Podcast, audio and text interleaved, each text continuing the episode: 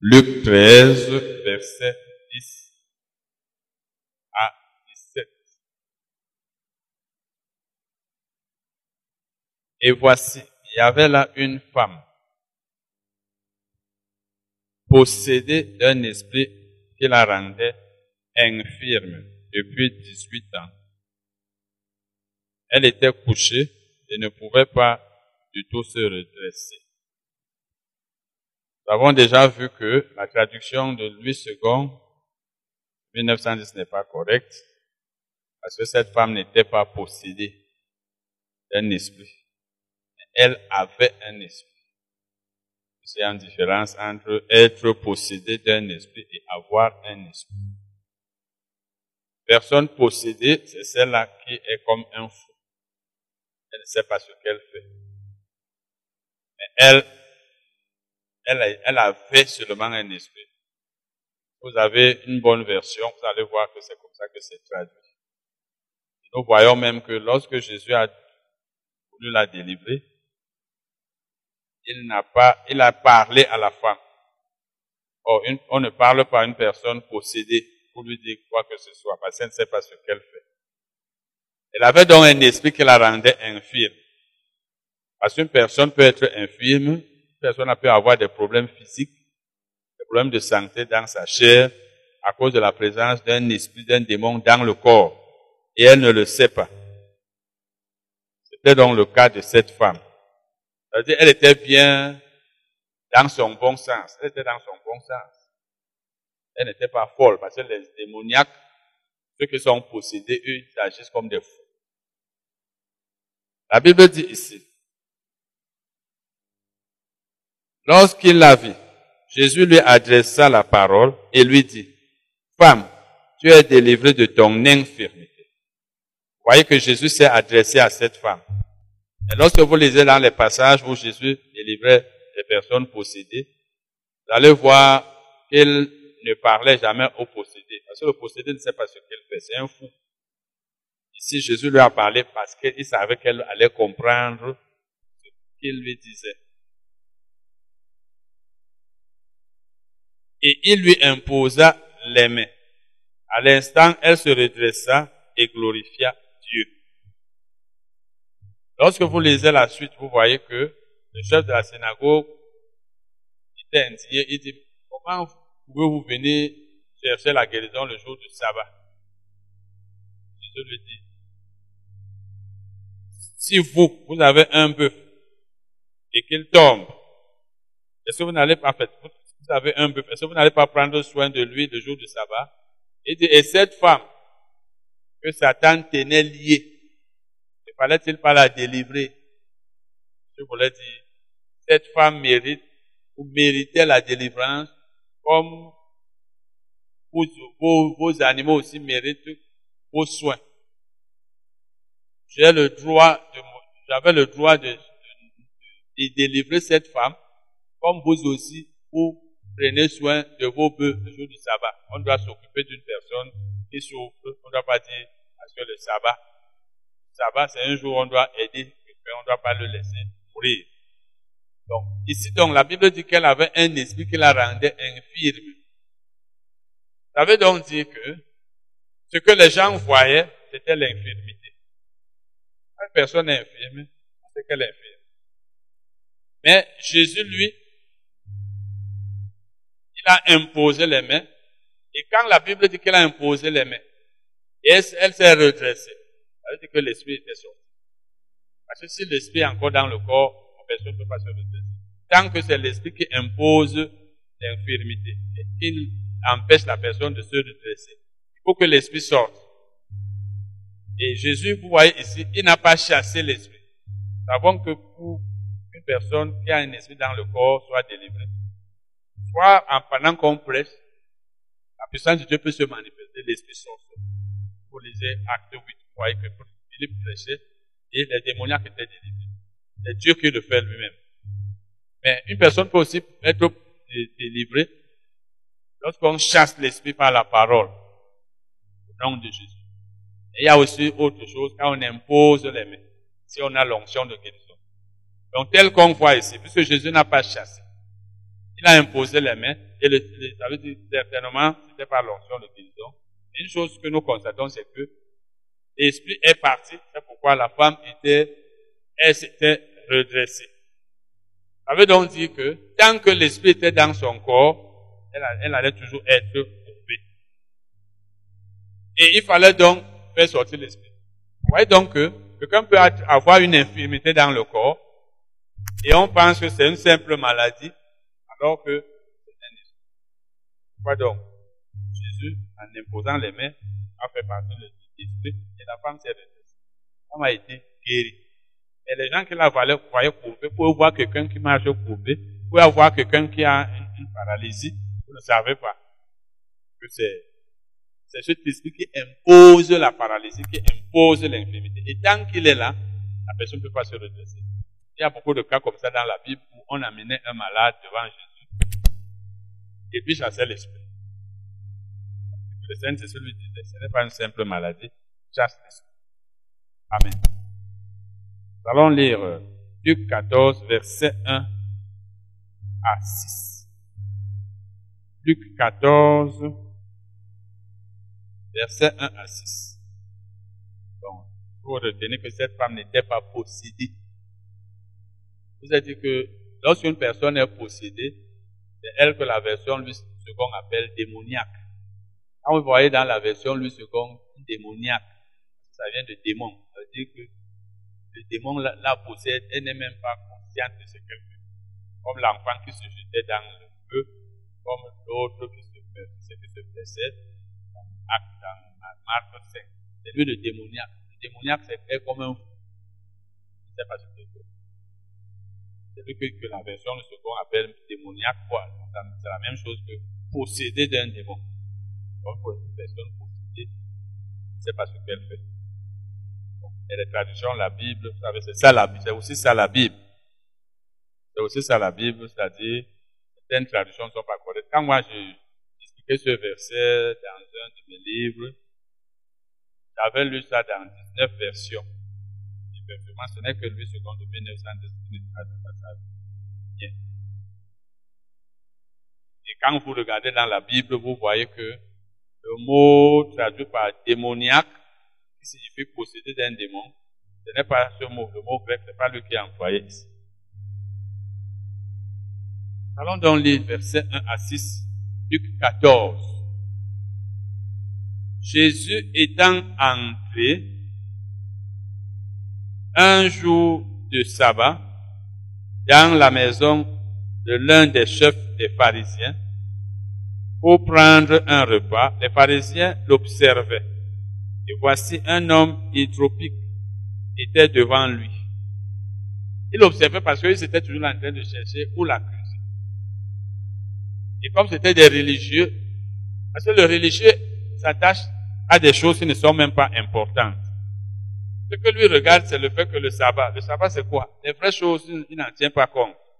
Parce que ces, pharisiens-là, c'était les gens qui faisaient beaucoup de mauvaises choses. Leur vie n'était pas bonne, mais ils s'appuyaient seulement sur les petites choses comme le sabbat. Quand une personne est religieuse, elle, a une apparence de piété, alors que sa vraie vie n'est pas bonne. Donc on l'observait pour voir s'il allait guérir la personne. Il abusait. Comme pour dire que lui, il ne respectait pas la loi. Et les gens qui, n'observent pas la parole de Dieu, généralement c'est elle qui aime beaucoup critiquer les autres, toi-même tu as fait ça. Toi-même, surtout quand une personne ne veut pas se repentir. Par exemple, tu lui dis quelque chose que toi-même, tu n'as pas. Un chrétien ne doit pas tenir compte du péché. Vous dit que Dieu nous jugera chacun selon ses œuvres. Ne te console pas en disant, n'est-ce pas, toi aussi tu as fait. C'est pas une bonne attitude, par exemple, si tu es quelqu'un qui ne reconnaît pas ce qu'il a fait, tu demandes, toi-même tu as fait, est-ce que c'est moi seul qui fait? N'est-ce pas l'autre aussi fait? N'est-ce pas, il y a d'autres personnes? Donc, c'est comme ça qu'ils étaient. Et Jésus leur avait dit cela. Il ne regardait pas ce qu'il faisait, il cherchait seulement les fautes dans la vie des autres. Jésus prit la parole. Parce qu'effectivement, ils étaient en train de l'observer pour voir. Jésus prit la parole et dit aux docteurs de la loi et aux pharisiens, est-il permis ou non de faire une guérison le jour du sabbat? Ils gardèrent le silence. Effectivement, parce qu'ils savaient que la question de Jésus était opposés par leur attitude et qu'ils risquaient de répondre là et d'être, de mal répondre. Ils gardaient le silence. Mais Jésus avança la main sur, ce, sur euh, cet homme, le guérit et le renvoya. Puis il leur dit, lequel de vous, si son fils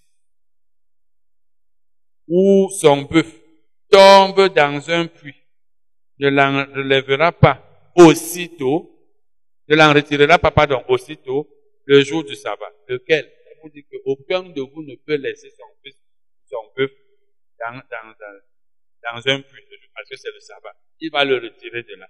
Pourquoi? Parce que Jésus peut dire ici que, parce que vous avez de la compassion pour vos bœufs, pour vos bœufs, pour vos enfants. Vous ne pouvez pas être, en paix quand votre enfant tombe dans le puits. Vous dites non, c'est le sabbat, j'attends demain.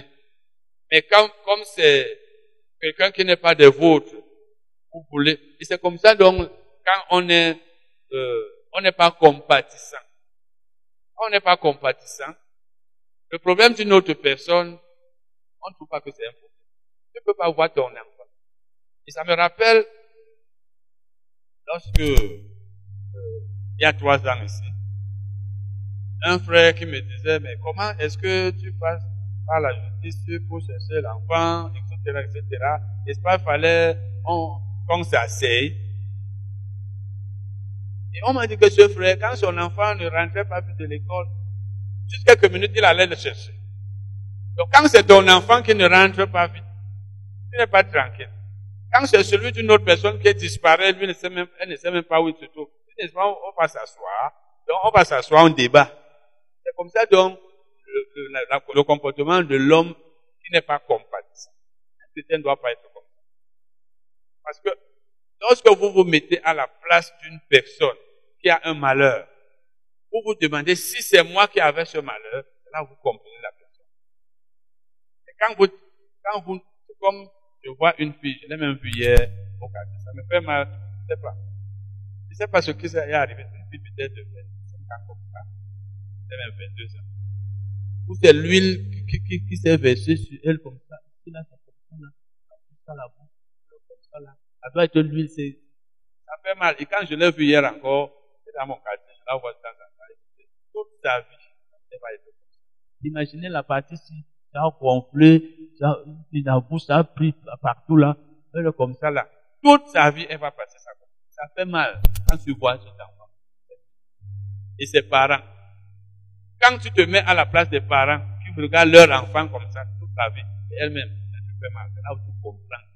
Et quand tu, on n'est pas comme ça, beaucoup d'entre. Le malheur d'une autre personne, ça ne te dit rien. L'enfant d'une personne meurt, ça ne te dit rien. L'enfant d'une personne est malade. Ah, l'enfant, quand moi je vois les gens qui sont paralysés là, je vois quelqu'un, comme je vois un qui marche souvent comme ça, c'est l'AVC. Pour qu'il se déplace, un monsieur, toute sa vie, pour qu'il se déplace, ça fait mal. Comme nous sommes des personnes, euh, en fait, le malheur de l'autre ne nous dit pas grand-chose. Pas nous tous, mais je sais qu'il y en a comme ça. Et c'est le cas donc de ces pharisiens-là. Parce qu'en fait, ce n'était pas leur enfant. Jésus n'a pas donné cet exemple pour. C'était pour dire que si c'était votre enfant qui était malade, ou alors qui était dans le puits, vous n'auriez pas dit, attendons que le sabbat passe. Vous n'auriez pas fait ça. Mais comme ce malade n'est pas le vôtre, même votre frère, je vous ai dit, je me rappelle une fois ici, on doit parler de quelqu'un, ou bien il a coupé le, la main de sa femme, ou bien la fait sa femme a mangé, quelque chose comme ça, il y a peut-être trois ans. Quand j'ai dit ça ici, certaines personnes ont ri. Je causais avec une soeur après, elle a dit, non, tu sais, c'est n'a pas d'excuse. Tu ne peux pas prendre maintenant que ta soeur, on a coupé son pied. À cause la nourriture, tu ris, tu ne vas pas rire. Tu ne vas pas rire. Tu vas pas se les gens. Donc, Jésus leur dit, continuons la lecture. Parce qu'en fait, Jésus est en train de leur montrer que vous êtes c'est des personnes indifférentes aux problèmes des autres. Bon, mais c'est pas, on ne force pas ces choses. Que c'est pas Dieu qui nous a créés comme ça. Quelqu'un est non, est non compatissant, tu vas pas le forcer, même si tu parles comment là. Ah, il va pas, c'est comme une personne chiche. Quand elle est, quelqu'un est très chiche, même si tu ne faut pas être juste. Elle ne va pas changer. Elle peut se porter, mais c'est comme une nature. Mais c'est la personne elle-même qui, décide d'être comme ça. Et quand on n'a pas de la compassion pour les gens, on ne peut pas être prêt à aider les gens. Est, on, on est bien avec soi-même, les autres, tant pis. Jésus donc, voici ce que Jésus dit. Après leur avoir posé cette question, après leur avoir posé cette question, il dit, lequel de vous, s'il a un enfant qui tombe dans un peu, ou un peu, et puis la Bible dit, puis il leur dit, il a lu ça, et il ne peut rien répondre à cela. Mais après, il avait déjà guéri le monsieur. Il avait déjà renvoyé. Il ne tenait pas compte de leur avis. Et quand tu veux faire du bien, ne tiens pas compte de l'avis des gens. Parce qu'il y en a qui vont dire, ah, il fallait laisser, non, et eh, ceci, ceci, cela. Fais le bien. Amen. Quand tu veux voir, quand tu vois quelqu'un qui a, qui a besoin de l'aide, aide-le. Très peu de gens vont être d'accord avec toi. Personne ne va t'encourager. Toi, fais. Donc Jésus ne cherchait pas à savoir si ça allait être d'accord ou pas. Tant que Dieu était d'accord, quand Dieu veut que tu fasses quelque chose, fais, même si personne n'est d'accord avec toi. Bon, vous voyez donc ici, Jésus l'a guéri. vous n'allez pas voir Jésus en train de dire aux malades, bon, c'est le sabbat, attends, attends, bon, le sabbat doit passer demain. Pourquoi? Parce que la vie de cet homme, ou alors sa santé, est plus urgente le sabbat, Dieu, le sabbat ne bloque pas l'œuvre de Dieu. C'est comme je vous ai dit ici que, si par exemple vous avez l'argent que vous vouliez donner, peut-être à l'église, et vous rencontrez un malade, ou alors quelqu'un dans votre maison, c'est pas fini, qui est sur le point, peut-être peut mourir, il faut absolument l'amener à l'hôpital. Il n'est pas normal que vous disiez que non, c'est la dîme. C'est pas normal. La dîme, disons que c'est à Dieu que vous donnez. Dieu peut attendre. Et la mort, la, la, vie n'attend pas. Il y a des cas, je ne sais pas que, il y en a qui vont commencer à dire maintenant, ah, mais mon enfant qui a le palu là depuis là, je prends la dîme. Parce que les chrétiens souvent, on comprend, ils vont commencer à chercher là où l'argent même qu'ils voulaient donner à quelqu'un pour l'œuvre de Dieu, même, même les problèmes, moi-même j'ai même des problèmes de santé, c'est pas ça. Mais il y a des cas où tu vois que la vie de la personne est plus urgente ton pasteur te dit que, comment, c'est l'argent de Dieu. Il fallait seulement prier. Dieu allait s'occuper de nous. Laisse pas quelqu'un sur le point de mourir, tu prends l'argent, tu vas donner à l'église. Sauve la personne. L'église peut attendre. C'est pas? L'église peut attendre. Si c'est pour le pasteur, il peut attendre. Si c'est l'œuvre de Dieu, elle peut attendre. D'ailleurs, plusieurs fois, tu as eu à utiliser l'argent que tu devais donner à Dieu. La vie est passée. C'est pas ça. Rien n'est arrivé. Donc, quand c'est la vie, quand c'est peut-être pour toi, tu, es allé à l'hôpital. Toi-même, regarde, tu vas voir combien de fois tu as pris l'argent que tu étais censé. Ce n'est pas normal, mais plusieurs fois, ou alors une fois, tu as pris l'argent que tu étais censé donner pour l'œuvre de Dieu. Tu as résolu tes problèmes. C'était la rentrée scolaire, c'était le loyer, parce que c'était dur. Tu as dit vraiment, c'est dur. Moi, je ne peux pas. Mais quand c'est une autre personne, tu dis non, tu vas prendre ce que tu pas ça. C'est pas notre bien. Luc 17 versets 11 à 19. Luc 17, verset 11. Et sachez que lorsque vous êtes dans une assemblée, soyez dépendant, financièrement dépendant de Dieu, indépendant du pasteur. Ça veut dire quand faut gérer votre argent, vous n'avez pas de compte à rendre au pasteur. Vous êtes par exemple, je vous enseigne sur le données, vous n'avez pas de compte à me rendre vraiment l'argent, si, d'ailleurs vous le savez, est-ce que je peux utiliser, je peux, parce que si vous voulez rendre compte à votre pasteur, vous lui demandez son avis. Ils sont rares, les pasteurs qui vont vous dire que non, l'œuvre de Dieu peut attendre, ils sont rares. Il va te dire, tu peux être sur la malédiction, il faut payer la dîme. Donc quand vous avez des problèmes à résoudre, vous avez des problèmes urgents à résoudre, ne demandez pas au pasteur. Beaucoup de nos, beaucoup d'entre nous qui sommes au nous cherchons nos intérêts. Quand c'est à ce niveau, on va te dire, ah, il faut apporter, on va prier, le Seigneur va faire ceci, ceci, cela. Ne demandez pas. Ne demandez pas. Parce que souvent, les chrétiens, surtout dans nos églises de réveil, on a amené les chrétiens à être tellement dépendants du pasteur. On dit que tu as un revenu, dis au pasteur. Si tu as l'argent, dis combien tu gagnes. Ton pasteur n'est pas censé connaître ce que tu gagnes. Si tu veux, tu lui dis, mais si tu ne lui dis pas, tu n'as pas péché. Parce que ce n'est pas lui qui t'a donné cet argent. Et c'est ça qui fait que dans certaines assemblées, on contrôle l'argent des gens. On sait quel salaire tu as. Si tu ne donnes pas la somme qui correspond à ce qu'on veut, on va dire, mais c'est tout ce que tu donnes. On n'est pas là pour vous contrôler. On n'est pas censé vous contrôler. Parce que, en réalité, si l'argent que vous donnez, c'est vraiment à Dieu que vous le donnez, comme nous vous le disons, et comme cela est même vrai, nous sommes, le pasteur est comme la banque. Le pasteur est comme la banque ou comme le banquier. Si votre bailleur vous dit que, ou alors une personne à qui vous devez de l'argent, il vous dit, puis mon argent dans mon compte bancaire. Le banquier, le banquier est là pour recevoir cet argent, le garder et le mettre à la disposition du propriétaire. Mais le banquier n'a pas le droit de venir vous dire, demander, mais tu n'as pas viré l'argent du loyer le mois-ci, c'est son argent, c'est l'argent du bailleur pas son argent. C'est la même chose. Le pasteur est seulement là pour recevoir l'argent pour l'œuvre de Dieu. C'est pas son argent. C'est pas une dette envers le pasteur, mais envers Dieu. Ce qui fait que, par exemple, ici, si vous ne donnez pas ce que vous êtes censé donner pour la radio, pour la salle, etc., pour le loyer, pour tout ce que nous faisons, c'est pas, c'est pas à moi que vous donnez, c'est à Dieu, c'est pour l'œuvre de Dieu. Vous n'avez pas le droit de venir vous dire, mais pourquoi tu ne donnes pas? Je suis seulement là pour recevoir et et, utiliser. Et c'est la même chose, donc, quand tu as compris ça, tu ne peux pas, pour un, un moins de choses, par exemple, dire que je ne donne plus parce que le pasteur a fait ceci. Parce que les chrétiens, beaucoup n'ont pas encore compris, malgré les enseignements, même ici, que tout ce que vous faites ici, ce n'est pas pour moi. Si vous refusez de faire certaines choses ici, ou dans vos assemblées, parce que le pasteur a fait que, il a dit ceci, je ne fais plus, je ne donne plus, que vous n'avez rien compris.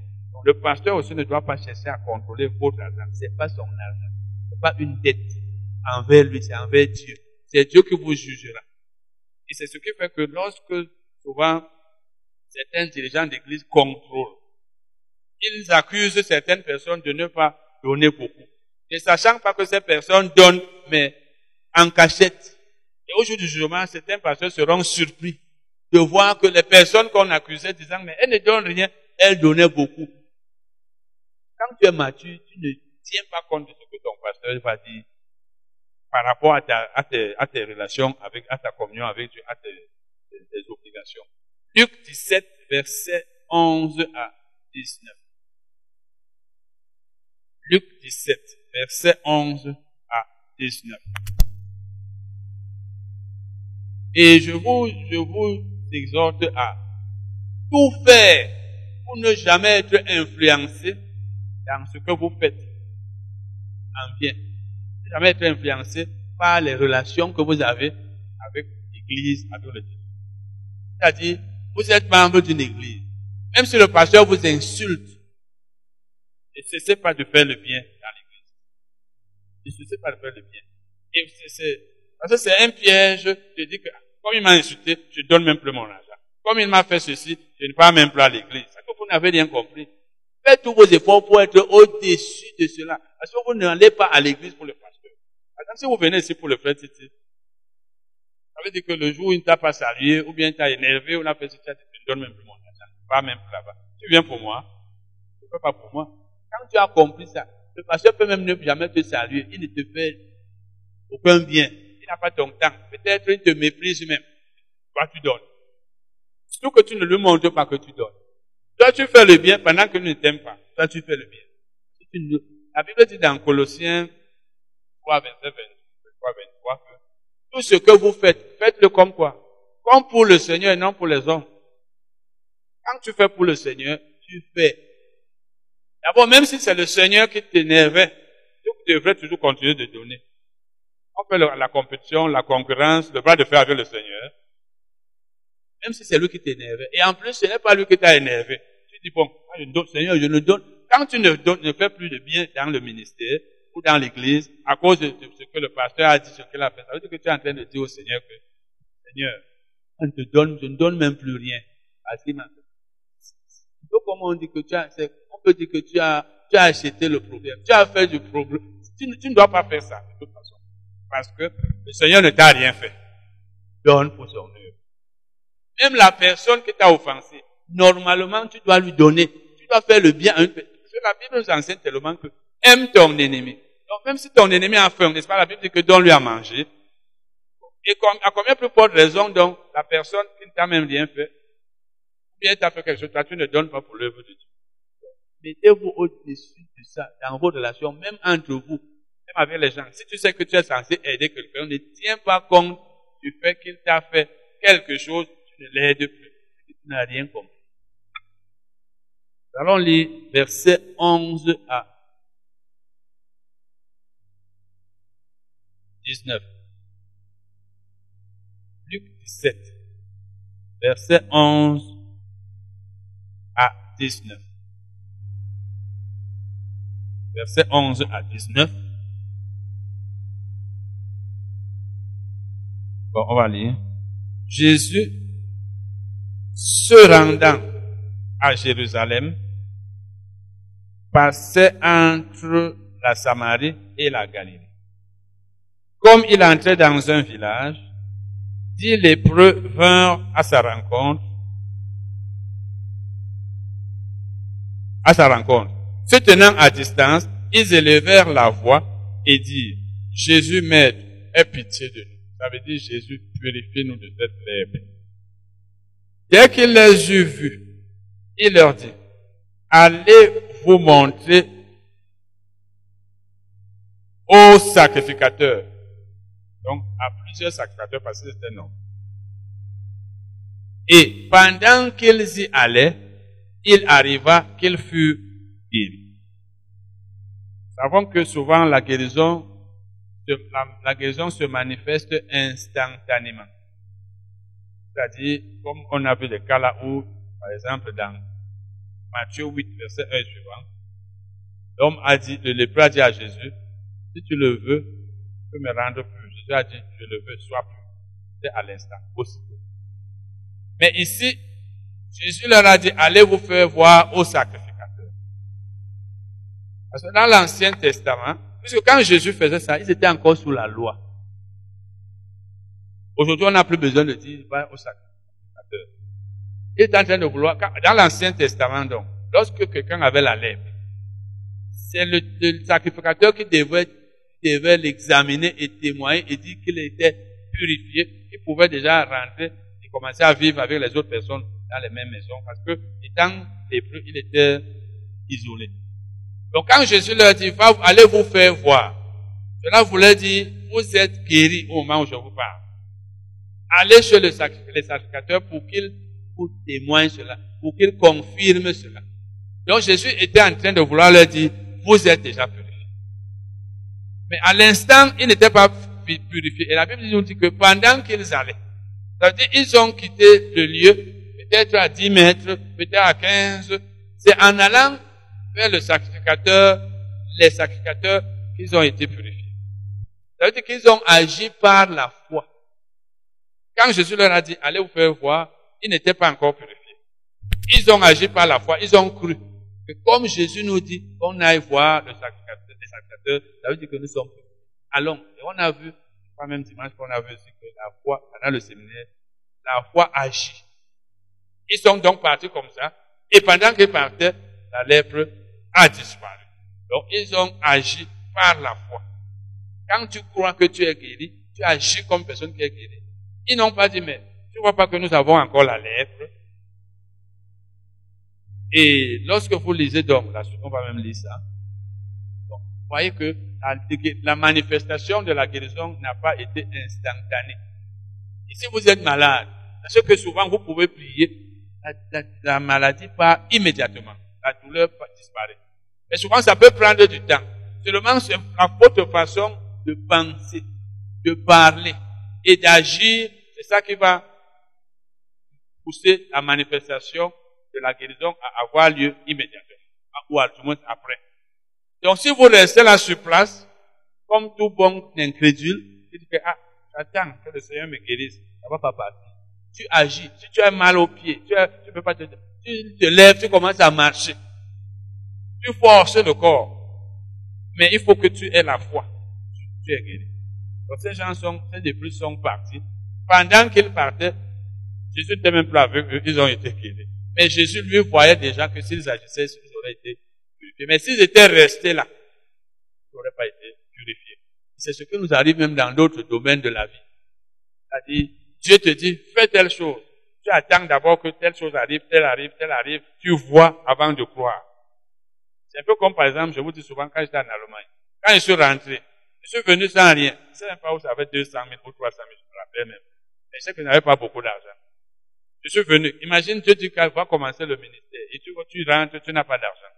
Et je me rappelle, quelques temps après, lorsque mon ex était plein auprès d'un ami pasteur qui vient souvent ici. Je savais pas. Il m'appelle. Un jour, je vais te voir, je vais là-bas, je trouve un autre. Tous deux ont cherché à me convaincre qu'il faut que tu restes là. L'un de l'autre m'a même dit que vraiment, il faut que tu rentres en Allemagne travailler. Pour que tu aies de l'argent avant de venir commencer le ministère comme tel tel avait fait, il est rentré avec l'argent.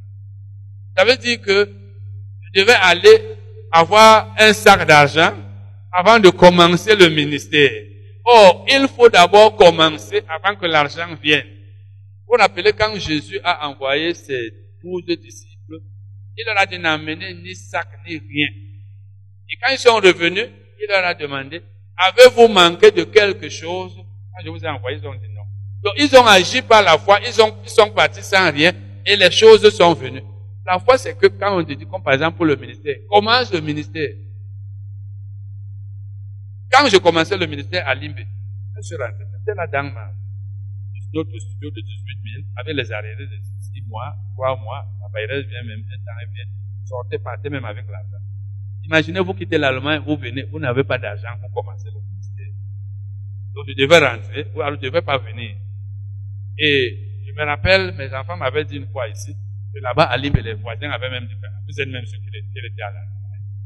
Ça veut dire que quand Dieu te dit, agis, quand je te dis, je t'ai donné telle chose, quand je te dis, je t'ai guéri, ou quand tu as prié, et tu crois que tu es guéri, tu te lèves, tu commences à faire les mouvements, c'est en agissant que ça va se manifester. Mais si tu veux attendre, tu veux recevoir la guérison, ça part. Pendant que tu attends, tu aussi attends. Il attend que tu agisses avant que ça se manifeste. Toi, tu attends que ça se manifeste avant que tu agisses. Et c'est toi qui souffres. C'est ça la foi. Amen. Et continuons la lecture pour voir ce qui s'est passé.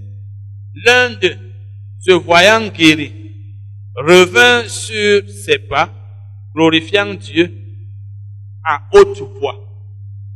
L'un d'eux, un sur dix, il tomba sur sa face au pied de Jésus et lui rendit grâce. C'était un Samaritain. Jésus, prenant la parole, dit, les dix n'ont-ils pas été guéris? Et les neuf autres, où sont-ils? Ne s'est-il trouvé que cet étranger pour revenir et donner gloire à Dieu Puis il leur dit, puis il lui dit, lève-toi, va, ta foi t'a sauvé. Voyez, il a été guéri par la foi, comme les autres aussi. La foi, c'est quoi? Tu es malade. On te dit, va chez le sacrificateur, il va te le dire. Il va te dire que tu es guéri. Au lieu de dire que comment Toute la lèpre sur mon corps, Jésus. Fais que ça disparaisse. Le sacrificateur va me demander maintenant pourquoi je suis allé le voir, puisque j'ai encore la lèpre. Il va me dire non, je ne suis pas guéri. Ils n'ont pas fait ça. Ils ont agi. Parce que la foi, tu agis comme si les choses étaient déjà passées. Parce que la foi, c'est une démonstration, une preuve des choses qu'on ne voit pas. Donc toi, tu as la preuve de ta guérison, même si tes vieux physiques ne voient pas. Il a donc été guéri par la foi. Mais vous voyez la question que je suppose ici. C'était un Samaritain. C'est ce que la Bible nous dit. C'était un Samaritain. Or, les Samaritains ne faisaient pas partie du peuple de Dieu. C'était les Juifs qui faisaient partie du peuple de Dieu. Donc c'était un peu comme pour dire que comment un païen sait-il rendre grâce à Dieu alors que le chrétien ne sait pas rendre grâce à Dieu? C'est effectivement ce que Jésus voulait dire. Et sur dix personnes, une seule vient remercier Jésus. Une seule. un païen. Parce que les Samaritains, pour rappeler même, une fois, les Samaritains ont refusé, c'est dans Luc, je crois, 9. Les Samaritains ont refusé de recevoir Jésus. Et ces disciples ont dit que, est-ce que tu, on, on ordonne que le feu descende comme ça. Donc les Samaritains ne s'entendaient pas avec les Juifs. Parce qu'ils ne servaient pas Dieu. Donc une personne qui n'est pas du peuple de Dieu sait remercier Dieu.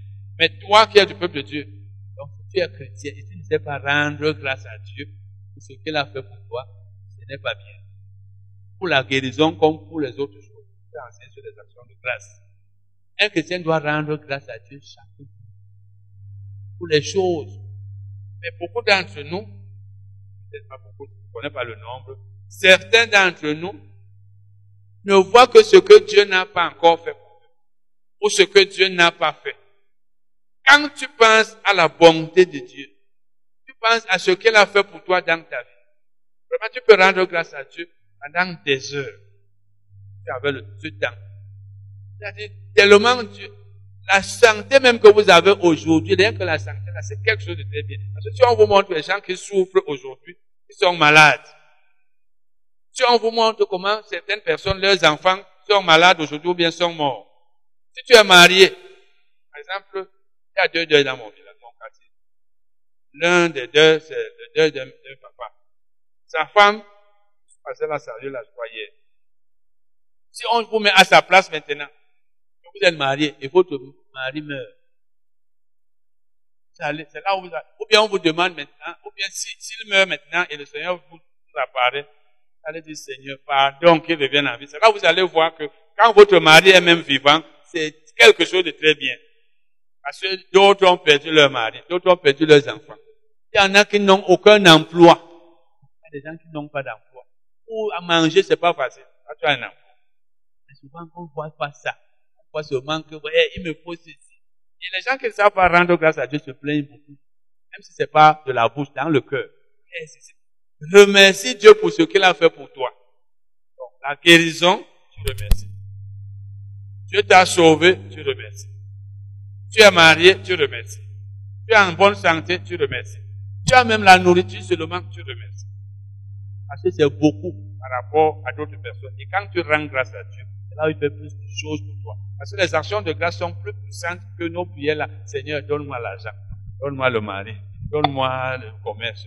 Donne-moi ceci. Tous les jours, donne-moi, donne-moi. Rends grâce à Dieu. Dieu aime quand on lui rend grâce. C'est comme la louange, parce que rendre grâce, oui, je vous ai dit, c'est la même chose. Quand tu loues Dieu pour sa bonté, pour ce qu'il a fait pour toi, comme Silas et Paul dans Acte 16, il fait, il te délivre, il fait même ce que tu ne lui as pas demandé. Amen.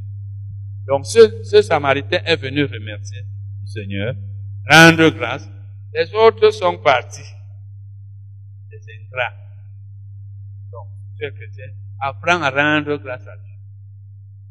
Il y a même des choses, moi je vous ai dit, quand je, rends grâce à Dieu, quand je pense à rendre grâce à Dieu, je lui rends grâce de ce qu'il m'a créé, de ce qu'il m'a donné l'intelligence et les diplômes. C'est des choses qui datent de plus de 40 ans. De ce qu'il m'a pas laissé, il m'a pas laissé trouver un emploi. trouvé, vous ne m'auriez pas connu. Serait moi peut-être en Allemagne, ou bien dans l'armée. J'ai fait le concours de l'EMIA en 89. C'est en toi. Comme avait dit, comme j'étais jeune, j'ai aussi fait. Je serais là avec les, les, comment on appelle les années là? Hein? Les camps, hein? Voilà. Avec un pistolet. Au lieu d'avoir la Bible, j'aurais un pistolet. Ou bien policier, parce que j'ai aussi faire le concours de, la police. Donc, si je trouvais un emploi, ou bien je serais dans une entreprise, peut-être la Sonara, peut-être euh, en Allemagne, en train de travailler, vous ne m'auriez pas connu. Donc, je rends grâce à Dieu de ce que quand je ne connaissais pas encore mon appel, il m'a pas laissé trouver un emploi. Il m'a pas permis de trouver un emploi et je suis content. Pendant que d'autres personnes peuvent dire que, ouais, depuis là, il n'a même pas construit. Et voilà qu'il a vieux. Pendant que moi, je suis content que je, je fais l'œuvre de Dieu. Donc, il y a tellement de choses. Je remercie Dieu de ce qu'il m'a donné, le fils que je lui ai demandé. Je remercie Dieu de ce qu'il a fait ceci, cela. Donc, les actions de grâce, il y a tellement de choses. Tellement. Dieu a, par exemple, euh, sauvé ton enfant, n'est-ce pas? Tu as, par exemple, sauvé ton enfant. C'est-à-dire, chaque, quand tu, chaque jour, tu, tu, tu, Parce que si ton enfant mourait, il y a tellement de choses. Ne regardez pas seulement les choses que Dieu n'a pas faites. Ouais, on loyer là, même, le Seigneur là, comme une soeur m'avait dit, c'est là, c'est même pas, normal. Mais, une soeur, elle est normale. Donc, elle me dit vraiment, le Saint-Esprit là me dérange. Le Saint-Esprit me dérange parce que, elle peut dire que c'est le Saint-Esprit qui ne dit pas dans telle assemblée, pas. Et que c'est quand vous les voyez là, vous connaissez, certains sont sont comme ils sont. Donc, cet homme est venu rendre grâce. Les neuf autres auraient dû faire cela. Jésus était donc en, fait, en train de faire un reproche pour dire que, donc, sur dix personnes, une seule vient rendre grâce. Parce que Jésus savait que les actions de grâce, c'est quelque chose qui est normal et même obligatoire. il faut aussi voir, comme je vous l'ai dit, que la plupart du temps, le nombre de personnes qui fait ce qui est bien est, bas. C'est pas ça. Un sur dix, il fallait noter. Un sur dix. Donc ne cherchez jamais à faire ce que la majorité fait. Faites ce que êtes censé faire. Ne pensez pas que quand vous êtes nombreux à faire une chose, ça veut dire que c'est normal. La plupart du temps, les personnes qui suivent la bonne voie ne sont pas nombreuses.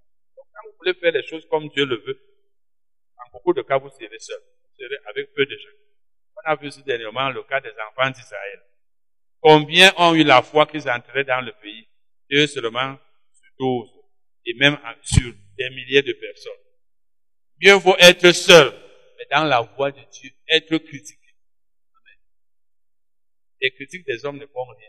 Ayez souvent toujours cette pensée que Dieu est avec moi, même si ma famille me rejette, même si ma famille me critique, même si l'église ne me comprend pas, même si mes amis me, me, me, me, rejettent. Dieu est avec moi. Cherchez à avoir l'approbation de Dieu. Quand Dieu est avec toi, que tout le monde entier soit contre toi, ça ne dérange pas. Allons lire Luc 18, verset 35 à 43. Luc 18, verset 35 à 43.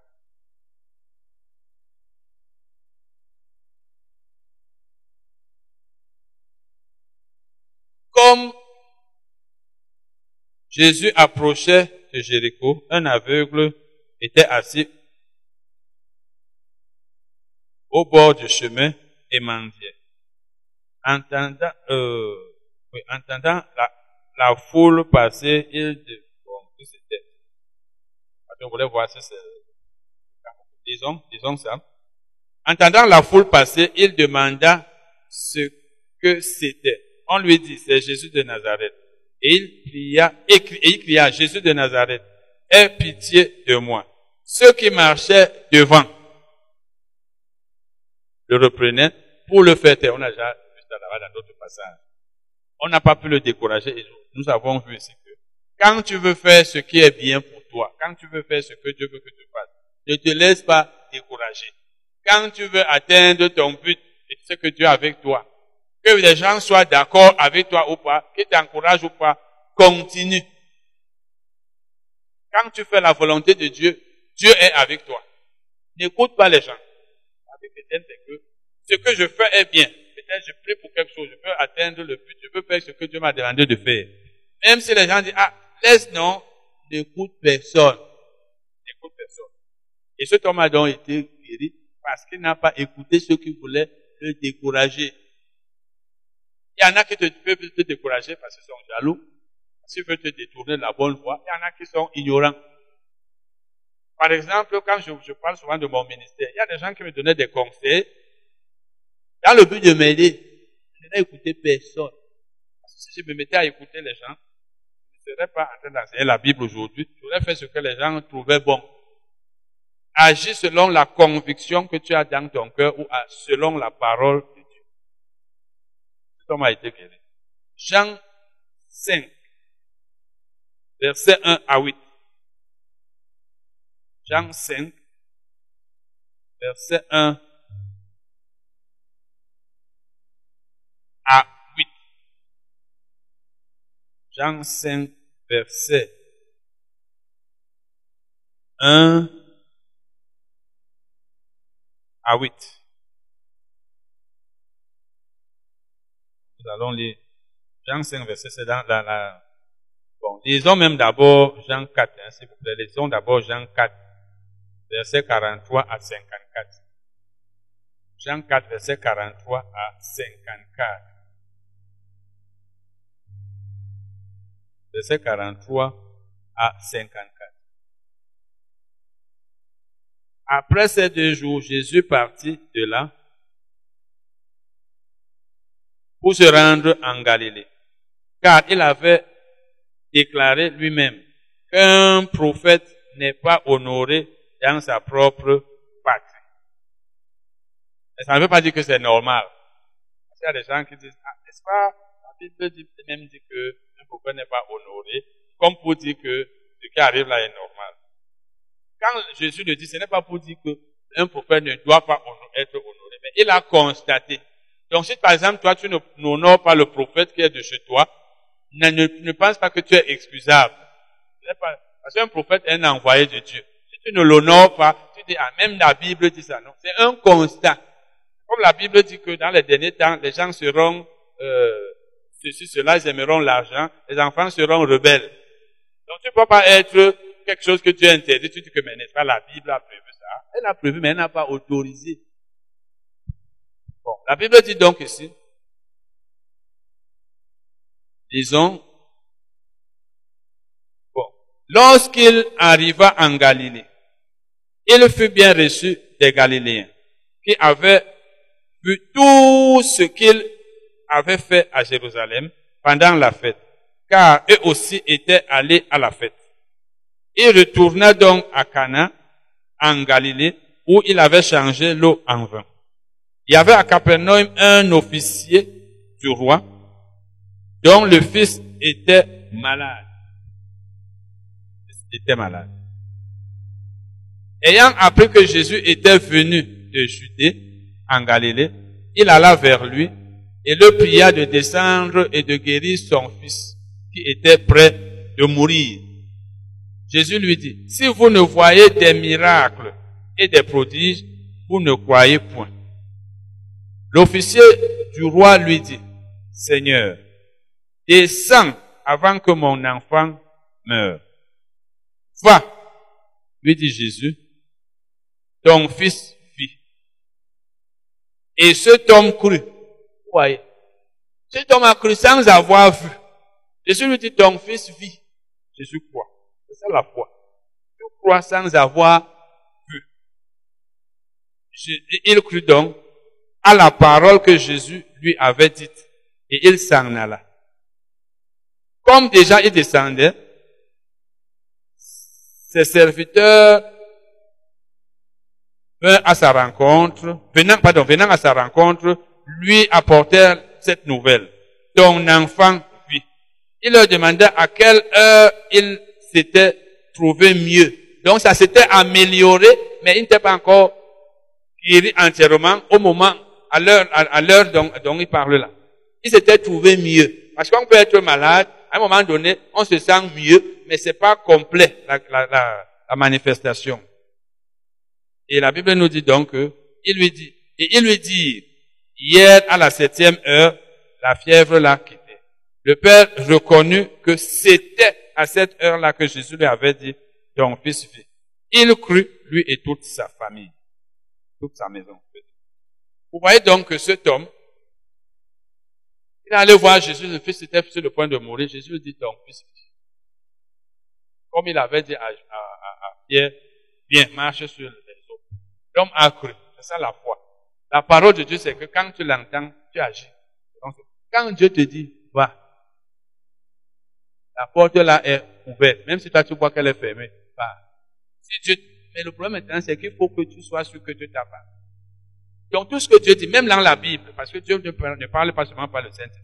Quand la Bible dit, Dieu te dit, telle chose est comme ceci. Ne cherche pas à voir d'abord. Donc quand Jésus lui a dit, ton fils vit, à la parole que la Bible dit. Il est parti. Il n'a pas dit à Jésus non. Si je pars maintenant, je trouve qu'il ne vit pas. Je serai obligé de venir te chercher et peut-être là tu ne pourras même plus. Allons ensemble. Allons d'abord. Quand on arrive ensemble, tu n'as pas dit ça. Il a cru, il est parti. Et arrivé là-bas, on lui dit qu'à l'heure même, il s'est rendu compte qu'à l'heure même où Jésus lui avait dit donc. Donc dès que Jésus a dit, et lui aussi il a cru, ça s'est manifesté là-bas. La guérison de son enfant dépendait de lui, c'était un petit enfant. Et il a été guéri comme ça, par la foi. Amen. Donc, tu dois agir. Dans Jean 5, verset 1 à 8, nous ne lisons pas ça.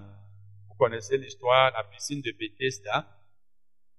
L'homme qui était là depuis des années, il y a eu, il y avait un ange qui remuait les eaux, et quand l'ange remuait les eaux, la personne qui se jetait la première dans l'eau était guérie. C'est un peu comme la manifestation des dons de guérison où Dieu choisit certaines personnes. Mais pour euh, celui-ci, Jésus lui a demandé, Jésus l'a guéri sans qu'il tombe dans l'eau. Et à la fin, au verset 14, Jésus lui a dit, va et ne pêche plus, ne peur qu'il t'arrive quelque chose de pire. Parce que tu as péché, c'est quoi que tu as, tu as été malade. Si tu pêches encore, ce sera plus grave. Donc, on peut aussi être malade à cause du péché. Le péché est une porte ouverte aux maladies. Pourquoi nous ne savons même pas quel péché nous avons commis? Donc, ça, peut être le péché qui cause la maladie ou qui empêche la guérison. Parce que les règles de prière restent toujours telles que le péché peut empêcher Dieu de t'exister. Faut donc que nous nous assurions que nous ne vivons pas dans le péché. Comme ils sont nombreux, on telle chose est péché, telle autre est péché. Si on a péché, on se repent. Amen. Bon, dans Jean 9, on peut lire à partir du verset 1. Jésus vit en passant un homme aveugle de naissance. Ses disciples lui firent cette question. Rabat, qui a péché, cet homme ou ses parents, pour qu'il soit né aveugle Jésus répondit, ce n'est pas que lui ou ses parents aient péché, mais c'est afin que les œuvres de Dieu soient manifestées en lui. Verset 6. Après avoir dit cela, il cracha à terre et fit de la boue avec sa salive, puis il appliqua cette boue sur les yeux de l'aveugle et lui dit, va, tu te, va et lave-toi, etc. L'enfant a, ce, cet homme a été guéri. Cet homme a été guéri. Il a utilisé la boue. On sait déjà ici que quand Jésus utilise la boue, ça ne veut pas dire que chaque jour, il pouvait le faire. C'est Dieu qui lui a dit à un moment donné, utilise la boue. Mais sinon, la boue n'est pas, euh, l'utilisation de la boue n'est pas une méthode de guérison. Il n'y a pas de règle là-dessus. Ça veut dire que c'est à un moment donné que Dieu peut te dire on sait que l'imposition des mains est une doctrine. C'est-à-dire qu'on peut imposer les mains à un malade à tout moment. On n'a pas besoin de demander au Saint-Esprit si on doit le faire. On peut prier pour un malade à tout moment, sans qu'on ait besoin. Parce que ça, c'est, on peut dire les méthodes standards, donc c'est les règles. Mais les autres là, l'eau, la boue, tout ça, quand Jésus l'a fait, c'est parce que le Saint-Esprit le dit. S'il ne te dit rien, laisse, utilise les méthodes qui sont recommandées dans toute la vie. Donc voilà un peu l'étude des passages bibliques, ces passages bibliques. Amen.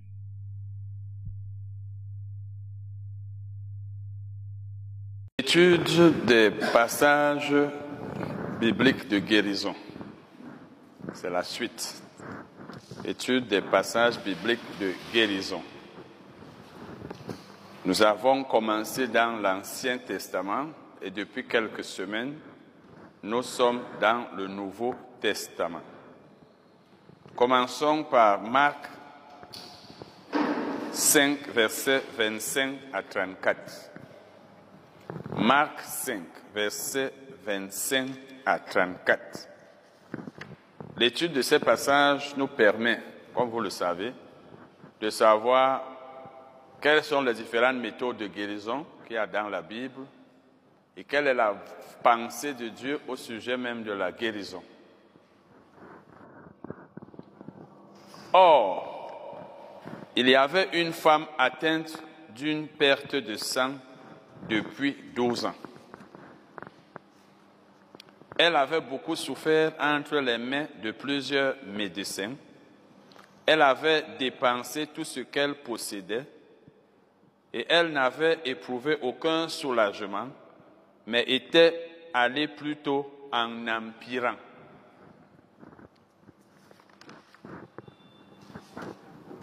Ayant entendu parler de Jésus, elle vint dans la foule par derrière et toucha son vêtement. Car elle disait, si je puis seulement toucher ses vêtements, je serai guéri. Au même instant, la perte de sang s'arrêta et elle sentit dans son corps qu'elle était guérie de son mal. Jésus connut aussitôt en lui-même qu'une force était sortie de lui. Et se retournant au milieu de la foule, il dit, Qui a touché mes vêtements? Ses disciples lui dirent, Tu vois la foule qui te presse et tu dis qui m'a touché. Et il regardait autour de lui pour voir celle qui avait fait cela. La femme effrayée et tremblante, sachant ce qui s'était passé en elle, vint se jeter à ses pieds et lui dit toute la vérité.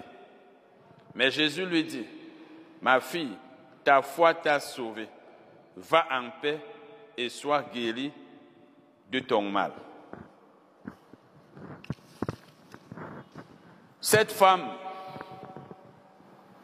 était atteinte d'une perte de sang depuis 12 ans. Toute personne peut être malade depuis plusieurs années, depuis 12 ans. Peut-être que tu es malade, peut-être que tu souffres aussi d'une maladie depuis plusieurs semaines, depuis plusieurs mois, depuis plusieurs années. Ce qui n'est pas la volonté de Dieu, parce que Dieu ne veut pas que nous soyons malades. Et elle avait beaucoup souffert entre les mains des médecins. Donc elle était allée consulter plusieurs médecins. Elle était allée à l'hôpital plusieurs fois.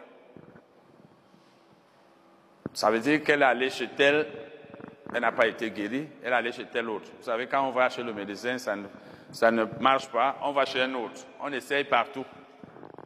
Donc aucun médecin n'a pu l'aider. Aucun médecin n'a pu l'aider à être guéri. Donc, sa maladie était au-dessus de la puissance de la médecine. Vous savez que la médecine est limitée. C'est Dieu qui donne aux hommes la sagesse pour produire les médicaments, mais c'est naturel, c'est physique. Or, la guérison divine est spirituelle. Elle se fait par la puissance du Saint-Esprit et elle n'est pas limitée. Donc, quand c'est Dieu qui guérit, par la puissance de son esprit, aucune maladie n'est inguérissable. Ici donc, cette femme a tout dépensé. Elle n'a pas éprouvé de soulagement. Mais la situation s'est plutôt empirée. Et vous savez, lorsque la situation d'une personne devient pire, elle commence à désespérer. Parce que tu dépenses tout ton argent chez tel médecin, chez tel autre, rien ne marche. Tu ne sais plus où aller. Ça devient même plus grave qu'avant, au point où tu risques même de regretter d'être allé à l'hôpital, puisque tu as dépensé de l'argent pour rien. Tu aurais dû attendre, rester à la maison. Et c'était donc le cas de cette femme. Et elle n'avait même plus d'argent, puisqu'elle avait tout dépensé. Ça veut dire que même si la médecine pouvait la guérir, il n'y avait plus moyen. Et la médecine n'est pas gratuite. Tu n'as pas d'argent pour aller à l'hôpital. On ne te reçoit pas. La Bible dit qu'elle a entendu parler de Jésus. Tout problème que nous avons, dont la solution vient de Dieu, peut être résolu, mais il faut que nous sachions que Dieu peut le résoudre. Il faut que nous ayons la connaissance de la parole de Dieu. Il faut que nous sachions que Dieu a une solution pour nous. il faut que nous ayons entendu parler de Dieu. Parce que leur temps, en leur temps, ce n'était pas comme maintenant, qu'un peu partout, les gens savent que Dieu guérit. Mais jusqu'à présent même, il y a des gens parmi nous qui ne savent pas que Jésus guérit encore les maladies.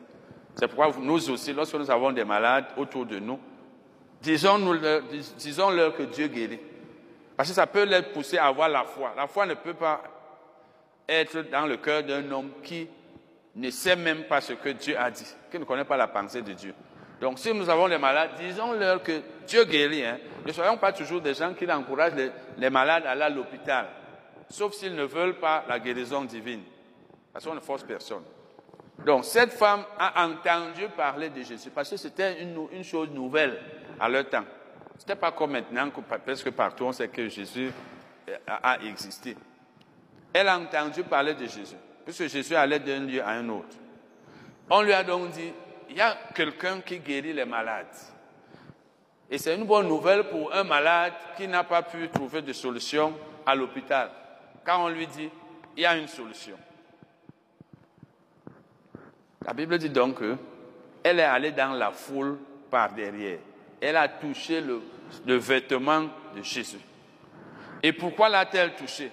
La Bible dit, car elle disait, si je puis seulement toucher le bord, enfin ses vêtements, je serai guéri.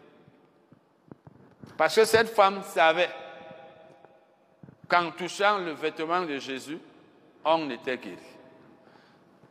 Parce qu'elle avait appris cela. Parce que tu ne peux pas aller toucher le vêtement d'une personne, t'attendre à recevoir la guérison, si tu ne sais pas, si on ne t'a pas dit. Donc ça veut dire que soit tu as vu quelqu'un toucher le vêtement, il a été guéri. Soit quelqu'un t'a dit que lui, il a touché, il a été guéri. Cette femme avait donc, savait donc, parce que tu ne peux pas trouver quelqu'un, tu ne peux pas seulement toucher le bord du vêtement. Elle savait que quand on touche le bord du vêtement de Jésus, on est guéri. Et nous avons déjà eu à voir ici plusieurs fois que cette guérison, c'était la guérison par l'onction. Parce que Jésus avait l'onction de guérison.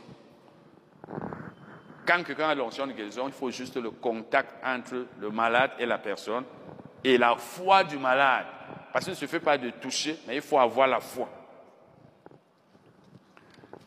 Elle a donc dit, si je puis seulement toucher le bord du vêtement, son vêtement. Ça veut dire avait, la foi c'est ça. Elle, n'est pas, elle ne voit pas les choses négativement. La foi n'est pas pessimiste, la foi est optimiste. C'est-à-dire, je sais que je vais recevoir ça. Et nous avons un séminaire de demain sur le bon combat de la foi. La foi, c'est que tu vois les choses positivement. Tu vois l'accomplissement de la chose que tu veux. Tu vois comment tu vas recevoir ce que tu veux. Elle n'a pas dit, je vais essayer. La foi n'essaye pas. La foi ne doute pas. C'est que si je peux te m'en toucher, le bord de vêtement, son vêtement. Ça veut dire, la seule chose qui puisse m'empêcher d'être guéri, c'est l'absence de contact. Donc, comme il est souvent entouré de beaucoup de personnes, si je ne réussis pas à le toucher, c'est là où il y aura problème. Mais si je le touche, je sais qu'il a l'onction. Cette onction va me guérir. C'est ça la foi. Quand vous avez la foi, ne vous dites jamais, au cas où ça marche, si ça marche, je ne sais, je m'en fais quand même essayer. Dans tous les domaines, que ce soit pour la guérison ou autre chose, ayez la foi que ça va arriver. Je vais, comme Caleb et Josué, qui disaient, on va les vaincre. Dieu est avec nous. Quand tu vois déjà, tu as déjà deux côtés. Au cas où ça marche, ce sera bien. Si ça ne marche pas, tu as déjà une solution un plan B. Souvent, nous avons le plan A. Si ça marche, on a le plan B. Si ça ne marche pas, ça veut dire que tu n'as pas la foi. Elle dit donc, si je peux, je peux toucher seulement. Elle a donc touché. La Bible dit que quand elle a touché, au même instant, Jésus, la perte de sang s'est arrêtée. Donc, il y a eu guérison instantanée. Et nous avons déjà vu ici que la guérison peut être instantanée la, enfin la manifestation. Parce que On, on peut être guéri, mais ça ne se manifeste pas là. Parce que la guérison, selon Dieu, ce n'est pas absolument quand les symptômes s'arrêtent. Dieu peut te guérir, mais tu as l'impression qu'il y a encore les douleurs, il y a encore les manifestations de la maladie. Et la manifestation peut donc être instantanée, c'est-à-dire que toutes les douleurs, tous les symptômes s'arrêtent là. C'était son cas. Mais il peut aussi arriver que tu ressentes encore les douleurs. Or, tu es déjà guéri. Tu dois croire que tu es guéri et ça va s'accomplir, ça va se manifester. Mais pour elle, elle a ressenti à l'instant la perte de sang qui datait de 12 ans s'est arrêtée. Ça veut dire que l'onction est entrée dans son corps. Et si l'onction est entrée dans son corps, c'est parce qu'elle avait la foi. Sa foi était une foi 100%. C'était pas que, bon, je vais voir peut-être. Quand tu es dans la volonté de Dieu, quand ce que tu veux de Dieu, ce que tu attends de lui, ce que tu veux recevoir de lui est dans son plan. Quand c'est sa volonté que tu reçoives une chose et tu as la foi que tu vas recevoir ça, rien ne peut empêcher que tu la reçoives. C'est ta propre foi qui peut t'empêcher de recevoir les bénédictions de Dieu. La foi d'une, je veux dire, c'est ton incrédulité. C'est quand tu doutes toi-même. Parce que la foi d'une personne ne peut pas être influencée par un, autre. Si tu as la foi, même si ton mari n'a pas la foi, pour obtenir ce que tu veux, ta femme, ton pasteur, ton père, c'est pourquoi la vie chrétienne, c'est que tu peux être avec ton mari, avec ta femme, ton ami. Quand tu as tes besoins personnels, ne te laisse pas influencer par les gens. Que les gens croient ou pas, si toi tu as la foi. Parce que pour recevoir quelque chose de Dieu, c'est une affaire entre Dieu et toi. Et entre vous deux, il y a la parole. Et c'est cette parole qui te fait avoir la foi. C'est comme le salut. Si on presse l'évangile à une personne, Qu'est-ce qui peut empêcher qu'elle soit sauvée si elle croit? L'incrédulité de sa famille ne peut pas l'empêcher d'être euh, sauvée. Donc, cette femme avait la foi. Et la Bible nous dit ici que elle a senti dans son corps parce qu'elle n'avait pas de doute. Ça a été instantané, ça a été immédiat. Et Jésus donc a senti qu'une force est sortie parce que l'onction a une mesure. Quand tu as l'onction de guérison, quand ça sort, tu ressens. Quand c'est sur toi, ça pèse.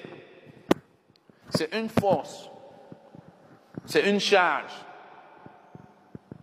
Quand Jésus ne savait pas qu'il avait touché. La Bible dit ici qu'il a demandé qui m'a touché.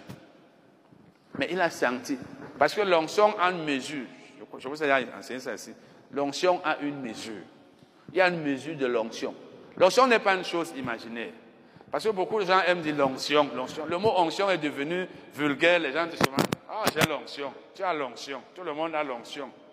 Surtout l'onction de guérison, ça a une mesure. Tu sais quand la mesure est forte. Si ça a baissé, tu sais. Je vous ai dit, il m'arrivait souvent, et il m'arrive même souvent. Moi, je, vous ai toujours dit, je rends grâce à Dieu de ce qu'il m'a donné comme, je peux dire, men- mentor, quelqu'un qu'il a puissamment utilisé. Parce que lorsque Jésus apparaît à Kenneth Higgins, je crois que c'était en 52, il donne l'onction de guérison, il lui enseigne un certain nombre de choses, et pendant que je lis le livre, je reçois l'onction. L'onction pèse. Il y a des fois, souvent peut-être je prie comme ça, je commence à sentir comment ma main pèse. L'onction de guérison. C'est-à-dire que je ne peux pas soulever ma main. C'est comme si on m'a mis du ciment, je ne sais pas. Au début, il y a des années, quand j'ai eu ça, il y a quoi, 16 ans, il arrivait que quand je priais, quand je suis, je suis en train de prier comme ça, je sens comme si mes mains sont en train de gonfler, gonfler, gonfler. Je ne peux pas soulever la main. Souvent, j'ouvrais les yeux pour regarder si j'avais une grosse main, si ma main était devenue grosse. Mais elle était toujours petite. Elle ne pouvait pas soulever. Et ça me rappelle une fois, à Limbe, ça devait être en 2007. Je vais imposer les mains à une sœur. Elle était là avec deux autres sœurs. Nous adorons le Seigneur. Elle était couchée sur le canapé. Je lui ai imposé les mains. Pendant que j'adorais le Seigneur, après un temps, j'ai enlevé les mains. Je me suis assis. Elle dit que pendant que mes mains étaient sur elle, c'est comme si elle avait des sacs de ciment sur elle. Et c'est quand j'ai enlevé les mains que son corps est devenu léger. Donc l'onction a une mesure. L'onction a une mesure. Ça veut dire que par moment, je sens comment ma main pèse. Souvent comme je ne peux pas soulever ma main. Ma main, je ne peux pas soulever. Quand ça sort, donc, tu ressens. Quand tu as l'onction de guérison, tu imposes les mains aux gens, ou bien ils te touchent. Quand ça sort, après un temps, tu ressens comment ton corps est léger. Parce que ça a une mesure. Je vous ai dit que j'avais lu le livre de Kenneth Wood, disait que souvent, après qu'il avait imposé les mains aux gens, il était déjà affaibli, il ne pouvait même pas marcher. Ça m'est arrivé à Limbe. Ça m'était arrivé souvent à Limbe, ça m'était souvent arrivé à Limbe où, après avoir imposé les mains aux gens, quand je rentre, je marche comme si je vais tomber. Dit, je titube comme ça. Donc Jésus a senti comment l'onction est sortie. La mesure d'onction est sortie. Il a demandé, qui m'a touché? Les disciples n'ont rien compris. Il dit, mais tout le monde est en train de te toucher. Les gens te touchent de partout et tu demandes qui t'a touché. C'est parce que les autres le touchaient dans les mouvements, les bousculades, mais l'onction ne, pouvait pas sortir tant qu'une personne n'avait pas touché dans le but d'être guéri.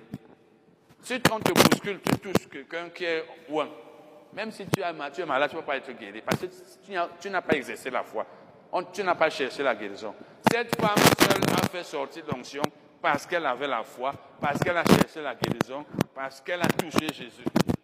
Donc, elle a posé un acte, elle a passé par la foule, elle a touché Jésus, ça c'est l'acte, et dans le cœur, elle croyait. Parce que ne suffit pas de poser un acte, il faut que tu crois.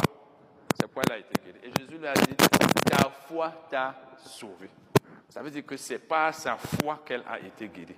Si elle n'avait pas la foi, elle n'aurait pas quitté sa maison pour aller là-bas.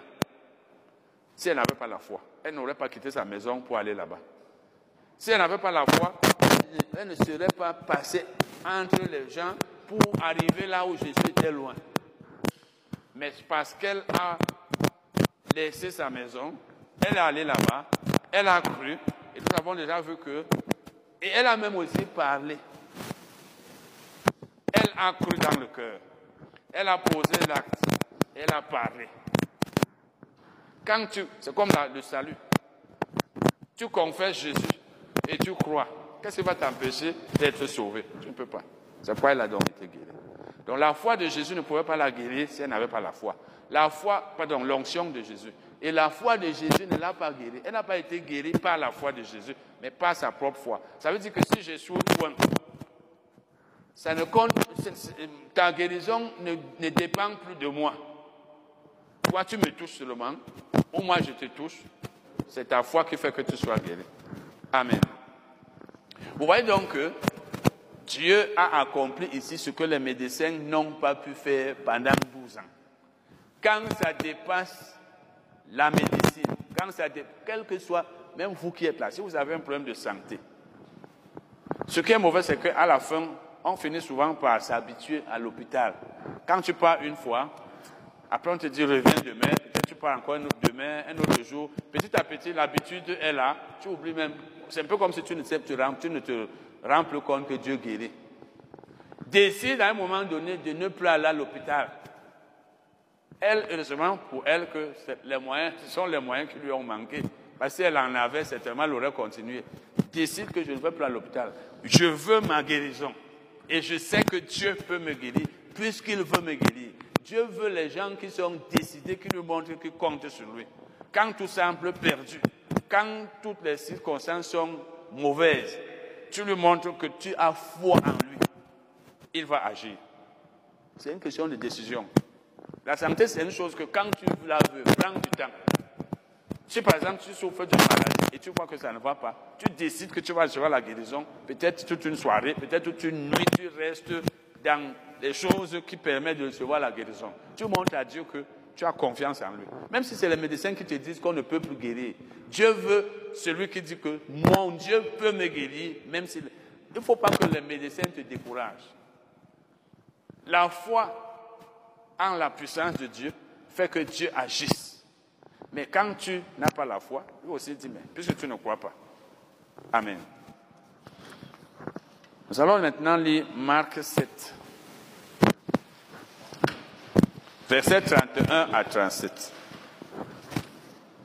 Marc 7, verset 31 à 37.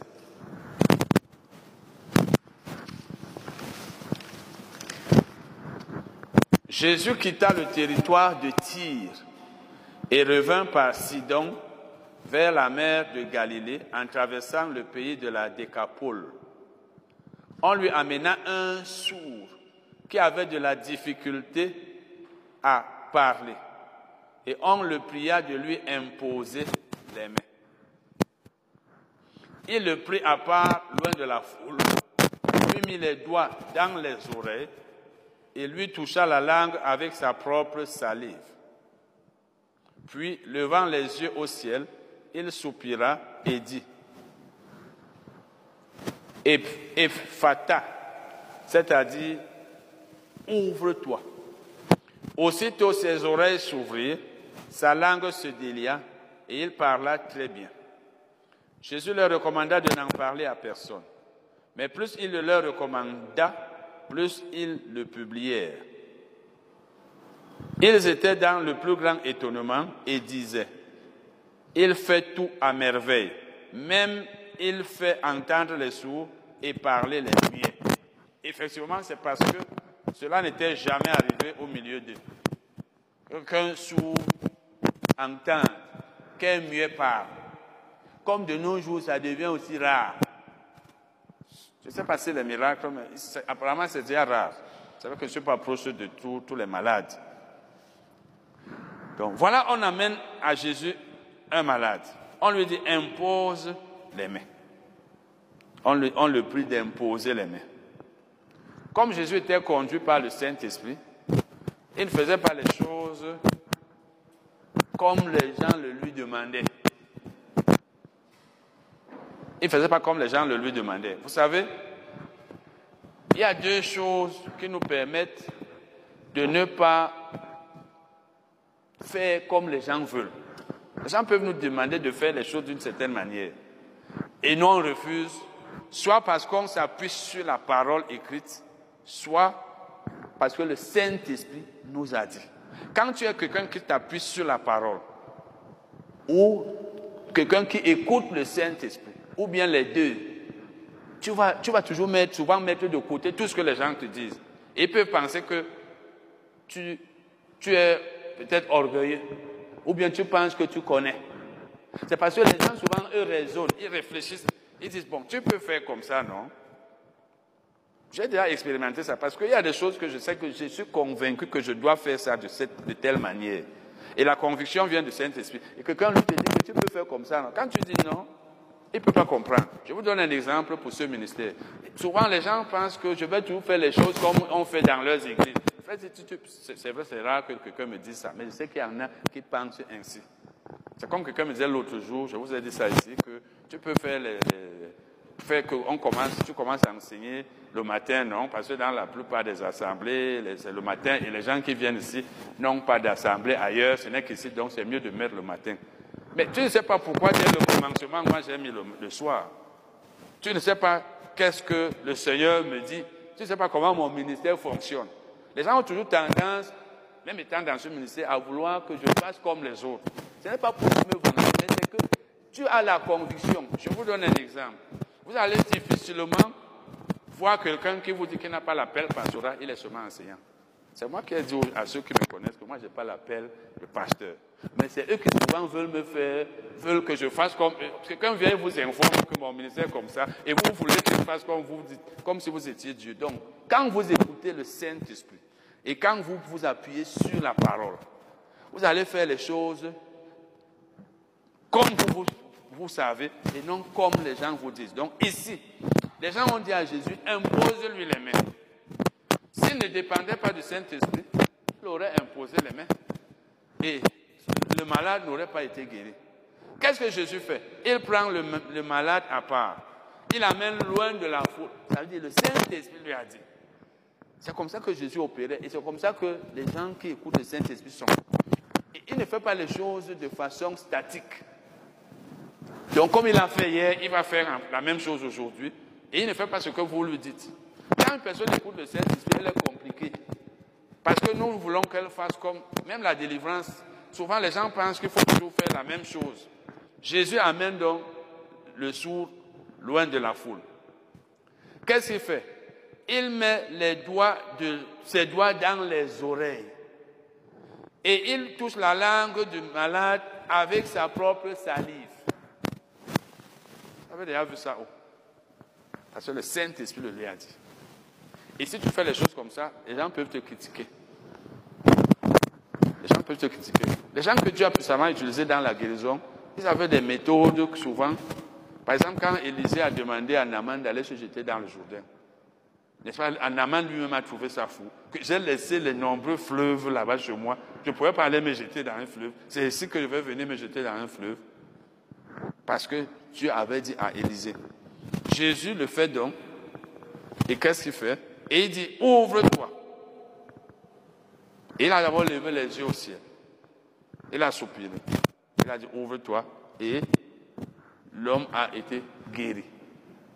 Et là, maintenant, là, ce n'est pas une méthode de guérison statique.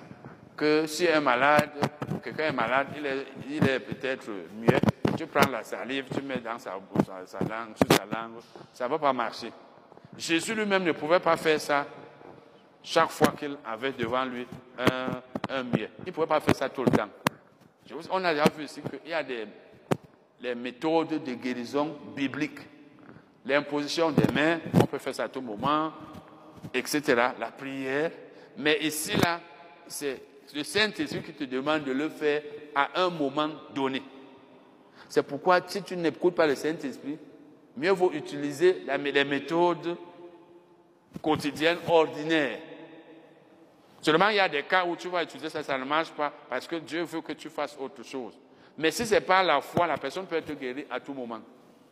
Donc ça, c'est des méthodes que le Saint-Esprit te dit d'utiliser à ce moment-là. Et ce n'est qu'à ce moment que tu dois le faire. Tu ne dois pas le faire à un autre moment. Une autre personne ne doit pas venir t'imiter. Je vous ai dit que j'ai déjà vu dans les livres comment certaines personnes, Dieu les conduisait d'une certaine manière. Dieu peut te demander, prends l'eau, verse sur la personne. Tu verses, elle est, elle est guérie. Comme j'avais lu dans le livre de Kenneth Hagin où souvent Dieu lui demandait de donner un coup de poing. Et donnait. Et quelqu'un m'a dit que même Smith Wigglesworth avait la même onction. Vous savez, parce que Kenneth a beaucoup été connecté à Smith, il dit même qu'il a reçu son onction. Il dit que quand le Seigneur lui demandait de donner un coup de poing, il disait d'abord à tout le monde dans la salle que le Seigneur vient de me demander de donner un coup de poing à cet homme, pour ne pas scandaliser les gens. Parce que imaginez que je sois là maintenant et un malade vient. Vous qui n'avez pas ce genre de connaissance, le malade est là. Le Seigneur me dit donne un coup de poing. Je donne. Peut-être d'entre vous vont prendre le sac et rentrer. N'est-ce pas? Oui, on dit que le fait qu'il est devenu fou. D'autres vont commencer à sentir le démon en moi. D'autres vont être prêts à venir m'arrêter, dire que ça ne va plus.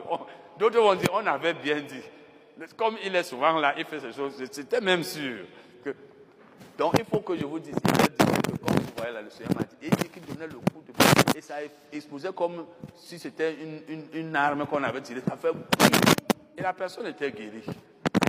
Ça peut scandaliser si tu n'as pas dit aux gens. Donc, donc dans ce cas-là, c'est le Saint-Esprit qui te dit. Et c'est ce qu'elle a fait. Nous allons lire Marc 8. Et vous voyez, les gens étaient surpris. Hein, que quelqu'un, il fait entendre les sourds, il fait parler les muets. Marc 8, versets 22 à 26. Marc 8, versets 22 à 26. Ils se rendirent à Bethsaïda. Et on amena vers Jésus un aveugle qu'on le pria de toucher.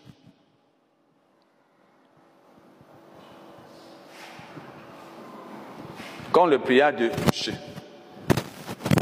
Il mit l'aveugle il prit l'aveugle par la main et le conduisit hors du village. Puis il lui mit de la salive sur les yeux. Vous voyez, pour le mieux, il a mis sur la langue. Ici, c'est sur les yeux. Cela ne veut pas dire que la salive est devenue un médicament spirituel ou c'est pas quoi, non. C'est le Saint-Esprit qui lui a dit à ce moment-là. Et, quand les gens sont donc ignorants, quand souvent les prédicateurs disent des choses comme ça, il y en a qui appelaient ça acte prophétique. Ça n'a rien à voir avec la prophétie. Et d'autres font ça parce que Jésus a fait. C'est comme le cas dont je vous ai parlé là. Quelqu'un a donné un coup de poing, le malade a été guéri. Tu dis, bien aimé, vous savez que nous, les hommes de Dieu, on peut donner même les coups de poing. Tu donnes un coup de poing à quelqu'un, il tombe là, peut-être meurt. Hein. Tu auras des problèmes parce que ne t'a pas. N'imite pas. Dans ces choses, on n'imite pas. Fais ce que la Bible enseigne. La Bible enseigne impose les mains, prie. Là, tout le monde peut le faire à tout moment. Mais les autres, là, que le Saint-Esprit a dit à quelqu'un, n'imite pas. Et il a donc mis, il a donc il a mis la salive sur les yeux, lui imposa les mains et lui demanda s'il voyait quelque chose. Il a mis la salive sur les yeux, il a imposé les mains, ça fait deux choses. Il demande, est-ce que tu vois quelque chose? Il regarda et dit, j'aperçois les hommes, mais j'en vois comme des arbres et qui marchent. Au commencement, cet homme ne voyait pas du tout, il était aveugle complètement. Mais quand Jésus a mis la salive et il a imposé les mains à cet homme, il a commencé à voir un peu. Jésus lui mit de nouveau les mains sur les yeux. Et quand l'aveugle regarda fixement, il fut guéri et vit tout distinctement. Alors Jésus le renvoya dans sa maison en disant, n'entre pas au village. Donc, vous voyez qu'ici, Jésus a fait ça deux fois. Il a imposé les mains, il a, fait, il a posé le même acte deux fois. Mais c'était la même séance de guérison. Parce qu'il y a des gens qui s'appuient sur ça pour dire qu'on peut prier maintenant, on prie un autre jour, on peut imposer les mains maintenant, on est parce que même Jésus a fait comme ça, l'homme n'a pas vu, il a encore fait. C'était la même séance, c'était pas deux séances. Donc ne, ne, t'appuie pas sur ça pour prier pour un malade maintenant. Tu dis, bon, il faut revenir demain. Est-ce que Jésus lui a dit, reviens demain? C'était la même séance. Donc, ça a marché. Parce que je me rappelle, une fois, j'étais à une chaîne de radio, à un débat. Je leur ai dit, on était à un débat, j'étais avec deux soi-disant euh, des monologues. Et je leur ai dit que on n'a pas besoin de, ce qu'on fait souvent là pour délivrer les, gens. C'est parce que nous ne dépendons pas du Saint-Esprit. C'est pourquoi on cherche à délivrer quelqu'un, on y revient demain. Il y avait un, soi-disant enseignant de la parole là. D'abord, il avait, il, me gardait dans son cœur, comme on dit. Parce que comme c'est des gens qui m'entendaient enseigner dans les radios, je disais des choses qui ne leur plaisaient pas. Il dit, parce qu'il n'était pas d'accord avec moi quand j'ai dit que la délivrance, on n'a pas besoin de plusieurs jours, de plusieurs séances, etc. Il dit vraiment, je connais une femme prophétesse qui là-bas, son enfant est possédé. Comme le frère c'était lui est très fort, on parle là-bas maintenant, que lui, il le délivre tout de suite. Je lui ai dit, c'est la parole. Jésus n'a pas fait plusieurs séances. Donc, ici, là, c'était une seule séance. Vous n'allez pas voir quelque part où Jésus a prié pour un malade, ou lui a imposé les mains, il lui a dit, reviens demain. Vous n'allez pas voir là où Jésus a chassé un démon, il a dit, bon, on continuera demain. Vous n'allez pas voir ça. Parce qu'il était conduit par le Saint-Esprit. Nous, dans notre ignorance, dans notre absence de communion avec le Saint-Esprit, on se débrouille comme ça à notre niveau, on fait ce qu'on peut faire, on regarde, ça marche. Non. Quand on est fatigué, on dit, bon, ramène la personne demain. C'est parce que si tu t'appuies sur la parole de Dieu et tu écoutes le Saint-Esprit, tu vas faire comme Jésus. Tu n'auras pas, on n'a pas besoin d'une journée, de deux journées, d'une semaine pour délivrer un démoniaque. Parce que c'est quand même Dieu qui délivre. Et si déjà, il faut que Dieu prenne du temps, c'est un peu comme si le Satan dépassait Dieu. C'est parce que nous n'avons pas une base. Je vous ai dit, délivrance, guérison, toutes ces choses. Toute la, vie chrétienne même, c'est la parole d'abord. Qu'est-ce que la Bible dit dans ce domaine? Et qu'est-ce que le Saint-Esprit t'a dit? Et les deux s'accordent toujours. Quand tu n'as pas d'enseignement sur la guérison, la délivrance, enseignement biblique, et en plus tu n'écoutes pas le Saint-Esprit, tu te débrouilles à ton, niveau. Et ça ne marche pas. Alors, vous voyez qu'ici, cet homme a vu, grâce à la salive de Jésus, qu'il a mise sur, dans ses yeux, il a été. Marc 10. Marc 10.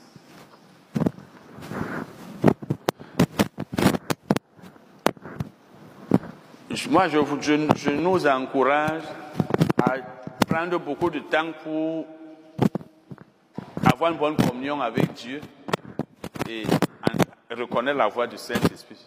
Parce que si on reconnaît la voix du Saint-Esprit, on l'écoute, on est dépendant de lui, on n'aura pas un certain nombre de problèmes, de difficultés qu'on a. C'est parce qu'on ne l'écoute pas qu'on se retrouve dans une situation. on- et, et si on n'est pas capable de le faire, c'est aussi parce qu'on est très occupé. Nous sommes tellement occupés à faire les choses de la vie qu'on n'a pas le temps de se concentrer dans la parole, de prier longuement, d'écouter le Saint-Esprit, de se concentrer dans les choses spirituelles. Quand on a, une activité très mouvementée, une activité, tu es là-bas au marché, tu viens préparer, tu vas laver les habits, tu vas travailler, tu fais ceci, cela. Après le temps spirituel, c'est 5 minutes, 30 minutes, tu pries Seigneur, ça devient une formalité. Nous ne passons pas, et même quand c'est ça, c'est bien aussi de passer un temps, tu fais une retraite, peut-être une journée, tu restes tranquille, tu fais les choses spirituelles. C'est parce qu'on n'a pas souvent ce temps, on est souvent dans les va-et-vient, on est dans la chair. C'est pourquoi on ne sait même pas si Dieu nous a demandé de faire telle ou telle chose. On agit comme ça. Si ça marche, ça marche, ça ne marche pas. C'est pourquoi les résultats ne sont plus comme avant. Même ceux qui sont dans le ministère. Si vous êtes en contact avec ceux qui sont dans le ministère, ceux qui sont, ont plus de temps avec Dieu qu'avec eux-mêmes, avec le monde, ils ont de meilleurs résultats. Nous allons donc lire Marc 10, versets 46 à 53. Ils arrivèrent à Jéricho. Et lorsque Jésus en sortit, avec ses disciples et une assez grande foule, le fils de Timée, Bartimée, mendiant aveugle, était assis au bord du chemin. Il entendit que c'était Jésus de Nazareth et il se mit à crier, Fils de David, Jésus, aie pitié de moi. Plusieurs le reprenaient pour le faire taire, mais il criait beaucoup plus fort, Fils de David, aie pitié de moi. Donc on voulait le décourager. Et ne te laisse jamais décourager par une personne quand tu veux une solution venant de Dieu. Tu te laisses décourager, c'est toi qui es perdant. C'est toi qui es perdant. Sois ferme jusqu'à la fin. Et ne sois pas parmi les décourageurs non plus. C'est pas bien de décourager quelqu'un qui veut recevoir quelque chose de Dieu. Et c'est pourquoi quand tu as même les compagnons, tu coopères avec les gens, il faut prendre garde à ceux qui ne t'encouragent pas. Il faut prendre garde à ceux qui ne te disent pas que ça va marcher. Il faut prendre garde à ceux qui se plaignent en disant, ouais, tu vas alors faire comment? Ouais, patience, hein. Si ça ne marche pas alors, tu vas alors... Non, il faut que les, gens qui te disent, ça va marcher. Bien sûr, il faut que la personne soit dans la volonté de Dieu. Il ne faut pas que quelqu'un soit en train de faire ces choses dans la chair et tu dis non, ça va marcher. Oui, parce qu'il y a aussi ça. Par exemple, quelqu'un veut voyager à tout prix parce que il veut, aime le pays des Blancs. Tu dis non, il faut avoir la foi, sœur. Tu, tu iras, tu auras le visa. Tu es sûr que Dieu lui a dit. Tu es sûr que c'est la volonté de Dieu. Quand c'est quelque chose comme la guérison, encourage la personne. Même si toi tu doutes, pardon, doute là-bas dans ton cœur, mais comme ça ne te concerne pas, dis-lui que ça va marcher. Parce que ton encouragement va l'aider. Ce n'est pas ton, doute qui va l'empêcher. Et si tu as la foi, c'est encore bien. Nous avons besoin des gens qui nous encouragent quand les choses semblent être difficiles, quand les solutions semblent être absentes, quand les obstacles sont autour de nous. On a besoin des gens qui disent, courage, Dieu est avec toi. Le Saint-Esprit ne décourage pas. Donc un chrétien qui décourage n'est pas un bon compagnon. Donc un chrétien, quelqu'un qui t'empêche, qui te bloque, qui veut t'empêcher d'aller jusqu'au bout, n'est pas une bonne personne, mais tu ne dois pas la haïr. La Bible dit donc ici qu'on on, on voulait le reprendre. Et lisons, bon, plus fort, fils de David, aie pitié de moi. Jésus s'arrêta et dit, appelez-le. Ils appelèrent, ils appelèrent l'aveugle en lui disant, prends courage, lève-toi, il t'appelle. Vous voyez donc à force de crier, il a d'abord crié, on a voulu le reprendre, il dit, ah, toi aussi. La Bible dit que lui, a alors commencé à crier encore plus fort. Comme pour dire que, comme c'est comme ça que vous voulez, moi je vais alors crier plus fort. Vous n'allez pas me décourager. Jésus l'a donc appelé. L'aveugle jeta son manteau et se levant d'un bond, vint vers Jésus.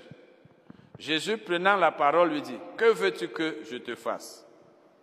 Rabouni, lui répondit l'aveugle, que je recouvre l'aveugle. Nous avons déjà vu ici, Jésus demandait souvent, Qu'est-ce que tu veux? Parce que tu dois savoir ce que tu veux toi-même. Et tu dois être clair. Je vous ai déjà dit ici que même dans la prière, quand vous priez, soyez clair. Et sachez exactement ce que vous voulez. Vos prières que vous, on vous enseigne, je ne sais pas où, où là. Seigneur, amène-moi une nouvelle dimension. Seigneur, fais quelque chose de nouveau pour moi. C'est une prière, ça. Tu sais, Seigneur, fais quelque chose de nouveau. Amène-moi une autre dimension. Seigneur, fais, descendre ta grâce. Ça, a du sens. Quelle grâce. Quand tu veux quelque chose, tu dois savoir ce que tu veux. Tu dois être précis, clair, connaître. Les gens pensent que la prière, c'est juste sortir les paroles et Dieu lui-même va imaginer. Jésus demandait, est-ce que Jésus ne savait pas ce que cet homme voulait? Il savait, mais il a dit, que veux-tu? Et vous savez, vous savez qu'il il pouvait aussi demander aussi souvent, crois-tu que je puisse faire? Ça veut dire qu'il veut savoir si tu as la foi. Que veux-tu? Il faut que tu saches ce que tu veux. Crois-tu que je puisse faire? Il faut que non seulement tu sais, mais que tu aies la foi. Tu dois savoir ce que tu veux et croire que Dieu peut le faire. Et l'homme lui a donc dit que je recouvre la vue. Et Jésus lui dit, va, ta foi t'a sauvé. Aussitôt, il recouvra la vue et suivit Jésus dans le chemin. Voyez, Jésus, cet homme savait ce qu'il voulait, il avait la foi. Jésus n'a pas dit ma foi t'a sauvé. Il a dit ta foi. Ça veut dire comme tu as cru, tu es guéri. Vous voyez donc Jésus qui avait une grande foi dépassant la nôtre, qui était à un niveau que aucun de nous ne peut atteindre, lui-même n'a pas guéri les gens par sa propre foi. Il n'a pas guéri les malades par sa propre foi. Et j'en profite pour vous dire que prenez garde à ceux qui vous diraient Oh, même si tu n'as pas la foi, l'homme de Dieu est là. Il y en a comme qui disent ça. C'est un peu comme si quelqu'un te disait Même si tu ne crois pas en Jésus-Christ, moi je veux croire, toi tu vas être sauvé. Le salut, la guérison, baptême dans le Saint-Esprit et toutes les autres promesses de Dieu, on les reçoit par sa propre foi. Tu n'as pas la foi que Jésus est mort pour tes péchés. La foi d'une personne, d'une autre personne ne te fera pas recevoir le salut. Tu n'as pas la foi pour être guéri la foi d'une autre personne ne te fera pas recevoir la guérison. Si Jésus lui-même n'a pas guéri les gens par sa propre foi, qui pourra? Mais les gens disent non, l'homme de Dieu est là. L'homme de Dieu. C'est comme j'étais, où est-ce que j'étais hier? Oui, j'étais hier à une chaîne de radio et quelqu'un venait parler de, leur programme. Après, une, une auditrice a appelé parce que moi, je, je l'attendais pour, après sa sortie pour commencer mon émission. Il dit que, bon, tu es où là-bas, il faudra que tu rencontres les hommes de Dieu, et ceci, il faudra me rencontrer. Après un temps, il est allé s'asseoir là-bas, causer avec la personne. Moi, ça ne me plaît pas quand je vois les prédicateurs qui veulent toujours vous dire rencontre un homme de Dieu. Ce n'est pas, normal.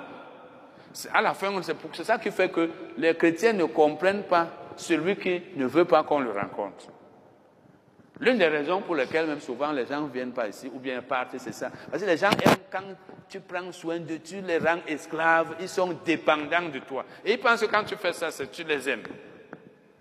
Les gens aiment parce que je veux te rencontrer. Oh, vraiment, le frère là, il ne reçoit pas. Vous voulez que je vous reçoive pour faire quoi? Je suis Dieu. Je t'enseigne la parole, mets-la en pratique. Et si c'est pour la guérison, nous avons les séances d'enseignement ici. Tu es malade, c'est bon.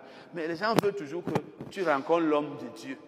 C'est parce qu'on vous a habitué que appelle un homme de Dieu, rapproche-toi d'un homme de Dieu, euh, euh, vois un homme de Dieu. Les hommes de Dieu sont là. Et ça donne la gloire à l'homme qui prêche. Et toi, ça t'abaisse et ça te rend esclave et ça te rend dépendant de lui. Et le jour où il n'est donc pas là, tu fais comment? Et en plus, même quand il est là, les choses ne vont pas toujours marcher par sa foi. Un temps arrive et il est même déjà arrivé. Tu ne peux pas avoir cru depuis deux ans, trois ans, quatre ans. Tu penses que c'est toujours le pasteur qui va prier pour ça. Ça ne marche plus. Ça ne marche plus. Tu vas aller chez le pasteur, il prie rien. Tu dis, mais je ne comprends pas. Oui, parce que tu ne veux pas grandir. Je vais déjà donner des témoignages, c'est comme ça. D'autres qui meurent. Tu meurs parce que tu comptais sur la foi du pasteur. Donc, cet homme a été guéri. Luc 5,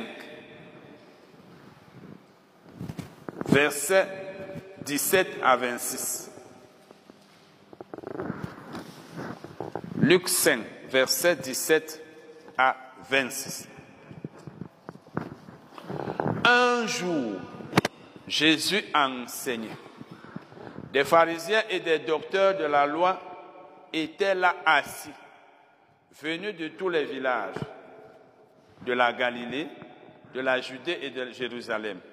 Et la puissance du Seigneur se manifestait par des guérisons. Un jour, Jésus enseignait. Le ministère de Jésus était un ministère d'enseignement. Vous allez toujours voir que Jésus allait d'un village à un autre, enseignant, prêchant, guérissant. À les choses qu'il faisait. Donc, le ministère de Jésus était basé sur la parole. Et tout ministère doit être basé sur la parole.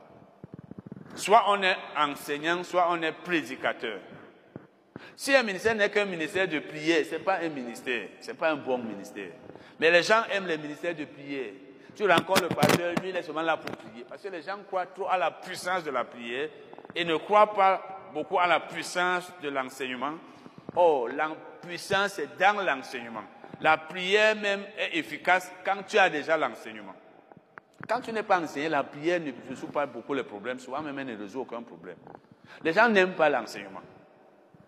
Les gens n'aiment pas. Ils aiment seulement la prière.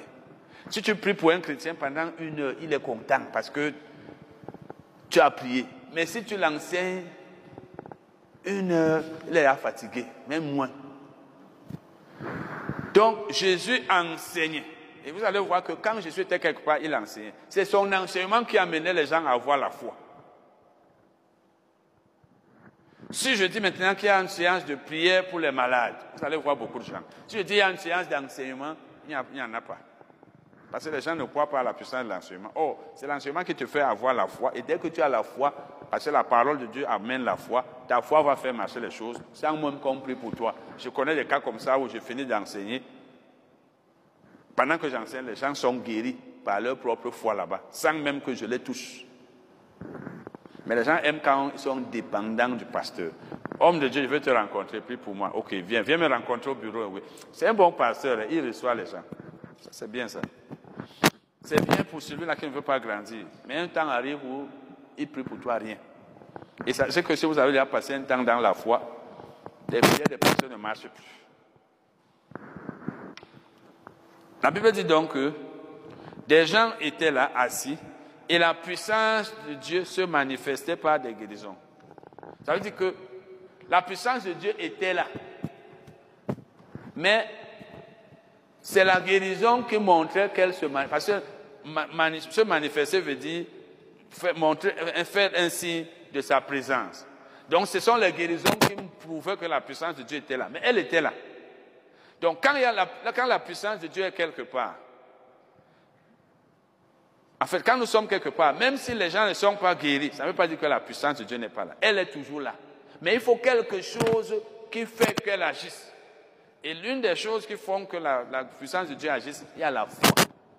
C'est ta foi qui fait que la guérison, comme je vous ai, euh, comme je vous ai parlé du monsieur qui avait lu mon livre, il a été guéri du VIH. Et j'avais dit dans ce livre qu'on peut lire un livre et on est guéri. On peut lire la Bible, on est guéri. La puissance qui guérit le malade ne vient pas d'ailleurs, elle est là. C'est ta foi qui fait que la puissance se manifeste. Et cet homme a été guéri du VIH, après avoir lu le livre en une journée. Donc, Jésus a enseigné. Il enseigne la parole. Et la parole de Dieu fait venir la foi. Parce que la foi vient de la parole. Quand tu écoutes, comme vous êtes en train d'écouter là, vous pouvez être venu là étant fatigué. Vous pouvez être venu là ayant une douleur dans le corps. Mais pendant que vous suivez, la foi vient. Vous commencez à croire que cette douleur va partir. Ou bien même vous vous ne pensez même pas. Quand vous partez maintenant, vous vous rendez compte que c'est déjà parti. Seul, grâce à la parole. Donc quand Jésus enseignait, c'était pour amener les gens à avoir la foi. Et c'est pourquoi son ministère était puissant, parce qu'un ministère qui amène les gens à avoir une vie transformée, ou à être guéri, ou à avoir quoi que ce soit venant de Dieu, doit être basé sur la parole. Si un ministère n'a pas la parole et la bonne parole, il n'y a que les miracles, si vous allez chercher, vous verrez qu'il y a quelque chose de louche. Les miracles suivent la parole. Marc 16, verset 20. Quand la parole vient, elle amène la foi en ceux qui acceptent la parole et le miracle suit la, la foi. La Bible dit donc que la, la, puissance de Dieu se manifestait par des guérisons pendant que Jésus enseignait. Il ne priait pas pour les malades, il n'imposait pas les mains, il enseignait seulement. Donc tu peux être guéri pendant qu'on donne l'enseignement. Pendant qu'on donne l'enseignement. L'enseignement prend du temps, mais c'est plus efficace. Les gens aimeraient la prière. Au nom de Jésus, cette maladie, je prie. Toi-même, tu es vide. On prie pour toi, mais toi-même, tu n'as pas la foi. Ça ne marche pas. C'est ça qui fait que souvent, le pasteur prie pour quelqu'un. La personne n'est jamais guérie parce qu'elle n'a aucune connaissance sur la parole. Elle n'a même pas la foi. Elle pense seulement que non. Quand l'homme de Dieu prie, ça marche. Bon, de toute façon, ça, arrange plusieurs pasteurs. Parce que quand les gens sont dépendants de toi, ça donne beaucoup d'argent. Ça donne beaucoup d'argent. Premièrement, il y en a qui disent on ne va pas voir l'homme de Dieu les mains vides. Quand tu parles pour qu'il prie pour toi, mets quelque chose dans la poche ou dans la main. Deuxièmement, quand il va même prier pour toi, tu vas être guéri, tu auras une dette envers lui, selon ce que vous pensez. Donc, c'est lui qui a prié pour moi, il faut que lui donne quelque chose. Donc, tout dépend du choix de chacun. Il y en a qui ont opté pour l'argent.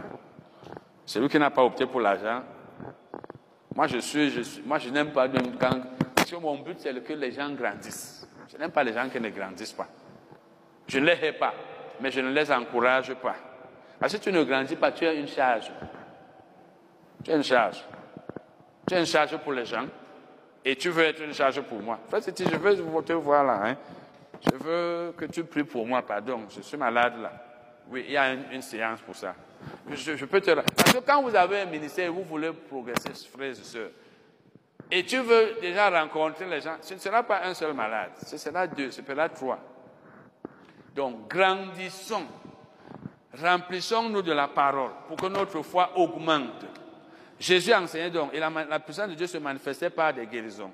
Et voici, des gens portant sur un lit un homme qui était paralytique cherchaient à le faire entrer et à le placer sous ses regards. Comme ils ne savaient pas, comme ils ne savaient pas où l'introduire à cause de la foule, ils montèrent sur le toit et ils le descendirent par une ouverture avec son lit au milieu de l'assemblée devant Jésus. Voyant leur foi, on a vu ça dernièrement, il n'a pas vu la foi avec les yeux, on ne voit pas la foi. Il a vu leur acte de foi. Par les actes d'une personne, tu sais qu'elle a la foi. Quand une personne agit d'une certaine manière, tu sais qu'elle a la foi. Sauf si elle fait pour vous voiler les yeux, mais dans le cœur doute. Les actes d'une personne montrent qu'elle a la foi.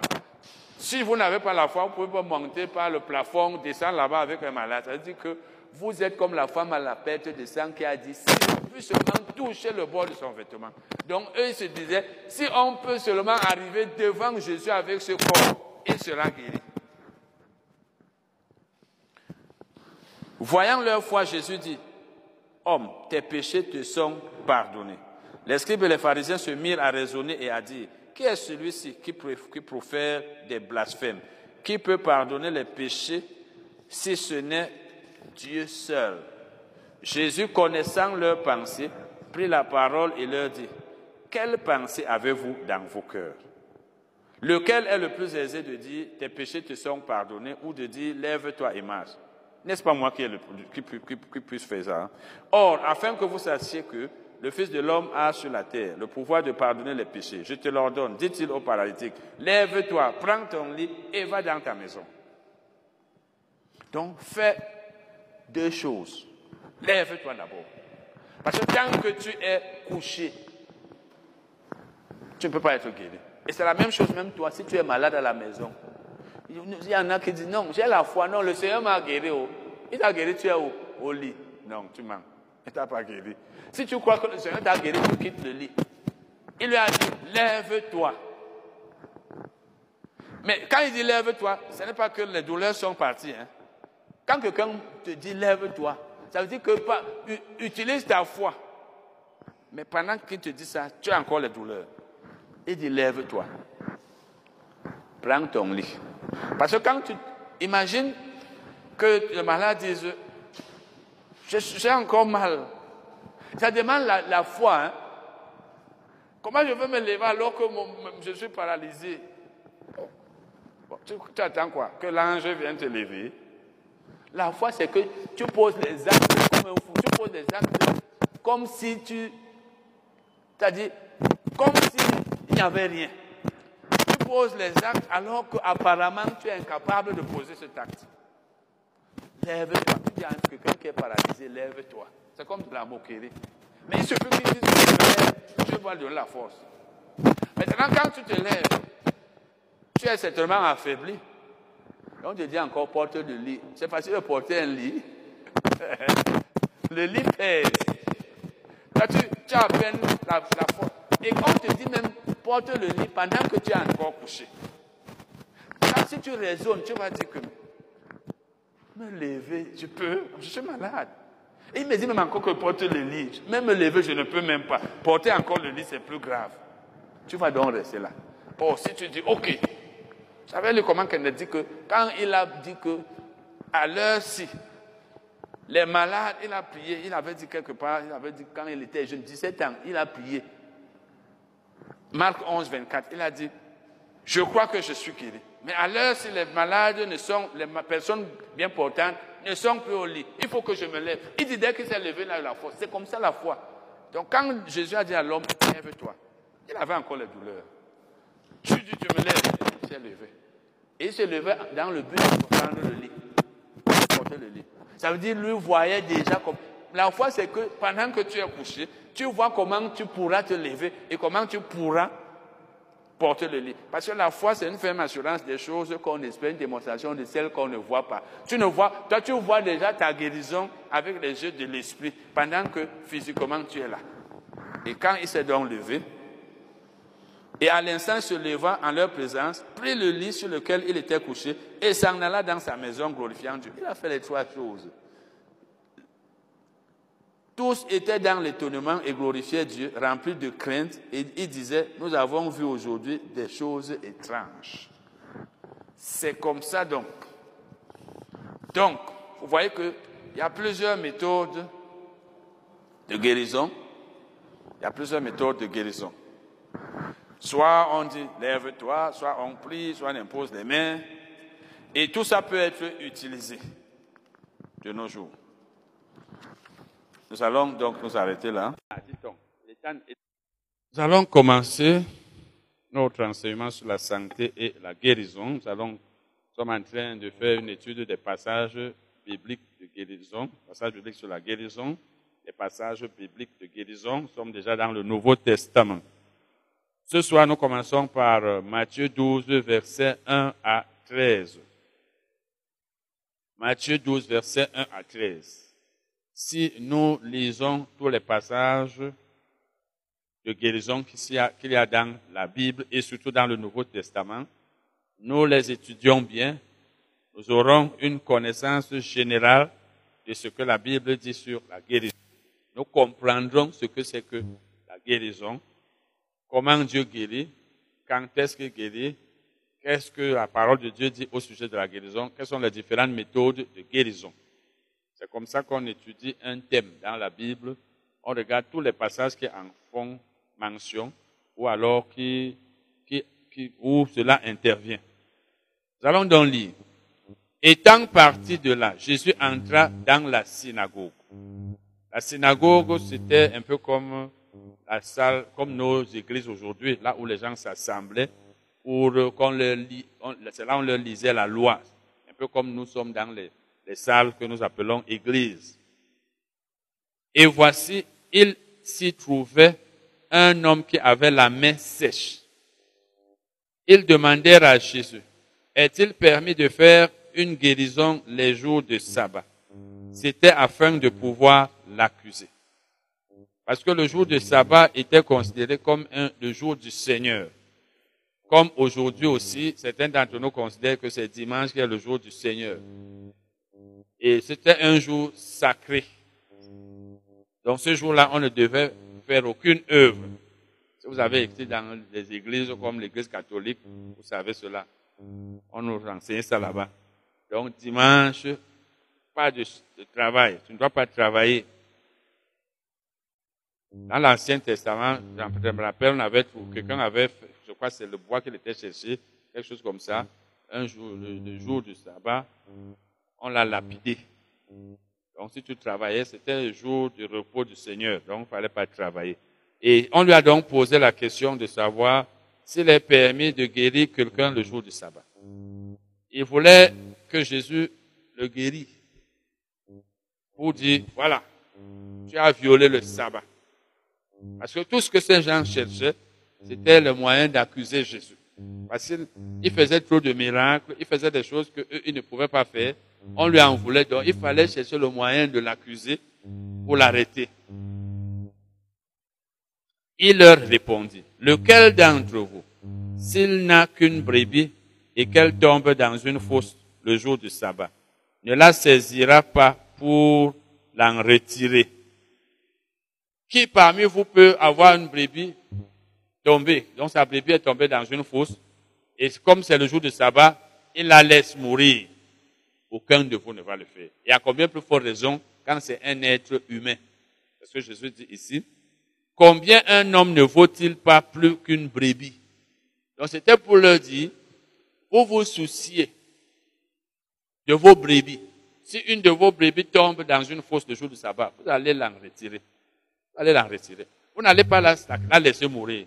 Mais quand c'est un être humain qui est plus important qu'une brebis, vous trouvez normal que je le laisse pour qu'il meure.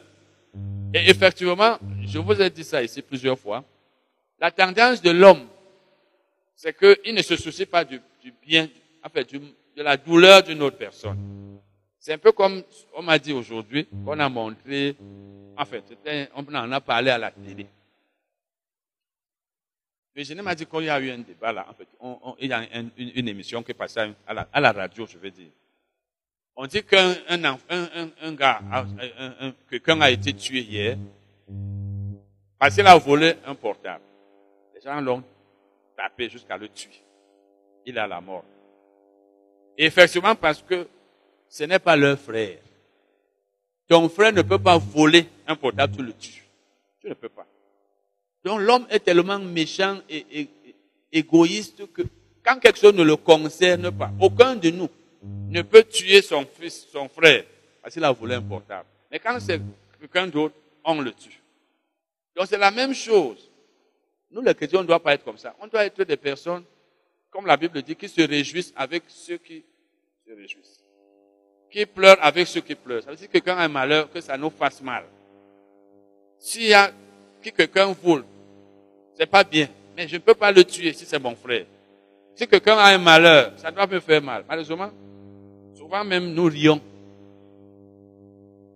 Vous avez vu quand notre soeur, son enfant a été, euh, fait, Dieu a fait un miracle pour son enfant qui est tombé dans le puits ici. J'en ai même parlé maintenant à la radio. Parce que quand je me mets à sa place, c'est comme si c'est mon fils. Donc, ici, là, ces gens, parce que quand c'est la brebis, on se soucie de la brebis. Mais quand c'est un être humain qui vaut plus qu'une brebis, On dit, il ne le guérit pas. Laisse-le souffrir. Et c'est ce que Jésus est en train de leur montrer ici. Vous dites que quand c'est une brebis, vous allez tout faire pour la sauver. Vous n'allez pas dire non, c'est le jour du sabbat. Mais quand c'est un être humain, vous voulez que je ne le guérisse pas. Et Jésus continue en disant, alors il dit à l'homme, étends ta main. Il l'étendit et elle devint saine comme l'autre. Donc Jésus avait de la compassion pour les gens. Le sabbat n'est pas plus important que la santé d'une personne, la vie d'une personne. Ou alors le respect du sabbat n'est pas plus important que la vie d'un être humain. La vie d'un être humain est sacrée. C'est-à-dire, s'il faut même, Dieu ne va pas te dire pour te demander, même si le sabbat devait encore être observé aujourd'hui. Dieu ne va pas te dire, il fallait laisser la personne mourir. C'est comme je vous ai déjà dit ici. Si quelqu'un est malade, et il faut absolument l'amener à l'hôpital, sinon on va mourir. C'est un exemple. Mais tu as l'argent que tu devais aller donner à l'église. Si tu demandes au pasteur à qui tu donnes l'argent, il va te dire, non, c'est l'argent du Seigneur. Apporte ça à l'église, le Seigneur va s'occuper. Non, amène-le. Mieux vaut même être endetté. Si c'est la dîme ou c'est pas quoi, tu l'amènes, on le soigne, tu vas payer après. Parce que l'offrande que tu amènes à l'église, c'est important, mais c'est pas plus urgent que la vie d'un être humain qui peut mourir. Donc, quand on est devant deux situations, on doit voir est, qu'est-ce qui est prioritaire, qu'est-ce qui est plus important. La vie d'un être humain, je ne sais pas, il n'y a rien qui soit plus, plus coûteux que la vie d'un être humain. On peut tout remplacer. On peut perdre l'argent, on en reçoit après. On peut perdre sa maison, sa voiture, mais un être humain mort, on ne peut plus le remplacer. Jésus l'a donc guéri pour leur montrer, je suis maître du sabbat et le respect du sabbat n'est pas plus important que la vie d'un être humain. Il a guéri. Donc quand nous avons une situation où il faut aider un malade, il faut l'aider et laisser les petits intérêts parce que l'argent, je vais amener à l'église, je vais faire ceci, je vais faire cela, je suis occupé, etc. Mais en fait, eux, c'est parce qu'ils voulaient accuser Jésus. Leur problème, c'est que Jésus est venu violer leur loi. Jésus ne respectait pas leur loi comme il aurait voulu. Jésus est venu avec de nouvelles doctrines et il s'attirait beaucoup les foules.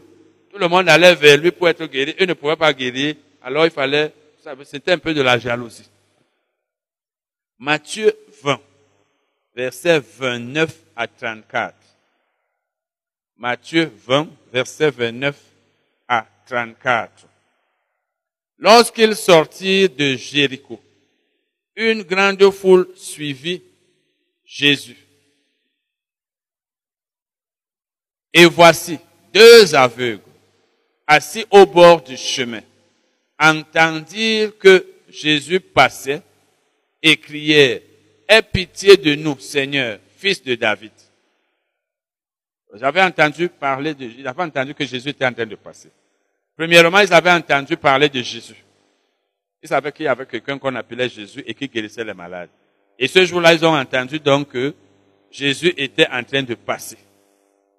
Ils ont dit, aie pitié de nous. Ça veut dire, guéris-nous. Pour que nous puissions commencer à voir. Jésus s'arrêta, les appela et dit, que voulez-vous que je vous fasse?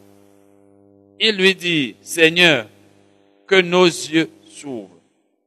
Jésus savait bien ce qu'il voulait. Parce que tu ne peux pas voir un aveugle. Sauf si tu ne le vois pas, tu entends seulement, il dit, aie pitié de moi. Mais quand tu vois un aveugle, tu dis, aie pitié de moi, tu sais ce qu'il veut. Celui qui, qui est aveugle veut quoi? Il veut la vue.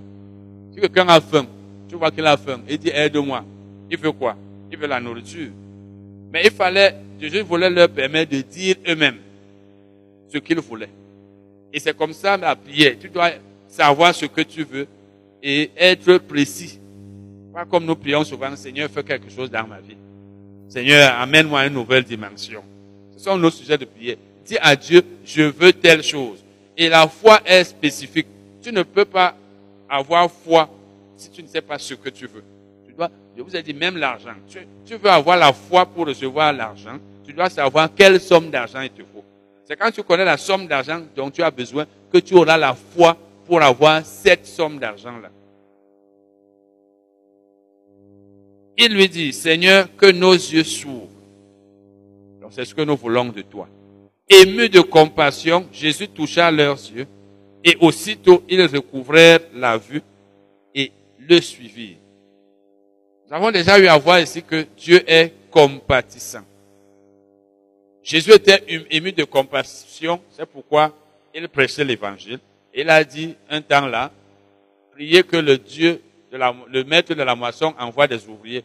Parce qu'il avait de la compassion pour les gens qui risquaient d'être condamnés, risquaient de ne pas être sauvés. Jésus a donc de la compassion pour les pécheurs. Jésus avait de la compassion pour ceux qui avaient faim. À un moment donné, il a donné à manger aux gens. Jésus avait de la compassion pour les malades. Dieu est compatissant, c'est pourquoi il guérit les malades. nous avons déjà vu ici que donc dans l'Ancien Testament, vous allez beaucoup plus voir le mot miséricorde, c'est la même chose. Compassion, miséricorde, pitié, c'est des mots synonymes. Jésus avait pitié de ses aveugles, comme il en avait, il avait pitié de tous les malades, et c'est pourquoi il les guérissait. Il faut avoir de la compassion. Si on n'a pas de la compassion, comme ceux qui disaient, c'est le jour du sabbat, il ne faut pas le guérir. Ceux-là n'avaient pas de compassion. Quand tu n'as pas de compassion pour quelqu'un, sa douleur ne te dit rien. Son malheur ne te dit rien. C'est la raison pour laquelle même son bonheur, sa joie ne te dit rien. Quand tu sais aimer, tu aimes le, quand quelqu'un a du bien, quelque chose de bien lui arrive, tu es content. Mais quand tu es indifférent, quelqu'un a de la joie, ça ne te dit rien. Ça veut dire que tu n'as, ça veut dire que si la personne avait un malheur, ça ne t'aurait rien dit. Ça ne t'aurait rien dit. Quand je parlais tout à l'heure de l'enfant de la sœur, parce que quand je me mets, vous-même, vous m'avez vu il y a trois ans, quand mon, mon fils, je voulais son retour. C'était pas facile. Imaginez alors que ton enfant, si tu le perds, et quand tu te rends compte que l'enfant de quelqu'un a été sauvé, si tu te mets à sa place, tu vas danser à sa place. Donc, le manque de compassion fait que, si quelqu'un est malade, moi ça me fait souvent mal quand je vois, il y a des choses que je n'aimerais pas voir, mais je suis obligé de les voir. Quand je marche dans ma route, je vois quelqu'un qui est paralysé, ça me fait mal. Je ne sais pas. Ça me fait mal que celui-ci, toute sa vie va passer comme ça, ou il marche comme ça, ou il a, ça fait très mal. Quand je me mets, quand je vois quelqu'un même qui est fou, dernièrement, j'ai vu quelqu'un dans mon quartier, un jeune homme. Il était là, il faisait le bruit. Il se tient en route. Je vois la voiture arriver comme si elle allait monter sur lui. Il est là, il, déchire les, branches d'arbres, il coupe, il est là. Et j'ai vu les jeunes hommes là, ils rient. Je voulais même leur parler. J'ai dit, ah, si je veux moraliser tout le monde sur la terre, moi je vais mourir avant le temps. Parce que ça fait mal de voir un jeune homme qui est fou et vous, ça vous amuse. Parce qu'en fait, c'est parce que ça ne vous dit rien. Et je suis sûr que si c'était leur frère, il n'allait pas rire. Ça, l'égoïsme. L'égocentrisme même. Ça veut dire que, en fait, l'indifférence aux problèmes des autres. Quand tu as un frère, tu as ton frère et il est fou. ça te dérange. Mais quand c'est celui d'une autre personne, ça t'amuse. C'est le manque de compassion qui fait qu'aujourd'hui, les gens vont dans le deuil, ils dansent, ils mangent, ils sont contents. C'est le manque de compassion. Ce n'est pas la volonté de Dieu, mais c'est ce qui arrive. Je connais un, un, Nigérian pasteur qui était venu à Limbe. Ils, ont, ont assisté à un deuil à, à, Tikou. Ils étaient à deux mêmes. Ils étaient scandalisés. Ils sont venus me dire, c'est comme ça ici chez vous. Les gens, effectivement, dans les lieux de deuil, vous voyez les gens distribuer la nourriture. Peut-être même parmi vous, peut-être vous aussi qui êtes là. Vous allez dans les lieux de deuil pour manger. Que quand lui pleure, toi tu ris, tu danses.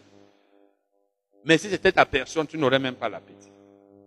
Dans la vie, mets-toi à la place d'une personne. Si elle perd un membre de sa famille, si un membre de sa famille est décédé, si, la, personne a eu euh, une bénédiction, c'est là où tu, tu vas comprendre son état. Je vois quand quelqu'un perd membre de sa famille, on est là. Au lieu de l'aider, même souvent, les gens sont là pour dire, mais tu n'as pas préparé à manger. C'est tout ce qu'il y a eu là au deuil. J'espère que vous n'êtes pas comme ça. C'est pourquoi moi-même, n'étant pas croyant, je ne vais pas dans les deux de deuil parce que pas ce que j'ai à faire là-bas. Si je n'ai pas à participer là-bas, si c'est pour la nourriture, donc soyons compatissants envers tous ceux qui ont le malheur et réjouissons-nous avec ceux qui se Mais on ne force pas. Si une personne indifférente aux autres, tu es une personne euh, égoïste, on ne va pas te forcer. C'est ta nature, mais elle ne vient pas de Dieu.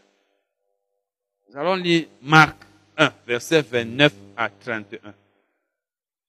Marc 1, verset 29 à 31. En sortant de la synagogue, ils se rendirent avec Jacques et Jean à la maison de Simon et d'André. La belle-mère de Simon était couchée. Simon, c'est lui Simon Pierre. Ayant la fièvre. Et aussitôt, on parla d'elle à Jésus. Je pense que nous avons lu ça dans Matthieu. S'étant approché, il la fit lever en lui prenant la main, et à l'instant, la fièvre la quitta, puis elle les servit. Donc Jésus a juste, a juste levé en lui prenant la main. Elle a été guérie. Vous voyez donc que Jésus avait plusieurs méthodes de guérison. Soit c'était par la foi, soit c'était par les dons de guérison. Il a seulement tenu par la main. Et si la Bible ne nous dit pas si elle avait la foi ou pas, elle pouvait même ne pas avoir la foi. Parce que quand c'est par les dons de guérison, Dieu peut seulement te dire, touche-la, elle sera guérie. Et la personne reçoit la guérison alors qu'elle ne s'y attendait pas, ou même alors qu'elle ne, ne croyait pas qu'elle allait être guérie. Mais ici, quand vous voyez dans cette situation où Jésus vient, il touche seulement la main. Là, c'est le Saint-Esprit qui le conduisait. Ça ne marche pas comme ça, que quelqu'un est malade, tu viens seulement, tu, tu, le soulèves. Si c'est pas les dons de guérison, ça veut dire que le Saint-Esprit t'a dit, euh, touche sa main, lève-la, aide-la à se lever. Sinon, si le Saint-Esprit ne t'a rien dit, ne va pas faire ça, ça ne va pas marcher. C'est pourquoi par la parole, ça marche. Quand tu dis à la personne ce que la Bible dit au sujet de la guérison, ça marche à tout moment. Tu peux, la parole de Dieu guérit. Quand on parle de la parole au malade, à tout moment. Mais quand c'est pas le don de guérison, il faut que c'est le Saint-Esprit qui te pousse à aller toucher la main de la personne. Nous allons lire maintenant les 22, les versets 32 à 34. Toujours Marc chapitre 1. Marc chapitre 1. Versets 32 à 34. Le soir, après le coucher du soleil, on lui amena tous les malades et les démoniaques. Tous les malades. Et toute la ville était rassemblée devant sa porte. Tous les malades. Et si on amenait tous les malades, c'est parce que Jésus guérissait tous les malades. Il n'y avait pas de distinction. Même aujourd'hui, il guérit tous les malades. Ou du moins, il veut guérir tous les malades. Si tous ne sont pas guéris, ce n'est pas lui qui refuse de les guérir. Il guérit beaucoup de gens diverses maladies. Il chassa aussi beaucoup de démons et il ne permettait pas aux démons de parler parce qu'il le connaissait. Vous voyez qu'ici, Jésus avait guéri beaucoup de gens qui avaient diverses maladies. Jésus le guérissait tous les malades. Vous êtes ici, vous avez des malades dans vos maisons, exhortez-les, priez pour eux, imposez-leur les mains. Faites savoir aux malades que Dieu guérit. S'ils ne sont pas guéris, que ce soit à cause de leur incrédulité, mais pas parce que vous ne leur avez pas dit. Vous pouvez dire même à un païen, Dieu va te guérir, et Dieu le guérit, et ça le pousse même à croire en Jésus. Marc 1, verset 40 à 45. Marc 1, verset 40 à 45. Un lépreux vint à lui et se jetant à genoux, il lui dit d'un ton suppliant, si tu le veux, tu peux me rendre pur. Nous avons déjà étudié ça dans Matthieu 8. Jésus, ému de compassion, étendit la main et le toucha et dit, je le veux, sois pur. Et nous avons vu que Jésus veut toujours guérir le malade. Non seulement il peut le guérir, mais il veut le guérir. Il a le pouvoir et la volonté de guérir. Il n'a pas changé. Aussitôt la lèpre le quitta et il fut purifié. Aussitôt. Voilà un cas où le malade a été guéri sur place. Et nous savons que la guérison, la manifestation de la guérison peut être instantanée. C'est-à-dire au moment même où on impose les mains au malade, ou bien au moment où on prie pour lui, il est guéri. Mais c'est pas la guérison qui est progressive. La manifestation peut être progressive. C'est-à-dire la personne est guérie, mais sur le plan physique, ça ne s'arrête pas immédiatement. Mais ici, c'était immédiat. Immédiatement. La, lèpre l'a quitté. Jésus le renvoya sur le champ avec de sévères recommandations et lui dit, garde-toi de, de rien dire. Garde-toi de rien dire à personne. Mais va te montrer au sacrificateur et offre pour ta purification ce que Moïse a prescrit afin que cela leur serve de témoignage. Nous avons déjà vu que c'était une pratique de la loi et qu'aujourd'hui nous n'avons pas besoin de, faire les offrandes de témoignage. Si vous êtes encore dans une assemblée, j'ai enseigné ça dernièrement à la radio, il y a quelques semaines. Si vous continuez, vous êtes dans une assemblée où on demande les offrandes de témoignage, ne donnez pas. Témoignez sans rien donner. Sauf si on exige que vous donniez quelque chose, laissez, ne témoignez même pas. Parce des assemblées, on exige qu'avant que tu fasses le témoignage, on dit quand tu fais le témoignage, tu dois absolument donner quelque chose. C'était une partie de la loi et c'était seulement pour les personnes qui étaient purifiées de la lèpre, c'était pas pour les autres choses. Nous allons lire le verset suivant, bon, verset 45, mais ce tome s'en était allé, bon, on peut laisser ça. Marc 2. Marc 2, verset 1 à 12. Quelques jours après, Jésus revint à Capernaum. On apprit qu'il était à la maison. Et il s'assembla un si grand nombre de personnes que l'espace devant la porte ne pouvait plus les contenir. Il leur annonçait la parole, comme toujours. Les malades, on les amenait. Les paralytiques, on les amenait. Les démoniaques, on les amenait. Mais la priorité de Jésus, son, premier travail qu'il faisait, c'était la prédication et l'enseignement. Donc Jésus était là pour la parole. Et le ministère de la parole est le ministère principal de tout ministre de la parole. Même quand tu as les dons de guérison, tu as l'onction de guérison.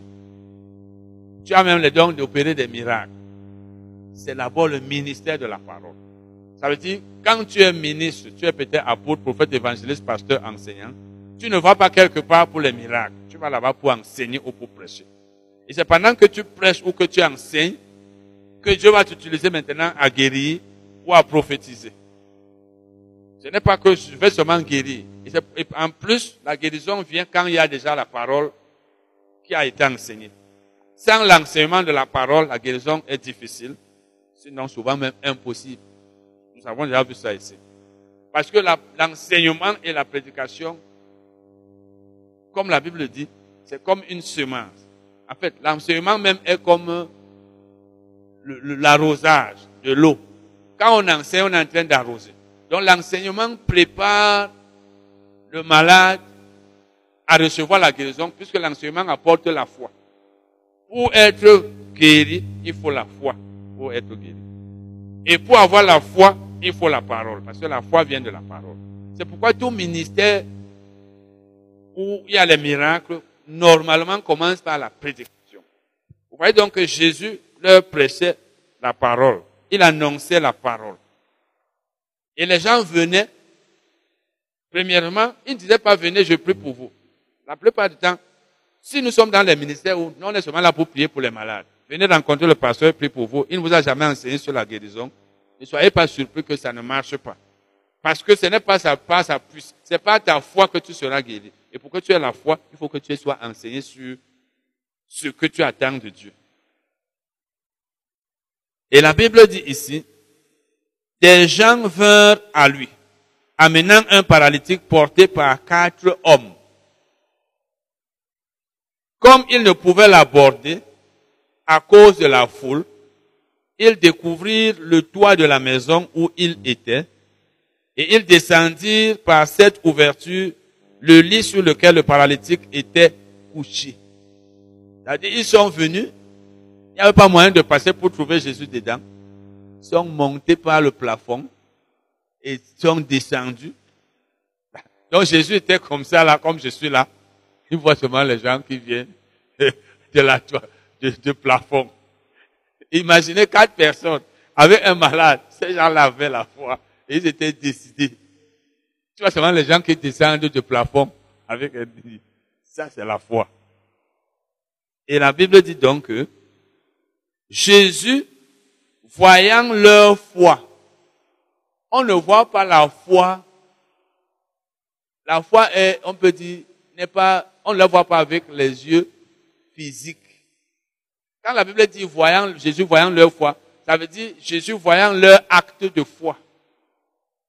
La foi, c'est dans le cœur. On ne peut pas voir la foi. Mais c'est l'acte que tu poses qui montre que tu as la foi. Quand une personne a la foi, je vous l'ai déjà dit, on, la, on reconnaît qu'une personne a la foi par les actes qu'elle pose, par les paroles de sa bouche. Parce que la foi, c'est aussi au niveau des pensées. Quand quelqu'un a la foi, il y a des pensées qu'il ne peut pas avoir. Par exemple, que celui qui a la foi pour être guéri ne peut pas penser qu'il va mourir. Mais les pensées des hommes, on ne peut pas les connaître. On ne peut pas les connaître. Sauf si Dieu nous les révèle. Donc, la, la foi, Dieu voit que tu as la foi par tes pensées. Si tes pensées sont négatives, ça veut dire que tu n'as pas la foi. Mais nous les hommes, nous pouvons savoir qu'une personne a la foi par ses paroles et par ses actes. Les paroles d'une personne te font savoir qu'elle a la foi ou pas. Parce qu'il y a des fois, nous parlons et ça montre que nous doutons.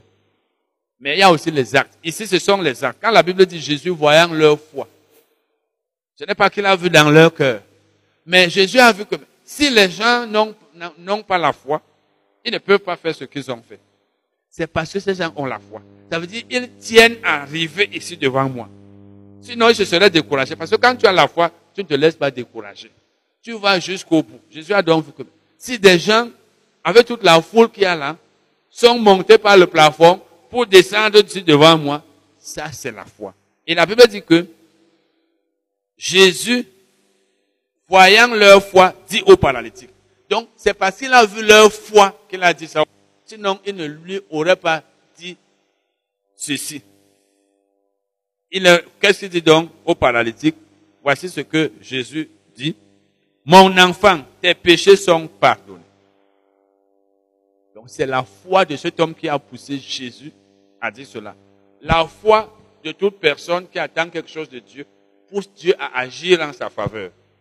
Et nous avons déjà vu que c'est la foi qui, qui fait agir la puissance de Dieu. Quand tu as la foi, Dieu agit. Quand tu n'as pas la foi, Dieu regarde. Dieu n'agit pas quand tu n'as pas la foi. Par exemple, quand la Bible dit que Dieu nous a sauvés, il ne nous a pas sauvés juste parce qu'il nous aimait plus que ceux qui ne sont pas encore sauvés. Il nous a sauvés parce que nous avons la foi en son Fils Jésus. Donc c'est quand tu poses des actes de foi que Dieu agit. Nous avons déjà vu que même quand tu as la foi, ces gens pouvaient rester dehors là-bas en disant, mais Jésus là, qu'il vienne. Mais ils ne sont pas restés là. Ils ont posé les actes de foi. Imaginez en montant là-bas, s'ils faisaient un faux pas et le lit tombait avec le malade. Oui, le lit pouvait tomber, mais ils ont dit non. Quand tu as la foi, tu es décidé d'aller jusqu'au bout. Tant que tu n'as pas atteint ton but, tu ne te décourages pas. Et tu vois les choses positivement, même quand ils ne sont pas encore accomplis. Si vous avez écouté le message que je vous ai envoyé aujourd'hui dans le groupe, j'ai parlé de ma foi quand je lisais un peu mon livre La pierre la foi que j'ai écrit il y a 15 ans. La foi que j'ai aujourd'hui, je l'avais déjà il y a 15 ans par rapport à mon ministère.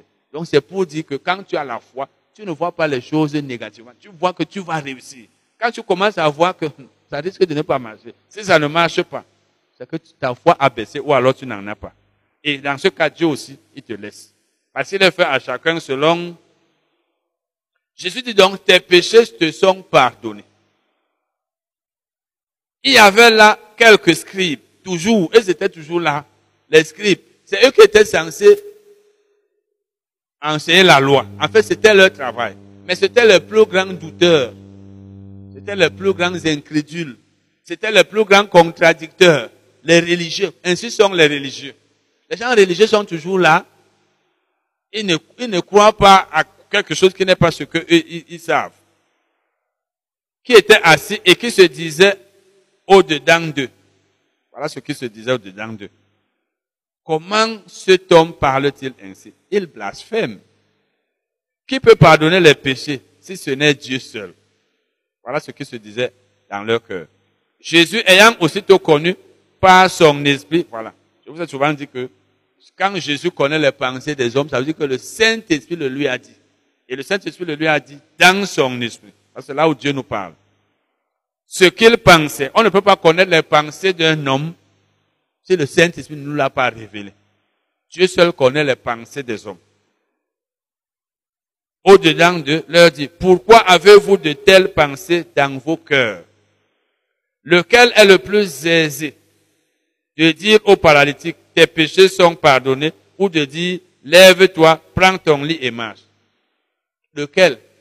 Il vous dire, c'est moi qui suis le plus aisé. C'est moi qui ai le droit de, dire cela au paralytique. Et vous trouvez que je n'ai pas ce droit? Il dit, or, afin que vous sachiez que le Fils de l'homme a sur la terre le pouvoir de pardonner les péchés. Et le Fils de l'homme, c'est lui-même. Pour que vous sachiez donc que j'ai le pouvoir de pardonner les péchés, comme vous ne le saviez pas. Comme vous dites que ce n'est que Dieu qui peut le faire, je te l'ordonne. Dit-il au paralytique, lève-toi, prends ton lit et va dans ta maison.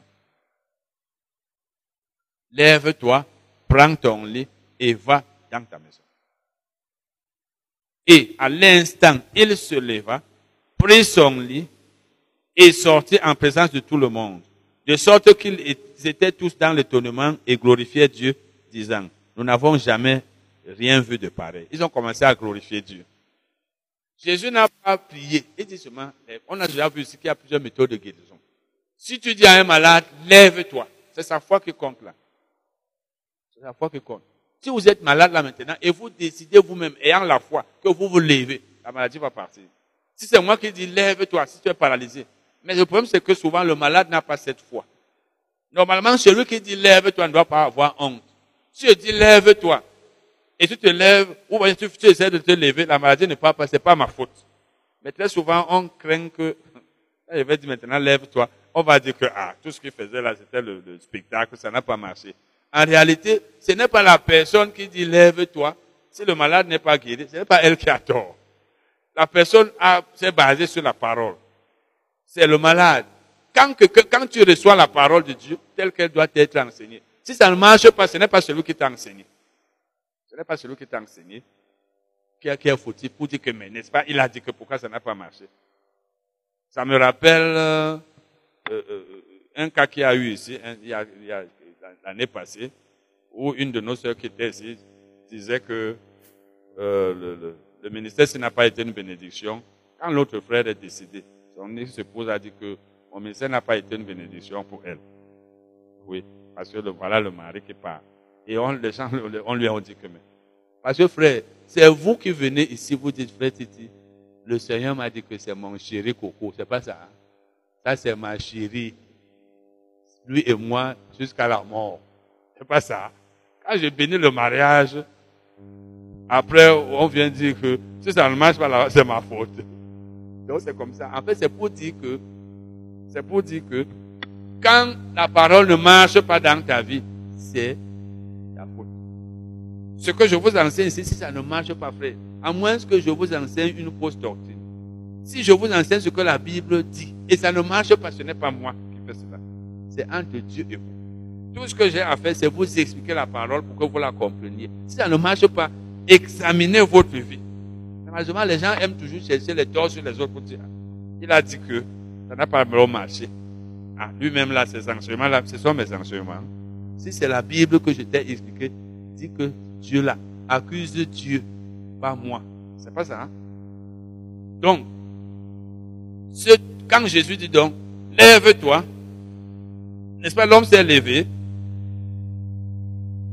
Alors, et à l'instant, il se leva, prit son lit et sortit en présence de tout le monde. De sorte qu'ils étaient dans l'étonnement. Ils étaient étonnés et ils glorifiaient Dieu. Dieu est glorifié quand il y a des miracles. Dieu est glorifié si nous lui permettons d'agir. Vous voyez donc ces gens, nous aussi nous devrions encourager les malades. Et quand ces gens avaient la foi, le malade aussi avait la foi.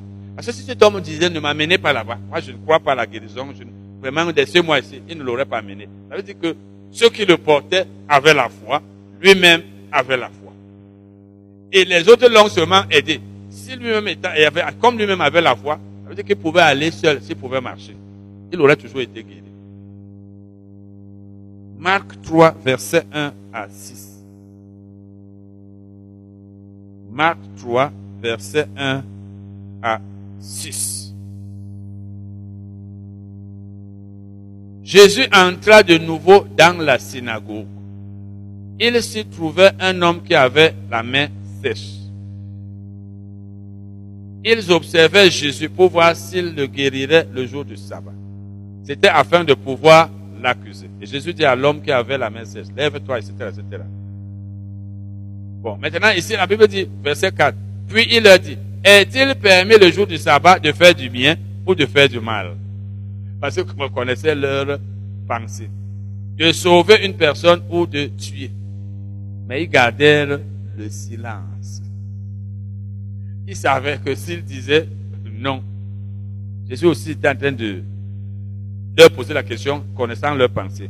Alors, promenant ses regards sur eux avec indignation, avec indignation parce qu'ils les trouvaient méprisables et en même temps affligés de l'endurcissement de leur cœur, effectivement parce que pour eux, ils ne devaient pas guérir cet homme. Il dit à l'homme, étends ta main, il étendit et sa main fut guérie. Les pharisiens sortirent et aussitôt ils se consultaient avec les Hérodiens sur les moyens de le faire périr. voilà donc, tout ce que eux voulaient, c'était faire mourir Jésus parce qu'il faisait des choses qui n'étaient pas ce que eux y croyaient. Et c'est ça la religion. Quand on est religieux, on ne veut pas le progrès. On veut le statu quo. On veut que les choses se passent comme on a toujours, on les a toujours faites. On ne veut pas quelque chose qui est différent de, de ce qu'on a toujours fait ou de ce qu'on a appris. C'est ce qui fait que, je me rappelle, une sœur me disait ici dernièrement, il y a quelques semaines, quelques mois, vous étiez même là, que vraiment il faut nous excuser. Tout ce que nous on était habitués à ceci, ceci, ceci, cela dans nos églises. Vous étiez là. Et elle avait raison. Parce qu'il y a des choses ici dans ce ministère qui ne sont pas ce que vous avez appris ailleurs. Et les gens ont de la peine à comprendre que on ne va pas, ne va pas faire ce que nous on faisait là-bas. Et je pense que la sœur parlait de, de guérison, quelque chose comme ça. Parce que quand, si je dis par exemple que mon ministère n'est pas tel que j'aille prier pour les malades, ou que les gens ne peuvent pas comprendre, ou je n'ai pas le temps de recevoir les gens. Les gens veulent que je remplisse mon ministère comme on remplissait dans leur église.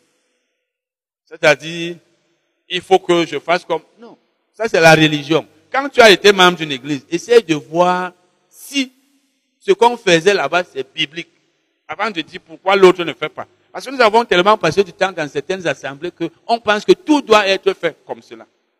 C'est un peu comme, comme je le dis de temps en temps, par moment, même, à moi directement, les gens ont eu à dire que, mais on n'a que les mêmes chansons ici. Si vous avez été dans les églises où on pense que louer Dieu, c'est avoir un répertoire de mille chansons, chanter beaucoup, après vous venez dire, non. Regardez dans la Bible, est-ce que, est-ce que la louange, c'est au niveau du nombre de chansons? Mais la religion fait que on a vécu longtemps quelque part, on n'a plus les yeux ouverts, on ne peut même plus ouvrir les yeux pour analyser. Quand tu es dans une assemblée, étudie toi-même la Bible aussi. Et ne pense pas que tout ce qu'on fait là où tu es ou là où tu as été, c'est correct et biblique. Et ne pense pas que si on fait autre chose ailleurs, c'est ce qu'on fait ailleurs qui est faux. C'est la religion, c'est ça qui fait que on ne comprend pas certains enseignements. Et c'est ce problème que Jésus avait les gens ne pouvaient pas comprendre. Parce que lui, il venait avec un message nouveau, avec de nouvelles pratiques. Quand quelqu'un vient avec un message nouveau, avec de nouvelles pratiques, les gens ne peuvent pas le comprendre. Me rappelle les, témoignages de Kennedy Hagin et ses histoires où les gens le critiquaient beaucoup. Parce qu'il venait avec des ces enseignements que personne n'avait jamais entendus. Donc ne soyons pas des personnes qui pensent que ce qu'on a toujours vécu, ce qu'on a toujours pratiqué dans nos assemblées, c'est ça qui est correct. C'est pas ça qui est toujours correct. Souvent même c'est faux. Nous allons lire le passage qui suit. Marc 5, versets 22 à 24, puis 35 à 43. 22 à 24, puis 35 à 43. Alors vint un des chefs de la synagogue, nommé Jairus, qui, l'ayant aperçu, se jeta à ses pieds et lui adressa cette instante prière. Ma petite fille est à l'extrémité. Viens, impose-lui les mains afin qu'elle soit sauvée et qu'elle vive. Jésus s'en alla avec lui. Et une grande foule le suivait et le pressait. Comme il, alors maintenant, bon, au verset 35. Parce que, à partir du verset 25, il y a l'histoire de la femme à la perte de sang. Parce que quand ce Jairus a appelé Jésus, pendant qu'il allait, il voulait aller là-bas, guérir son enfant, c'est là où la femme à la perte de sang est venue. Il a d'abord résolu le problème de la femme à la perte de sang avant d'aller là-bas. Donc, finissons de lire cette histoire d'abord. Comme il parlait encore, sur vingt de chez le chef de la synagogue, des gens qui disent, ta fille est morte. Pourquoi importuner davantage le maître? Laisse le maître tranquille, ta fille est déjà morte. Mais quand on a la foi, même si on te dit que ta fille est morte, ne te décourage pas. C'est parce qu'aujourd'hui, on ne croit même plus trop à la résurrection des morts que si quelqu'un meurt, on va se dire, ah, ça en vaut pour la peine. Mais nous sommes là pour que les enseignements que nous recevons nous amènent à croire à la résurrection des morts. Parce qu'il faut d'abord croire qu'un mort peut être ressuscité pour qu'il le soit. Ce n'est pas par la foi du mort. Ce sont les vivants qui doivent avoir la foi. Ce n'est pas le mort. Pour la guérison, le malade doit avoir la foi. Mais pour la résurrection, vous attendez d'un mort la foi. C'est notre foi qui peut faire que le mort ressuscite. Et si le mort est donc entouré d'incrédules, le mort ne peut pas être ressuscité. Mais Jésus, sans tenir compte de ses paroles, voilà. Quand tu as la foi, tu ne tiens pas compte de, de ses paroles. Quand on dit qu'il euh, est déjà mort, ça ne vaut pas la peine. Dis au chef de la synagogue, ne crains pas, crois seulement. Ça veut dire, ne crains pas. Ne crois pas à ce que ces gens disent, ceux qui disent que l'enfant est déjà mort. Crois seulement. Donc, si toi tu crois seulement, tu vas voir. Et il ne permet à personne de l'accompagner si ce n'est à Pierre, à Jacques et à Jean, frères de Jacques. Et vous allez voir dans la Bible que quand Jésus priait pour un mort, c'était jamais devant la foule. C'était pas devant la foule. Ils arrivaient à la maison du chef de la synagogue où Jésus vit une foule bruyante et des gens qui pleuraient et poussaient de grands cris. Il entra et leur dit, pourquoi faites-vous du bruit? Et pourquoi pleurez-vous? L'enfant n'est pas morte, mais elle dort. Et c'est parce qu'il savait ce qu'il allait faire. Il faut avoir une bonne communion avec Dieu pour dire ça. Parce que tu dis comme ça, après, tu vas faire ce que tu fais là-bas. Il n'y a rien. Tu dis, l'enfant n'est pas mort, il dort. Tu viens. Je crois qu'il y a un frère qui me disait l'autre jour que je pense que, je pense qu'il y a un frère qui me disait que des mois comme ça que quelqu'un est mort et il a dit que non, ne vous en faites pas, quelque chose comme ça. Je pense que rien n'est arrivé. Mais ce n'est pas sa faute. Mais seulement, là, il faut que, ici, là, Jésus savait ce qu'il allait faire. Parce que, imagine, tu viens, tu dis, ah, l'enfant n'est pas morte, hein. Vous pleurez même pourquoi? Hein? Elle n'est pas morte, elle est vivante. Tu entres là-bas. Au nom de Jésus-Christ, tu pries rien. Les gens, s'ils ne te lynchent pas, ils vont se moquer de toi. Tu ne vas plus parler de Jésus. On, écoute encore. On va dire, pardon, laisse-nous vos affaires de Jésus. Tu es venu ici, tu dis Jésus. C'est pourquoi les choses comme ça, il faut, mieux vaut ne rien faire. Que venu d'attirer la honte. Au nom de... Ne vous en faites pas. L'enfant aussi va se lever. Et surtout si tu es quelqu'un qui parle beaucoup là. Mieux vaut même encore venir agir. Mais si tu parles beaucoup, tu dis, laissez, vous allez voir maintenant. L'enfant va se lever. Tu fais, tu fais ton, ton show, rien, rien, rien. Tu fais rien, rien, rien. Ton Dieu t'abandonne. Après, tu vas encore venir dire, un jour, un autre jour, s'il y a un mort, tu vas seulement fuir. Ne même pas être là à côté parce que, donc Jésus faisait ça parce que tout ça, c'est important. La communion avec le Saint-Esprit est très importante. Très importante. Il y a la foi d'abord. Il y a la communion avec le Saint-Esprit. Vous voyez, par exemple, Smith Wigglesworth qui dit à celui qui avait les deux pieds coupés, va acheter les chaussures. Imaginez si cet homme, après avoir acheté les chaussures, ne voyait pas ses pieds. Elle dit, vous voyez, moi, c'est celui-ci. Mais Smith, comme c'était quelqu'un très connecté au Saint-Esprit, il y a eu des miracles sur la terre. Des, Smith, je dis que euh, Virginie m'a dit qu'elle a lu le, livre de Smith qui lui a été donné par une sœur. Elle m'a dit que vraiment, lui, c'est comme s'il dépassait même Jésus. Parce que Smith, c'est pas une chose qu'on dit là que je suis évangéliste. Les évangélistes, quelqu'un parce qu'il fait le tapage, je suis évangéliste. Smith avait des miracles. Il dit, va acheter les chaussures. Quelqu'un achète les chaussures. Deux pieds coupés au niveau des genoux. Les jambes ne sont pas là. Même Jésus n'a pas fait ça, sauf si on n'a pas montré dans la Bible. Mais Smith, quand il dit, va acheter les chaussures, parce que le gars était connecté au Saint-Esprit. C'est-à-dire, quand il, il disait, c'était pas au hasard. Et c'est pas parce qu'il était à l'école. Il était plombier avant de devenir évangéliste. L'école, les gros diplômes, ça n'a rien à voir avec le ministère. L'école, les gros diplômes, ça n'a rien à voir avec l'appel. Aujourd'hui, tu faut te faire former. Tu es théologien, tu as le doctorat en théologie. Après, on dit, tu as été formé comme homme de Dieu. Un évangéliste formé. Même les prophètes, on les forme et on les nomme. Les enseignants, on les, on les forme. On dit, tu es enseignant, tu es ordonné enseignant. Voilà donc. Jésus dit donc, mais pourquoi? Vous posez les cris. Et il se moquait de lui. Voilà. Il se moquait de lui. L'enfant est mort, dit qu'il n'est pas mort. Vraiment. Alors, ayant fait sortir tout le monde, comme je vous l'ai dit tout à l'heure, il ne priait pas pour le mort en présence de la foule.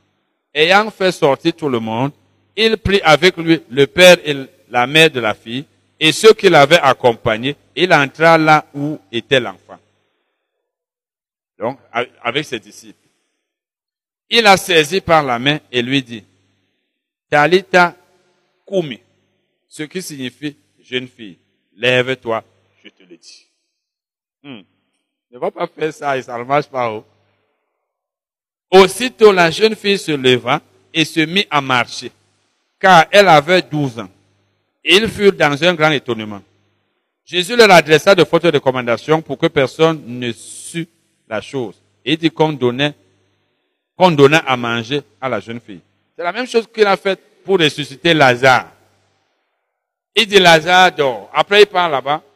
Si Jésus ne, Lazare ne ressuscitait pas, Lazare sort. Rien. Lazare sort. Rien euh, c'est pas bien. Hein.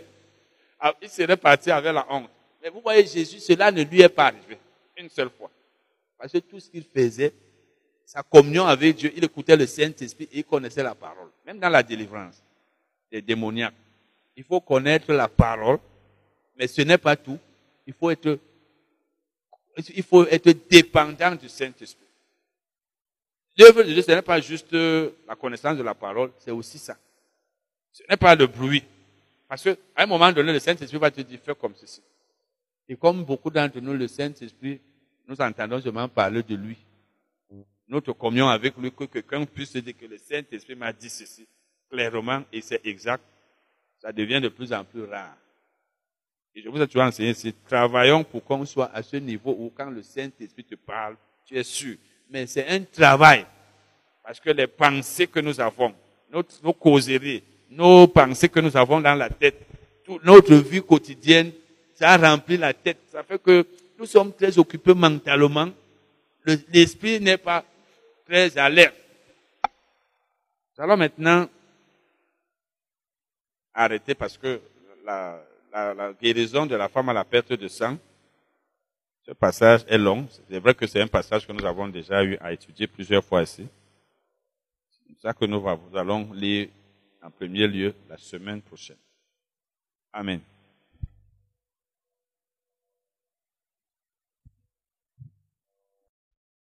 Nous allons continuer. Nous avons vu que tout ce chapitre est consacré à la résurrection. Ce dont Paul parle là, c'est la résurrection des morts, bien sûr. Mais au commencement, il rappelle aux Corinthiens que l'évangile qu'il leur a annoncé, c'est celui-ci. Christ est mort pour nos péchés, il a été enseveli et il est ressuscité. Il, il demande donc, comment se fait-il que certains d'entre vous ne croient pas à la résurrection des morts?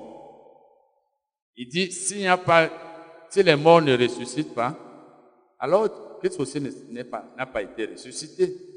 Et si Christ n'a pas été ressuscité, notre foi en lui ne sert à rien puisque nous ne serons pas ressuscités non plus. Nous allons continuer la lecture partir du verset 22.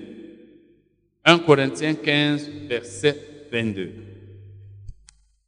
Il dit, et comme tous meurent en Adam, tous meurent en Adam. Quand il parle de tous, il s'agit de tous les hommes. Alors il veut dire que tous les hommes meurent en Adam. Ça veut dire que tous sont devenus pécheurs par Adam. Tous les hommes sont devenus pécheurs par Adam.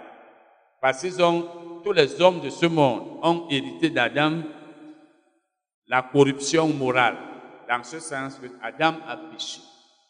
La Bible nous dit dans Romains 5, verset 12, que comme par un seul homme, le péché est entré dans le monde. Et par le péché, la mort, elle a atteint tous les hommes.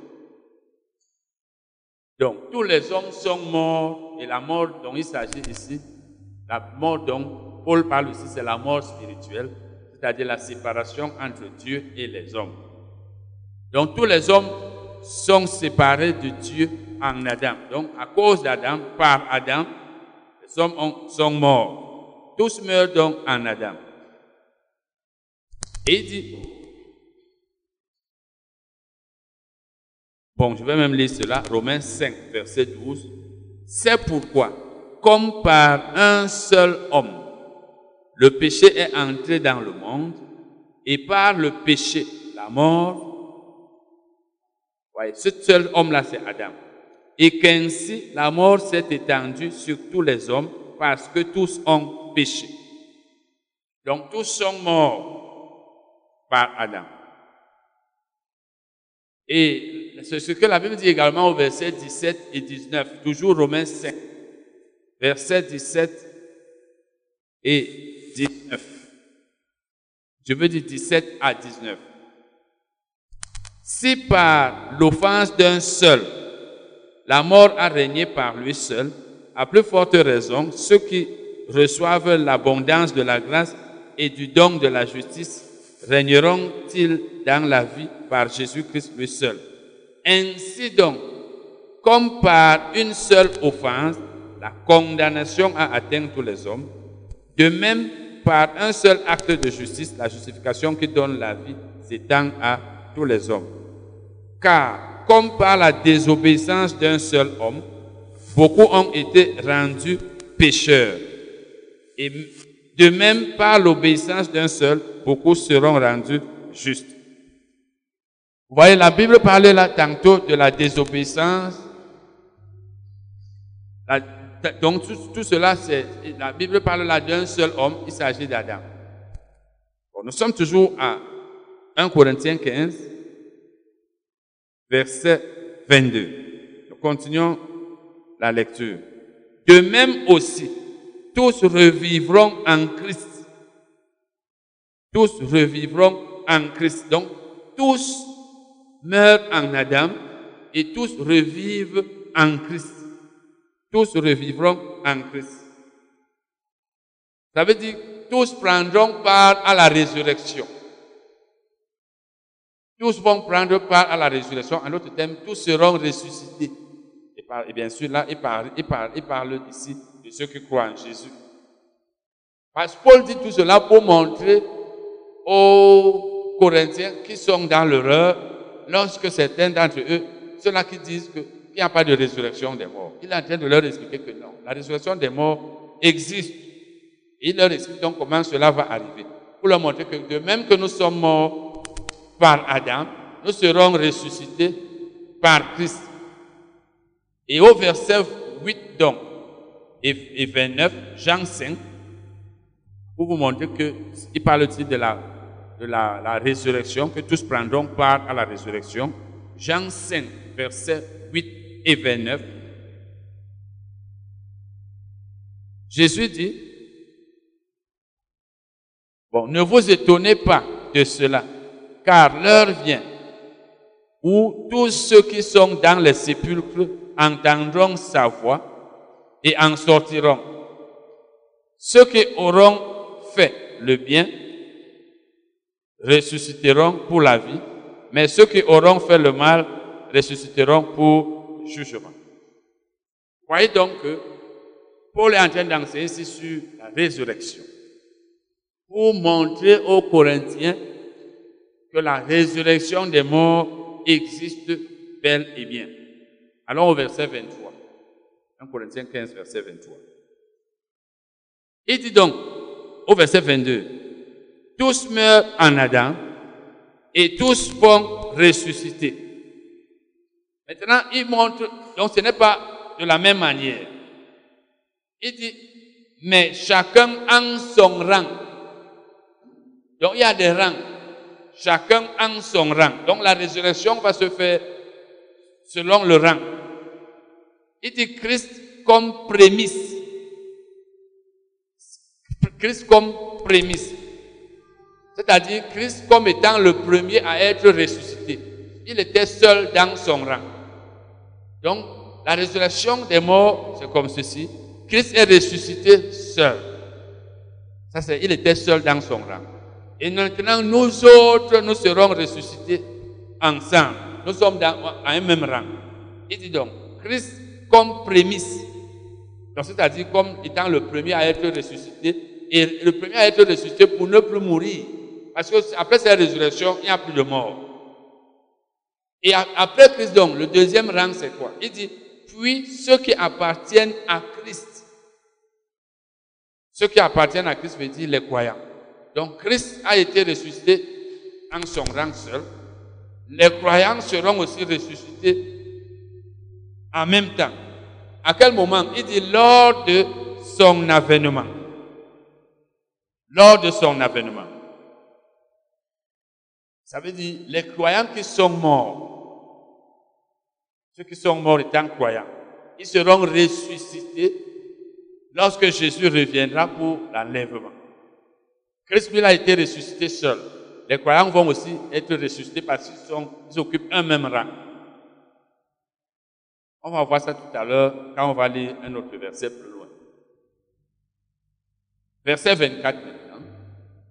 Ensuite viendra la fin quand il remettra le royaume à celui qui est Dieu et Père, après avoir détruit toute domination, toute autorité et toute puissance. Donc là, ce sera après la fin de la dispensation de l'évangile. Lorsque la, dispensation de l'évangile sera à sa fin, c'est là où Jésus va remettre toutes choses au Père et ce sera immédiatement après cela qu'il y aura le millénaire. Parce que pendant mille ans, Christ va régner et le diable sera lié. Vous pouvez lire ça dans Apocalypse 20, verset 1 à 3. Apocalypse 20, verset 1 à 3. Le diable sera lié pendant le millénaire. Ce sera le règne de Christ. Donc c'est là où la Bible dit qu'il va remettre le royaume à Dieu. il va remettre le royaume à Dieu. Là, Satan sera lié. Quand vous lisez Apocalypse 20, vous allez voir qu'il ne va plus séduire les gens. Il ne va plus induire les gens en erreur. Parce qu'il sera lié. Verset 25. Car il faut qu'il règne jusqu'à ce qu'il ait mis tous ses ennemis, tous les ennemis sous ses pieds. Le dernier ennemi qui sera détruit, c'est la mort. Donc Christ va abolir la mort. Il va la détruire dans ce sens qu'après cette résurrection, il n'y aura plus de mort. La mort ne va plus exister. Personne ne va plus mourir.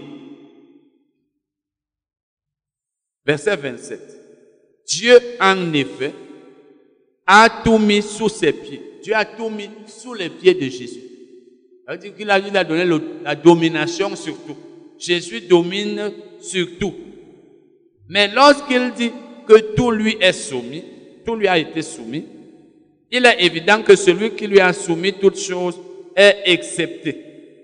Ça veut dire, Dieu a soumis toutes choses à Jésus. Dieu a soumis toute la planète à Jésus. Mais lui-même, Dieu, ne s'est pas soumis à Jésus. Tout est soumis à Jésus, sauf Dieu lui-même. C'est ce que la Bible est en train de dire ici. Verset 28. Et lorsque toutes choses lui auront été soumises, alors le Fils lui-même sera soumis à celui qui lui a soumis toutes choses. Ça veut dire que, afin que Dieu soit tout en tous. Après que tout aura été soumis à Jésus, Jésus aussi sera soumis à Dieu. Autrement, que feraient ceux qui se font baptiser pour les morts? Si les morts ne ressuscitent absolument pas, pourquoi se font-ils baptiser pour eux? Paul veut dire que si les gens se font baptiser pour les morts, c'est parce que ces morts ressuscitent, parce qu'on ne pourrait pas se faire baptiser pour quelqu'un qui ne va jamais ressusciter. Nous-mêmes aussi, nous sommes, baptisés en Christ.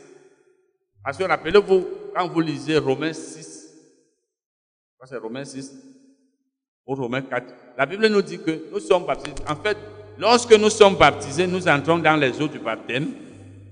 Nous sortons. Cela symbolise notre ensevelissement et notre résurrection. Donc, lorsqu'on te met dans les eaux du baptême, tu es en train de suivre les mêmes pas que Jésus. Tu es en train d'être enseveli et lorsque tu sors des eaux du baptême, tu es en train d'être ressuscité. Et tu le fais pourquoi? Tu, as, tu es baptisé au nom de Jésus qui est mort.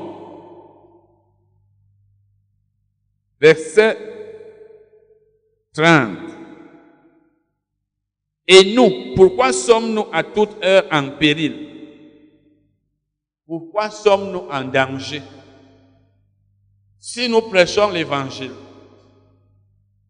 pour que les gens croient en un Jésus qui n'est pas ressuscité les morts. Mais pourquoi? Ça veut dire que nous perdons notre temps, c'est ce que Paul veut dire ici. Si Christ que nous vous prêchons n'a pas été ressuscité, et nous vous prêchons qu'il est mort pour vos péchés, nous vous prêchons que si vous croyez en lui, vous serez sauvés. Nous vous prêchons qu'il a été enseveli, il est ressuscité, et que c'est en croyant à tout ça que vous allez être sauvés tous ces, dangers que nous courons ici, allant ici et là pour prêcher l'évangile, c'est ce que Paul disait parce que Paul courait beaucoup de risques, il était en danger. Si tout ça c'est pour que les gens ne soient pas sauvés, qu'ils ne soient pas ressuscités, mais pourquoi donc? En fait, il était en train de vouloir leur dire que la résurrection des morts existe. Les morts ressusciteront. Christ a été ressuscité. Vous aussi, vous serez ressuscités. La suite, il dit, chaque jour, je suis exposé à la mort. C'est ce que je disais. Je l'atteste, frère, par la gloire dont vous êtes pour moi le sujet en Jésus-Christ notre Seigneur. Si c'est dans des vies, des vues humaines que j'ai combattu contre les bêtes à Éphèse, quel avantage m'en revient-il? Si les morts ne ressuscitent pas, mangeons et buvons, car demain nous mourrons. Si les morts ne ressuscitent pas vraiment, mangeons, tout ce que nous pouvons faire sur la terre, c'est manger, boire. Après, on va mourir, on ne va pas ressusciter. Donc, il n'y a pas d'espérance pour nous. Et je vous ai dit que c'est parce qu'à Corinthe, il y en a qui disaient qu'il n'y a pas de résurrection, il n'y a pas de résurrection des morts. Verset 33. Ne vous y trompez pas. Les mauvaises compagnies corrompent les bonnes mœurs avons vu ça ici il y a deux jours. quand tu es mal accompagné, ta mentalité, ta morale va changer.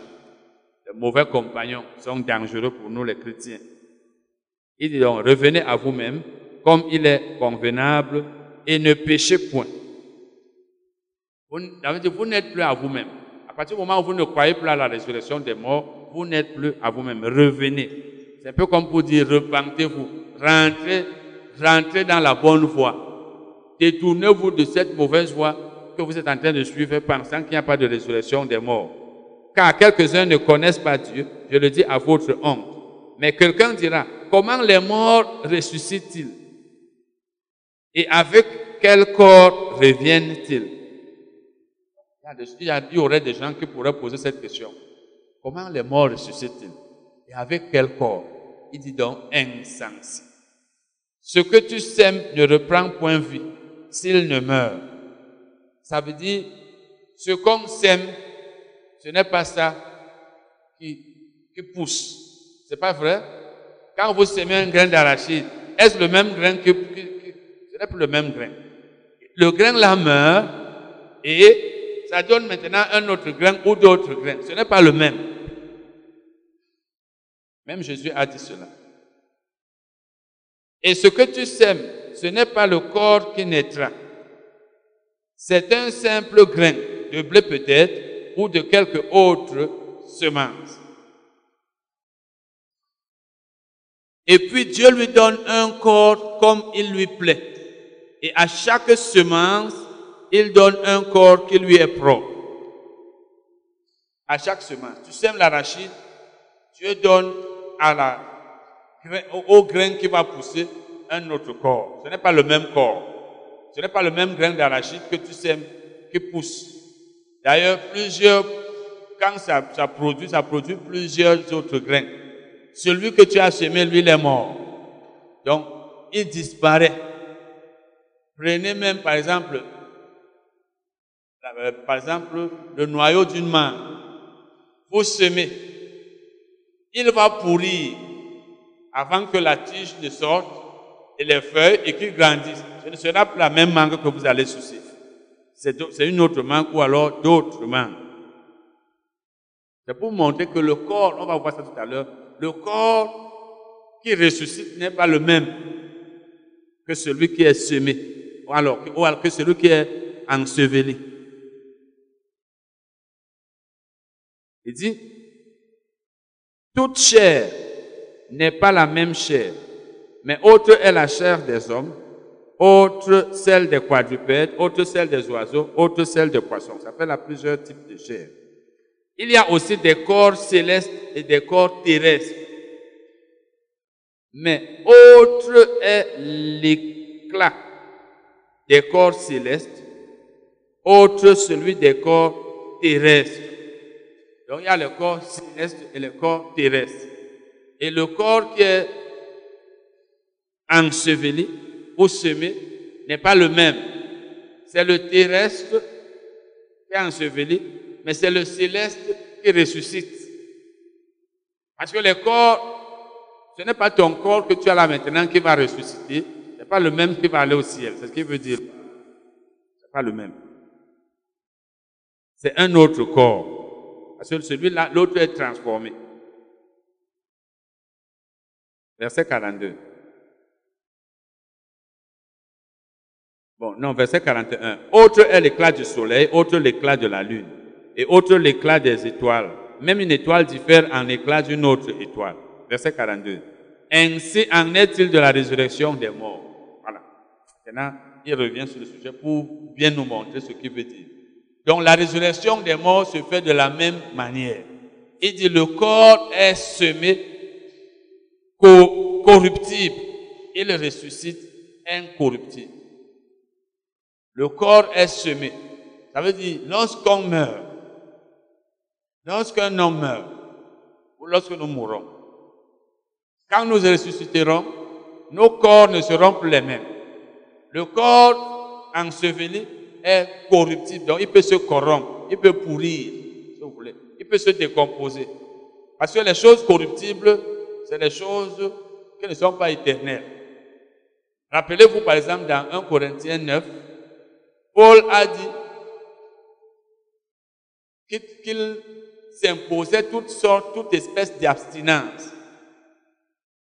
pour recevoir une couronne incorruptible, alors que les athlètes qui courent là autour de nous, dans nos villes, dans nos pays, ils s'abstiennent de beaucoup de choses pour avoir une couronne corruptible. Leur couronne, c'est quoi? La médaille, l'argent, le trophée, c'est corruptible, c'est pas éternel, ça va pourrir, ça reste. Mais nous, nous aurons des couronnes incorruptibles, donc éternelles.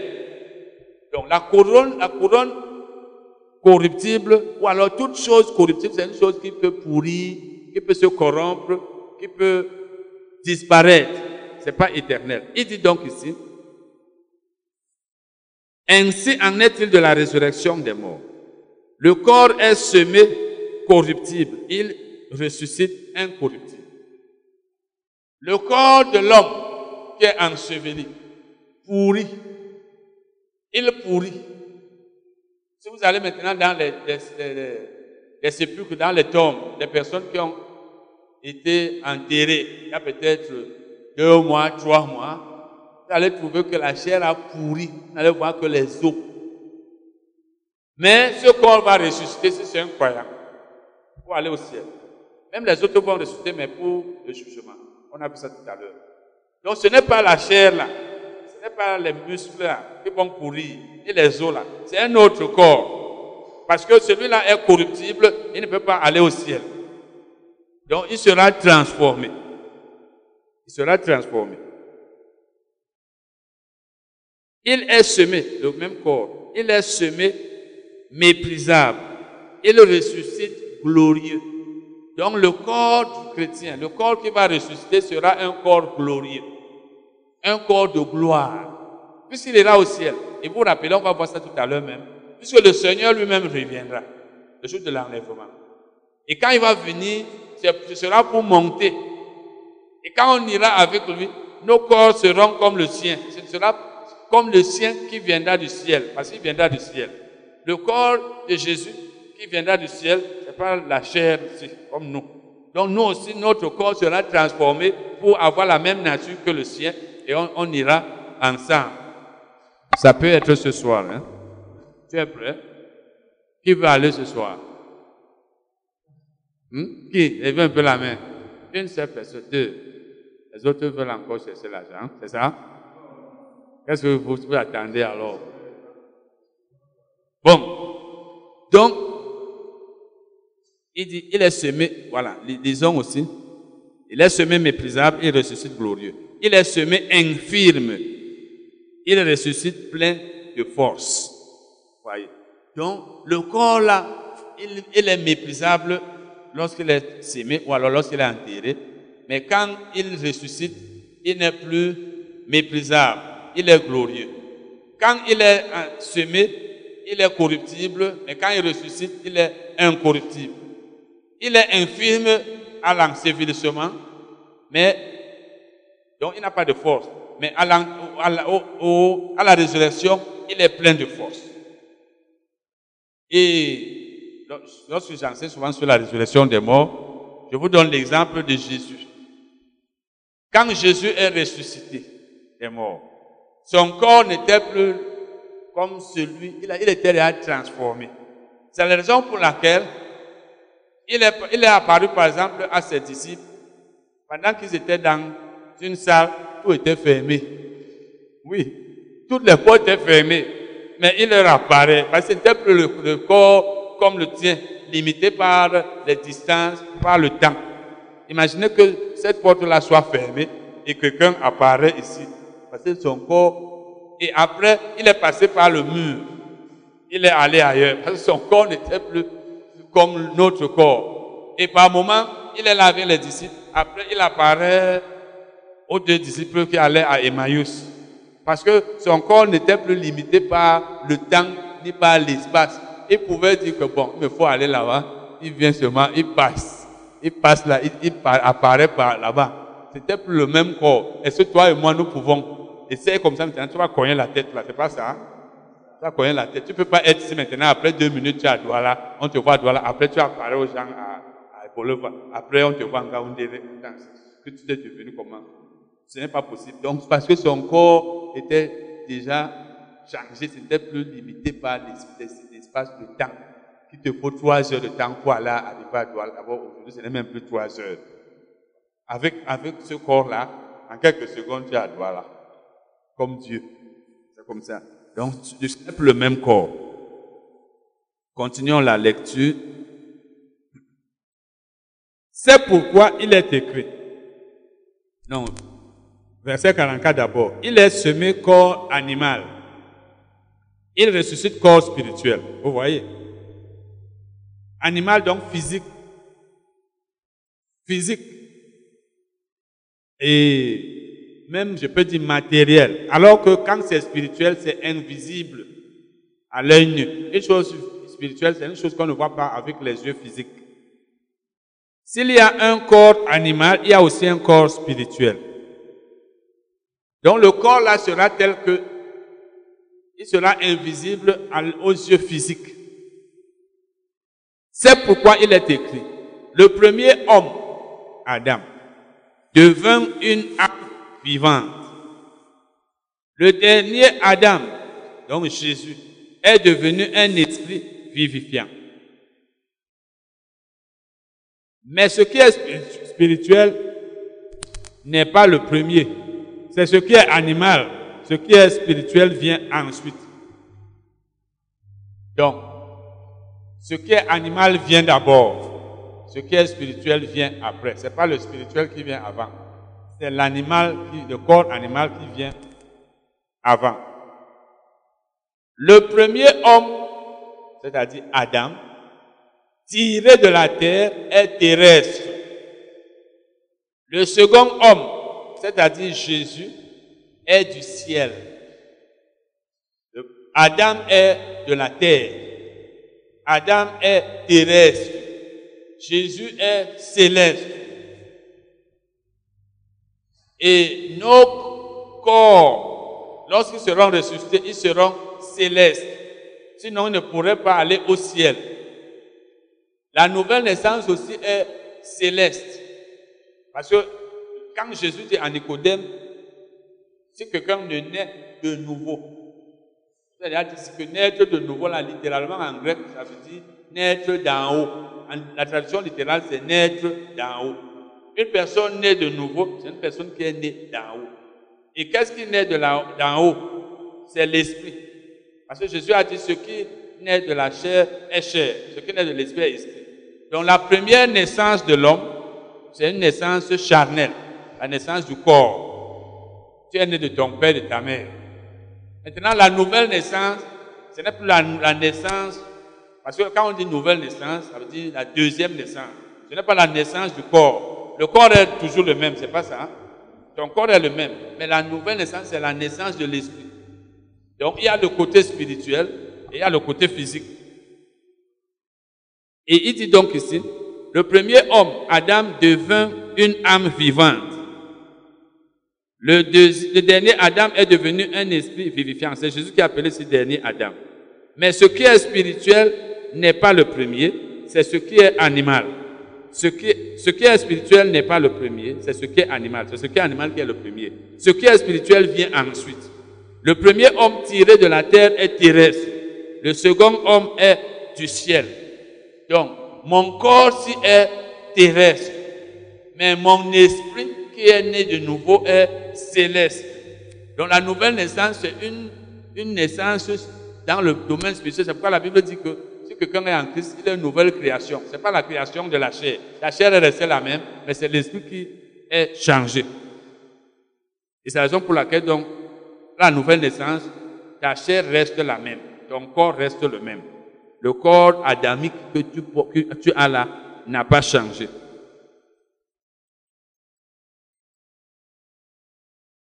Verset 48. Tel est le terrestre, tels sont aussi les terrestres.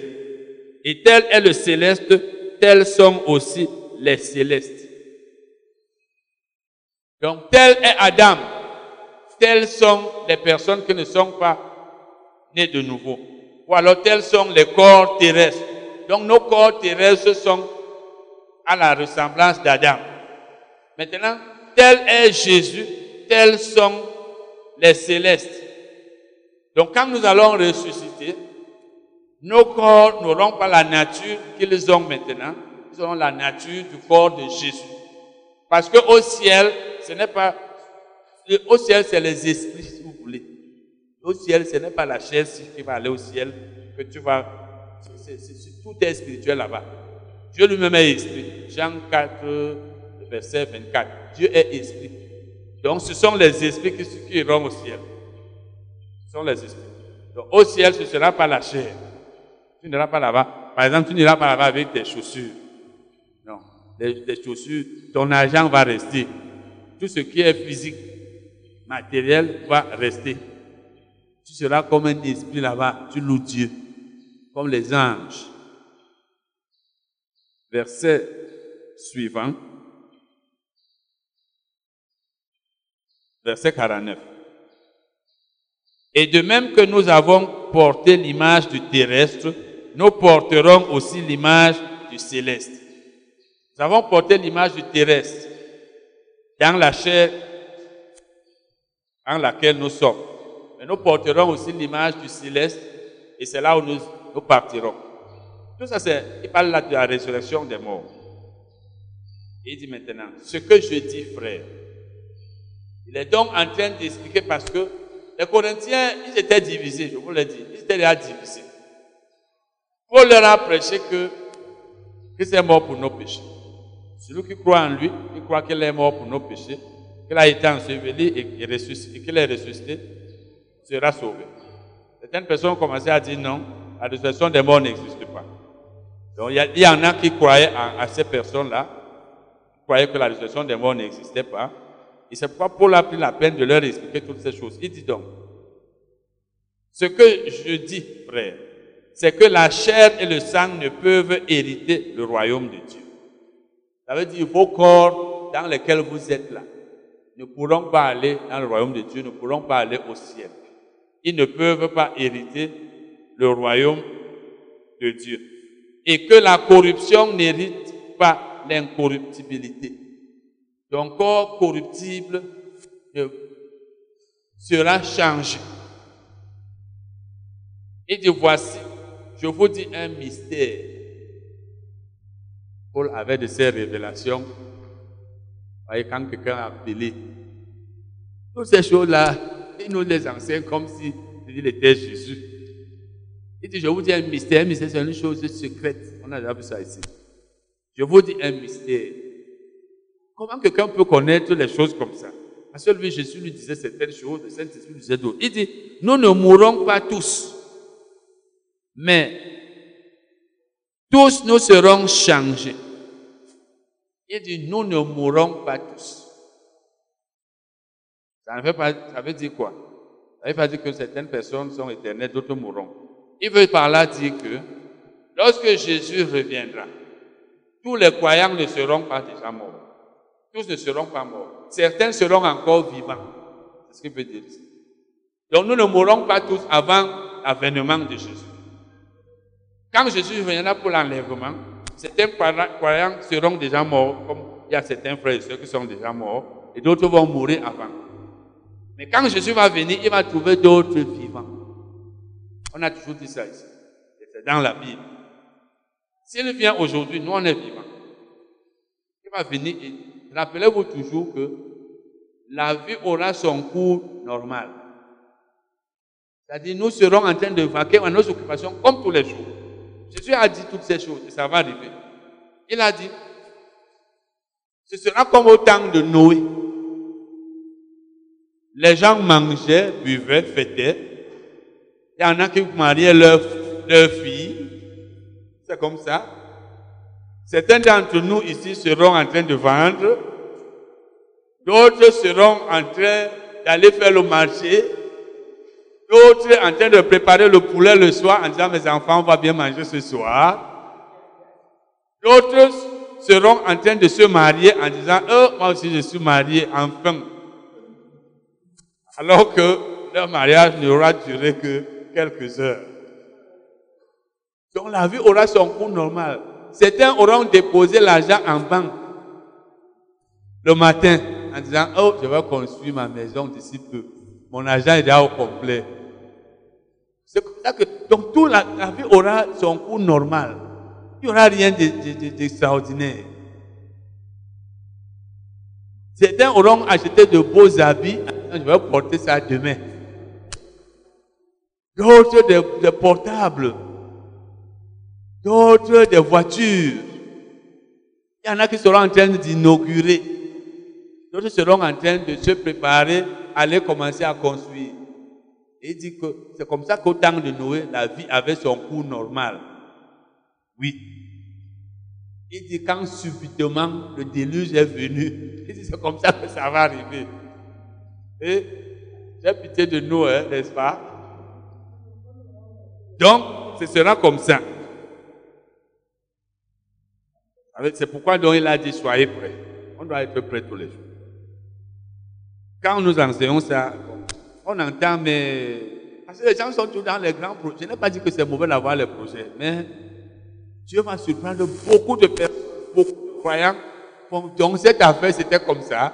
Et d'autres vont dire que, sauf heureusement que l'enlèvement aura lieu très rapidement. Si on, pouvait rester dans la chair même une heure de temps, c'est un, parce que ce sera en un clin d'œil. On va voir ça tout à l'heure. Sinon, certaines personnes allaient dire que, mais donc Dieu, lui, attendait que quand moi je garde mon argent pour construire, c'est là où il vient. Mais il n'aura pas le temps. Quand ça va sûrement venir, on est enlevé. Certains vont dire que, ouais, si je savais. C'est comme ça. Donc, euh, ça, ça, ça va pas, on ne va pas nous annoncer ça à l'avance. Il dit donc, voici, je vous dis un mystère. Nous ne mourrons pas tous, mais tous nous serons changés. Nous serons changés. En un instant, en un clin d'œil, à la dernière trompette. La trompette sonnera et les morts ressusciteront incorruptibles et nous nous serons changés. Donc voici Jésus qui arrive avec des anges ciel. Quand ils arrivent, on va à sa rencontre dans les airs. Donc on va le rencontrer dans les airs. Les morts en Christ, donc les frères et sœurs en Christ qui ont été ensevelis, ils vont d'abord ressusciter pour nous trouver ici à la surface de la terre. Et quand ils vont nous trouver ici, nous serons donc changés. Parce que ce n'est pas ce corps qui va aller. Et il y en un clin d'œil. Vous savez ce qu'on appelle un clin d'œil? Le temps de fermer l'œil d'ouvrir, c'est fini. Rapide, plus que l'éclair. En un clin d'œil, en un instant, en un clin d'œil, à la dernière trompette, parce que ce ne sera pas une seule trompette, mais la dernière, ça va faire pam pam pam pam pam pam pam. C'est fini. Troisième, dernière trompette. Vous savez que Dieu aime beaucoup les trompettes, n'est-ce pas? C'est un bon instrument. Hein? Même dans l'Ancien Testament, vous allez voir. Il dit, la trompette sonnera et les morts ressusciteront, incorruptibles, alors qu'ils ont été semés, alors ils ont, été enterrés, corruptibles. Et nous, nous serons changés. Allons lire ça dans 1 Thessaloniciens 4, versets 13 à 16. 1 Thessaloniciens 4, versets 13 à 16. Nous ne voulons pas, frères, que vous soyez dans l'ignorance au sujet de ceux qui dorment. Ceux qui dorment, ça veut dire ceux qui sont morts, les frères en Christ qui ont été ensevelis. Donc il ne faut pas que nous soyons ignorants. Pour nous mettre en garde ici, pour qu'on ne soit pas ignorants, qu'on ne soit pas comme les païens qui ne savent pas qu'il y a la résurrection. Afin que vous ne vous affligiez pas comme les autres qui n'ont point d'espérance. Donc il faut que nous, nous, nous, ne nous affligions pas, que nous soyons confiants. Parce que nous avons l'espérance de la résurrection. Nous allons ressusciter et aller au ciel. Le non-croyant, lui, ne sait pas ça. Lui, c'est que la vie s'arrête ici. L'enfer, c'est ici. Pour lui, la vie, c'est tout ce qui vit là maintenant. Il n'y a pas de vie après la mort. Il dit, car si nous croyons que Jésus est mort et qu'il est ressuscité, croyons aussi que Dieu ramènera par Jésus et avec lui ceux qui sont morts, ceux qui sont morts. Donc, Dieu va l'amener avec ceux qui sont morts, dont les croyants. Et dit, voici en effet ce que nous vous déclarons d'après la parole du Seigneur. Nous les vivants, restez pour l'avènement du Seigneur. Donc nous les chrétiens, qui ne seront pas morts au jour de l'enlèvement. Ça veut dire que nous serons, serons restés pour l'avènement, pour l'enlèvement. Donc Dieu nous, nous aura laissé en vie pour atteindre l'enlèvement. Il dit, nous ne dévancerons pas ceux qui sont morts. Donc nous n'irons pas au ciel avant eux. Nous n'irons pas au ciel avant eux. Nous sommes sur la surface de la terre, nous allons les atteindre. Nous ne les dévancerons pas. Il dit, car le Seigneur lui-même a un signal donné à la voix d'un archange quand c'est un ange de rang supérieur. Et au son de la trompette de Dieu, descendra. Donc le Seigneur lui-même descendra du ciel. Et les morts en Christ ressusciteront premièrement. Pas tous les morts, les morts en Christ. Les morts en général, c'est tous ceux qui seront morts. Mais en Christ, ce sont les croyants. Et vous rappelez que la Bible dit, celui qui meurt en Christ, il est béni, il est heureux, parce que ses œuvres le suivent. Donc tous les morts ne sont pas des morts en Christ. Mais le monde ne le sait pas. Même quand le, plus grand pécheur meurt, on, est là, on met là heureux ceux qui meurent en Christ. N'est-ce pas? J'ai combattu le bon combat. J'ai fait ceci. Donc, les versets bibliques ça fait mal quand même d'être dans un monde, les gens ne comprennent rien de tout ce qu'ils font. Les gens pensent quand quelqu'un meurt, on met le verset, j'ai combattu le bon combat, tu es ceci, ceci, cela. Le verset biblique, c'est là où on sait que Dieu existe. Il dit donc, les morts en Christ ressusciteront premièrement. Ça veut dire, les frères et sœurs qui seront morts vont ressusciter. Et quand ils vont ressusciter, donc, nous tous serons maintenant transformés en un clin d'œil et nous allons retrouver le Seigneur dans les airs et nous allons partir. Donc il y a la résurrection des morts existe. il y aura résurrection des morts. Parce que s'il n'y a, pas, résurrection des morts, ça voudra donc dire que les frères qui seront déjà morts, ils vont rester. Non, ils ne vont pas rester. Il dit, car il faut que ce corps corruptible revête l'incorruptible et que ce corps mortel revête l'immortalité effectivement, parce que pour que ce corps-là aille au ciel, il faut qu'il ne soit plus corruptible, mais qu'il soit incorruptible. Il faut qu'il ne soit plus mortel, qu'il soit immortel. Parce que Jésus va détruire la mort, la mort ne va plus exister. Les corps ressuscités et les corps qui seront là, tous transformés, deviendront immortels. Parce qu'au ciel, on ne va plus mourir. Il n'y aura plus de mort. Lorsque ce corps corruptible aura revêtu l'incorruptibilité et que ce corps mortel aura revêtu l'immortalité, alors s'accomplira la parole qui est écrite. Ce sera là l'accomplissement de cette parole. La mort a été engloutie dans la victoire. Ô mort, où est ta victoire? Ô mort, où est ton aiguillon? L'aiguillon de la mort, l'aiguillon de la mort veut dire ce que la mort utilise pour faire du mal. C'est ça l'aiguillon de la mort. L'aiguillon de la mort, c'est le péché. C'est le péché que la mort utilise donc pour faire le mal. Parce que l'aiguillon, c'est quelque chose qui pique. Et la puissance du péché, c'est la loi. Je vais lire ces trois versets dans Semeur. Versets 54 à 56. Lorsque ce corps corruptible aura revêtu l'incorruptibilité, et que ce corps mortel aura revêtu l'immortalité, alors se trouvera réalisée cette parole de l'Écriture. La victoire totale sur la mort a été remporté. C'est Esaïe qui dit ça dans l'Ancien Testament. C'est ça que cite ici Paul. Ô mort, qu'est devenue ta victoire? Ô mort, où est ton dard? Osée qui dit ça dans Osée 13, verset 12. Il dit maintenant le dard ou alors les guillons. Le dard de la mort, c'est le péché. Et le péché tire sa force de la loi. Verset 57 et 58. Mais grâce soit rendue à Dieu qui nous donne la victoire par notre Seigneur Jésus-Christ. Dieu nous donne la victoire par notre Seigneur Jésus. Ainsi, mes frères bien-aimés, soyez fermes, inébranlables, travaillant de mieux en mieux à l'œuvre du Seigneur, sachant que votre travail ne sera pas vain dans le Seigneur.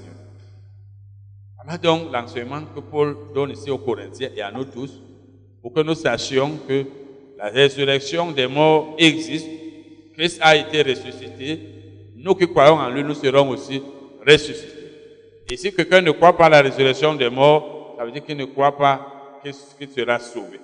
Parce qu'il n'y a pas de salut sans résurrection des morts. C'est la résurrection qui permet à celui qui a cru en Jésus d'aller au ciel.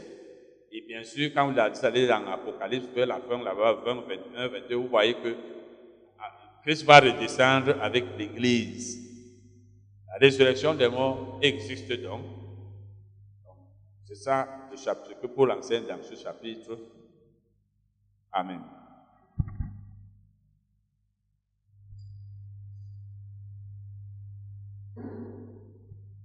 Nous allons donc lire euh, et même étudier certains passages de la Bible faisant mention de la guérison des gens, des personnes qui ont été guéries.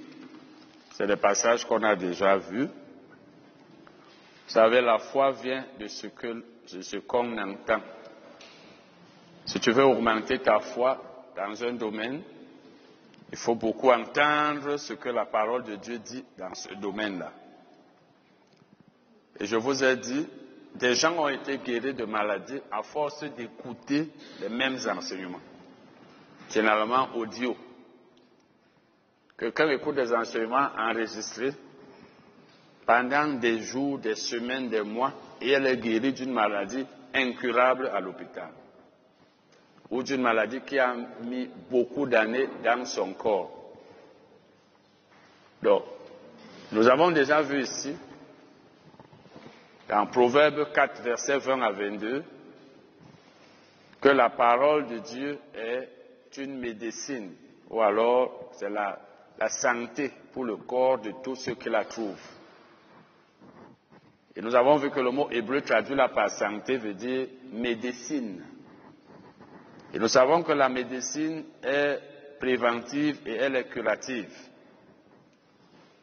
Donc, tu peux être en bonne santé si tu prends, par exemple, tu te fais vacciner, ça c'est la prévention.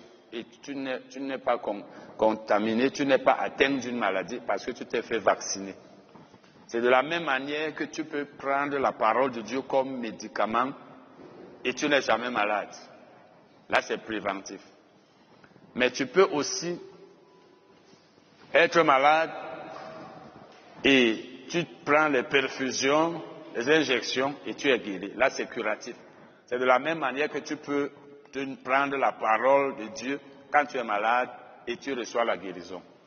C'est pourquoi la Bible dit que la parole de Dieu est la médecine ou alors la santé. Proverbe 4, verset 20 à 22. Et vous savez que la prise d'un médicament, une fois, ne le rend pas aussi efficace que lorsqu'on le prend deux, trois, quatre fois. C'est pourquoi lorsqu'une maladie est grave, on demande au malade de prendre les médicaments pendant une semaine ou pendant un mois. Quand elle n'est pas grave, il peut prendre une fois.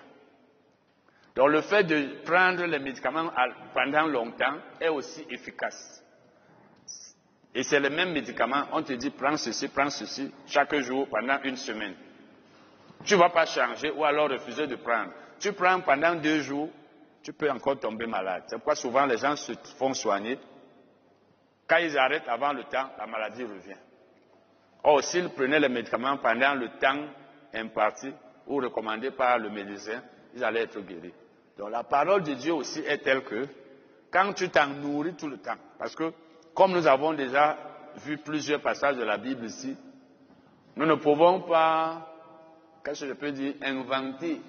On va toujours étudier les mêmes passages. Et à force de les écouter, de les étudier, ça aura un effet dans ton corps. Surtout que souvent même nous oublions ce que nous avons déjà appris. Nous allons donc commencer par Acte 3, versets 1 à 16. Acte 3, versets 1 à 16. Et rappelez-vous toujours que il ne suffit pas de lire la parole. Ici, nous lisons et nous expliquons. Mais à la maison, il faut étudier. À la maison, étudier ces passages, surtout les, versets qui font mention de la guérison. Et surtout confesser-les lorsque c'est nécessaire. Parce qu'il y a des passages que vous pouvez confesser, mais également méditer-les. La méditation consiste à, regarder un passage, à penser. Un peu comme si vous étiez en train de mettre la parole de Dieu dans votre tête, à réfléchir là-dessus. C'est ça la méditation. À force de, méditer, tu commences à avoir la conviction. Parce qu'à force de penser à quelque chose, tu commences à croire à cela. C'est comme une personne qui a peur d'un événement. À force d'avoir peur, elle va finir par perdre la foi. Quand tu penses aux choses négatives, à un moment donné, tu deviens négatif dans tes pensées et tu n'es plus positif, tu n'as plus de foi, tu n'es plus optimiste parce que tu as trop eu peur, tu as trop pensé à quelque chose de négatif, aux obstacles. Mais quand tu penses à ce qui est positif, ta foi va augmenter. Donc la méditation consiste à penser, à réfléchir sur ce que la Bible dit au sujet de la santé ou de la guérison. Donc il faut aussi beaucoup méditer. Tu peux passer 30 minutes, une heure à méditer seulement. Quand tu lis, tu commences à penser que la Bible dit ceci. C'est aussi efficace. Nous allons lire les versets 1 à 16, acte 3. Pierre et Jean montaient ensemble au temple à l'heure de la prière c'était la neuvième heure. Là, c'était après la montée de Jésus au ciel. Il était déjà au ciel.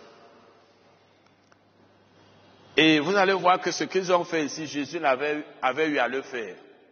Parce que nous allons voir qu'ils ont demandé, Pierre a demandé ici au boiteux de se lever. Et il s'est levé, parce que Jésus aussi l'a fait. Les apôtres faisaient toujours ce qu'ils avaient vu faire Jésus. Et ne craignaient pas que cela ne marchât pas. Souvent, nous avons peur. Si je dis maintenant comme ceci, ça ne marche pas. Ce n'est pas ta faute si ça ne marche pas. Quand tu dis ce que la Bible dit à quelqu'un et ça ne marche pas, ce n'est pas ta faute. Ce n'est pas ta faute quand tu dis, par exemple, lève-toi. Quand tu dis la Bible dit ceci et ça ne marche pas, ce n'est pas ta faute. Tu n'as fait que dire ce que la Bible dit et tu as parlé comme Dieu. Il y avait un homme boiteux de naissance qu'on portait et qu'on plaçait tous les jours à la porte du, temple, appelé la belle, pour qu'il demandât l'aumône à ceux qui entraient dans le temple. Donc cet homme, on le portait. Ça veut dire qu'il ne pouvait pas marcher, puisqu'il était boiteux de naissance. Donc il est né boiteux. Et vous savez, quand une personne est née boiteux, on à quel, quel âge avait-elle Quel âge avait cet homme? Quel, âge avait-il Peut-être 40 ans. 40 ans de paralysie. On perd la foi. Même les gens ne croient plus que la personne peut être guérie. Mais Dieu, avec Dieu, il n'y a pas de délai. Il n'y a pas de, dépassement de délai. Le, délai est passé. Et Dieu aime les situations comme, comme celle-là. Donc même de nos jours, si vous avez un malade, et même si ça, est malade depuis longtemps, ne pensez pas que parce que ça a mis beaucoup de temps, il ne peut plus être guéri. Très souvent, nous sommes déjà habitués à la maladie au point où on ne cherche même plus la guérison. Et quand tu ne cherches plus la guérison, la guérison ne vient pas seule. Jésus a dit cherchez et vous, Dieu aussi a dit dans Jérémie, vous me chercherez et vous me trouverez. Si vous me cherchez, si tu ne cherches pas Dieu, tu ne vas pas le trouver. Si tu ne cherches pas la guérison, tu ne vas pas la voir. C'est comme Jacques aussi a dit, vous ne recevez pas parce que vous ne demandez. Dieu ne va pas te forcer à recevoir quelque chose que tu ne veux pas recevoir. Si tu es malade et tu ne veux pas recevoir la guérison, mais reste avec ta maladie. Dieu ne force personne. Vous êtes enseigné que sur le libre arbitre, Dieu ne force personne. Il ne te force ni à faire sa volonté, ni à recevoir ses biens, ni à recevoir ses dons. Tu dois avoir la volonté de faire ce que Dieu te demande et il t'aide. Tu dois avoir la volonté de recevoir ce qu'il veut te donner et tu vas recevoir. Tu dis, ah, moi je suis moi tranquille, il te laisse là. Donc si tu as un malade et tu ne lui dis pas que Dieu guérit les maladies aujourd'hui, dans son ignorance, il va rester là et c'est toi qui es coupable. Parce que nous avons souvent les malades au milieu de nous. Nous ne leur parlons même pas de la guérison divine. On les laisse là. Oh, il suffit de leur parler pour qu'ils puissent avoir la foi. Donc même si quelqu'un a mis long avec une maladie, Dieu peut la guérir. Ici donc, la Bible nous dit qu'on le portait. Imaginez quelqu'un qui est né paralysé, boiteux. Donc on l'a porté comme ça chaque jour. Tous les jours, nous dit la Bible.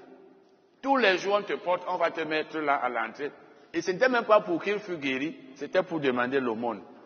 Comme nous en voyons ici aujourd'hui. Parce que quand quelqu'un est boiteux, s'il ne peut pas travailler, comment va-t-il vivre? Il faut bien que les gens l'aident.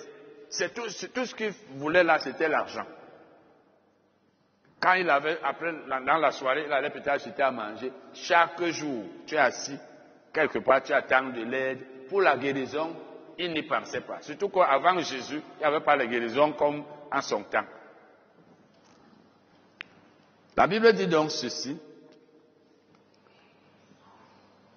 Cet homme, bon, lisons tous les jours, appelé la belle pour qu'il demandât, bon, l'aumône à ceux qui entraient dans le temple. Cet homme, voyant Pierre et Jean qui allaient y entrer, leur demanda l'aumône. C'est tout ce que lui recevait chaque jour, l'aumône. L'aumône, c'est ce qu'on donne aux pauvres.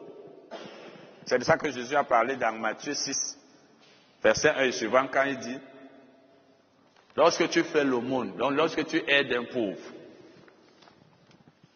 il a demandé l'aumône, il n'a pas demandé la guérison. Donc pour lui, il n'y pensait même plus.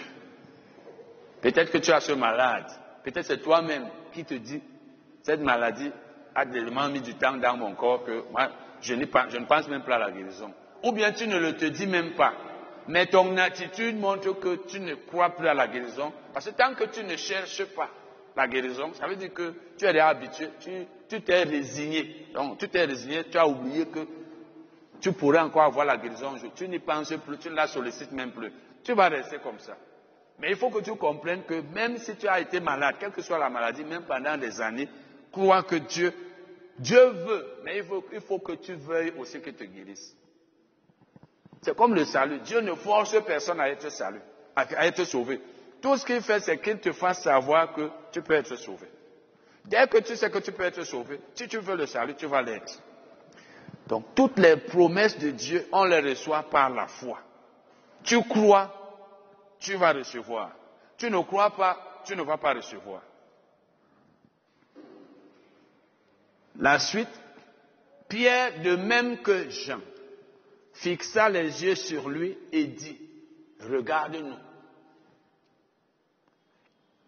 Et il les regardait attentivement, s'attendant à recevoir de quelque chose. Pierre et Jean lui ont dit, regarde-nous. Il, s'est mis à les regarder. Et il s'est dit, ah, ce Pierre et Jean, c'est sûr qu'ils ont, quelque chose pour moi. Ils vont me donner de l'argent. Parce que tout ce que lui attendait, quand les gens passaient, on lui donnait quelque chose. Il s'attendait à recevoir donc de l'argent. Mais eux, avaient pour lui quelque chose de meilleur. Parce que la santé dépasse l'argent. N'est-ce pas? Quand tu as la santé, tu peux avoir l'argent. Quand tu es en forme, tu peux sortir, vaquer à tes occupations, tu peux avoir de l'argent. Si tu es enfermé, tu es sur place, tu demandes qu'on te donne. Il y a des jours où on peut te donner 500 et ça ne te suffit pas pour manger. Il y a des gens qui vont te donner 200. Tu ne leur as pas donné l'argent pour qu'ils gardent. Chacun te donne quand il veut et quand il peut. Sans compter même ceux qui peuvent te donner et t'insulter. Sans compter ceux qui peuvent te donner et dire, ah, chaque jour on doit te donner l'argent. Prends. Tu vas faire comment? Tu es obligé de supporter. Et c'est la même chose pour nous, nous tous. Quand tu comptes sur les gens, frère, ne compte pas sur les gens. La foi ne compte pas sur les gens. Quand tu es une personne qui compte sur tes parents, sur tes, enfants, sur ta famille, certains vont t'aider, d'autres ne vont pas t'aider. D'autres vont se moquer même de toi. D'autres vont même t'insulter. Et tu ne pourras rien. Ils vont te donner. Mais qu'est-ce que tu peux faire? C'est pourquoi un adage chinois dit que il vaut mieux enseigner à quelqu'un comment pêcher du poisson plutôt que de lui en donner chaque jour. Parce que le jour où tu ne vas pas lui en donner, il n'en aura pas. Donc cet homme était là, il attendait. Pierre et Jean donc lui disent, voilà, alors Pierre lui dit, je n'ai ni argent, ni or. Ça veut dire, je sais que ce que toi tu attends de nous, c'est soit de l'argent, soit de l'or. Sache que moi je n'en ai pas. Mais moi j'ai quelque chose de plus important. Parce que comme je l'ai dit, quand tu as la santé, tu as tout. La santé vaut plus que tout. Je vous avais parlé du fils de Kenneth, qui avait dit dans un de ses livres, quelqu'un lui a demandé, si on te demande de, de laisser toute chose que tu as, de rester avec une seule, avec laquelle vas-tu rester? Il a dit, je vais rester avec la Bible. Il a dit, parce que quand tu as la Bible, tu as tout. Oui. Pas la Bible que vous avez là, le papier. Parce que ça ne veut pas dire que quand tu vas, tu vas mettre la Bible dans la maison, toutes choses vont venir. Non. La Bible ne te protège pas, elle ne te fait pas entrer l'argent. Mais quand tu l'as, tu la mets en pratique. Tu la lis, tu la mets en pratique. Elle va te donner le travail, elle va te donner la santé, elle va te donner le mari. Parce que tout est là dedans. Tous les enseignements sont dedans. Toutes choses dont tu as besoin sont là. Certains d'entre nous, si on leur demande maintenant, Qu'est-ce qui est plus important dans ta maison Il va dire mon portable. Je l'ai acheté à 200 000. C'est pas ça Ma voiture, ma maison. Quand tu as la parole de Dieu, c'est la parole de Dieu qui donne tout. Quand tu la mets en pratique. Il dit donc, mais ce que j'ai, je te le donne. Parce que je ne peux pas te donner l'argent, ni d'or, je n'en ai pas mais ce que j'ai, je te le donne. Au nom de Jésus-Christ de Nazareth, lève-toi et marche. Donc moi, j'ai la santé. Je donne la santé au nom de Jésus. Vous voyez donc, on va voir tout à l'heure que cet homme a été guéri. Pierre a été plus important pour lui. Pierre et Jean ont été plus utiles à lui que ceux qui lui donnaient de l'argent. Parce que celui qui te donne de l'argent, c'est pour un temps, et tu vas être dépendant de lui. Celui qui te donne la santé ou les bénédictions spirituelles est plus important. Et c'est là où souvent certains d'entre nous, nous ne comprenons pas parce que si quelqu'un nous donne de l'argent, nous le trouvons plus important que celui qui nous donne la nourriture spirituelle. C'est pourquoi vous allez trouver que, comme je l'ai souvent dit ici, certains chrétiens respectent leur patron, leur employeur, plus que leur pasteur. Parce que pour eux, le pasteur, ah, il me sert à quoi? C'est pourquoi vous allez même voir que dans l'église, quelqu'un peut m'avoir l'argent, il veut dominer sur son pasteur. Celui qui lui donne la nourriture spirituelle, il le trouve moins important que celui qui donne le travail. Parce que le patron, beaucoup d'entre nous les chrétiens, on respecte le patron. Il peut te faire n'importe quoi, tu supportes parce que tu t'amuses, il te met à la maison, tu vas vivre comment? Or, la parole de Dieu peut te donner le travail, même si tu le perds. Je connais des témoignages, même ici, des personnes qui ont été maltraitées ou licenciées. Je leur ai dit, tant que tu n'as rien à te reprocher, ton patron n'est pas incontournable, il n'est pas irremplaçable. Tu perds un emploi quand tu n'es pas coupable. Dieu va te donner un meilleur. Et j'en connais qui ont eu comme ça. Une sœur à Limbe a eu comme ça. Non, elle, c'est ton patron qui était parti. Et je lui avais dit, comme il te maltraite, Dieu sera avec toi. Et c'est arrivé. Un frère ici, on l'a affecté à Douala une sœur ici, elle a trouvé le travail à Douala après le licenciement. Une autre chose. Donc, ne pense pas que celui qui te donne l'emploi ou le salaire, il est Dieu pour qu'il te fasse marcher. La parole de Dieu est plus importante.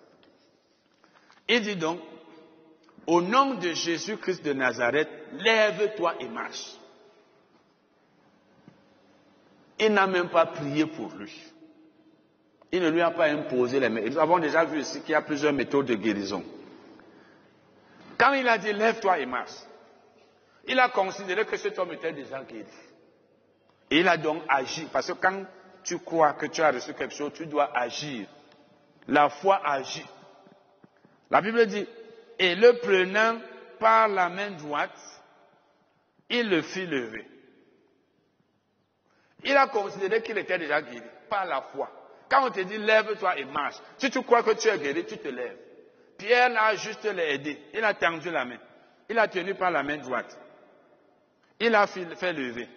La Bible dit au même instant, ses pieds et ses chevilles devinrent fermes.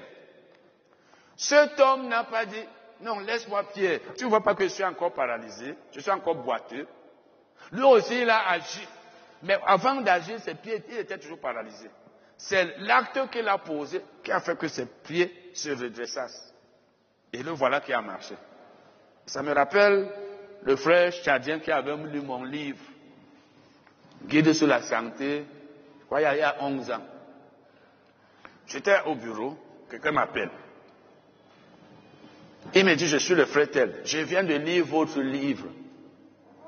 C'est vraiment la parole de Dieu qui guérit. Il dit, je, viens d'être guéri en lisant votre livre. Je lui ai dit, vous je demandé, vous avez acheté où? Il me dit, à tel hôtel, à telle euh, librairie. Il était en face de l'hôtel. L'hôtel à, à qui là-bas, et tel Tungo, il y avait une librairie chrétienne là. C'est là où je déposais souvent mes livres là. Mais ils ont fermé. Et quand je lui ai dit, dorénavant, si tu vas acheter mes livres, si tu veux les acheter à un prix moins élevé, tu me contactes. Il me dit, moi je suis même de passage, je suis tchadien, je rentre même aujourd'hui. Il me dit, mais ce n'est pas un fait de hasard si Dieu a permis que je sois guéri par ce livre. Il est rentré. Quelques semaines après, je crois quelques jours après, il m'appelle. Il me dit qu'il est déjà au Tchad. Et c'est là où il me dit qu'il s'est demandé comment quelqu'un peut enseigner comme ça et les gens ne le connaissent pas dans le, continent. Je lui ai dit, le temps de Dieu va arriver. Il dit, c'est des choses que les pasteurs ne nous enseignent pas. Et quand je vais donc au Tchad, parce qu'en février, c'était en novembre qu'il m'avait appelé, après m'a appelé, j'ai été invité au Tchad. C'est eux qui ont envoyé le billet d'avion et tout, et tout, et tout. Je suis allé au Tchad. Il y a eu, le dernier jour, il y a eu, je sais même plus combien, 20, combien de, témoignages de guérison. J'avais fait une semaine là-bas. C'est arrivé là-bas qu'il me dit que ce jour-là, il a lu le livre. Il a lu tout le livre d'environ 120 pages en une journée. Et il dit, c'est ce que je voulais que vous compreniez. Il a fait comme j'ai dit dans le livre. Parce que dans le livre, j'avais dit que tu peux être guéri en lisant un livre. Tu peux être guéri en lisant la Bible. Il dit, quand il a lu tout le livre, il a agi comme j'ai dit. Il a ressenti, il avait le VIH. Tous les symptômes ont disparu. Tout haut à l'instant. Donc quand lui m'appelait, il était déjà guéri. Et entre novembre et février, quand, il quand je suis allé là-bas, je vous ai dit, je suis allé au Tchad. Il était venu m'attendre avec son pasteur et la voiture et le chauffeur et un frère. C'est lui qui m'a reconnu parce qu'arrivé dans un pays où tu n'as jamais été, je ne le connaissais pas. Lui m'a reconnu parce que ma photo était sur le livre, il m'a reconnu. Je suis allé chez lui. C'est chez lui. Il était l'un des trois avocats tchadiens à la Cour pénale internationale. Les trois avocats. C'est lui-même qui m'a dit. Il habitait dans une villa, c'est là où j'ai habité. Le matin, chez lui, parce que je lui avais dit par téléphone, et j'avais son pasteur, que ne vous dérangez pas quand je viens là-bas. Il ne faut pas mettre le fardeau sur les chrétiens, vous voulez me, loger à l'hôtel. Parce que c'est ce que ça fait souvent dans les églises. L'homme de Dieu va venir. S'il y a un frère qui a une chambre chez lui, moi je peux habiter là. Ils ont essayé d'insister, il a dit non. J'ai donc habité chez lui. Le matin, il enlève sa chemise. Il me dit, regarde, j'avais le VIH. Il dit qu'il y avait des plaies un peu partout sur mon corps. Mais en trois mois, il n'y a plus rien. Il y avait juste les traces noires et lisses. Il me dit, regarde, touche. C'est pourquoi j'étais en train de dire que c'est parce qu'il a posé l'acte. Quand il a, il a agi, quand tu as la foi, tu agis, n'attends pas que personne ne va venir t'enlever de là où tu es. Tu agis et ça marche. La foi agit. Tu ne peux pas dire que tu es guéri et tu es couché. Non, j'ai la foi. Hein. Non, moi je sais que le Seigneur m'a guéri et tu es couché. C'est ce que nous faisons souvent. Tu as la foi, tu agis selon ce que tu veux recevoir. Si c'est la guérison, un homme, ça me rappelle le témoignage de Kenneth, une personne guérie n'est plus couchée à, telle, à une certaine heure. D'habitude, quand tu es en bonne santé, tu es couché à 10 heures, tu es couché à 11 heures. Tu dis non, je sais que le Seigneur m'a guéri, j'ai la foi, je suis guéri, je suis guéri, je suis guéri par le maître et tu es couché. Si tu es guéri, tu te lèves. Et si tu te lèves par la foi, ça va partir. Même si ça ne part pas instantanément, tu commences à vaquer à tes occupations, après un temps, ça va partir. C'est ça la foi. C'est dur, mais c'est comme ça. Il faut que la chair obéisse à la parole. Donc, cet homme, Pierre l'a tenu par la main, et la Bible dit, et le prenant par la main droite, il le fit lever. Au même instant, ses pieds et ses chevilles devinrent fermes.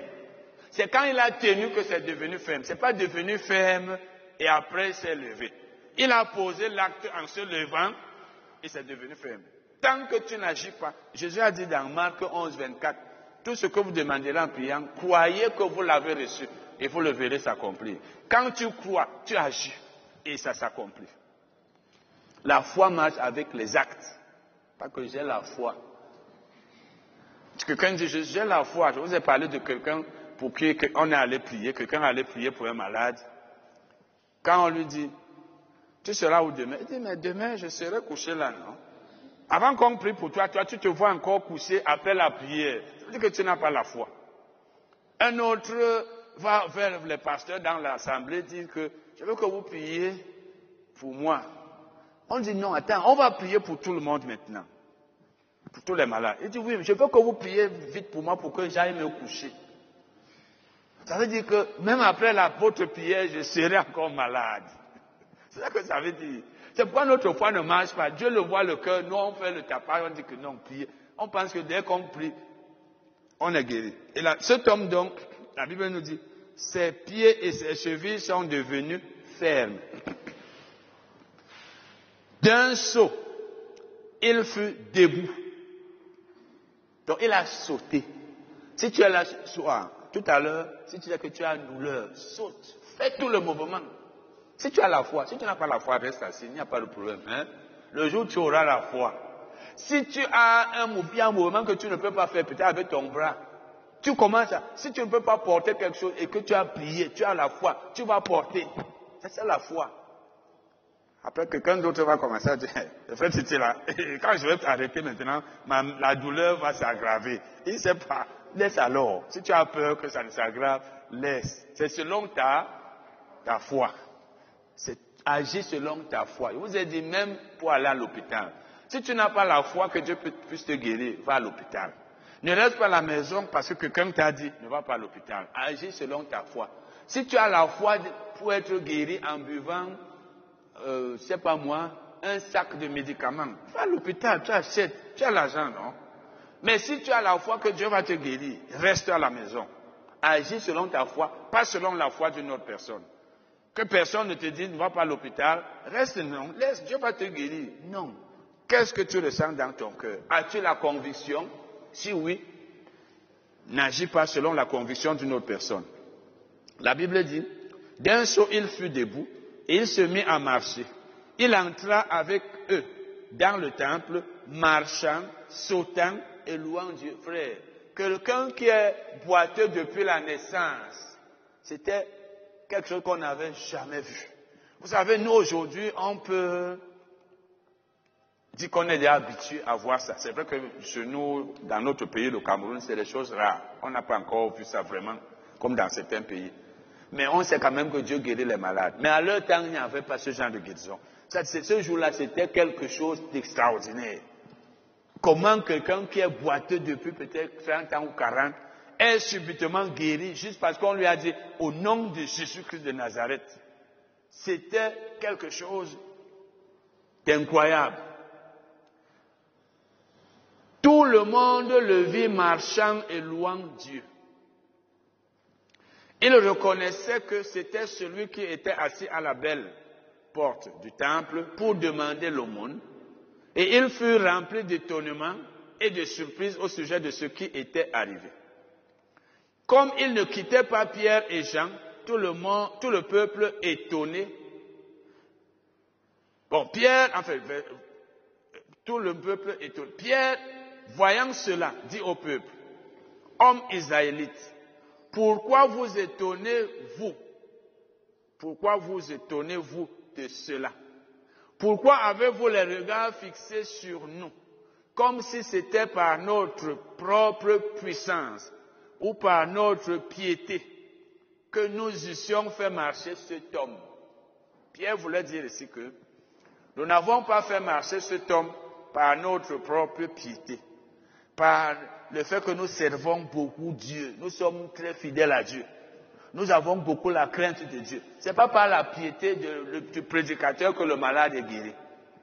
Et il dit, ce n'est pas par notre propre piété, ce n'est pas non plus par notre propre puissance. Ce n'est pas par notre propre puissance. Donc vous vous étonnez comme si nous étions des gens très puissants ou des personnes très pieuses. Mais ce n'est pas ça. La suite,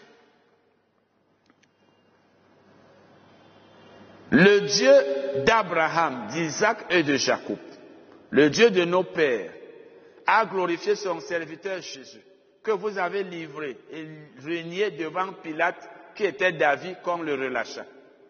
Vous avez régné le saint et le juste, et vous avez demandé qu'on vous accordât la grâce d'un meurtrier. Parce qu'effectivement, ces gens ont dit, laissez le meurtrier tuer Jésus parce qu'on devait relâcher une personne, ils ont préféré la mort de Jésus, qui était le juste, et demander la libération du brigand. C'est ce que Pierre leur rappelle ici. Vous avez fait mourir le prince de la vie, que Dieu a ressuscité des morts, nous en sommes témoins. Pierre est ici en train de prêcher l'évangile, hein? Il est en train de prêcher l'évangile déjà.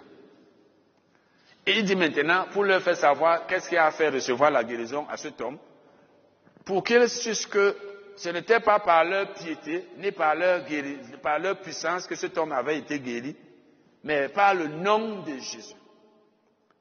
C'est par la foi en son nom que son nom a affirmé celui que vous voyez et reconnaissez. Ça veut dire quoi? Ça veut dire cet homme, cet homme que vous voyez ici, a eu la foi au nom de Jésus. Donc il a cru au, nom de Jésus. Il a cru que le nom de Jésus était puissant. Et comme il a eu foi au nom de Jésus, le nom de Jésus a donc agi. Donc le nom de Jésus est puissant. Mais il est puissant pour celui qui croit, qui a cru quoi à la puissance de ce nom. C'est la foi en lui qui a donné à cet homme cette entière guérison en présence de vous tous. De même que la foi en Jésus donne le salut, la foi en Jésus donne la guérison. La foi en Jésus donne toutes choses. Amen. C'est-à-dire, tu crois que le nom, le nom de Jésus, rappelez-vous dans Philippiens 2, euh, Pierre, Paul dit que Dieu a souverainement élevé Jésus et lui a donné un nom qui est au-dessus de tout nom. Il a seulement dit au nom de Jésus-Christ de Nazareth, lève-toi et marche. Qui est malade ici ce soir? Personne. C'est bien ça. Nous allons lire le deuxième passage. C'est les choses que vous pouvez enseigner ou dire aux gens qui sont autour de vous. Les chrétiens sont souvent, pas tous, toujours en train de vouloir dire, frère, pasteur, euh, il y a un malade chez moi là, il y a mon frère là, est-ce que fait, même quand tu vous enseignes ça, il y a des chrétiens qui ont toujours tendance à vouloir que toi-même, si tu dis à quelqu'un, au nom de Jésus, lève-toi et marche. C'est pas sa foi. Donc, que c'est toi qui dises ou que c'est moi qui dise, ça ne dépend pas de celui qui dit, mais de celui qui est malade et de sa foi. Même un enfant qui connaît la parole, il a même 15 ans, peut te dire, à toi le malade, Au nom de Jésus-Christ, lève-toi et marche. C'est quand tu as la foi que tu, c'est pas la, c'est pas les paroles de la personne. C'est pas même l'imposition des mains. Sauf quand quelqu'un a l'onction de guérison. Quelqu'un t'impose les mains. Jésus a dit, ceux qui croiront imposeront les mains aux malades et ils seront guéris. Donc quand tu imposes les mains aux malades, le malade sera guéri. Il suffit que tu sois chrétien, que tu sois né de nouveau il y a 10 ans, que tu sois pasteur, ce n'est pas une question de titre. Les gens sont toujours en train de vouloir dire, c'est le pasteur. J'ai suivi un débat dernièrement à une chaîne de radio là. Il parlait du père spirituel. Quelqu'un dit que non, tous, la plupart d'entre eux étaient en train de dire que non, le père spirituel c'est le pasteur. Non, un chrétien ne peut pas être père spirituel. Et, et on peut, comme Paul a dit que je vous ai euh, engendré par euh, l'évangile. Donc il a dit, même si vous avez 10 000 maîtres, vous n'avez qu'un seul père, parce que c'est moi qui vous ai engendré en Jésus-Christ par l'évangile. L'autre dit, oui, mais quand quelqu'un est né de nouveau, il y a le pasteur qui l'engendre dans l'église. Quelqu'un ne sait même pas qu'engendrer, c'est faire naître. D'autres disent, on l'engendre dans le ministère. Et puis l'homme de Dieu, son père spirituel, c'est son pasteur, parce qu'il faut qu'il prie pour lui. Vous êtes en train de penser, il faut que le pasteur prie pour moi. Donc, c'est le nom de Jésus qui est puissant. Et il agit pour celui qui croit. Ce n'est pas celui qui dit lève-toi et marche. Voilà cet homme qui a lu mon livre. Il ne m'a pas vu. Le livre, c'est pas le livre qui est puissant, mais la parole de Dieu que j'ai expliquée. Il ne m'a pas vu. Il a été guéri du VIH. Imaginez quelqu'un qui est guéri du VIH en lisant un livre. Même si c'est un, un jeune euh, euh, chrétien qui avait expliqué la parole dans ce livre, il aurait été guéri. Donc la guérison, c'est une affaire entre Dieu, sa parole et toi. Et celui qui te fait comprendre la parole peut être même moins âgé que toi, il peut être nouveau converti. Ce n'est pas question de titre. C'est pourquoi vous avez entendu, Pierre a dit que ce n'est pas par notre piété, ce n'est pas par notre puissance. Nous ne sommes pas puissants. C'est le nom de Jésus qui est puissant. Acte 14, verset 5 à 18. Acte 14, verset 5 à 18. Et comme les païens et les juifs, de concert avec leurs chefs, se mettaient en mouvement pour les outrager et les lapider, Paul et Barnabas, c'était des apôtres, en ayant eu connaissance, se réfugièrent dans les villes de la Lycaonie, à l'Istre et à Derbe, et dans la contrée d'alentour. Voilà le mot l'Istre ici. Et on va le revoir au verset 8. Et ils y annoncèrent la bonne nouvelle. Donc, ces deux apôtres annoncèrent la bonne nouvelle à Lycaonie, à Lystre et à Derbe. Ça fait trois villes. Maintenant, à Lystre, verset 8, se tenait assis un homme impotent des pieds, boiteux de naissance, et qui n'avait jamais marché. Vous voyez donc, voilà un autre homme qui n'avait jamais marché. Est-ce que tu as un enfant dans ta famille qui n'a jamais marché? Ou bien ton voisin Quand c'est un petit enfant, il faut quand même que les parents acceptent. Donc, ou bien ton propre enfant. Les miracles sont rares aujourd'hui parce que nous ne croyons plus que nous puissions, Dieu puisse le faire par nous. Nous avons peur. Je vous ai dit, même ici, là, vous connaissez des malades, vous les, vous les appelez. S'ils veulent, s'ils ne veulent pas laisser. Parce que si vous insistez, quelqu'un ne veut pas venir, vous insistez, non, viens, viens, vous le forcez. Il va venir malgré lui pour vous faire plaisir. Quand rien ne va marcher, il va dire, tu vois, tu vois vos choses là, moi j'étais chez moi, tu m'as dit allons. Parce que lui-même ne croyait pas. Quand quelqu'un n'a pas la foi, laisse-le. Paul, je veux dire, à l'istre se tenait assis un homme, on a déjà lu ça, verset 9. Il écoutait parler Paul. Vous voyez, nous avons vu qu'ils ont annoncé l'évangile. Ils ont annoncé la bonne nouvelle, verset 7. Pendant qu'ils annonçaient donc l'évangile, qui est la parole de Dieu, la Bible nous dit, Paul, il écoutait parler Paul, et Paul fixant les regards sur lui et voyant qu'il avait la foi pour être guéri, dit d'une voix forte, Lève-toi droit sur tes pieds. Et il se leva d'un bond et marcha. Paul annonçait l'évangile. Et l'évangile, c'est quoi? Jésus-Christ est mort pour vos péchés. Il a été enseveli. Il est ressuscité. Et vous savez que la foi vient de la parole de Dieu. Romains 10, verset 17. Il n'y a pas de foi sans la parole. C'est quand on te dit ce que la parole dit que tu crois. Donc quand il prêchait l'évangile, cet homme écoutait. Il faut d'abord écouter. Je vous ai dit que la, raison pour laquelle il n'y a pas beaucoup de guérison dans nos assemblées, c'est que les gens n'aiment pas écouter la parole. Ils veulent les miracles sans la parole. Quand tu n'aimes pas la parole de Dieu, tu n'aimes pas les enseignements, ta vie ne va pas beaucoup changer. Vous connaissez dans Luc 5, 17, non, Luc, Luc 5, 12, la Bible nous dit que Jésus a enseigné quelque part et la puissance de guérison, la puissance de Dieu se manifestait par des guérisons. Dans Luc 6, 17 et suivant, la Bible dit que les gens allaient entendre vers Jésus pour entendre et pour être guéris. Quand tu vas chercher la guérison quelque part, va d'abord entendre. C'est pourquoi Jésus passait beaucoup de temps à enseigner. S'il fallait seulement imposer les mains aux malades, je viendrais ici et en 15-10 minutes, je dirais qui est malade, j'imposerai les mains. Mais l'enseignement joue un très grand rôle. Parce qu'on ne peut pas être sauvé sans écouter l'évangile. De même, on ne peut pas être guéri facilement sans entendre la parole de Dieu. Donc cet homme écoutait prêcher Paul. Paul fixant les regards sur lui et regardant et voyant qu'il avait la foi pour être guéri, donc, Paul a fixé les regards. Il a vu, mais cet homme a la foi. La Bible ne dit pas que Paul, fixant les regards sur lui et ayant eu pitié de lui. Et la Bible ne dit pas que Paul, ayant fixé le regard sur lui et ayant la foi qu'il pouvait être guéri. Non, la Bible ne dit pas que Paul avait la foi. Elle dit qu'il a vu que cet homme avait la foi. Aujourd'hui, vous avez des prédicateurs qui vous disent, même si vous n'avez pas la foi, ma foi suffit. Parce qu'ils ne savent même pas ce que c'est que la foi.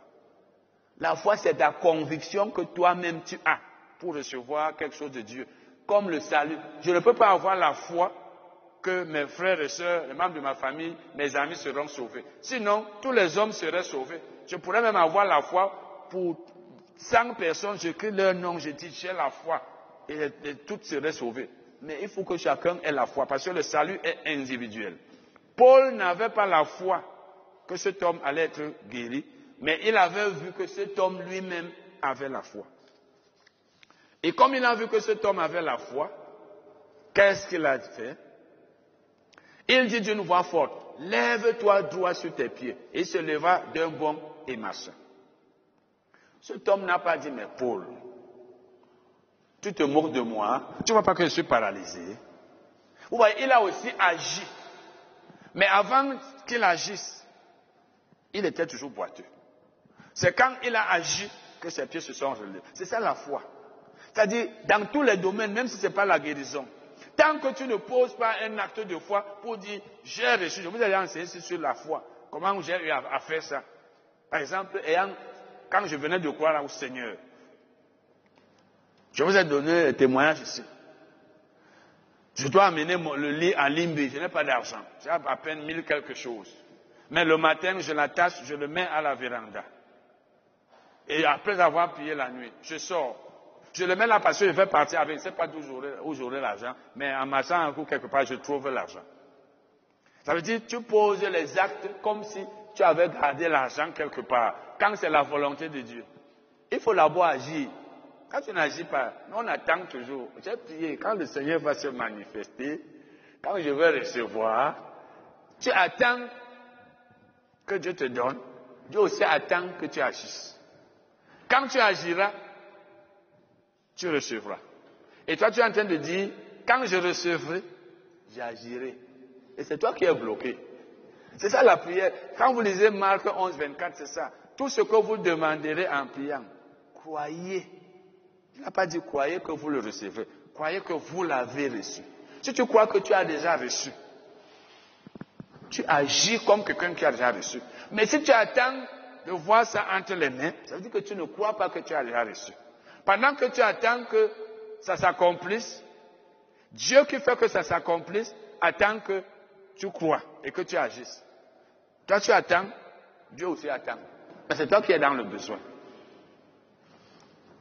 La Bible dit donc que, à la vue de ce que Paul avait fait, la foule éleva la voix et dit en langue lycaonienne, les dieux sous forme humaine sont descendus vers nous.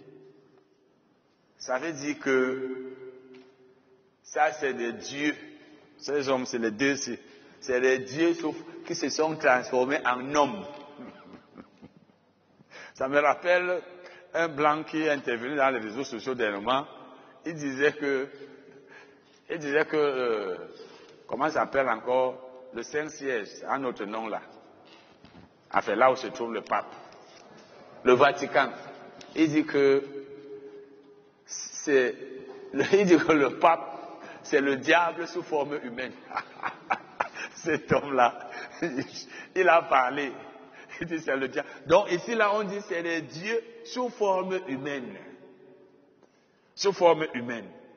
Ça veut dire c'est des dieux qui se sont transformés en hommes. Ça, c'est pas des êtres humains simples comme nous autres. Et maintenant, ils appelaient Barnabas Jupiter. Parce que c'était leur dieu là-bas qu'ils adoraient. Et Paul Mercure. voilà Jupiter et Mercure qui sont venus. Parce que c'était lui qui portait la parole. Mercure. Paul était Mercure, leur dieu. Parce que c'était des, gens qui adoraient des faux dieux.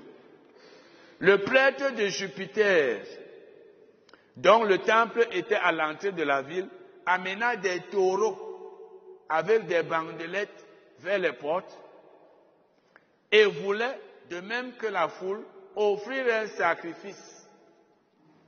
Parce que quand Dieu a fait quelque chose dans la vie de quelqu'un, de nos jours, on lui rend grâce. C'est ça le sacrifice. Rappelez-vous Hébreu 13, verset 15. Le sacrifice d'action de grâce, c'est le fruit des lèvres. On rend grâce à Dieu en lui disant merci, pas en lui donnant quelque chose. Eux, ils faisaient des sacrifices d'animaux. Donc, ils ont voulu sacrifier des taureaux aux deux dieux qui étaient Barnabas et Paul.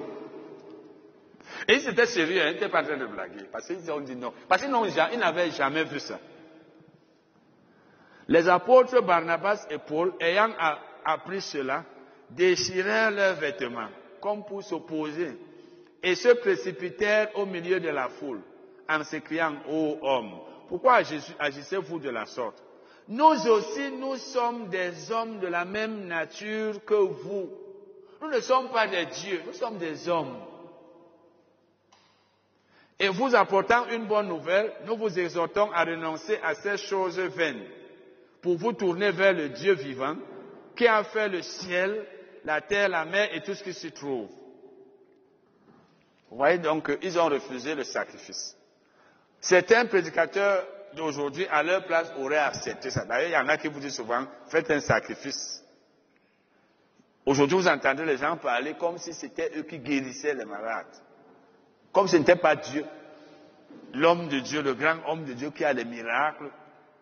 Je vous ai dit, quand nous prenons la gloire de Dieu, Dieu ne nous utilise plus. Ce Dieu, dans les âges passés, a laissé toutes les, nations suivre leur propre voie, quoiqu'il n'ait cessé de rendre témoignage de ce qu'il est, en faisant du bien, en vous dispensant du ciel les pluies et les saisons fertiles, en vous donnant la nourriture avec abondance et en remplissant vos cœurs de joie. À peine purent-ils par ces paroles empêcher la foule de leur offrir un sacrifice. Donc finalement, ils n'ont pas offert de sacrifice. Vous voyez donc que dans les deux passages que nous venons de lire, les deux boiteux avaient été guéris par leur propre foi. Tout ce que les premiers ont dit, donc surtout Pierre, c'est, je n'ai ni or ni argent, mais ce que j'ai, je te le donne. Au nom de Jésus de Nazareth, lève-toi et marche. Il a juste demandé au boiteux de se lever, il a obéi. Même chose, Paul est en train de prêcher. La parole de Dieu a fait que Paul ait la foi. Il a cru en la parole. Je veux dire que le, le boiteux, la parole de Dieu a fait que le boiteux ait la foi. Le boiteux ayant eu la foi, donc, il y a deux choses qu'il a faites, le boiteux, avant de faire la troisième. Il a écouté. Il faut d'abord écouter la parole. Et maintenant, il a écouté et il a cru. Croire et avoir la foi, c'est la même chose. Parce que tu peux écouter la parole, mais tu ne crois pas. Tu rejettes, tu refuses. Et je vous ai dit qu'il y a deux causes d'incrédulité, deux causes de manque de foi. Il y a l'ignorance et le, refus de croire, le refus de se laisser convaincre. Tu peux connaître la parole, mais tu refuses de croire. Comme tu peux ne pas connaître. Donc cet homme a d'abord écouté. S'il n'était pas allé écouter, il n'aurait pas entendu la parole. C'est pourquoi quand tu ne vas pas là où on enseigne la parole qui peut te faire recevoir la foi, tu n'auras pas la foi. Il est donc allé. Il a écouté. Et quand il a écouté, il n'a pas douté. Il a cru. Paul, lui, il a prêché. Il a fait son travail de prédication. Il a prêché ce jour-là. D'abord, il est allé là-bas, parce qu'il pouvait rester sur place. Il est allé à l'Istre. Il a prêché. Il a été attentif. Il a vu que l'homme avait la foi. Parce qu'il pouvait ne pas voir. Et comme il a, eu la, il a vu, il a encore fait autre chose, il a demandé à l'homme de se lever. L'homme, maintenant, comme il a eu la foi, on lui a demandé de se lever, il s'est aussi levé. Donc Paul a prêché, il a vu ce que l'homme, que l'homme avait la foi, il lui a demandé de se lever. L'homme, lui, il est parti, il a écouté, il a eu la foi et il s'est levé. Et voilà la guérison. Et qu'il a guéri, c'est la puissance de Dieu. Donc il y a eu, on peut dire, une collaboration, une coopération. Dieu veut coopérer avec nous, mais il ne va pas tout faire seul. Donc, il y a une coopération entre celui qui prêche pour que tu aies la foi, toi qui écoutes dans tous les domaines, et tu as la foi, et la puissance de Dieu qui agit parce que tu as la foi. Nous avons déjà vu ici que la puissance de Dieu est toujours là, mais elle n'agit que pour ceux qui ont la foi. Donc si tu es là, tu n'as pas la foi, la puissance de Dieu ne va pas venir te donner la guérison. Et si le prédicateur lui prêche, et toi tu n'écoutes même pas, Normalement, comme vous autres qui êtes là ce soir, vous avez dit qu'aucun de vous, aucun de vous n'a dit qu'il était malade. Beaucoup de personnes devraient être dans ce genre de programme, assister. Malheureusement, les gens aiment quand on fait le tapage. Quand dit venez, l'homme de Dieu, le grand homme de Dieu puissant, le frère Titi, allez là-bas, il y a des miracles. Dieu va vous guérir de tout. Quand vous faites le tapage, vous mentez, vous ajoutez les choses, vous flattez, les gens viennent. Donc, Chacun a sa part de responsabilité dans tout ce que nous voulons recevoir de Dieu. La parole de Dieu d'abord, la foi en la parole, et je pose les actes, l'obéissance, et l'homme lui prêche, et la puissance de Dieu est là pour agir. Et vous pouvez être à dix, trois ont la foi, les trois sont guéris, les autres ne sont pas guéris, pourtant la parole de Dieu était là pour tous. Donc voilà les deux cas que nous avions à étudier ce soir. Amen.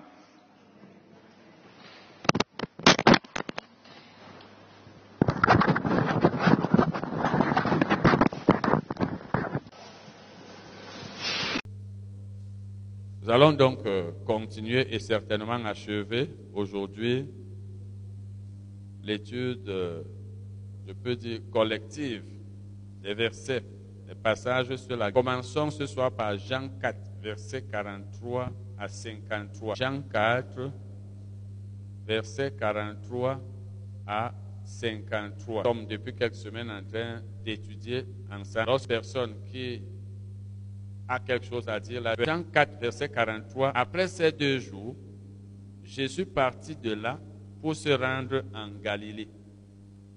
Car il avait déclaré lui-même qu'un prophète n'est pas honoré dans sa propre. Effectivement, parce que il était dans sa patrie et là-bas, les gens l'ont méprisé en disant, mais n'est-ce pas? Lorsqu'il arriva en Galilée, il fut bien reçu des Galiléens qui savaient, qui avaient vu tout ce qu'il avait fait à Jérusalem pendant la fête, car eux aussi étaient allés à la fête.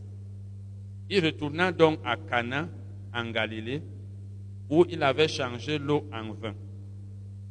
Il y avait à Capernaum un officier du roi dont le fils était malade. Jésus, pardon, ayant appris que Jésus était venu de Judée en Galilée, il alla vers lui et le pria de descendre et de guérir son fils qui était prêt de mourir. Jésus lui dit, si vous ne voyez des miracles et des prodiges, vous ne croyez point. L'officier du roi lui dit, Seigneur, descends avant que mon enfant meure.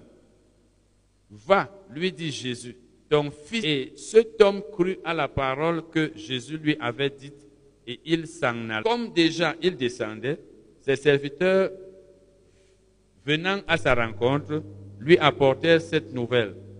Ton enfant vit. Il leur demanda à quelle heure il s'était trouvé mieux. Et ils lui dirent, hier à la septième heure, la fièvre là. Le père reconnut que c'était à cette heure-là que Jésus lui avait dit, ton fils vit. Et il crut, lui et toute maison. Est-ce que quelqu'un peut ressortir un enseignement là ou des parties du verset 46, la dernière, il y avait à Capernaum un officier du roi dont le fils était. Merci à une intervention, quelqu'un qui puisse dire quelque chose. Il n'y a pas d'intervention. Je vais donc expliquer. Il y avait donc là un officier du roi dont le fils était malade. Et il a appris que Jésus était venu de Judée en Galilée. Il est allé vers lui. Comme nous, nous le savons, ce sont les gens qui allaient vers Jésus. Parce que c'est le malade qui va vers. Nous avons déjà eu à vous dire ici que nous sommes tous censés ici informer les malades que nous enseignons ici sur la guérison et que Dieu guérit. Ce n'est pas moi qui guéris, mais c'est Dieu qui guérit. Il n'est pas normal que nous ayons des malades et que nous ne leur disions pas que Dieu guérit sans qu'on paye 5 francs. Parce que dans les hôpitaux, on paye de l'argent. Et la Bible dit donc que cet homme pria Jésus de descendre et de guérir son fils qui était près de mourir.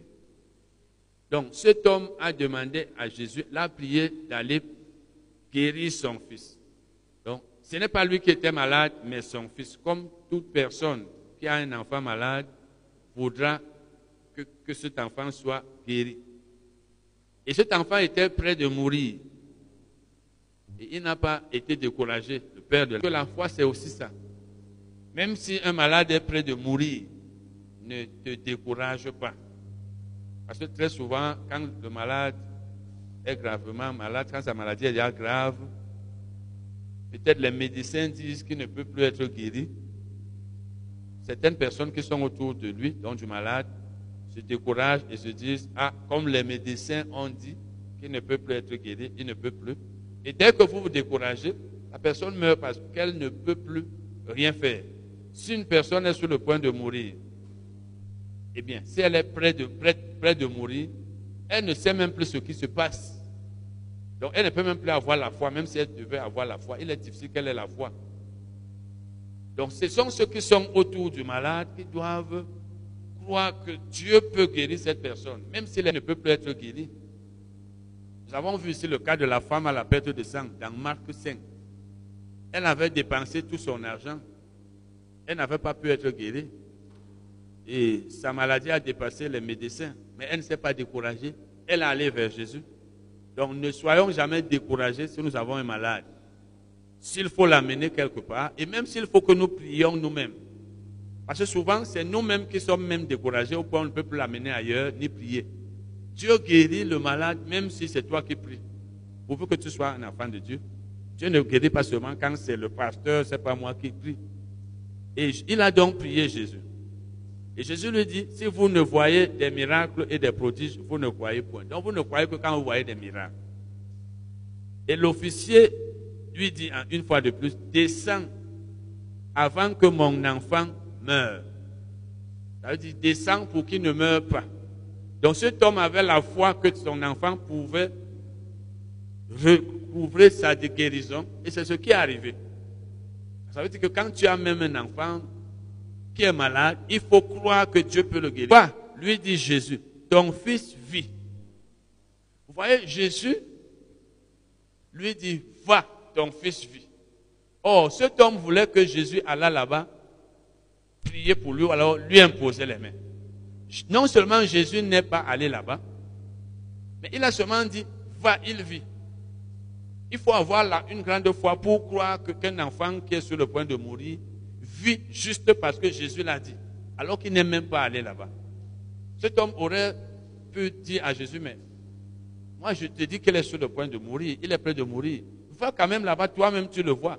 Parce que souvent nous pensons que la présence physique, c'est elle qui est importante. Dieu guérit à distance.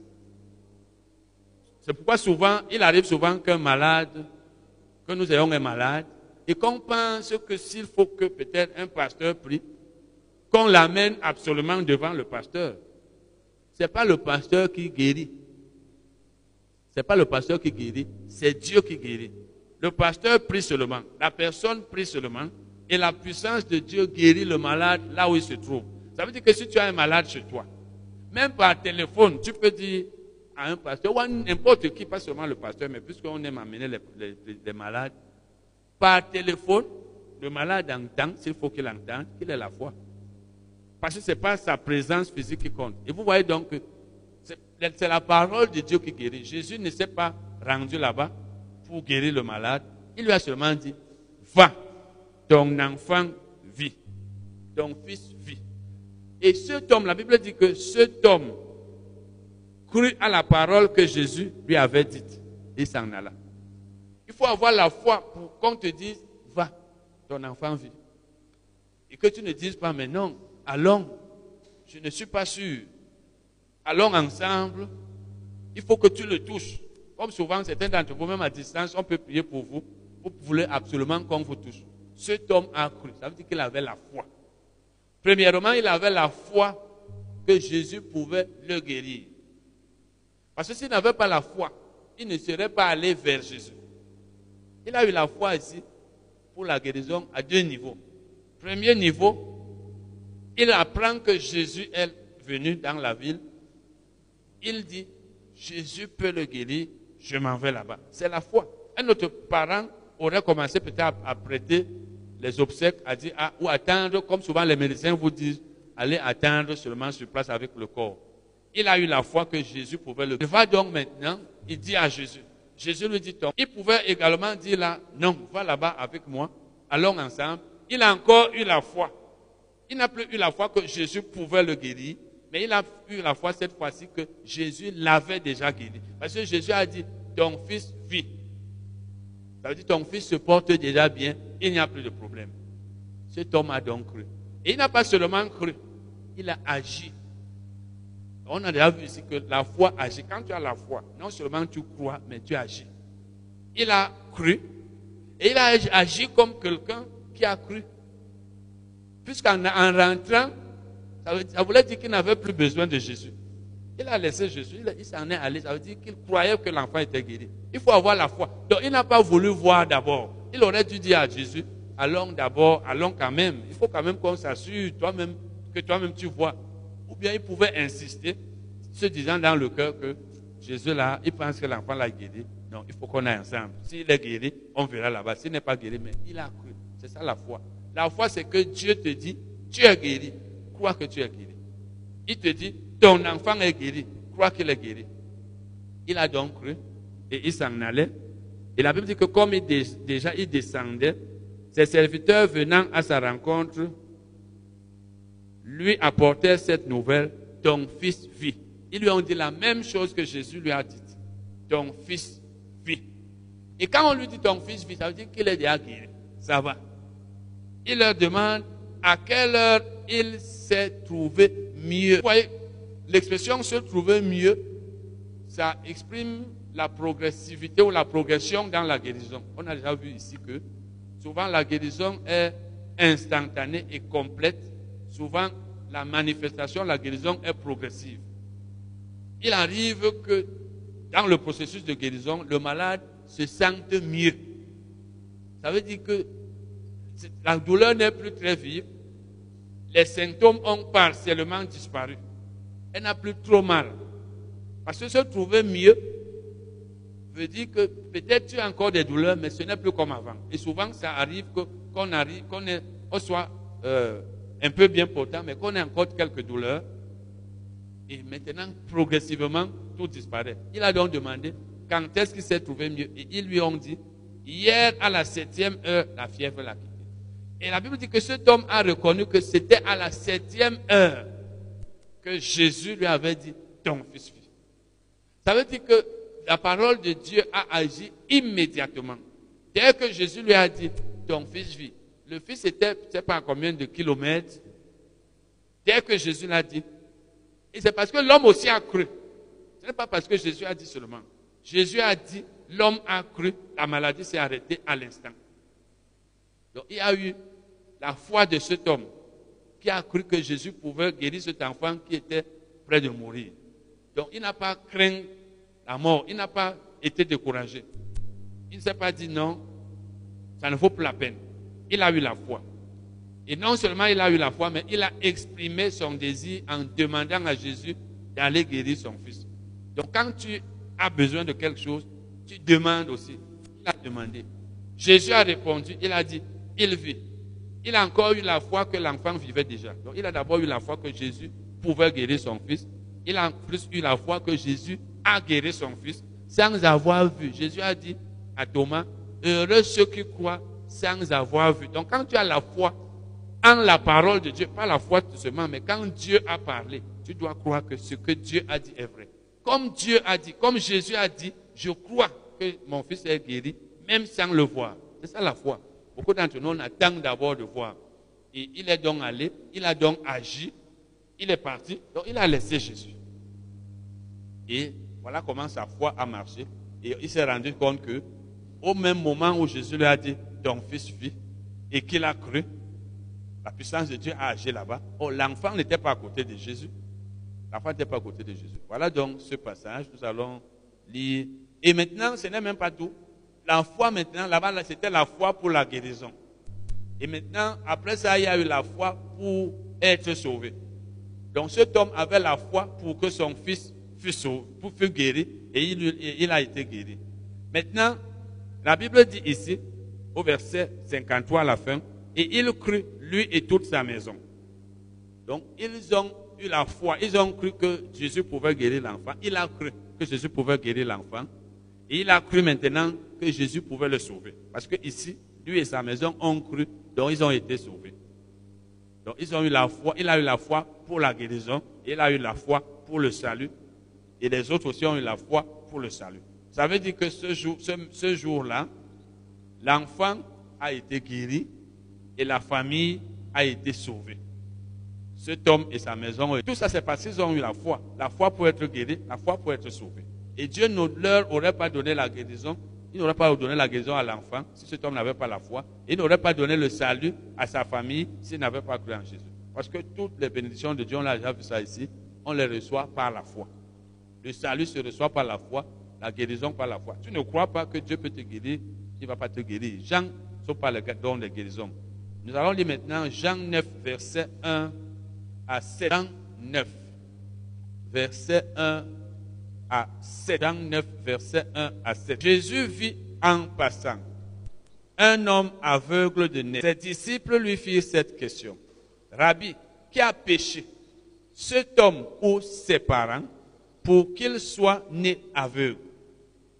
Jésus répondit, ce n'est pas que lui ou ses parents aient péché mais c'est afin que les œuvres de Dieu soient manifestées en lui. Il faut que je fasse tandis tandis que les jours, les œuvres de celui qui m'a envoyé. La nuit vient où personne ne peut travailler. Pendant que je suis dans le monde, je suis la lumière du monde. Après avoir dit cela, il cracha à terre et fit de la boue avec sa salive. Puis il appliqua cette boue sur les yeux de l'aveugle et lui dit, va et lave-toi au réservoir de Siloé, nom qui signifie envoyé. Il y alla, se lava et s'en retourna, voyant clair. Est-ce que quelqu'un a quelque dans ce passage ou sur ce Bonsoir, cher frère.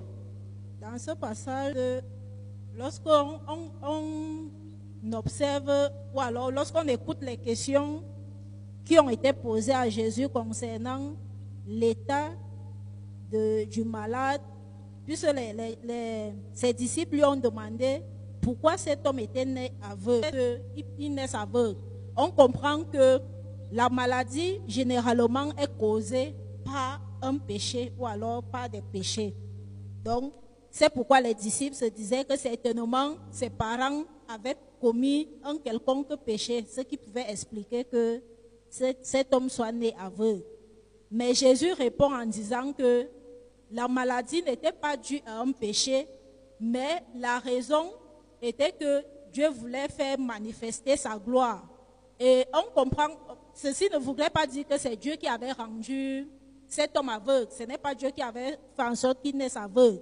Mais Dieu a permis cela pour que sa puissance soit manifeste, soit manifestée au travers de. Ensuite, on, on remarque la méthode de guérison que Jésus a utilisée pour guérir l'aveugle. On voit ici qu'il a utilisé la terre, il a craché, a mis sur les yeux de l'aveugle. Ici, on voit en, œuvre la manifestation des dons de guérison que Jésus notre personne. Ok. Elle a très bien parlé. Effectivement, nous, nous savons déjà que le péché, comme elle peut être causée par même l'ignorance. Et bien sûr, la maladie d'un enfant, d'un nouveau-né, peut être causée par ses parents. Et les Juifs, eux, ils avaient cette pensée à leur temps. Ils avaient cette pensée que si un enfant naît malade, ça veut dire que soit ce sont ses parents qui ont péché, soit c'est lui-même. Et quand c'est dit que c'est lui-même, là, ça n'a pas de sens parce qu'un enfant ne peut pas pécher étant dans le ventre. Mais c'est cette pensée que eux, ils avaient. C'est pourquoi ils avaient posé cette question. En partie, c'est vrai, puisque le malade, quelqu'un peut naître malade à cause de ses parents, mais pas à cause de lui-même. Et vous, vous voyez que Jésus n'a pas dit pourquoi. Il n'a pas dit, il a seulement dit, l'enfant n'a pas péché, ses parents non plus n'ont pas péché. Il n'a pas donné la cause de la maladie. Il n'a pas donné la cause, ou alors l'origine. Mais nous savons tous que c'est le diable qui rend les gens malades. Et comme la sœur l'a dit, Dieu a blessé seulement, mais ce n'est pas lui qui les a, qui l'a rendu malade. Et Jésus dit que si cela a été fait, c'était afin que les œuvres de Dieu soient manifestées. Donc, Dieu a permis cela pour que sa puissance se manifeste. Parce que la puissance de Dieu se manifeste dans de telles situations, c'est pour montrer qu'il est puissant. Parce qu'il y a des choses qui arrivent sans que ce soit la volonté de Dieu. Dieu n'est pas glorifié quand un enfant naît malade ou aveugle comme comme c'est le cas, mais Dieu est glorifié quand l'enfant. Dieu est glorifié quand les œuvres du diable sont anéanties dans notre vie. Donc s'il arrive que quelqu'un soit malade, qu'il ne dise pas que Dieu est glorifié et qu'il ne dise pas comme certains qui disent souvent que la Bible dit que nous devons rendre grâce à Dieu en toutes choses. Quand tu es malade, tu ne rends pas grâce à Dieu de ce que tu es malade. Sinon, tu seras en train de dire à Dieu que c'est bien que tu sois malade. Et si on doit rendre grâce à Dieu quand on est malade, alors on ne doit pas chercher la guérison. Parce qu'on ne peut pas rendre grâce à Dieu d'être malade et on cherche à être guéri. Donc la maladie ne vient pas de Dieu. Mais Dieu, comme la Bible le dit, toute chose concourt au bien de ceux qui aiment Dieu. La version Semeur dit, Dieu fait concourir toutes choses au bien de ceux qui l'aiment. Ça veut dire que quand il y a une situation comme celle-là, qui n'est pas de Dieu, voilà un enfant malade, voilà un enfant qui est né aveugle, ça ne vient pas de Dieu.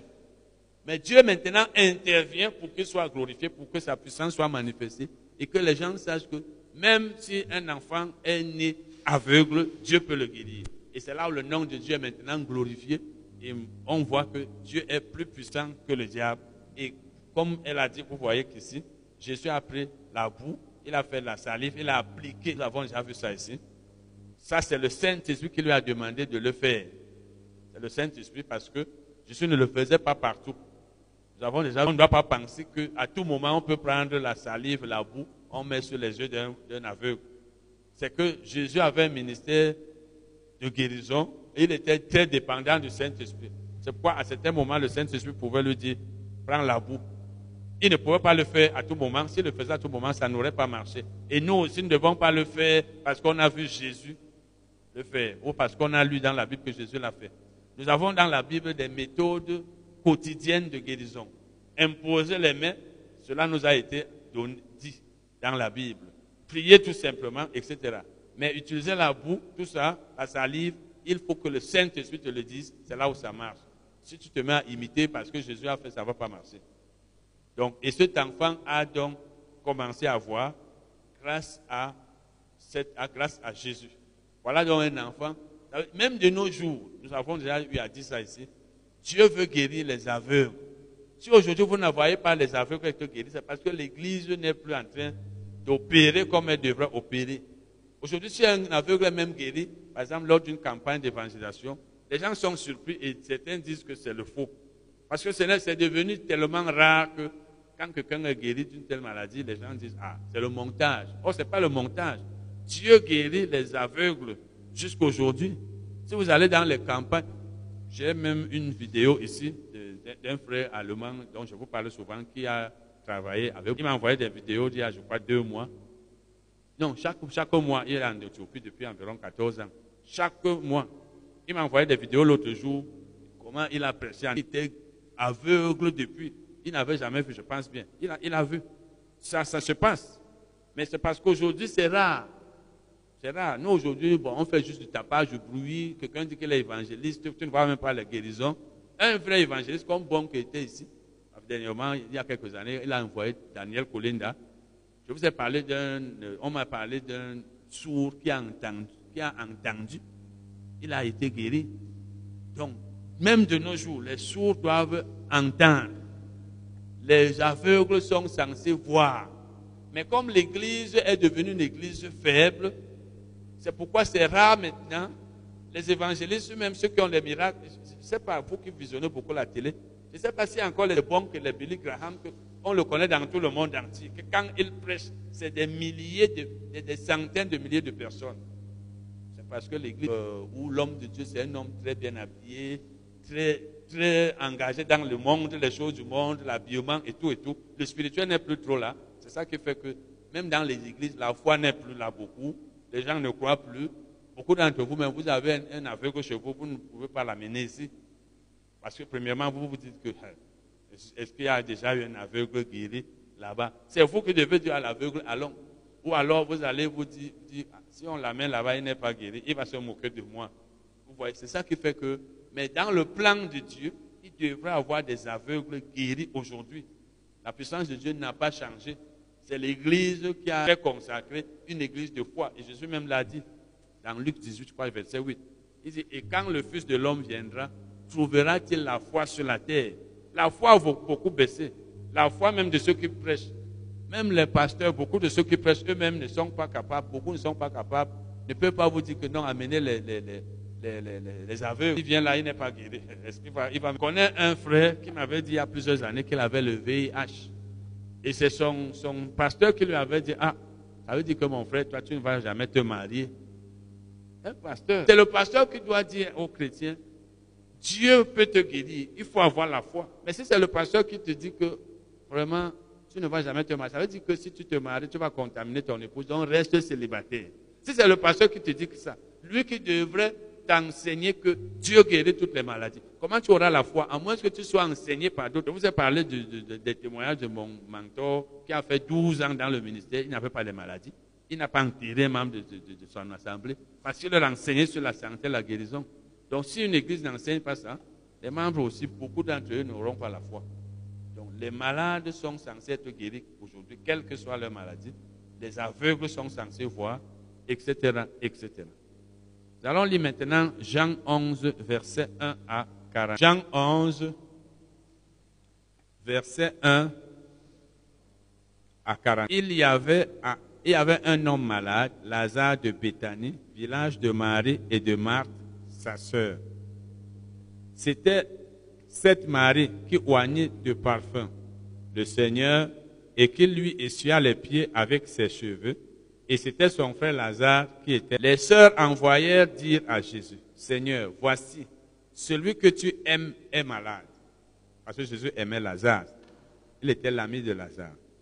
Après avoir entendu cela, Jésus dit, cette maladie n'est point à la mort, mais elle est pour la gloire de Dieu, afin que le Fils de Dieu soit glorifié par elle. C'est pratiquement un peu la même chose qu'on a lu tout à l'heure dans Jean 9. Donc la maladie là, c'était pour la gloire de Dieu. Donc Dieu a permis cela pour que sa gloire soit manifestée, pour qu'il soit, lui Dieu, qu'il soit glorifié par la guérison de Lazare. Ou alors, oui, par la guérison. Parce que c'est quand une personne est malade et guérie que Dieu est glorifié. C'est-à-dire honoré. Or, Jésus aimait Marthe et sa sœur et Lazare. Lors donc qu'il eut appris que Lazare était malade, il resta deux jours encore dans le lieu où il était. Parce que lui n'était pas pressé. Vous savez, quand tu, es sûr de ce que tu fais, Jésus ne s'est pas mis à courir pour aller vite là-bas. Il est encore resté deux jours. Deux jours, on te dit que quelqu'un est malade, toi tu restes encore deux jours. Parce que lui, il savait que Lazare allait être guéri. Et il dit ensuite aux disciples, retournons en Judée. Les disciples lui disent, Rabbi, les Juifs tout récemment cherchaient à te lapider et tu retournes en Judée. Jésus répondit, n'y a-t-il pas douze heures au jour? Si quelqu'un marche pendant le jour, il ne bronche point parce qu'il voit la lumière de ce monde. Mais si quelqu'un marche pendant la nuit, il bronche parce que la lumière n'est pas en lui. Après ces paroles, il leur dit, Lazare, notre ami, dort, mais je vais le réveiller. Les gens disent qu'il est malade, lui, il dit qu'il dort. Donc Jésus avait déjà su qu'il était mort. Quand on lui avait dit qu'il était malade, il n'était pas encore mort. Maintenant, lui, il dit qu'il dort. Ça veut dire qu'il est mort. Mais je vais le réveiller.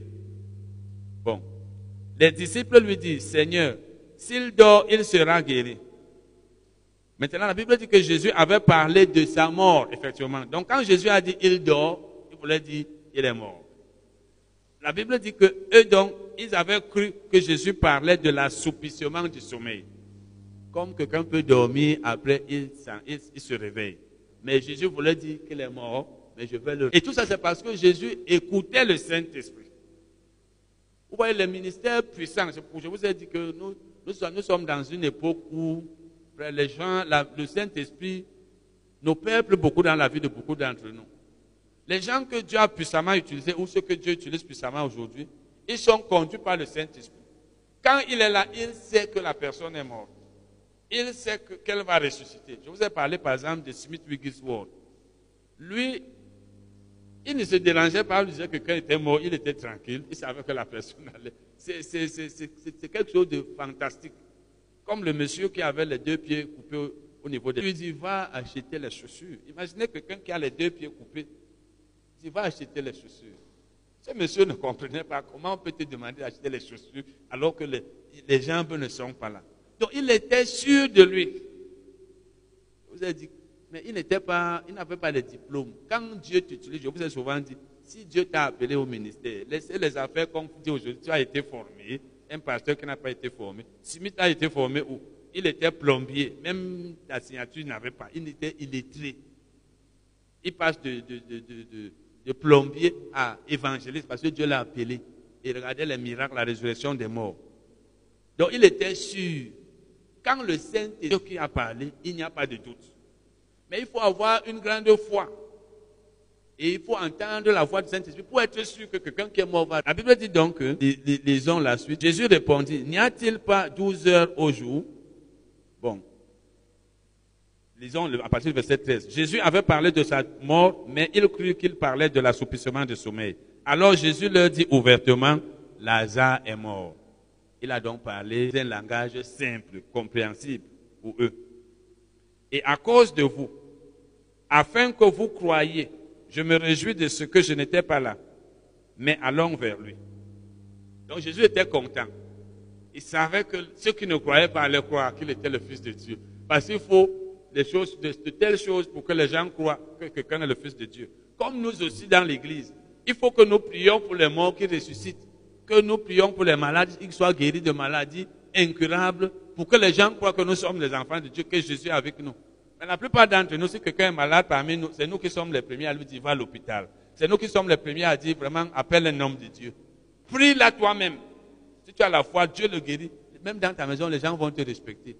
Pas que c'est toi qui l'as guéri. Peut-être eux vont penser que c'est toi, mais ils vont dire que non, ces gens-là, Dieu est vraiment avec. Alors, il dit alors, sur quoi Thomas, appelé Didyme, dit aux autres disciples, allons aussi, afin de mourir avec lui. Jésus étant arrivé, trouva que Lazare était déjà depuis quatre jours dans le sépulcre. Donc on l'avait même déjà enterré. À ce niveau-là, qu'est-ce que tu fais? Normalement, tu rentres immédiatement, ou bien tu les assistes un peu là, tu pleures aussi, tu les encourages, tu les consoles, tu rentres. C'est pas ça, frère. Qui de nous a la foi aujourd'hui pour dire, pour prier pour quelqu'un qu'on a, il est même là sur le lit, il vient de mourir. Quels sont ceux qui ont la foi, même ici là Les gens ont encore la foi là. Peut-être un enfant, parce que quand c'est un vieillard, c'est normal, mais un enfant de 10 ans, 15 ans, peut-être 25 ans, c'est pas. Ne sont pas les chrétiens qui sont les premiers à l'amener. Je vous ai parlé du fils d'un frère qui était décédé à, à, Limbe. Pendant que nous on était là en prière, notre pasteur nous regardait comme des, des extraterrestres ou bien, je ne sais pas, des sorciers. Parce qu'il n'avait pas cette foi-là. Donc, Jésus trouve que l'enfant a déjà été mis dans le sépulcre, donc dans la tombe depuis quatre jours. Et comme Bethanie était près de Jérusalem, et comme Bethanie était près de Jérusalem, à 15 stades environ, beaucoup de Juifs étaient venus vers Marthe et Marie pour les consoler de la mort de leur frère. Lorsque Marthe apprit que Jésus arrivait, elle alla au devant de lui, tandis que Marie se tenait assise à la maison. Marthe dit à Jésus, Seigneur, si tu eusses été ici, mon frère ne serait pas mort.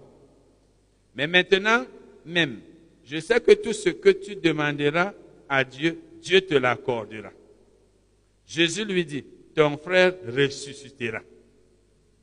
Je sais, lui répondit Marthe, qu'il ressuscitera à la résurrection au dernier jour. Donc Marthe ne croyait pas à sa résurrection immédiate. Elle se disait, bon, comme il, a cru en Jésus, quand la résurrection des morts arrivera, il sera ressuscité. Or, Jésus lui parlait de la résurrection à l'instant même. Jésus lui dit, comme toi tu penses que c'est à la résurrection des morts, sache donc que moi que tu vois là, je suis la résurrection et la vie. Donc si quelqu'un est la résurrection, ça veut dire quand il est quelque part, il y aura résurrection. Celui qui croit en moi vivra, quand même il serait mort. Et quiconque vit et croit en moi ne mourra jamais. Crois-tu cela? Elle lui dit, oui Seigneur, je crois que tu es le Christ, le Fils de Dieu, qui devait venir dans le monde. Ayant ainsi parlé, elle s'en alla. Puis elle appela secrètement Marie, sa sœur, et lui dit, le maître est ici et il te demande. Dès que Marie eut entendu, elle se leva promptement et alla vers lui. Car Jésus n'était pas encore entré dans le village, mais il était dans le lieu où Marthe l'avait rencontré. Les Juifs qui étaient avec Marie dans la maison, les Juifs qui étaient avec Marie dans la maison et qui, la consolaient, l'ayant vue se lever promptement et sortir, l'a suivie, disant, elle va au sépulcre pour y pleurer. Lorsque Marie fut arrivée là où était Jésus et qu'elle le vit, elle tomba à ses pieds et lui dit, Seigneur, si tu eusses été ici, mon frère ne serait pas mort. Jésus la voyant pleurer, elle et les Juifs qui étaient venus avec elle, frémit en son esprit et fut tout ému. Et il dit, où l'avez-vous mis? Seigneur, lui répondit-il, viens et vois. Jésus pleura. Sur quoi les Juifs dirent, voyez comme il l'aimait. Et quelques-uns d'entre eux dirent, lui qui a ouvert les yeux de l'aveugle, ne pouvait-il pas faire aussi que cet homme ne mourût point? On alors commencé à se moquer de lui. Jésus, frémissant de nouveau en lui-même, se rendit au sépulcre. C'était une grotte et une pierre était placée devant. Jésus dit, ôtez la pierre. Hmm. Quelqu'un qui est déjà pourri quatre jours, Marthe, la sœur du mort, lui dit, Seigneur, il sent déjà, car il y a quatre jours qu'il est là. Quand quelqu'un sent déjà, donc il est déjà pourri, il y a encore espoir. Avec Dieu, il y a espoir. Ça doit nous montrer que nous, nous, souvent le malade vient de mourir là, il chauffe même encore. Nous, on pas la foi. Et, et, la Bible nous a dit que nous devons avoir, Jésus a dit, ayez la foi de Dieu, c'est pas ça? Alors la Bible dit, ils ôtèrent, ok, disons d'abord, Jésus lui dit, ne t'ai-je pas dit que si tu crois, tu verras la gloire de Dieu? Ça veut dire que même s'il même s'il sent déjà, si tu crois, personne qui sent, qui était pourrie, va, cesser, va redevenir fraîche. Ils ôtèrent donc la pierre. Et Jésus leva les yeux en haut et dit, Père, je te rends grâce de ce que tu m'as exaucé. Voilà la prière de quelqu'un qui a la foi. Je te rends grâce de ce. Donc tu m'as même déjà exaucé. Tu m'as exaucé. Pour moi, je savais que tu m'exauces toujours. Mais j'ai parlé à cause de la foule qui m'entoure, afin qu'ils croient que c'est toi qui m'as envoyé. Donc tout ce que Jésus lui faisait là, c'était pour les gens. Lui, il savait ce qu'il faisait. Il savait que euh, Lazare allait ressusciter. Ayant dit cela, il cria d'une voix forte, Lazare, sors Et le mort sortit, les pieds et les mains liés de bandes et le visage enveloppé d'un linge, d'un linge. Jésus leur dit, déliez-le. Et voyez donc que je ressuscite Lazare. Nous avons déjà eu à, dire que il y a eu trois dons Saint-Esprit en manifestation. Lazare est mort, mort, son esprit est sorti de son corps. Jacques 2. Et ce n'était pas quelques heures après, c'était quatre jours après, il était déjà. Donc son esprit était même déjà. Non, pour qu'un mort comme celui-là, parce que s'il ne guérit pas, la maladie étant dans son corps, quand il va ressusciter, il va mourir encore, puisque la même maladie est là. Il faut que quand il ressuscite, la maladie disparaisse. Il faut maintenant que l'esprit qui est sorti du corps revienne dans le corps il faut aussi que, comme il sentait déjà, qu'il devienne fraîche. Peut-être qu'il y avait même déjà les, asticots, je ne sais pas, mais déjà, il sentait. Il faut que le corps redevienne fraîche. Pour que le corps pourri redevienne frais, il fallait le don de quoi? Don des miracles. Pour que l'esprit revienne, et nous avons déjà vu que le don des miracles, c'est le don qui permet à une personne d'opérer un miracle. Pour que l'esprit revienne, il fallait le don de foi. Il faut avoir la foi que l'esprit d'un homme qui est sorti du corps va revenir. Donc Jésus a eu à avoir ici le don des miracles, le don de foi. Maintenant, pour qu'un malade guérisse un mort, il n'a pas la foi? Il n'avait pas la foi pour être guéri par sa foi? Un mort n'a pas la foi. Il fallait le don d'une personne. C'est quand il y a le don de guérison qu'un malade peut être guéri sans qu'il ait la foi. Par exemple, quelqu'un qui est dans le coma ne peut pas être guéri par la foi. Parce que la foi suppose que le malade est conscient, il croit que Dieu va le guérir. Mais lui n'avait pas de foi. Un mort, quelqu'un qui allé dans l'opération de ces trois dons. Mais ce n'est pas le don de guérison qu'il a été guéri. Puisque quand il est ressuscité, il a continué de vivre, il n'est pas mort. Donc la maladie a disparu. Voilà donc quelqu'un qui est ressuscité, qui a été guéri et qui a continué à vivre. Et Dieu est prêt à faire de telles choses aujourd'hui. Il veut. Mais nous, on n'est même pas encore souvent au niveau où on a enterré la personne. Nous, on est même au niveau où la personne vient de mourir. On t'appelle, on te dit que telle est mort. Et tu sais que c'est une personne qui n'est pas censée mourir maintenant. Et la famille est là. Toi, tu es membre de la famille. On dit peut-être c'est ton neveu qui est mort, peut-être ton cousin, il avait peut-être 25 ans, peut-être 34 ans, peut-être même ton ami. Qu'est-ce que tu vas faire?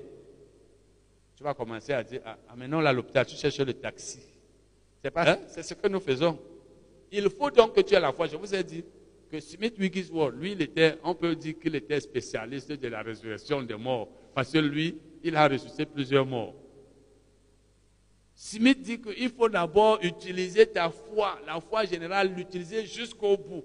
Et Dieu maintenant te donne le don. Mais la petite foi que nous faut là, même les maux de, tête, que, quelqu'un souffre des maux de tête. Ça me rappelle une fois, on était avec un, frère, on allait sur un frère, il ne se sentait pas. L'épouse était là, quand elle a vu le frère venir, elle a commencé à... Quand tu as un malade, c'est toi qui dois encourager ta personne que non, il faut avoir la foi. Si toi tu es donc, euh, toi tu pleures, le malade lui va pleurer peut-être toi. C'est celui qui est à côté du malade qui doit avoir la foi. Si tu n'as pas la foi, parce que tout ce cas, je vous ai parlé du témoignage de Kennedy King où il dit que l'intendant de son assemblée, quelque chose comme ça, il occupait un poste là. Quand ce monsieur est tombé, le médecin a dit que si on le porte, si on le touche même là où il est tombé, il va mourir. Et finalement, on l'a amené à l'hôpital. Pendant que lui priait, l'homme était là. Il s'est rendu compte que la femme allait empêcher la, résurrection de l'homme ou la guérison. Il a demandé à la femme de rendre les ressusciteurs. Parce qu'il ne faut pas être entouré d'incrédules. Les incrédules, c'est les gens qui sont là, ils pleurent. Eh, tu en as laissé où? Eh, eh, Mon mari, mon mari, mon fils. Oh, oh, oh, Toi, tu pries, chasse-les. Si tu as la foi, chasse-les. Tu restes seul. Donc, les gens incrédules n'ont pas de place à côté d'une personne dont on veut la guérison et qui elle-même n'a pas la foi, alors la situation est grave. Il faut les chasser. Malheureusement, alors, ce sont souvent les propriétaires du malade. Toi, tu vas chasser le propriétaire du malade, va dire comment Mon mari, mon mari est malade, que tu me... Tu peux donc avoir la foi, mais ceux qui sont là autour du malade, eux n'ont pas la foi. Le malade, lui, sa foi ne compte plus peut-être là. Donc, il faut arriver à un niveau où tu as la foi que la personne va être guérie. Mais nous, on a même des cas très simples et on n'a pas la foi la plupart du temps. C'est pourquoi Dieu cherche dans l'Église des personnes qui ont la foi pour prier pour les morts ou même pour les malades graves. Est-ce qu'il y en a ici Il y en a Lève un peu la main que je te vois. Un jour, un jour, si ça arrive, on nous dira que la personne a prié. Donc les autres même reconnaissent que, parce qu'il y en a qui disent que, gars, un mort, D'abord que certains d'entre vous même, vous avez même peur du mort. Dès que c'est pas ça. La peur même du cadavre, à supposer qu'on vous laisse à deux, mais vous, allez fuir. Et vous me laissez. Non, moi je ne sais pas. Je suis sûr qu'il y en a ici qui ont même peur du cadavre. Je vous ai dit comment Alimbe avait 13 ans. J'étais prêt le jour-là à aller dans la maison, à mener le corps, prier dans la maison, mais le père n'avait pas la foi. J'avais la foi. Et l'une des choses qui ont fait que j'avais la foi, c'est que j'ai passé, comme je vous ai dit, euh, environ huit mois et demi dans ma chambre à Francfort, où j'étais seulement là du matin au soir, lisant, lisant, lisant, priant, dormant. Je n'ai pas travaillé, j'étais seulement là. Je sors seulement pour faire les. J'avais quelques cours du soir que je faisais. Donc j'ai beaucoup lu. J'ai fait une retraite d'environ huit mois, ou disons six mois. Parce que je sortais aussi pour aller parce que quand tu restes beaucoup dans la parole, j'avais la foi quand je suis rentré dans l'Allemagne. J'étais prêt, j'étais prêt à prier parce qu'il n'allait pas être ressuscité. Mais moi, j'avais la foi. Il faut d'abord pas imposer un père d'amener le corps de l'enfant à la maison alors qu'il est à l'hôpital. Quand lui te dit que si on l'amène là-bas, il ne ressuscite pas, on devra l'amener. Tu vas aller ressusciter le corps. J'étais là le jour à la mort. Tu vois l'injection là, le formol. Bon, donc il faut la foi. La foi pour la résurrection des morts. morts, morts de... Nous allons continuer l'étude collective des versets sur la guérison, des versets de guérison. Ce soir, nous commençons par Marc 6, versets 1 à 6. Marc 6, versets 1 à 6. Jésus partit de là et se rendit dans sa patrie. Ses disciples, quand le sabbat fut venu, il se mit à enseigner dans la synagogue. Beaucoup de gens qui l'entendirent étaient étonnés et disaient, D'où lui viennent ces choses? Quelle est cette sagesse qui lui a été donnée? Et comment de tels miracles se font-ils par Est-ce pas le charpentier, le fils de Marie, le frère de Jacques, de Joseph, de Jude et de Simon, Et ces sœurs ne sont-elles pas ici par... Il était pour eux une occasion de chute. Mais Jésus leur dit, un prophète n'est méprisé que dans sa patrie, parmi ses parents, et dans... Il ne put faire là aucun miracle, si ce n'est qu'il imposa les mains à quelques malades et les guérit. Et il s'étonnait de leur incrédulité. Voilà donc les interventions commencent. Qui peut nous dire quelque chose là-dessus? Qui peut nous expliquer un passage Qui peut nous dire ce qu'il retient là ou ce qu'il a appris Donc, nous attendons. Nous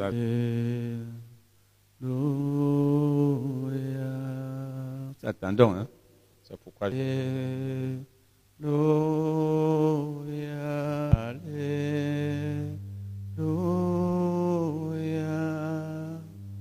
Alléluia,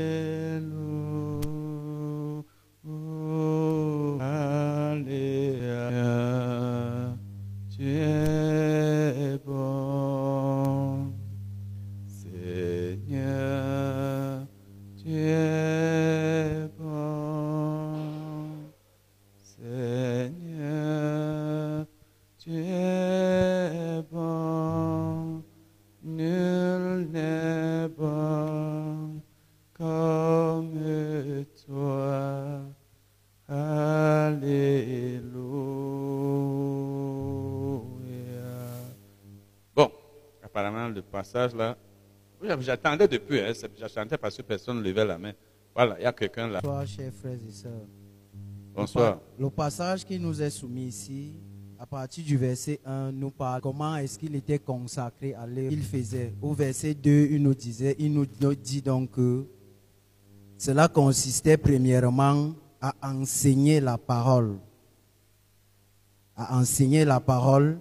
Et comme Esaïe l'avait prophétisé- que l'Esprit de l'Éternel sera sur lui, l'Esprit de force et de sagesse. Cela revient également ici au verset 2. Et les hommes qui l'écoutaient étaient étonnés, ils étaient, ils étaient frappés de cette sagesse parce qu'ils ne l'avaient pas encore entendu jusque-là. Et lorsqu'il enseignait donc, après donc l'enseignement ou pendant l'enseignement, il y avait donc, il y avait donc une sorte de miracle et de prodiges qui s'opéraient. Mais maintenant, il se retrouve dans sa propre patrie, dans son village natal. Il s'attendait donc à faire beaucoup de choses, que des choses qu'il avait fait ailleurs. Mais il n'a pas pu faire ces choses parce que ceux qui les regardaient, les regardaient avec un œil naturel. Parce qu'il se disait, c'est le fils de Marie. Il ne le regardait donc pas avec un œil spirituel, comme étant celui-là même que Dieu a envoyé pour faire ces choses-là qu'il faisait. Et il, nous est dit ici que il imposait les mains.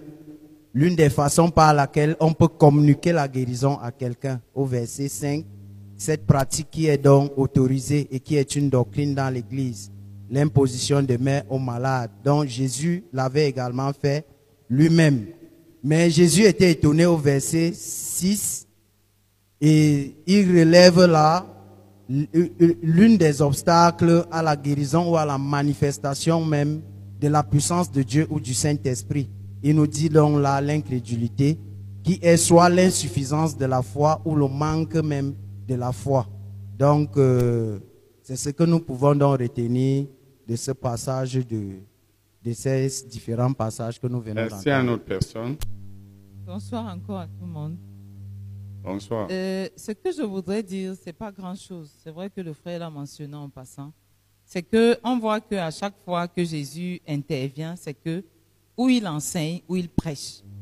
Donc c'est la parole de Dieu, encore et toujours la parole de Dieu. C'est ce que moi je retiens d'aujourd'hui. Avant que toute chose se passe, c'est par la parole de Dieu. Jésus enseignait et il Il y a une autre personne. Bonsoir à tous.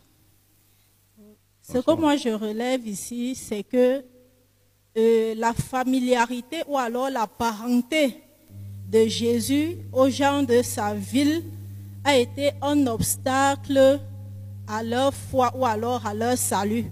Et c'est ce que nous constatons aujourd'hui parce que Même lorsque Dieu, euh, Dieu suscite, par exemple, un serviteur dans, un- dans une famille, le plus souvent, ceux qui lui sont proches sont ceux-là, généralement, qui ne bénéficient pas de, de, de, de ce que Dieu a déposé dans sa vie. Parce que ces personnes ne le voient pas comme un serviteur de Dieu, mais comme un frère, un un frère naturel, euh, ou alors euh, une sœur naturelle. Donc, ce qui est un, ce qui constitue véritablement un obstacle à la, à, à puissance de Dieu. Ok, c'est une autre personne? Jésus était dans sa patrie, comme nous l'avons lu et comme quelqu'un parmi nous l'a dit. Il s'est mis à enseigner, mis à enseigner. Et pendant qu'il enseignait, ceux qui étaient là étaient surpris de l'entendre avoir tant de connaissances, lui qu'ils avaient vu grandir. Et effectivement, quand on est très familier à quelqu'un, souvent on risque de le mépriser. On risque de ne pas le prendre en considération. C'est pourquoi Jésus un temps a dit aux Juifs, si vous ne croyez pas à moi, croyez au moins à cause des œuvres que je fais. Donc au moins pour les œuvres, à cause des œuvres qu'il faisait, on devait voir, se rendre compte qu'il était un homme spécial, qu'il n'était pas n'importe qui. Mais eux, au lieu de voir ce qu'il faisait, que n'importe qui ne faisait pas, au lieu de regarder ce qu'il faisait, ils regardaient plutôt la personne. C'est Jésus qu'on a vu grandir ici, dans notre village. Il est le frère de tel, le fils de tel. Et effectivement, la familiarité fait que souvent, on ne voit pas ce personne, la personne fait et on est perdant. Donc nous, les chrétiens, ne devons pas prendre en considération la personne. Ou alors penser que comme tel est notre frère, notre cousin, notre voisin, on ne regarde pas ce que Dieu fait par lui ou alors dans sa vie. Moi-même, j'ai déjà eu à constater ça, même, même dans le ministère, même ici. J'ai eu des cas comme ça où, comme je suis simple, je suis très familier, je suis très abordable, où souvent quelqu'un me parle d'une façon que j'ai déjà eu à voir ça. Vous savez, les gens aiment quand quelqu'un se fait grand. Là, on le respecte.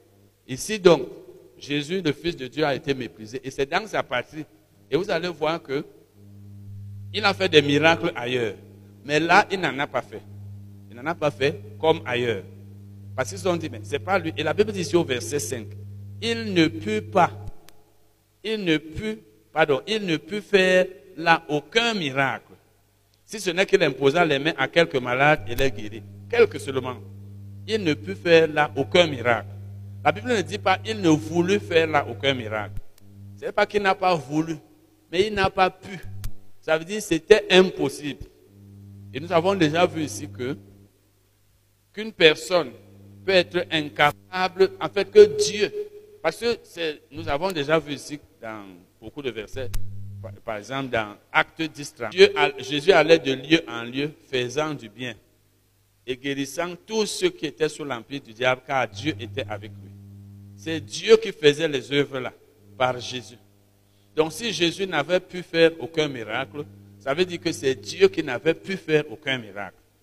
Donc Dieu aussi peut être incapable de faire un miracle dans la vie d'une personne, tout simplement parce que la personne ne croit pas. Parce que les miracles, comme ceux ici-là, sont reçus par la foi. Et si tu n'as pas la foi, ton incrédulité empêche Dieu de faire ce qu'il veut faire. Ça veut dire il veut, mais il ne peut pas. Parce que c'est le principe. C'est comme Dieu veut que tous les hommes soient sauvés. Mais il ne peut pas sauver ceux qui ne croient pas en Jésus. Ça veut dire il veut, mais il ne peut pas.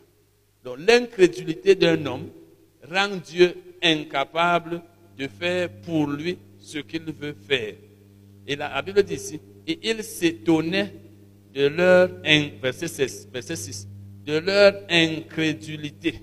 Et il s'étonnait de leur incrédulité. Il était surpris que les gens fussent si incrédules. Il se demandait, comment les gens peuvent-ils être incrédules comme ça?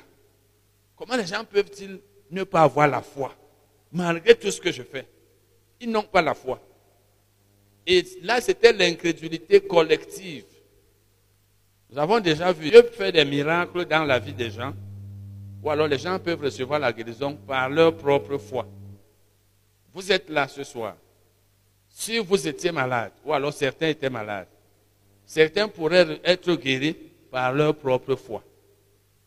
C'est-à-dire, il y a des gens qui n'ont pas la foi, mais ceux qui ont la foi reçoivent la guérison. Ceux qui n'ont pas la foi ne reçoivent pas la guérison.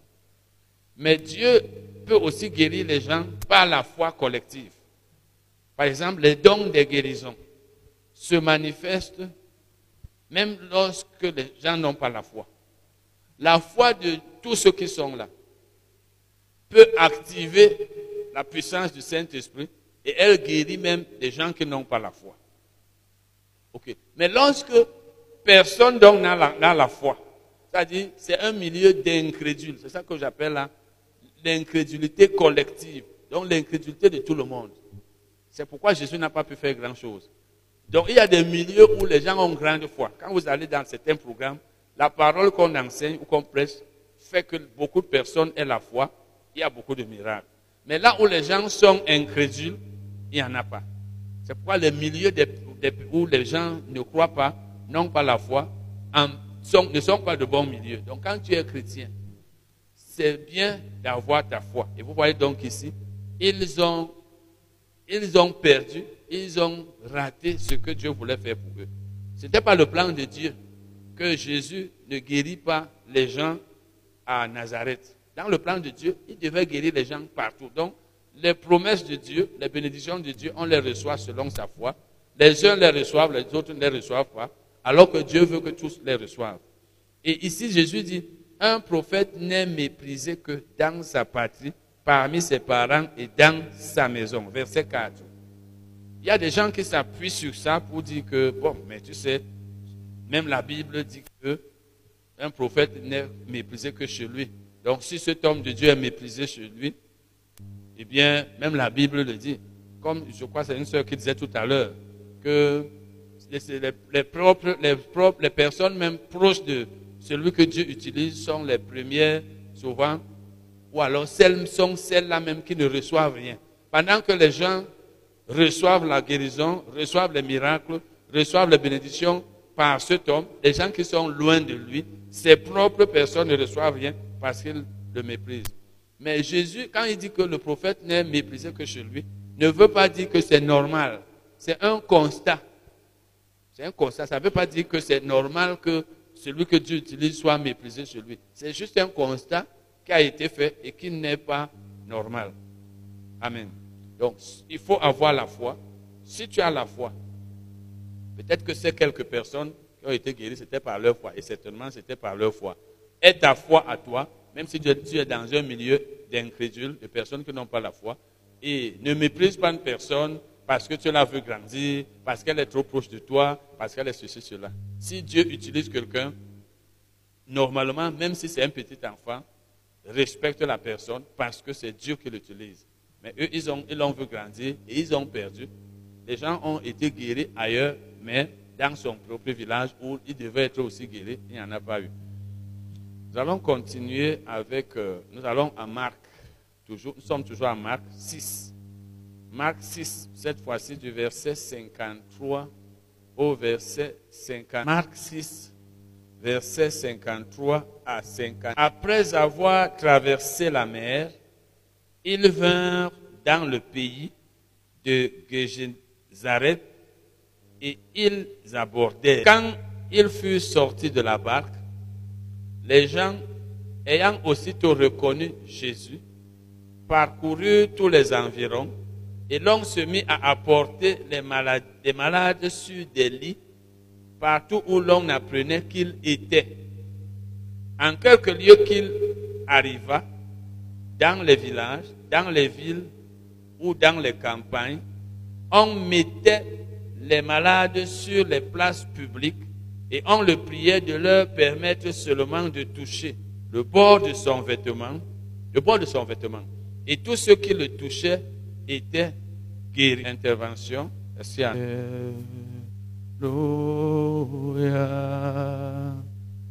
Alléluia.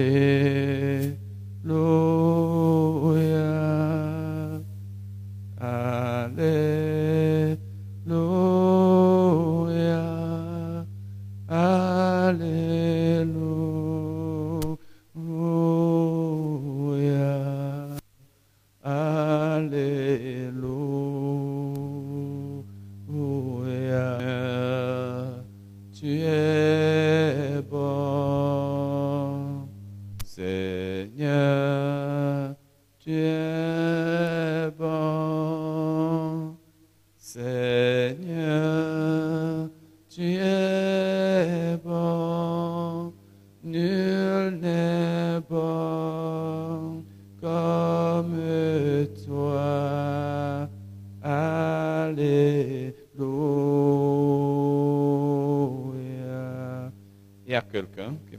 intervenir. Bonsoir. Message que nous venons parler encore, pouvons retenir comme premier message le fait que les gens connaissaient que Jésus, la Bible nous dit, dès, dès lors qu'ils ont vu que Jésus était arrivé dans leur, dans leur livre, donc dit que ces gens s'étaient rendus compte qu'ils avaient des malades au milieu d'eux. Et ces malades avaient besoin, souhaitaient donc être guéris. Et guéris par l'onction de guérison une fois de plus, comme nous que la Bible nous dit au vers que et on le priait de leur permettre seulement de toucher le bord. Tous ceux qui le touchaient étaient guéris. Ce verset nous fait comprendre qu'au préalable, les gens, les malades et même les gens qui apportaient les malades auprès de Jésus savaient déjà que lorsqu'on touche le bord du vêtement de Jésus, lorsqu'on touche ton vêtement, on avait dit que lorsqu'il y a un cas de, de, guérison, un cas de miracle par l'onction, le témoignage qui va suivre peut être à l'origine d'autres guérisons. Ces gens avaient entendu effectivement que Jésus avait certainement bien d'autres. Ils ont aussi eu la foi que si et seulement si ils peuvent toucher son vêtement, l'onction va également, l'onction de guérison va également entrer en eux et ils seront guéris. Donc, pour résumer, nous avons ici la, la renommée de Dieu avait fait en sorte que les malades aient la foi pour être guéris et leur foi a marché et c'est. Le frère le disait tantôt, lorsqu'on lit ce passage, on comprend que les gens de Génézareth avaient entendu parler des choses merveilleuses que Jésus accomplissait. Ce qui fait que lorsqu'ils ont su qu'il était dans leur ville, ils se sont empressés d'aller chercher les malades qu'ils avaient dans leur maison afin de les amener auprès de Jésus pour que celui-ci puisse les guérir. Ici, on voit déjà que ces personnes avaient la foi et que cette foi, ils ont agi selon ce qu'ils croyaient dans le cœur parce qu'ils ne sont pas restés avec leurs malades à la maison. Ils les ont amenés auprès de Jésus. Et en plus de cela, ils, ne se sont pas contentés d'amener leurs malades, mais ils ont également exprimé leurs besoins. Ils ont supplié Jésus de guérir. En fait, ils ont supplié Jésus de laisser ces malades toucher son manteau. Et ce qu'on comprend ici également, c'est que le manteau ou alors le vêtement est un conducteur d'onction, comme le frère nous l'a enseigné. Et ces personnes connaissaient cela. C'est pourquoi ils n'ont même pas demandé que Jésus impose les mains aux malades. Ils ont juste sollicité la permission de pouvoir toucher le manteau. Ce qui fait que lorsque les malades ont touché le manteau de Jésus, l'onction de guérison a traversé le manteau et a guéri les malades en question. On voit aussi ici que toute personne malade qui venait à Jésus était guérie. Donc ces gens venaient en sachant que quand tu viens à Jésus, tu ne retournes plus étant malade, mais tu reçois. Ce que je peux ajouter à ça, c'est le rôle même du, du témoignage. Parce que implicitement, ce qui avait été guéri auparavant avait propagé la nouvelle. Et ce qui avait fait donc que ceux qui étaient malades, qui ne savaient même pas que Jésus guérissait, l'avaient su par les témoignages. Merci. Ok. Et effectivement, tous ceux qui touchaient Jésus étaient guéris. Ce qui veut dire qu'il faut avoir la foi pour aller toucher Jésus. Et pour te toucher et être guéri, il faut avoir entendu qu'il a l'onction de guérison. Parce que ce n'est pas toute personne qu'on peut toucher, être guéri. Vous pouvez toucher mille personnes, vous ne recevez pas la guérison. Il faut toucher une personne qui a l'onction de guérison et pour que vous soyez guéri par votre foi. Mais il faut donc qu'on vous dise qu'il a l'onction de guérison ou qu'il vous le dise. Et Jésus le disait, si vous le lisez, euh, Luc 4, verset 18, il dit L'Esprit du Seigneur sur moi, qu'il m'a. Donc ceux qui allaient le toucher, ils savaient qu'il avait l'onction et vous avez dit le reste. Sa renommée était répandue partout. Elle était répandue partout. C'est pourquoi, quand il arrivait, on amenait les malades. Et bien sûr, la volonté de Dieu est que tous les malades soient guéris. Mais si ces gens n'allaient pas vers lui, ils ne seraient pas allés les chercher. C'est le malade qui doit aller vers le médecin. C'est le malade qui doit aller vers le médecin. Amen. Allons à Luc, je veux dire Marc toujours, Marc 7. Marc 7, versets 31 à 37. Jésus quitta le territoire de Tyr et revint par Sidon vers la mer de Galilée en traversant le pays de la Décapole. On lui amena un sourd qui avait de la difficulté à parler et on le pria de lui imposer les mains. Il le prit à part loin de la foule, lui mit les doigts dans les oreilles et lui toucha la langue avec sa propre salive. Puis, levant les yeux au ciel, il soupira et dit, Ephata, c'est-à-dire ouvre-toi. Aussitôt ses oreilles s'ouvrirent, sa langue se délia et il parla très bien. Jésus leur recommanda de n'en parler à personne, mais plus il le recommanda, plus ils le publièrent. Ils étaient dans le plus grand étonnement et disaient, il fait tout à merveille, même il fait entendre les sourds et parler les muets. Qui veut ou qui veut, peut dire quelque chose? Alléluia, Seigneur, tu es bon. Alléluia, Seigneur. Alléluia, Seigneur, tu es bon.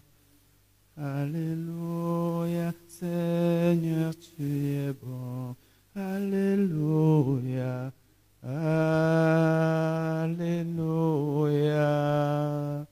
Alléluia.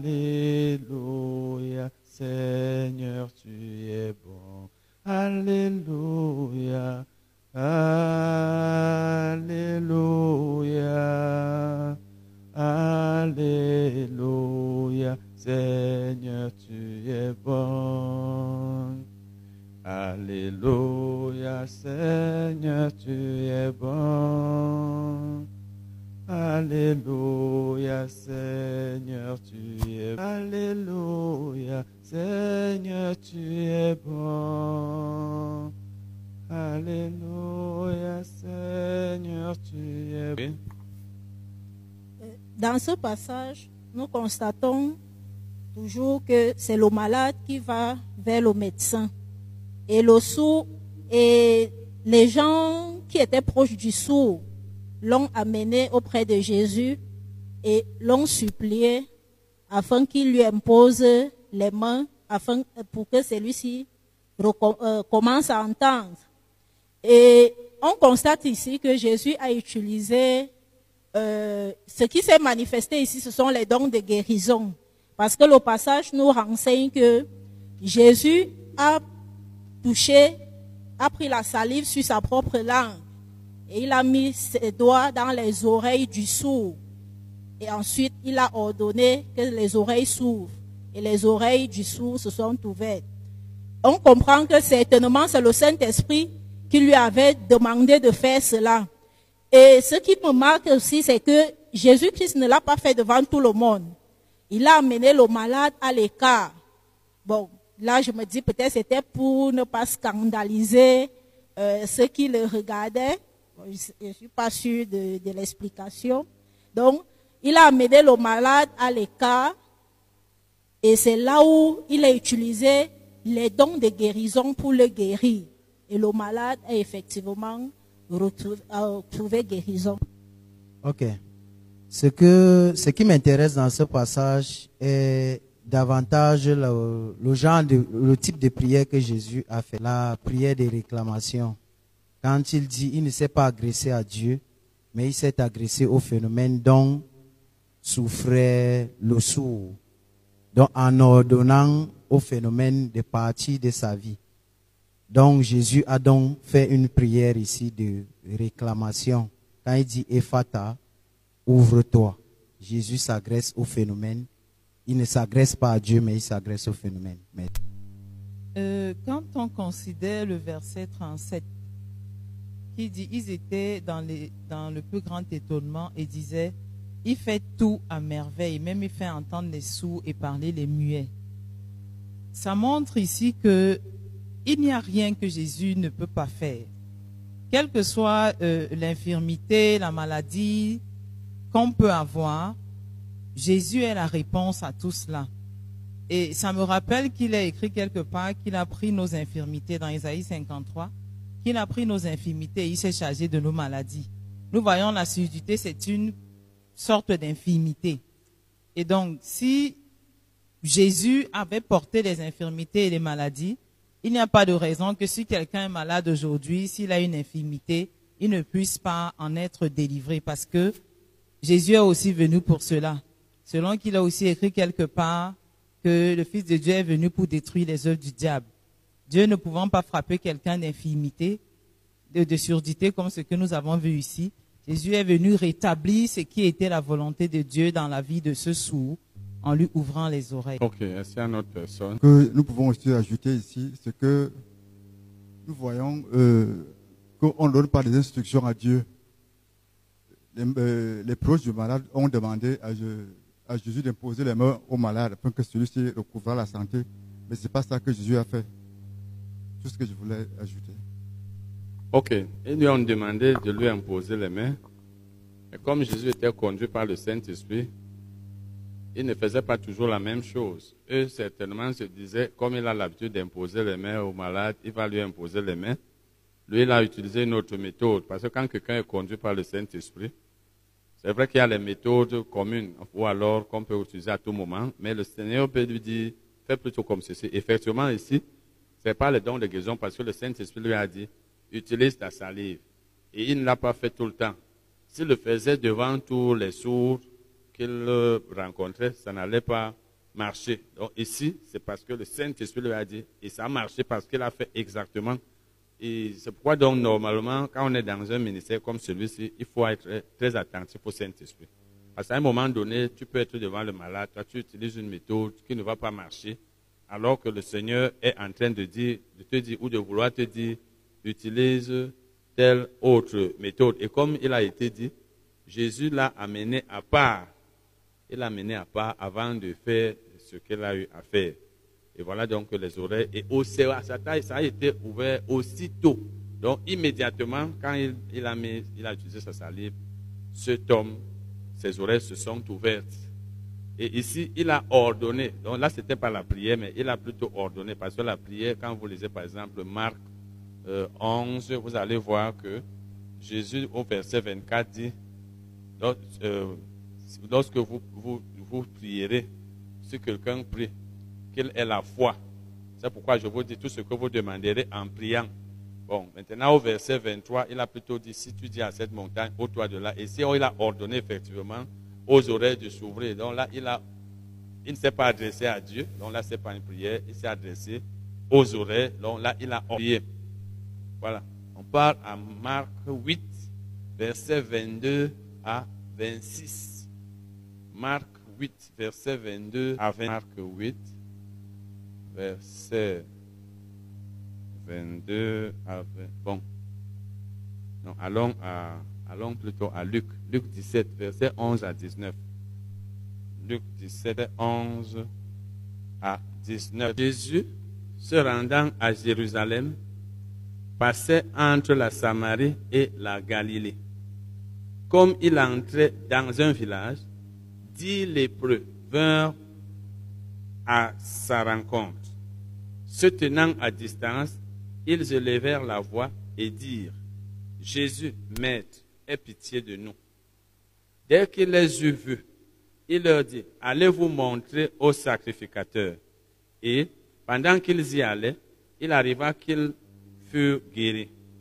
L'un d'eux, se voyant guéri, revint sur ses pas, glorifiant Dieu à toute voix, à haute voix. Il tomba sur sa face aux pieds de Jésus et lui rend- rendit grâce. C'était un Samaritain. Jésus, prenant la parole, dit, les dix n'ont-ils pas été guéris? Et les neuf autres, autres où sont-ils? Ne s'est-il trouvé que cet étranger pour revenir et donner gloire à Dieu Puis il lui dit, lève-toi, va, ta foi t'a sauvé. Il y a quelqu'un qui veut parler. Alléluia, Seigneur. Alléluia, Seigneur, tu es bon. Alléluia, Seigneur. Oui. Euh, le passage de Luc 17, à partir du verset 11 jusqu'au verset 19, nous enseigne encore sur un cas de guérison. Et cette fois-ci, ce sont les lépreux ont été guéris. La Bible nous enseigne que Jésus est arrivé en Samarie. Les lépreux se sont présentés à Jésus. Donc, ils sont allés vers Jésus. Et ils ont fait une prière au verset 13 en disant Aie pitié de nous. Ça veut dire qu'ils voulaient être guéris.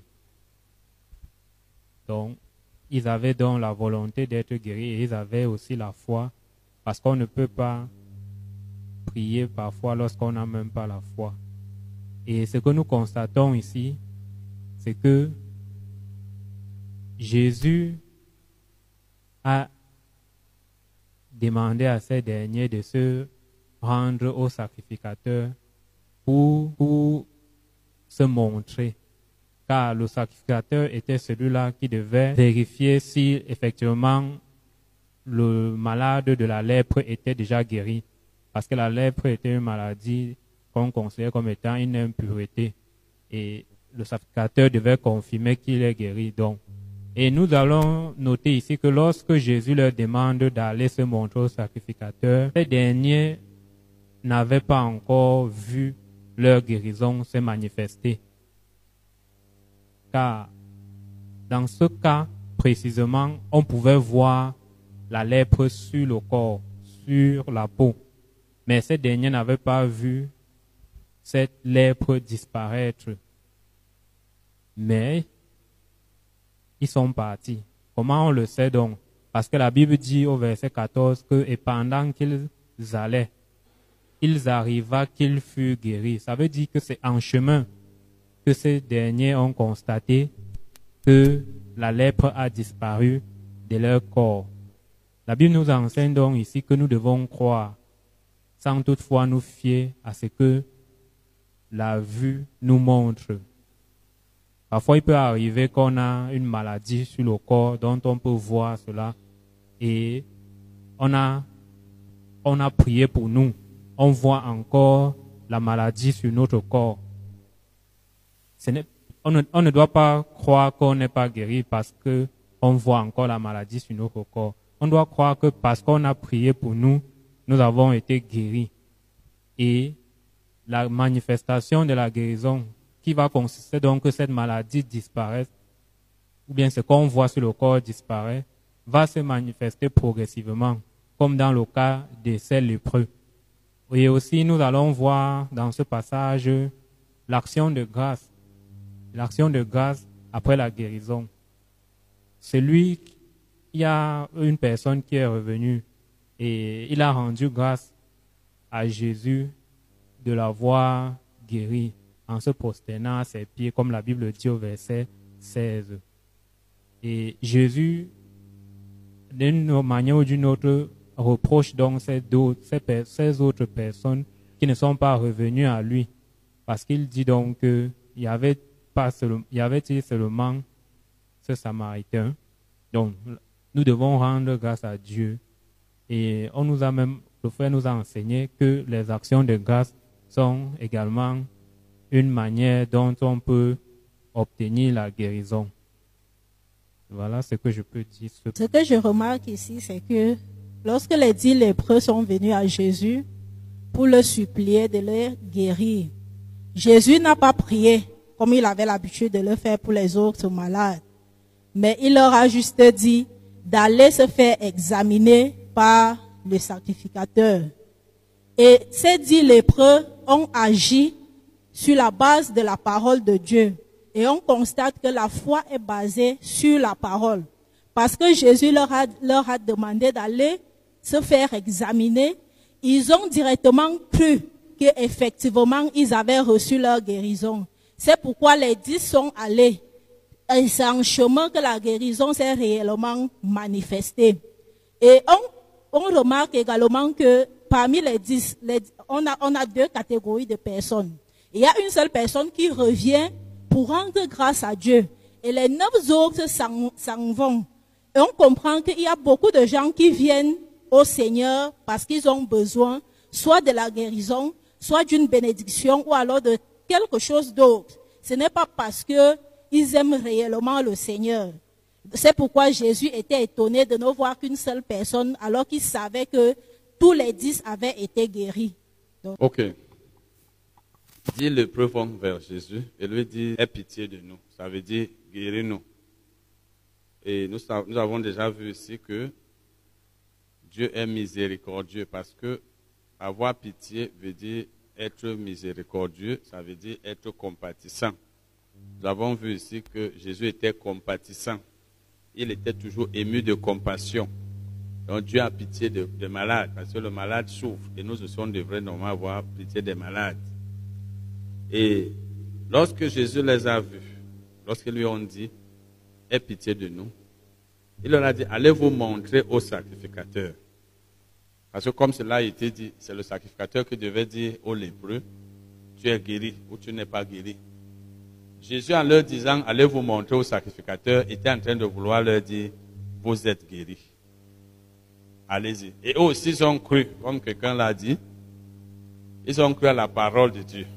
Parce que si Jésus te dit, tu es guéri, tu n'as pas besoin de voir la maladie disparaître ou ressentir la disparition, ou alors tu n'as pas besoin que les douleurs s'arrêtent.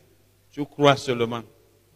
Comme euh, il avait dit à quelqu'un, lui disant, ton fils est guéri, ton fils vit, vas-y. Donc ici, ils ont cru que comme Jésus leur avait dit, allez vous faire voir au sacrificateur, allez vous montrer au sacrificateur.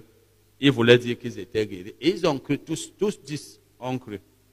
Bon, mais leur foi, ce, ce n'est pas parce qu'ils ont prié qu'ils avaient la foi. On peut prier et on n'a pas la foi. Ce qui montre qu'ils avaient la foi, c'est parce qu'ils ont été guéris. Et Jésus lui-même a dit ça à cet homme. Parce que si les autres aussi étaient là, il leur aurait dit la même chose. Il leur aurait dit, votre foi vous a sauvés. Donc, ils ont eu la foi, c'est pourquoi ils ont été guéris. Et lorsqu'ils partaient donc, voyez donc au moment où ils partaient, cela a été dit, ils n'étaient pas guéris là sur place. Quand Jésus leur a dit, allez vous montrer au sacrificateur, d'abord il faut voir que Jésus n'a pas pris la place du sacrificateur. Parce qu'aujourd'hui, dans nos églises, quand quelqu'un est guéri, on lui dit, il faut que tu fasses une offrande. Ici, dans l'église, c'est là où tu as reçu la guérison. Jésus n'a pas pris l'offrande, lui, par qui ils ont été guéris. Et je vous ai déjà dit ici que quand on parle même de- d'offrande, ici, dans les passages où on parle d'offrande, de témoignage, c'est lorsque, fait, là, dans l'Ancien Testament, c'est lorsque la personne était guérie de la lèpre. Bon, ici donc, ils sont allés vers le sacrificateur et c'est pendant qu'ils allaient qu'ils ont été guéris. Ça veut dire que la guérison n'a pas été instantanée. Ça n'a pas été immédiat. Quand il leur a dit allez, c'est par leur foi, parce qu'ils ont agi comme des gens qui avaient déjà reçu. On a déjà vu ici que quand tu as la foi, tu agis comme si tu avais déjà reçu la chose que tu attends. Et c'est là où ça va se manifester. Si tu si se mettais à dire à Jésus, mais nous avons encore la lèpre, pourquoi aller chez le, le sacrificateur? Il va, nous, il va nous dire qu'on n'est pas encore guéri. Tu ne vois pas que nous sommes encore malades, il n'aurait pas été guéri. C'est ça la foi. Tu agis quand tu pries, ou alors quand, j'ai déjà eu à dire ça ici, si tu es même là, tu es malade, je dis, tu es guéri, vas-y. Même moi, je dis seulement ça parce que la Bible nous, donne le droit de le dire. Même si ce n'est pas par les dons de guérison. Parce que par les dons de guérison, je peux te dire, tu es guéri, parce que Dieu me l'a dit. Mais même par ta foi seulement la parole, je dis, lève-toi, marche, tu es guéri. Si tu te lèves, tu marches, tu vas être guéri. Donc c'est par leur foi. Et ici donc, il dit que les dix autres n'ont-ils pas aussi été guéris, les neuf autres Dix personnes ont été guéries, une seule est venue rendre grâce à Dieu. Donc les autres étaient ingrates. Je suis venu nous montrer ici que on doit être reconnaissant envers Dieu. Ça veut dire que si Dieu vous a guéri, même vous qui êtes là, ou même il a fait quelque chose de bon dans votre vie, remerciez-le. Dites à Dieu merci. Nous devons avoir une vie de de- de- d'action de, grâce, c'est-à-dire les actions de grâce doivent être pour nous un style de vie. Normalement, on doit rendre grâce à Dieu chaque jour pour beaucoup de choses. Certains d'entre nous passent seulement le temps à penser à ce que Dieu ne leur a pas encore donné. Dieu ne m'a pas encore donné telle chose. Depuis que je lui demande ceci, ils ne voient pas ce que Dieu leur a déjà donné, ce que Dieu a déjà fait pour eux. Donc Jésus veut dire ici que les neuf autres étaient ingrats. Ils ne savent pas remercier Dieu pour ce qu'il a fait pour eux. Or, c'est quand tu rends grâce à Dieu même que Dieu peut faire plus de choses pour toi. Et Jésus précise que c'était un, enfin la Bible précise que c'était un Samaritain. C'est pas pour rien que la Bible précise. Parce qu'un Samaritain, ça veut dire qu'il n'était pas juif. Il n'était pas juif. Et Jésus lui-même dit, ne s'est-il trouvé que cet étranger, verset 18, l'étranger dont il n'était pas du peuple juif.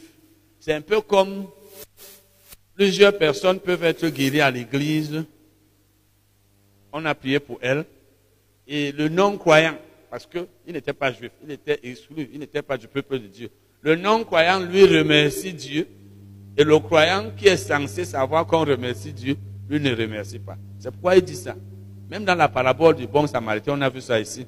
Dans cette parabole, Jésus a voulu montrer que le samaritain, qui n'était pas juif, qui n'était pas censé avoir pitié de l'homme qui avait été agressé, c'est lui qui a eu pitié de lui, alors que le lévite, l'homme qui connaissait la parole de Dieu, lui ne l'a pas fait. Donc ici, c'est pour dire que il peut arriver que le chrétien, l'enfant de Dieu, ne soit pas reconnaissant envers Dieu, et que c'est le non-croyant qui remercie Dieu, et ce n'est pas normal. Bon, ici, la guérison n'a pas été, en fait, la manifestation n'a pas été immédiate, instantanée. La manifestation a été, on peut dire, progressive. Ce n'est pas la guérison. Ils étaient déjà guéris, mais ça ne s'est manifesté qu'après. Donc, et, et Jésus on lui a dit, ta foi t'a sauvé. Et c'est là aussi la foi qui a sauvé les autres. Mais la seule différence, c'est qu'eux ne sont pas venus remercier Jésus. Amen. Nous allons nous arrêter là pour... Il n'a pas vécu longtemps. Il est- Oui, lui, il est venu pour mourir pour les péchés des hommes. Pour reprendre. Oui, je, je disais que euh, parlant de l'accomplissement de la mission là, euh, euh, comment comprendre donc puisque Jésus-Christ lui il est mort à, à 33 ans, il n'a pas vécu longtemps. Et quand par exemple les enfants meurent aussi là à 12 ans, on, peut dire que non, ils ont sûrement accompli leur mission. C'est pour ça qu'ils ils sont Ok, leur mission de manger, de jouer. Parce qu'un enfant de 12 ans, tout ce qu'il a fait dans la vie, c'est qu'il a mangé, il a joué, c'est pas ça. Eh frère, il a encore fait quoi? Il a mangé, donc il est venu sur la terre manger. Bon, Jésus est venu faire quoi? Il a dit le Fils de l'homme est venu pour faire quoi? Pour chercher ce qui était perdu, n'est-ce pas? Et pour donner sa vie en rançon, pour mourir pour les péchés, c'est pas ça? Il n'a pas accompli. Quand nous lisons, euh, est-ce que vous voyez que quand on voulait tuer Jésus, il avait des fois, on voulait le pousser, après il s'échappait. On n'a pas réussi à le tuer tant que son temps n'était pas arrivé. Mais dans Jean 17, qu'est-ce qu'il dit à Dieu quand il fait la prière sacerdotale? Il dit, j'ai accompli l'œuvre que tu m'as donnée à faire. Il a fini son travail. Il est venu mourir pour les péchés. Un enfant de 12 ans, comme 13 ans, comme celui de Limbe, a accompli quoi? Il est venu juste pour, pour, pour manger. On ne peut pas comparer. Jésus est venu pour une mission, il a accompli. Si Jésus ne mourait pas pour nos péchés, est-ce que vous, vous avez vu que quand on a voulu, quand Pierre a pris le couteau, euh, l'épée pour défendre Jésus, Jésus lui a dit non. Je suis capable de demander à mon Père maintenant d'envoyer une légion d'anges et ces gens d'anges, et ces gens ne pourront pas me tuer. Mais Jésus s'est laissé tuer. Il- la Bible dit qu'il a donné sa vie parce que le moment était arrivé. C'est son père et lui qui savent à quel moment ils se sont entendus qu'ils devaient mourir. Jésus ne faisait pas les choses au hasard. Lui, il est mort pour nos péchés. Aujourd'hui, on est sauvé. L'enfant qui meurt à 12 ans, 13 ans, a fait quoi? Pas, Il n'y a pas, même pas de comparaison. Et, et Fred, c'est celui qui meurt dans La Bible dit qu'on, euh, Psaume 90, verset 10, c'est 70 ans, et 80 pour les plus robustes. Maintenant, moi je connais des témoignages de gens qui devaient mourir, mais ils ne sont pas morts parce qu'ils se sont appuyés sur la parole de Dieu. Je vous ai donné par exemple, parce que si nous nous regardons que tel est mort à 70 ans, au lieu de voir, par exemple, Billy Graham est décédé, je crois, à 100 ans, hein, un évangéliste Billy Graham. Kenneth Hagin est parti à 86, à 86 ans. Smith Wigglesworth est parti à 87 ans, etc., etc. Bon. Mais tu vas voir même un homme de Dieu mourir avant. On ne va pas dire que ça veut dire que c'est normal. Bon, euh, Chaco, il est mort à quel âge? 38 ans. Un évangéliste qui avait plus de miracles que tout le monde, mais à cause du fait qu'il vivait dans certains péchés. Et c'est de lui que je vous parle souvent. C'est quand le Seigneur a dit à Kenneth qu'il va mourir. Et les gens ont, beaucoup de prédicateurs ont prié pour lui, mais il est mort. Donc, sinon, on regarde que l'autre est mort à 38 ans, la mort devient normale, même à tout âge. Bon, seulement, si quelqu'un n'a pas, par exemple, je, vous je me rappelle, j'ai vu dans quelque part où Kenneth disait que son, sa mère était malade, il a demandé à Dieu de, de permettre qu'elle ne meure pas. Elle n'avait pas encore atteint l'âge. Je connais les témoignages des gens qui devaient mourir, mais on a rappelé à Dieu sa promesse et puis Dieu a accompli. Donc quand quelqu'un est, malade, et a par exemple 40 ans, il n'est pas censé mourir. Je vous ai raconté ici l'histoire de quelqu'un qui était issu d'une famille dont les hommes souffraient des, des, mêmes symptômes, des symptômes de la même maladie quand ils avaient l'âge de 40 ans. Et tous mouraient. Quand lui, il a eu les mêmes symptômes à 40 ans, une voix lui a dit qu'il allait mourir et qu'il ne pouvait pas être guéri. Il a chassé cette voix, il a su que c'était le diable. Il est mort quand il avait presque 90 ans. Donc, euh, appuyons-nous sur la parole de Dieu et sur les témoignages qui s'accordent avec la parole, mais pas sur les expériences euh, qui ne s'accordent pas avec la parole. La foi n'est pas basée sur l'expérience d'un homme, mais sur ce que la Bible dit. Ça va? Oui. Je voudrais savoir pourquoi Jésus a demandé qu'on donne à manger à la jeune fille après la résurrection. Alors Je voudrais savoir pourquoi Jésus a demandé de donner à manger à la jeune fille après la résurrection. Je sais pas, je n'ai pas encore pris la peine d'étudier ça. C'est lui qui sait. Il faut voir s'il y avait une raison, peut-être en lisant la Bible, en étudiant, on peut voir. Mais sinon, c'est lui qui sait. Peut-être qu'elle avait faim. Jésus ne faisait rien au hasard. Peut-être qu'elle est. ça vous amuse. Elle est. Oui, Jésus sait. Je peux pas. Il n'y a pas de doctrine. Parce que quand il y a une doctrine, que si la Bible dit que quand quelqu'un ressuscite, si la Bible dit dans un verset ou dans deux, que lorsqu'un mort ressuscite, il faut qu'on lui donne à manger. Si c'était écrit dans un ou deux versets, j'allais te dire que la Bible enseigne ça. Mais quand c'est le cas particulier, ça veut dire que le Saint-Esprit lui a dit, c'est lui seul qui sait. On ne peut pas partir d'une doctrine là, dire aux gens que quand un mort ressuscite, il faut toujours lui donner à manger. Il y a les gens qui ressuscitent peut-être en euh, rassasiés, peut-être a même beaucoup mangé avant de mourir. Donc Jésus seul sait. Là, c'est un cas particulier. Mais quand Jésus le dit, ça veut dire quand même qu'elle avait besoin de, nourriture. Peut-être même qu'elle n'a pas mangé longtemps pendant qu'elle était malade et Jésus a su qu'il lui fallait la force. On ne peut pas s'appuyer sur ça pour enseigner ça aux gens en disant que donner toujours la nourriture aux morts. Là, c'est un peu comme si on bâtissait une doctrine sur un passage de la Bible. C'est quand deux versets de la Bible ou trois ou plus disent quelque chose qu'on peut enseigner ça. C'est comme, je vous ai souvent dit, les, les dons du Saint-Esprit, comme les dons des guérisons. Jésus, par moment, disait, il y avait fois que quelqu'un est malade, Jésus euh, euh, prend la boue. OK. À, l'autre, c'est la salive. À l'autre, il dit, va te jeter dans, dans la rivière. À, à Naman, euh, l'autre, Élisée, a dit, va te jeter cette fois. Là, ça veut dire que le Saint-Esprit lui a dit à l'instant que, dis-lui ceci. On ne peut pas bâtir une doctrine sur ça et dire aux gens que si quelqu'un a la lèpre, demande-lui d'aller se jeter dans la rivière. Non mais c'est le Saint-Esprit qui a dit à l'instant. Je vous ai parlé ici de ce qu'on appelle les onctions euh, euh, bizarres. Par exemple, Kenneth. Il y avait des fois, j'ai appris que même Smith Wigglesworth, il y a des fois où Kenneth dit qu'il était comme ça devant les malades et, le Seigneur lui disait donne un coup de poing aux malades. Et, il avertissait tout le monde pour leur dire que, comme vous voyez là, le Saint-Esprit vient de me dire qu'il faut que je donne un coup. Parce que sinon, ça allait scandaliser les gens. Et il donnait un, un et bien appliqué et dit ça faisait boum, comme c'était une arme qu'on avait, on avait tirée. Et la personne était guérie. Bon. Mais on ne peut pas enseigner ça à mettre à dire aux gens que si un malade devant toi, donne-lui un coup de poing. Tu vas lui donner un coup de poing, il meurt.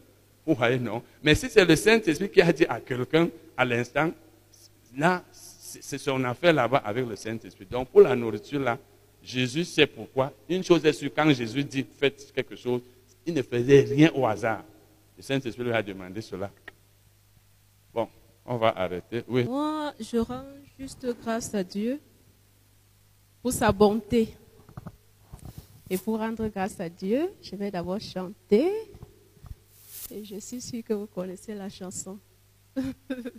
Viens alors, c'est parce que ceux qui sont devant toi, ils oh vont se mon tourner. Dieu, je te dis merci. Oh mon Dieu, je te dis merci, m'a sauvé, je te dis merci. Tu m'as pardonné, je te dis merci pour tout ce que tu as fait pour moi. Oh mon Dieu, oh mon Dieu, je te dis merci. Oh mon Dieu. Merci. Oh mon Dieu, je te dis merci pour tout ce que tu as fait pour moi. Moi, je rends grâce à Dieu pour sa bonté et sa fidélité. Euh, un jour, j'étais arrivée ici, j'avais pris euh, un format que le frère Titi avait fini de photocopier les prières. Bon, j'étais rentrée à la maison. Je priais souvent, je priais, je priais. Je priais. Mais il n'y avait pas de manifestation de la puissance de Dieu encore. Euh, un jour, donc, en plein jour à la maison, c'était monté dans mon cœur. J'ai demandé au Seigneur. J'avais pris un petit calendrier. Je me suis, je suis allée au salon. Et j'ai commencé à demander au Seigneur, Seigneur, pourquoi Pourquoi, pourquoi je, pourquoi c'est toujours comme ça? Pourquoi je n'arrive pas à obtenir ce que je te demande? Et en voulant commencer à calculer dans mon, euh, sur le calendrier, le cycle, comment est-ce que ça peut se passer? Est-ce que je ne respecte pas le protocole scientifique Est-ce que c'est comment?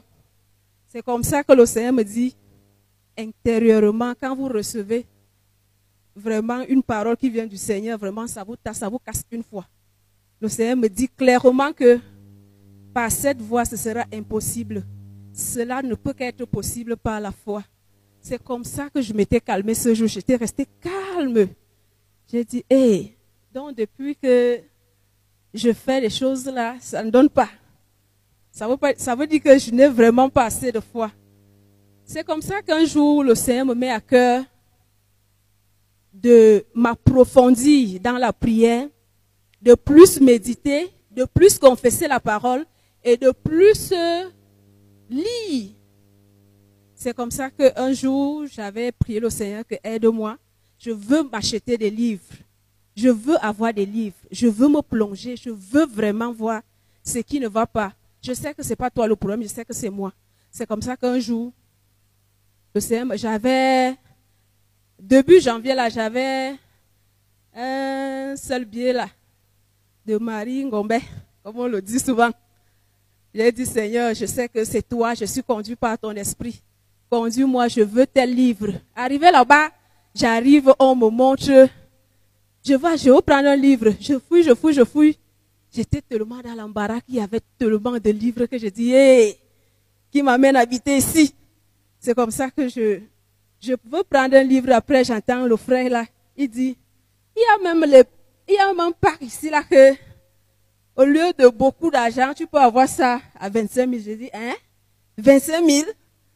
J'ai dit, j'ai déjà ces livres. Je Seigneur, tu m'as donné ces livres. C'est comme ça que j'avance d'abord les 10 000. Je prends un livre dont j'avais m'avancé 8 000. Quand j'étais donc revenu, à une semaine plus tard, j'avais eu le reste de l'argent, j'avais tout récupéré mes livres.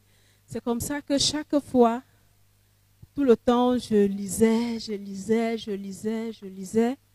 Je priais aussi, je me suis mis à me mirer selon de, dans la parole de Dieu et en lisant aussi les livres et en comprenant plus d'enseignements.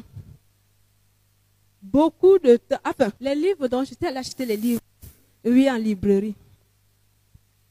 Je lisais, je lisais, je confessais la parole de Dieu. Je méditais la parole de Dieu. Un temps, je priais. Je priais, je priais. Un jour, je suis comme ça en train de prier. Je veux me commencer à prier. Le Seigneur me dit, regarde comment tu pries. Tu pries, tu confesses, il me montre. dans une vision, je commence même, j'étais encore en train de rendre grâce à Dieu, le Seigneur me montre dans une vision. Regarde comment tu pries.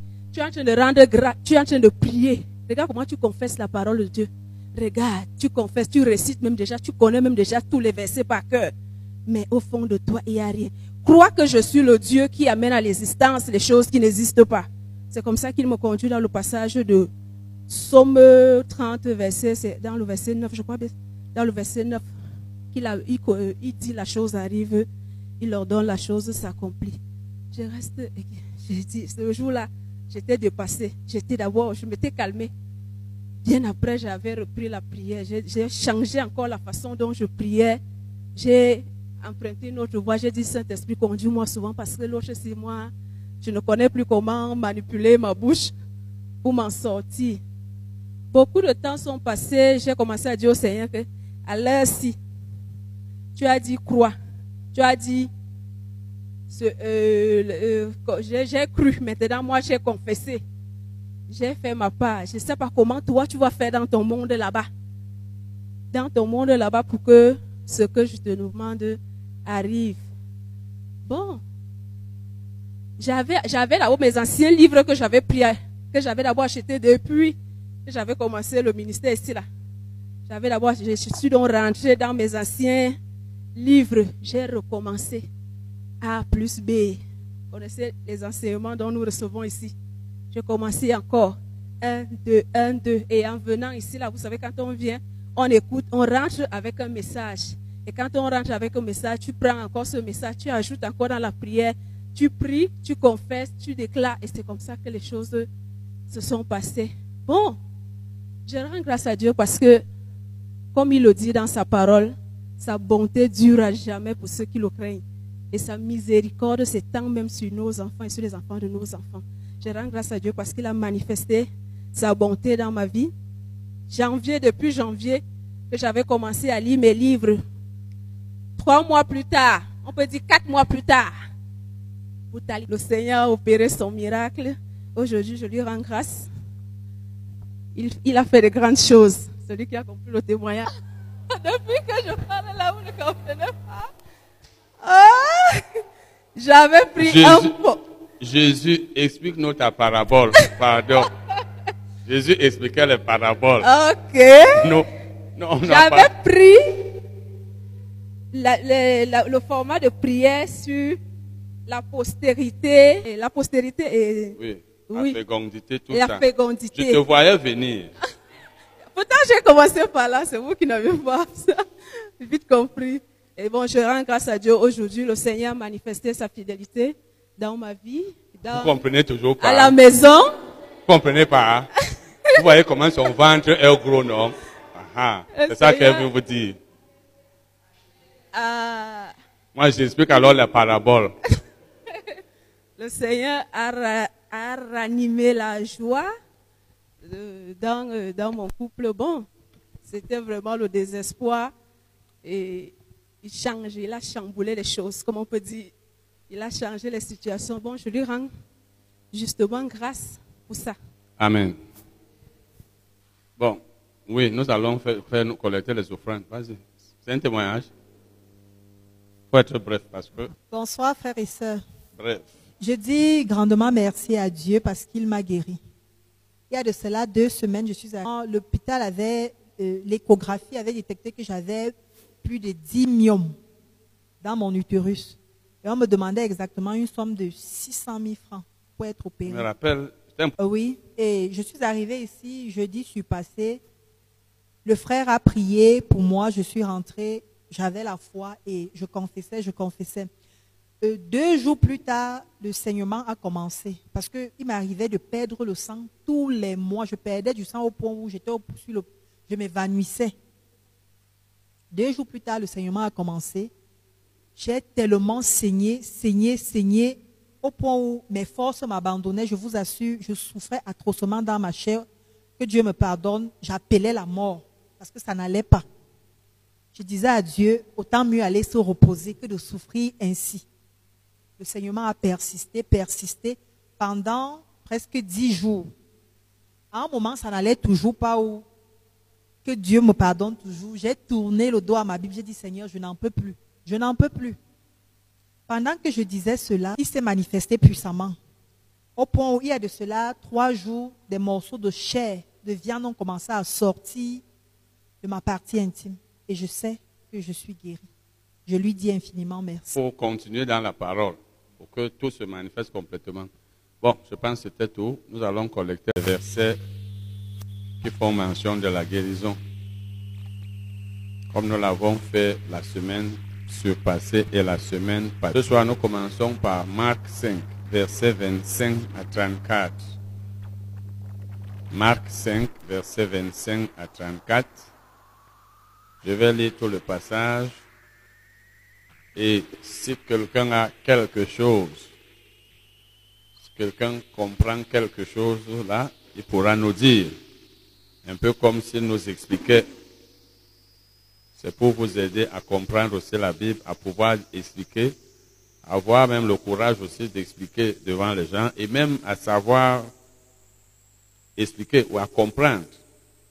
Parce que le fait de toujours écouter, le fait de toujours écouter les explications, le fait de toujours écouter les explications sans pouvoir expliquer soi-même, c'est pas très, très, très bien. Nous allons donc lire Matthieu 5, verset 25 à 34. Marc, je veux dire, Marc 5, verset 25 à 34. Or, il y avait une femme atteinte d'une perte de sang depuis 12 ans. Elle avait beaucoup souffert entre les mains de plusieurs médecins. Elle avait dépensé tout ce qu'elle possédait et elle n'avait éprouvé aucun soulagement, mais était allée plutôt en empirant. Ayant entendu parler de Jésus, elle vint dans la foule par derrière et toucha son vêtement.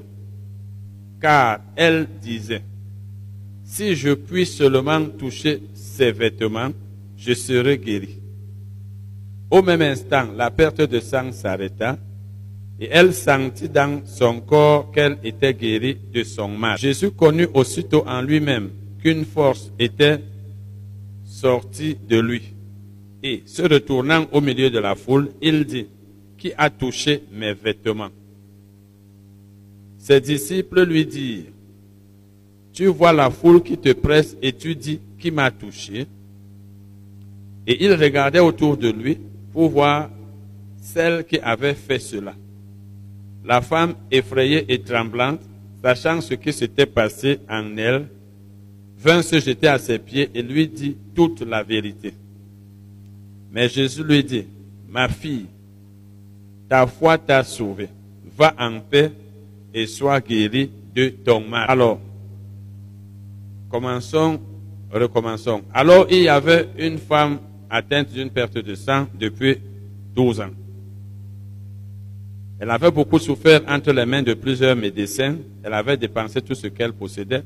On peut même commencer. Qui est-ce qui peut nous expliquer un passage là, un verset qui peut nous donner un enseignement dans cette partie, dans ce passage de la Bible Peut-être vous avez compris quelque chose là, peut-être vous pouvez nous expliquer quelque chose.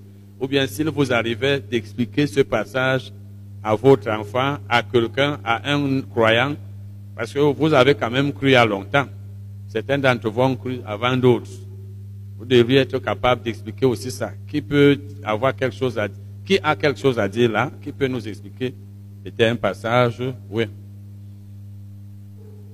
Bonsoir à tout le monde. Bonsoir. Oui. Le passage de Marc 5, à partir du verset 25. Euh, dans ce passage, la Bible nous parle d'une femme qui était malade. Et cette femme avait une perte de sang. Et la première information, le premier message que nous avons ici, c'est que cette femme était malade depuis très longtemps. Ça faisait 12 ans qu'elle avait cette perte de sang-là. Et aussi, nous constatons au verset 26 que cette femme n'était pas restée sans rien faire. Elle avait déjà eu à chercher la guérison. Et malheureusement, elle avait cherché la, la guérison auprès des médecins sans trouver cette guérison-là. Et cette guérison qu'elle cherchait l'avait amenée à dépenser beaucoup d'argent. Donc, nous comprenons d'abord ici que euh, il peut avoir, un chrétien peut avoir été malade pendant longtemps, mais ce dernier ne doit pas perdre espoir, parce que cette femme, effectivement, avait cherché sa guérison. Le verset 27 nous dit que elle a entendu parler de Jésus et elle a eu foi en Jésus. Elle a entendu parler certainement des guérisons que Jésus avait opérées, des miracles que Jésus avait opérés. Et parce que la Bible nous dit au verset 28 qu'elle dit, si je puis seulement toucher ses vêtements, je serai guéri. Oui, cette femme n'aurait pas pu avoir cette pensée si elle ne savait pas d'avance que Jésus guérissait. Et elle connaissait encore plus profondément Jésus parce qu'elle a dit si seulement je puis toucher son vêtement. Nous savons que dans la Bible, le Nouveau Testament, la Bible nous enseigne que Jésus avait l'onction de guérison et que cette onction euh, de guérison se manifestait lorsqu'il, non, bon, les dons de guérison également se manifestaient lorsqu'il enseignait. Mais particulièrement, cette femme savait qu'il y avait une puissance en Jésus qui pouvait sortir de ce dernier et la guérir de sa maladie. C'est pour cette raison qu'elle a eu foi et sa foi s'est matérialisée par un acte de foi. Parce que, ayant dit cela en elle, elle est allée là où Jésus se trouvait. Donc, elle est allée chercher sa guérison. Elle n'est pas restée sur place pour attendre quand peut-être Jésus va passer. Elle est allée vers Jésus. Et pendant que Jésus passait, elle a dû se faufiler par, euh, dans la foule pour toucher effectivement Jésus. Et la Bible nous dit au verset, au verset euh, 27 que elle vint dans la foule par derrière et toucha son vêtement. Donc, et au verset 28, au verset 29, au même instant, la perte de sang s'arrêta et elle guérit dans et elle sentit dans son corps qu'elle était guérie de son mal. Nous voyons que la foi de cette femme a permis que l'onction de guérison se manifeste et sort de Jésus pour entrer en elle. Et elle a eu sa guérison. Et nous pouvons donc constater également que sa guérison a été, ou bien la manifestation de sa guérison a été immédiate. Parce que nous lisons dans ce passage que cette femme, au verset 33, cette femme, la femme effrayée et tremblante, sachant ce qui s'était passé en elle, vint se jeter à ses pieds et lui dit toute la vérité. Et donc, dans certains cas, comme la manifestation de la guérison, parfois, dans le cas des dix lépreux qui avaient été, dont Jésus avait demandé qu'ils aillent se présenter au sacrificateur et qu'en chemin, ils ont constaté qu'ils ont été guéris. Dans ce cas, la manifestation de la guérison a été euh, immédiate. Cette femme donc a reçu sa guérison, elle a cherché sa guérison et elle a reçu.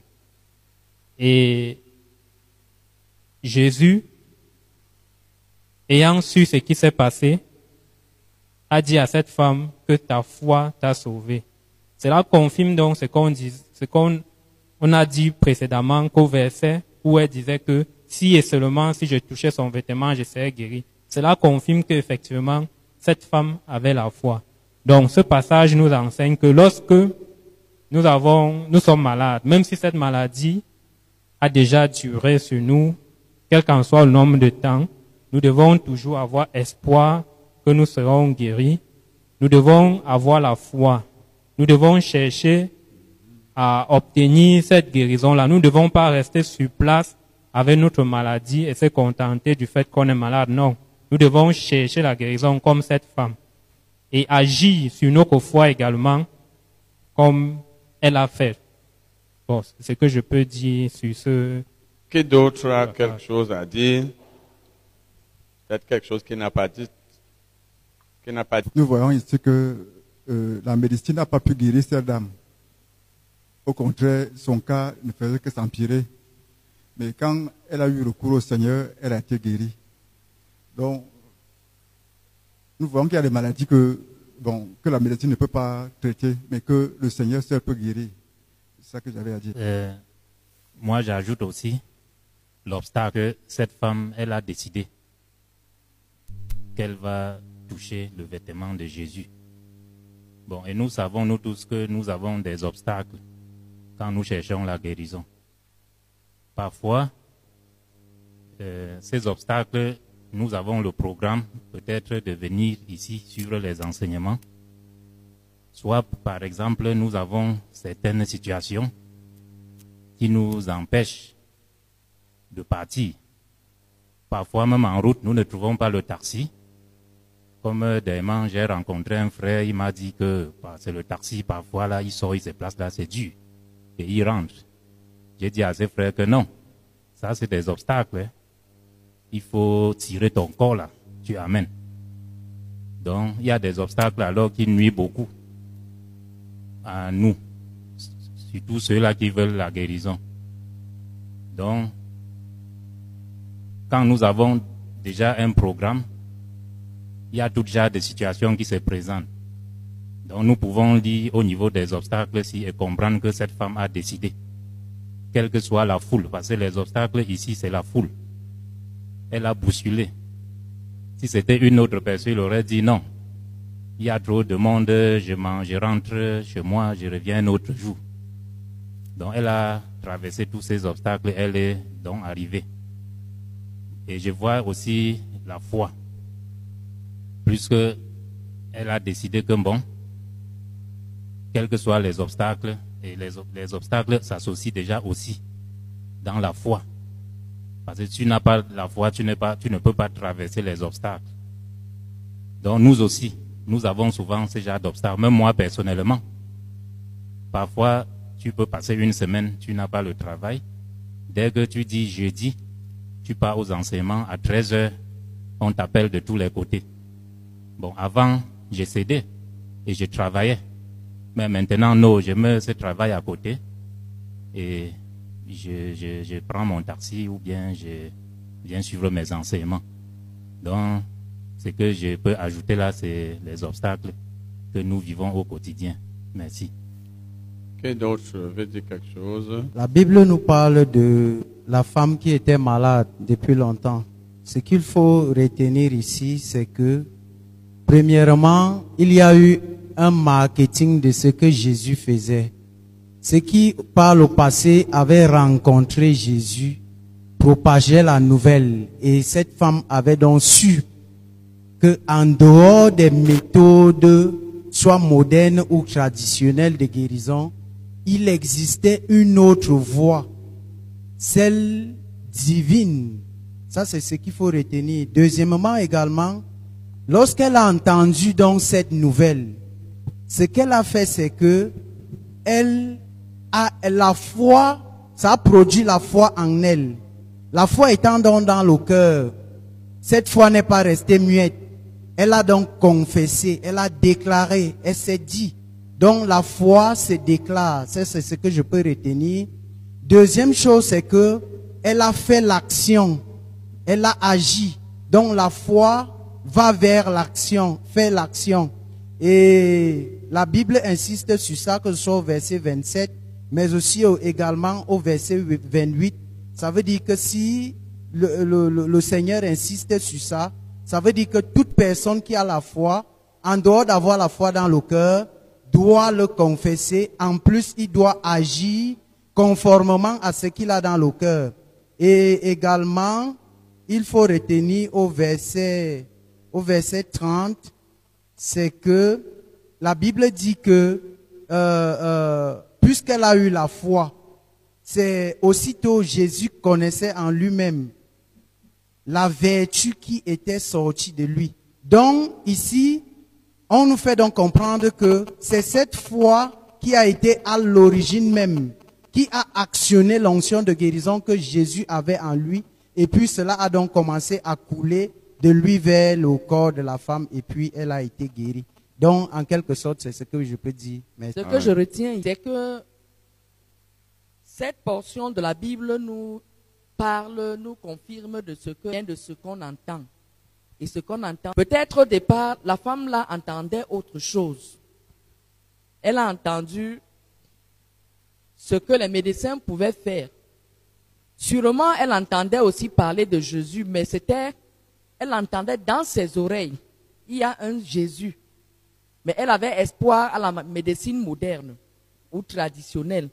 Mais quand elle a entendu avec la voix du cœur, elle a pris la résolution dans son cœur qu'elle va rencontrer Jésus et quelle que soit la quelle que soit la durée de sa maladie, elle allait recevoir la guérison. Donc, si nous actualisons ça avec nos vies actuellement, nous pouvons, dire que quel que soit ce que nous traversons, quel que que ce soit la maladie ou une autre situation difficile dans notre vie, il ne se fait pas tard pour trouver une solution. Ce qui peut être obstacle, c'est le manque de foi.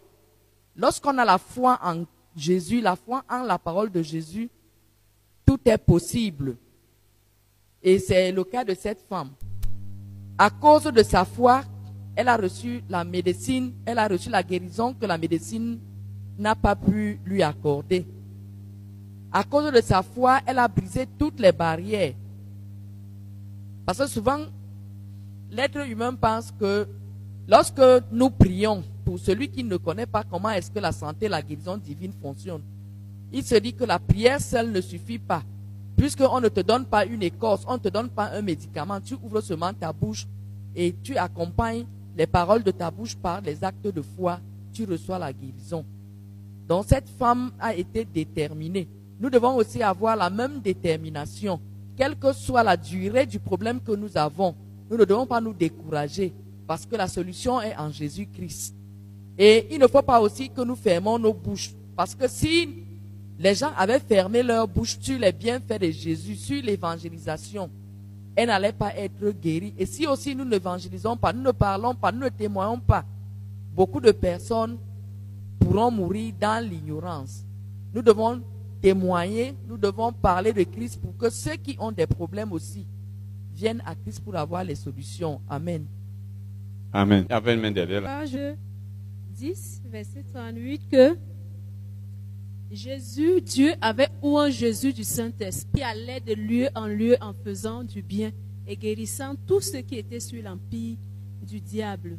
Nous voyons ici que Jésus était d'abord rempli du Saint-Esprit et il avait encore en lui l'onction de guérison. Et je me dis, je dis, par rapport à la femme qui avait la perte de sang, la foi de la femme et l'onction de guérison de Jésus se sont rencontrés.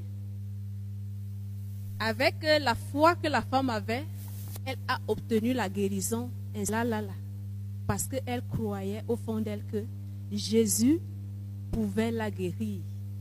Et Jésus qui était plein, le rempli du Saint-Esprit et avec l'onction de guérison, seulement avec le vêtement de Jésus, elle se disait en elle-même, elle que parce qu'elle croyait que Jésus pouvait le faire. Non seulement que Jésus et tout ce qui pouvait avoir à faire à Jésus, elle croyait en elle-même qu'elle pouvait être guérie. Donc, euh, je dis l'onction. Amen. Je pense qu'il n'y a plus personne. Nous allons relire. Moi, je vais même encore dire quoi. Vous avez tout dit n'est-ce pas? Vous avez tout dit, disons. Bon. Or, il y avait une femme atteinte d'une perte de sang depuis 12 ans. Elle avait beaucoup souffert entre les mains de plusieurs médecins Elle avait dépensé tout ce qu'elle possédait. Elle n'avait éprouvé aucun soulagement, mais était allée plutôt en empirant. Nous avons vu que cette femme a finalement reçu la guérison par Jésus. Premièrement, comme vous l'avez dit, sa maladie a mis beaucoup de temps. Elle a été malade pendant très longtemps. Et elle a dépensé tout son argent. Ce qui veut dire que si elle ne comptait que sur la, la, la guérison, le traitement médical, elle aurait désespéré. Parce que lorsqu'on on, on, on continue d'avoir l'argent, on peut même encore aller à l'hôpital. Mais si tout l'argent est fini, à l'hôpital on ne soigne pas gratuitement. Et une autre chose ici, c'est que la maladie a dépassé l'hôpital. Donc celui qui pense que s'il est malade et l'hôpital ne peut pas le traiter pour qu'il soit guéri, vraiment, et qu'il pense que cela, il va mourir avec sa maladie, il a tort parce que ces passages nous montrent que la guérison divine est plus puissante, donc la puissance de Dieu est plus forte que, le, on peut dire, l'efficacité des médicaments. Toute maladie, Dieu l'a guérie, mais toute maladie n'est pas guérissable à l'hôpital. Vous allez entendre parler aujourd'hui du VIH. On va vous dire que personne ne peut en être guéri. On va vous dire que telle maladie, si quelqu'un en souffre, il doit prendre les médicaments toute sa vie. Mais avec Dieu, c'est pas ça. Dieu peut même faire sortir un membre du corps qui, qui, a disparu ou qui a été amputé. Dieu, je connais les témoignages des gens de quelqu'un qui avait un poumon, le poumon était pourri. Donc à l'hôpital, on ne pouvait pas le guérir, il a été guéri. Donc, aucune maladie n'est incurable quand c'est la puissance du Saint-Esprit qui doit guérir. Et la durée de la maladie ne compte pas. Dieu n'est pas limité par le temps ou par la durée de la maladie.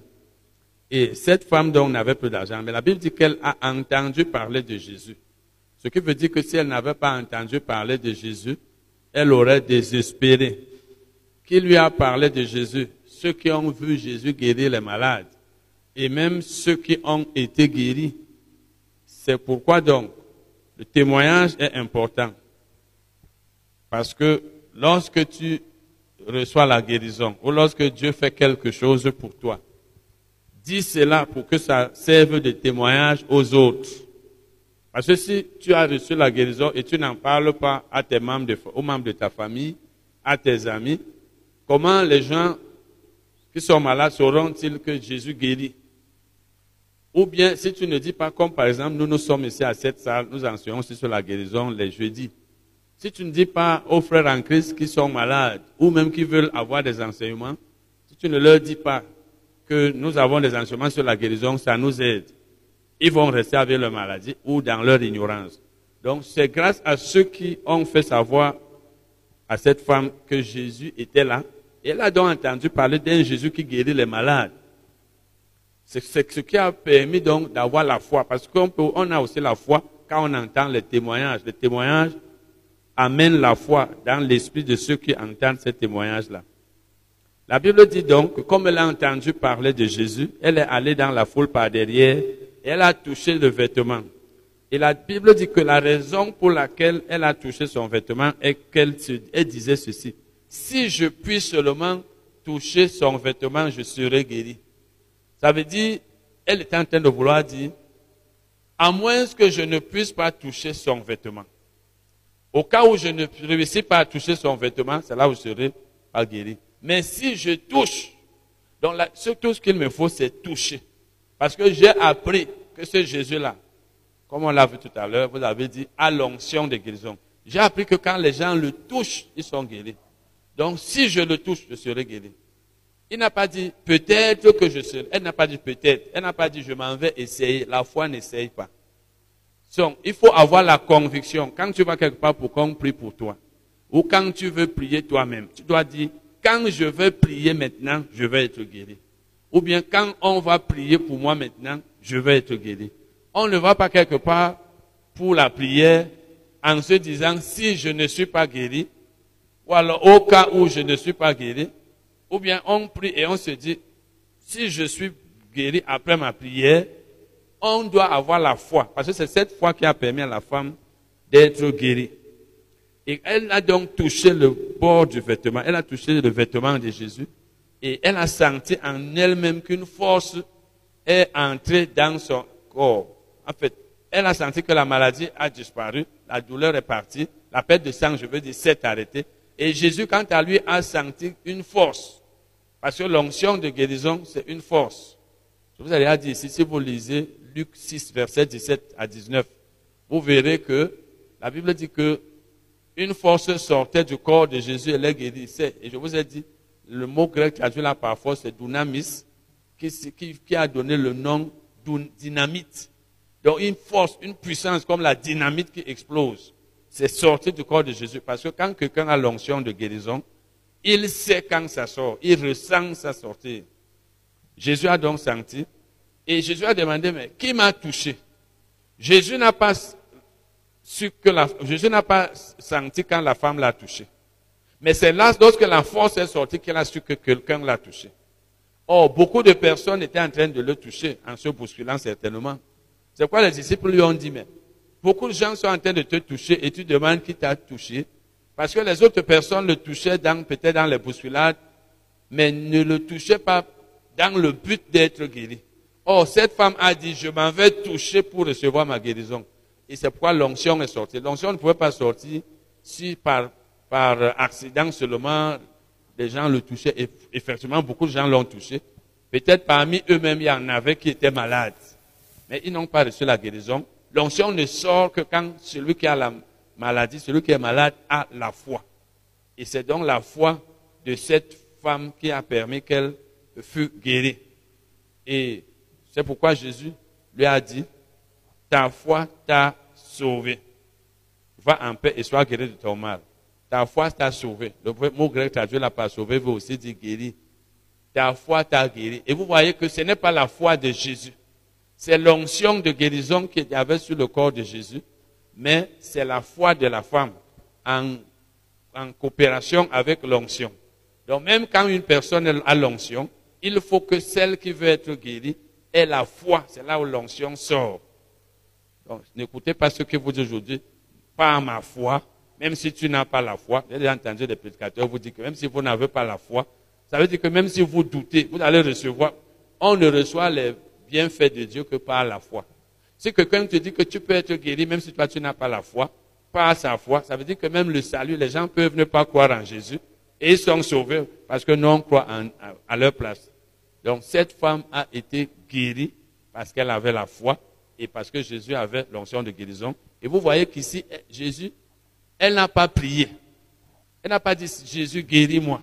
Elle a seulement touché. Parce que lorsqu'une personne est guérie par l'onction de guérison, elle n'a pas besoin de prier.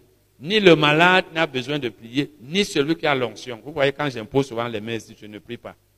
Si je, peut-être je peux parler en langue si je veux, mais ce n'est même pas, je fais seulement ça pour faire si je veux, mais rarement. Quand j'impose les mains, si tu as la foi, l'onction entre dans ton corps, on n'a pas besoin de prier. Mais il y a d'autres méthodes de guérison, on peut prier. Mais quand c'est pas l'onction, tout ce qu'il faut, c'est que celui qui est ouin touche le malade et que le malade ait la foi. Ou que le malade touche celui qui est ouin et qu'il ait la foi. Amen. Nous allons maintenant lire verset Marc, Marc 5 toujours. Marc 5.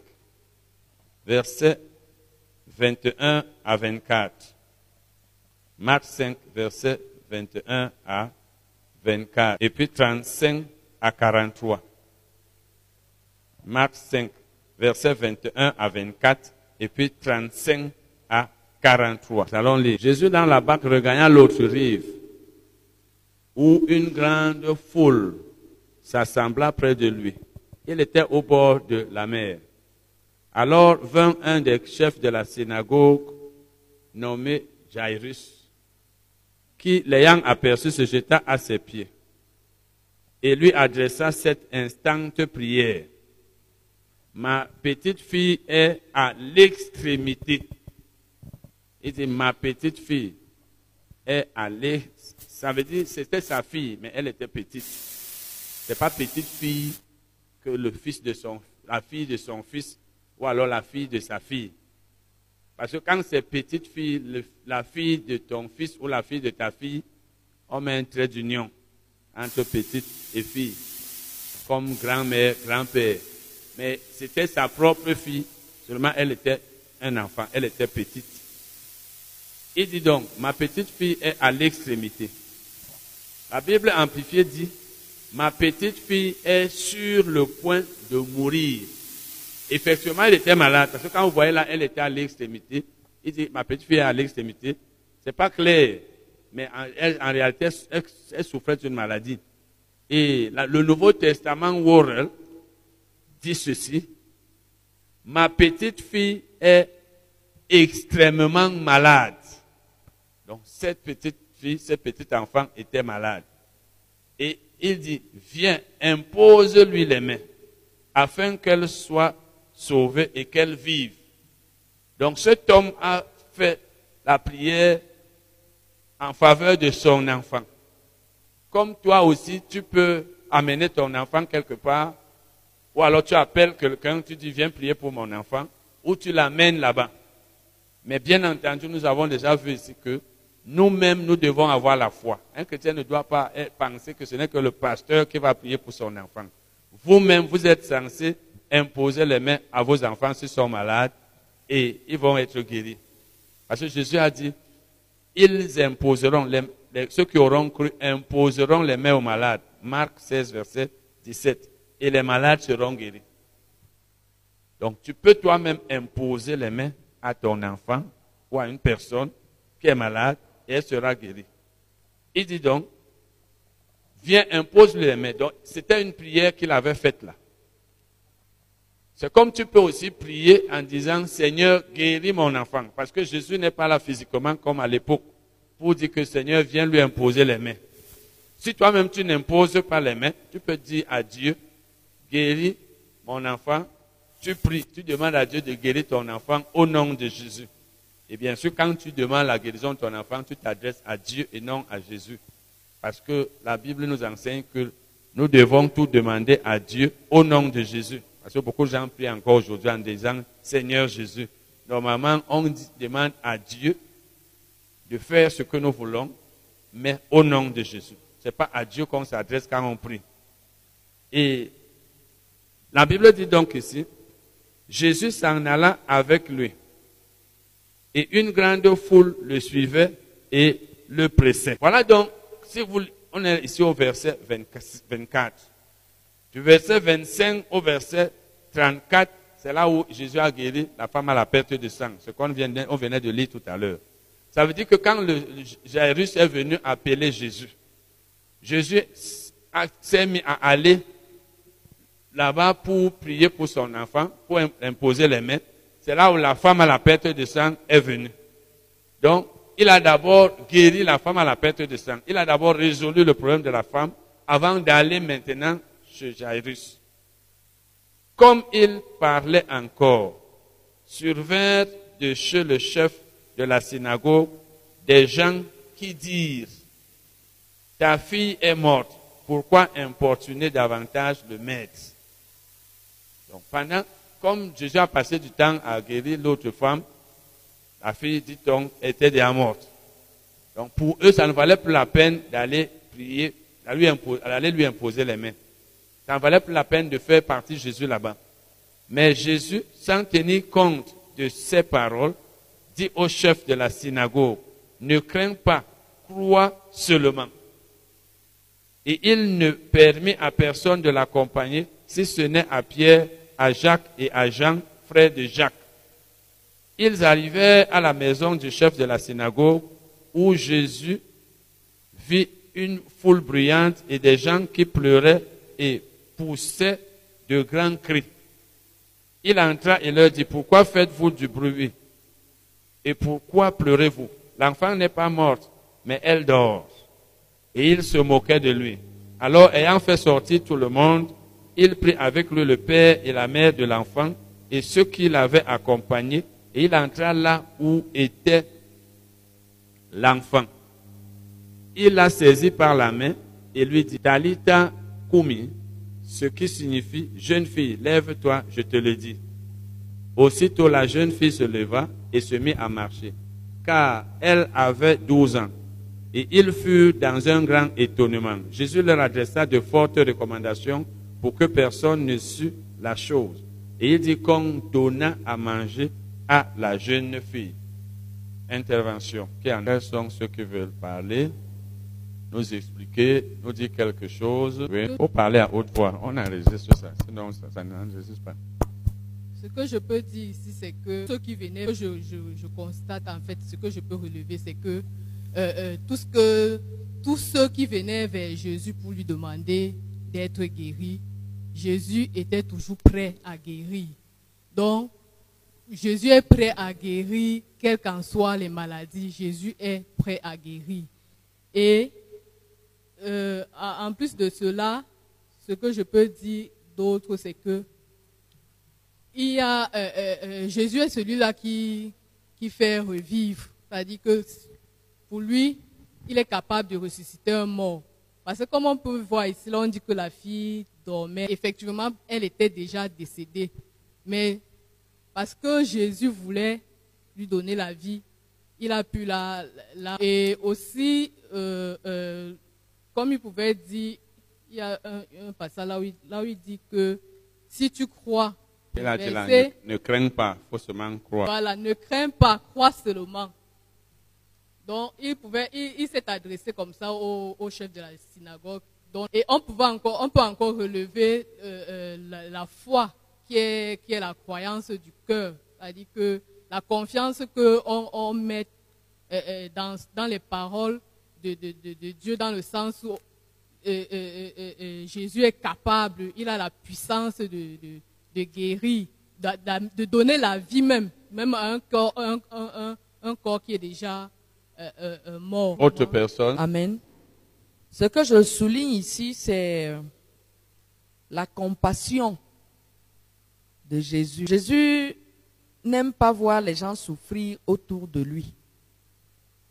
Et il travaille avec notre foi et notre détermination. Le chef qui est allé vers lui savait que Jésus est Dieu et qu'il pouvait faire quelque chose pour son enfant mourant. Ceux qui étaient chez lui apportaient le découragement. Et nous voyons que lorsque Jésus a fallu qu'il a fallu que Jésus intervienne, il a pris les disciples qui avaient la même vision que lui. Et dans la maison de cet homme, il a mis dehors tous ceux qui n'avaient pas la foi et qui passaient leur temps à, pleurer. Puisque les pleurs sont un obstacle à la foi, il les a mis dehors et il est resté avec le père et la mère de l'enfant qui avaient la foi que Jésus était capable de, guérir leur enfant. Et finalement, nous avons vu que l'enfant a été guéri. Donc pour conclure, Jésus guérit toutes sortes de maladies. Il est capable de ressusciter les morts. Mais ce qu'il attend de nous, c'est la foi que nous devons manifester sans douter. Parce que quand il te dit ne crains pas, c'est une parole de réconfort. Jésus est compatissant. Et cet homme avait l'assurance que comme Jésus lui a dit ne crains pas, crois seulement, sachant que Jésus était Dieu, il n'a pas donné ses oreilles aux pleurs, au découragement. Pourquoi troubles-tu le maître? Ton enfant est déjà mort.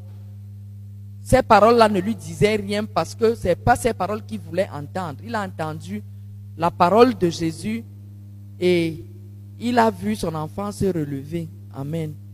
Amen. Je voudrais juste souligner, juste là où le Jésus parle, répond au chef de la synagogue que ne crains point, crois seulement. Souvent, il nous a souvent été enseigné ici que nous avons juste besoin de croire pour nos enfants. Lorsque nous avons des enfants malades, notre foi peut agir sur nos enfants.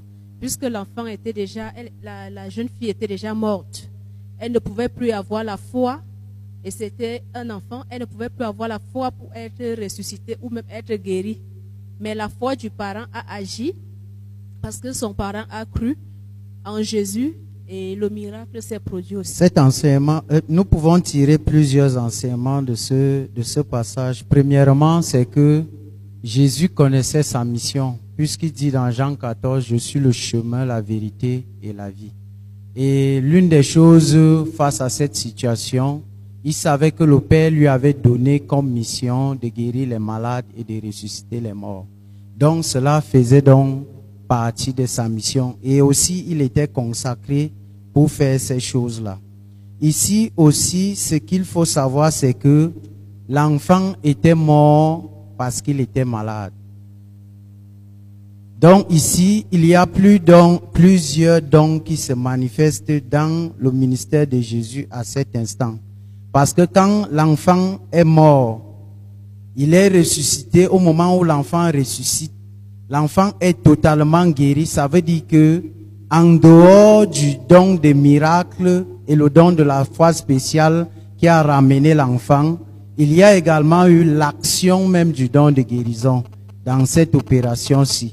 Parce que l'enfant, il a tenu, parce que quand il dit, il a dit quoi? Talita Kuni. Il a tenu l'enfant et l'enfant c'est, la Bible nous mentionne que l'enfant a continué de vivre. Donc, ce que nous devons retenir, c'est que il y a eu plusieurs dons qui ont opéré à cet instant-là. Il y a, par exemple, c'est, c'est pas seulement le don de, le don de la foi simple, parce que l'esprit de l'enfant était déjà hors de son corps, c'était déjà sorti de son corps. Il fallait donc que, puisque Jésus avait déjà exercé sa foi plusieurs fois, à cet instant précis, donc, il y a, il Dieu lui a donné euh, et le don de la foi spéciale s'est donc manifesté afin de euh, ramener l'esprit de l'enfant dans son corps, en plus du don de, de guérison parce que l'enfant était, était malade. Au reste, les encouragements qu'il a, qu'il a, qu'il a donnés aux gens qui, qui, qui sont venus lui dire la nouvelle que l'enfant était déjà mort, il connaissait sa mission. Et aussi, il peut, c'est un enseignement que nous pouvons tirer ici. L'enfant avait 12 ans. Et nous le savons, la volonté de Dieu est que nous vivions longtemps. Donc c'est entre ces choses-là que Jésus s'est basé parce que l'enfant avait 12 ans et il savait que la volonté de Dieu n'était pas que cet enfant meure à cet instant-là.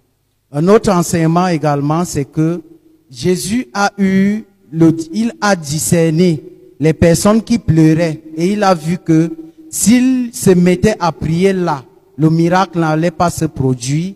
Alors il a donc fait sortir les gens qui n'avaient pas, qui étaient donc un obstacle à cela que l'enfant revienne à la vie. Il s'est donc retiré avec les personnes qu'il a considéré qu'il avait la foi, parce que la foi peut se traduire, on peut connaître quand quelqu'un a la foi et il a eu ce sentiment-là, que les personnes qu'il avait exhortées avaient la foi et il pouvait l'accompagner dans la prière lo- lorsqu'il s'était retiré. Et le résultat, nous le connaissons. Merci. Il y a une personne derrière. Ce que moi je vais ajouter dans le passage-ci, c'est que parfois lorsqu'on a prié ou alors avant la prière, euh, il peut arriver que le concret de ce qu'on attend se passe. Parce que quand on lit le, passage sur au début, on voit que le Père, pendant qu'il est encore avec Jésus, il a allé l'appeler pour qu'il vienne imposer les mains à sa fille. Les messagers arrivent pour lui dire, ta fille est déjà décédée. Donc le papa pouvait se décourager parce que la mort est arrivée alors qu'il attendait plutôt la guérison de sa fille. Mais après la, parole que le Seigneur lui a adressée en lui disant, crois seulement, n'aie pas peur. Il a cru jusqu'à la fin.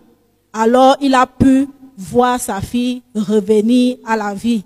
Comme pour dire, des fois, même lorsque nous avons prié, ou alors avant la prière, et que la chose concrète à ce qu'on attend arrive, nous ne devons pas nous laisser, nous ne devons pas nous abattre. Nous devons continuer à croire et à savoir que rien n'est impossible à Dieu. Amen.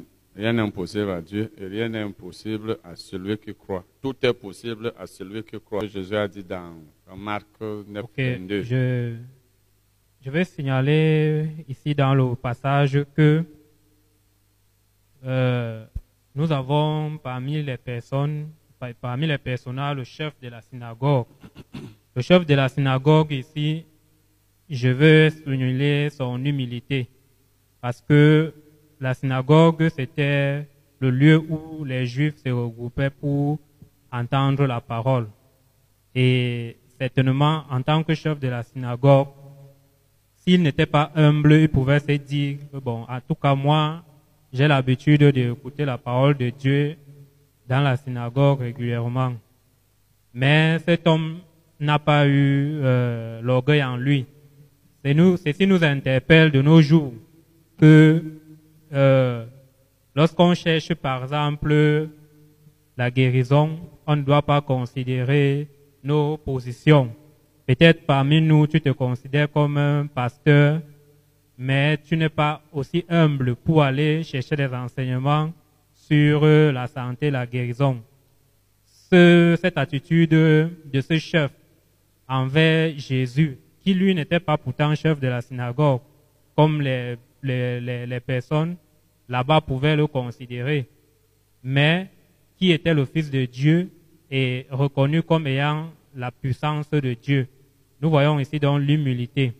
Et aussi un passage qui, qui m'a, beaucoup marqué, c'est aussi euh, la manière dont Jésus parle. Jésus, au verset 39, parle comme Dieu le Père. Car il dit, l'enfant n'est pas mort, mais elle dort. Il est bien évident que la plupart des gens qui étaient regroupés là-bas pouvaient se dire, en tout cas, en tout cas, ils se disaient même que l'enfant est déjà mort. Et la Bible nous dit que Dieu appelle les choses qui ne sont pas comme si elles étaient. Et dans Genèse, par la parole, il a tout créé. Nous voyons ici donc une, euh, l'attitude de Jésus qui n'a pas considéré le corps couché de l'enfant comme étant un corps sans vie, mais il a regardé cet enfant comme ayant encore la vie, la vie en elle, bien que les gens avaient déjà dit au départ et voulaient le perturber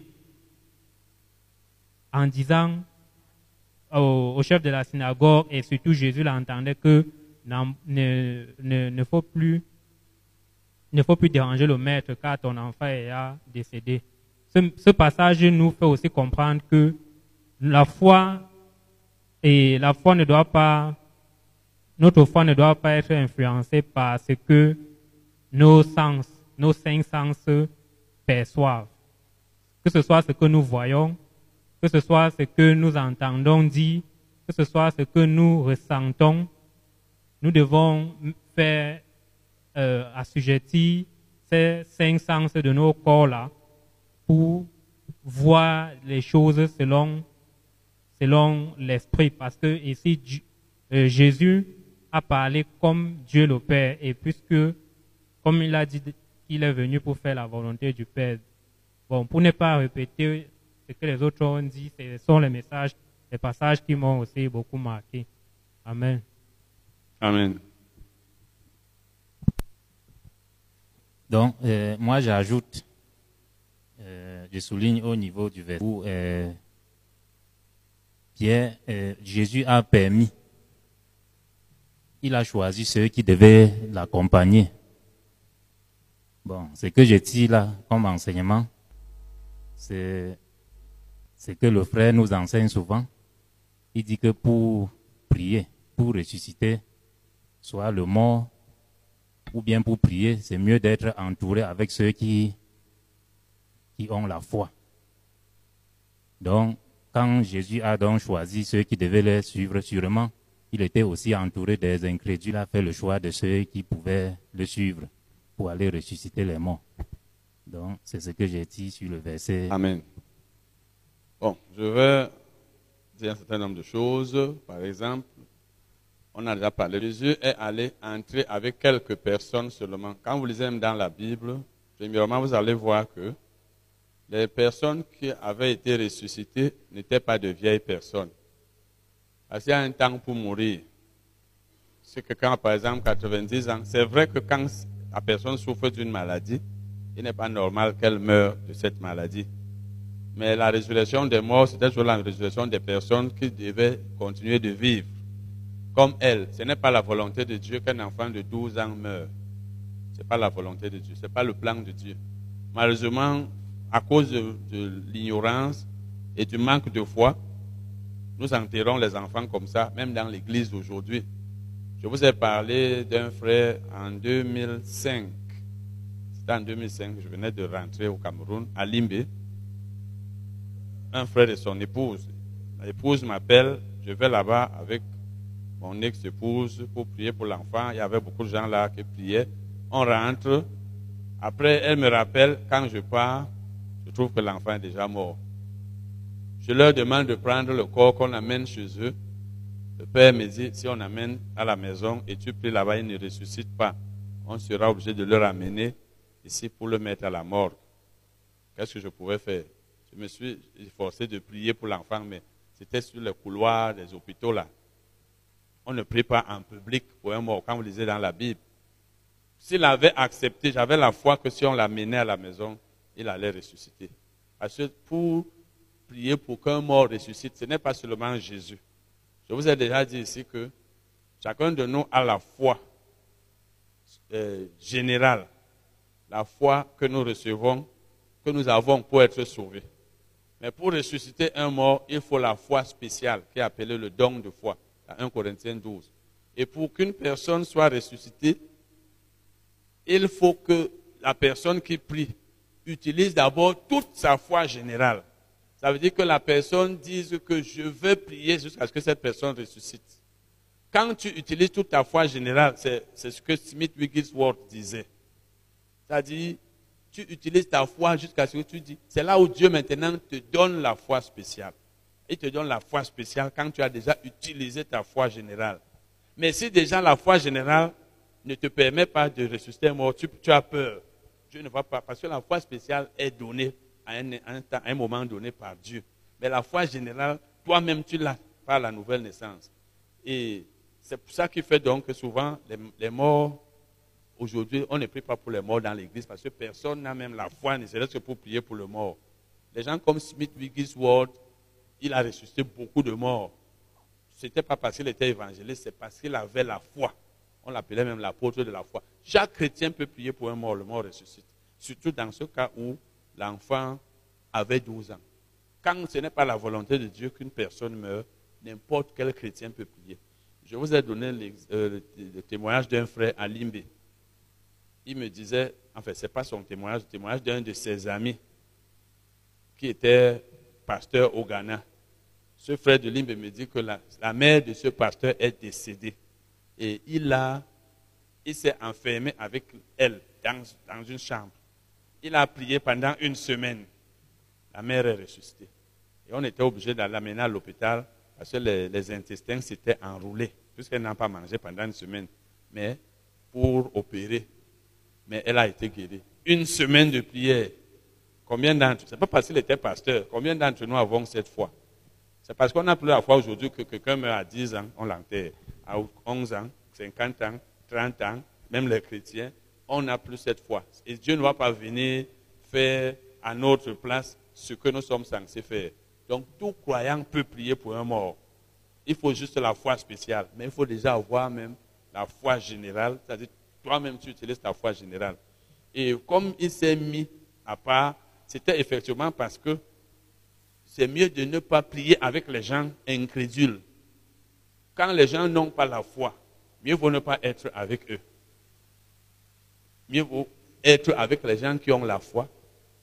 Et par exemple, je vous ai donné le témoignage de Kenneth Hagin, où je crois que c'était un surintendant de son assemblée qui était décédé. En fait, il travaillait quelque part, il est tombé. Et on a dit que le médecin a dit que si on le touche seulement pour le déplacer, il va mourir. Mais à la fin, on l'a amené à l'hôpital. Il s'est mis à prier. Il dit, il priait. Quand il priait, à un moment donné, quand il se reposait un peu, le monsieur avait tendance à mourir. Il recommençait. Comme la femme était là, la femme du monsieur, il lui a demandé d'aller à la maison. La femme est allée à la maison, il est resté seul, prier. Et finalement, l'homme a ressuscité. Je vous ai raconté ça ici. C'est cet homme pour qui il a prié, mais l'esprit était déjà sorti un temps, il était mort. Et le monsieur dit, après des jours, il vient dire à l'Assemblée que vraiment, nous les chrétiens, quand quelqu'un meurt, on ne doit même pas pleurer. Parce qu'il il dit que quand il a dégringolé là-bas, son esprit est sorti de son corps. Donc quand Kenneth priait, l'esprit était au ciel. C'est lui qui dit que il, il y avait quelque chose comme un rideau. Jésus a poussé comme ça. Jésus lui a dit, rentre sur la terre. Il a dit, je ne rentre pas. Parce qu'il dit qu'il y avait une adoration tellement intéressante que tu ne peux pas entendre ça, tu veux encore rentrer. Jésus lui a dit, rentre sur la terre. Deuxième fois, il dit, je ne rentre pas. Jésus lui a dit, rentre sur la terre. Le frère Hagging ne veut pas te laisser venir. Il a poussé le rideau. Et il dit qu'il a commencé à entendre Kenneth Hagin prier que je ne veux pas le laisser partir. Donc son esprit est rentré. Et son esprit est rentré parce que Kenneth a avait des arguments en disant, cet homme donne tel pourcentage de son argent dans mon ministère, je ne veux pas le laisser partir. Seigneur, ce qui est important pour mon ministère est important pour toi. Je ne veux pas le laisser partir. Il ne priait pas que Seigneur, pardon. Il a dit, je ne veux pas le laisser. Ça veut dire, je l'arrête. Je vous ai dit à les gens que Dieu a utilisés, ça dit quand il parle Jésus, entre guillemets, le respecte. Sait que ça, c'est ma personne. Mais ce que j'étais en train de vouloir dire, c'est qu'il a demandé à la femme de monsieur d'aller à la maison. Parce que quand on prie, les uns sont là, ils pleurent. Oh, oh mon enfant, eh, tu es parti. Ça ne marche pas. C'est pourquoi Jésus souvent mettait les gens de côté. Et comme il a dit à ce monsieur, ne crains pas, crois seulement. Parce que la crainte exclut la foi. Quand quelqu'un craint, ça veut dire qu'il n'a pas la foi. La crainte ou alors la peur. La foi ne craint pas. La foi ne pleure pas. Quand tu as peur que ce que tu veux recevoir, tu ne le reçoives pas, ça veut dire que tu n'as pas la foi. Quand on a la foi, on a la conviction. Donc quand Jésus lui dit, ne crains pas, crois seulement, ça veut dire que toi tu es en train de craindre alors qu'il faut croire, il faut avoir la foi. La foi et la crainte ne marchent pas ensemble. Si tu crains, ça veut dire que tu n'as pas la foi. Si tu as la foi, tu ne crains pas. Et ici, Jésus lui-même avait la foi, comme je l'ai dit. Parce que tu ne peux pas aller prier pour un mort si tu n'as pas la foi. Vraiment, ça ne vaut pas la peine. Ne va pas prier juste pour prier. Si tu n'as pas la foi, laisse. Laisse seulement.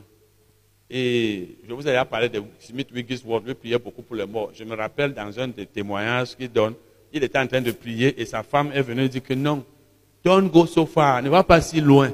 Donc la femme avait déjà peur que tu veux ressusciter un mort. Smith, lui, il avait l'habitude de prier pour les morts. C'est lui je vous ai dit, c'est lui qui avait dit à quelqu'un qui avait les deux pieds coupés, va acheter les, les, les, chaussures. Les deux pieds sont sortis. C'était la foi. On n'a plus la foi aujourd'hui dans l'église. Quelqu'un a le mot de tête, il va à l'hôpital. Quelqu'un a ceci, quelqu'un meurt, on part. Quelqu'un a 30 ans, directement mort. Comme pour l'enfant de 13 ans de Limbela. Ça m'a fait mal. Il avait même l'âge de mon fils, mon premier fils à l'époque. On, s'entendait beaucoup, sa famille et moi. J'ai dit que j'avais la foi qu'on devait l'amener à l'hôpital, à la maison. Mais son père a dit, si on l'amène, il, n'est pas ressuscité, on pourra l'amener à la maison. Et tu ne peux pas forcer quelqu'un à accepter. Bon, donc je dirais que nous tous, nous pouvons euh, euh, prier pour les morts. Nous pouvons prier pour un mort.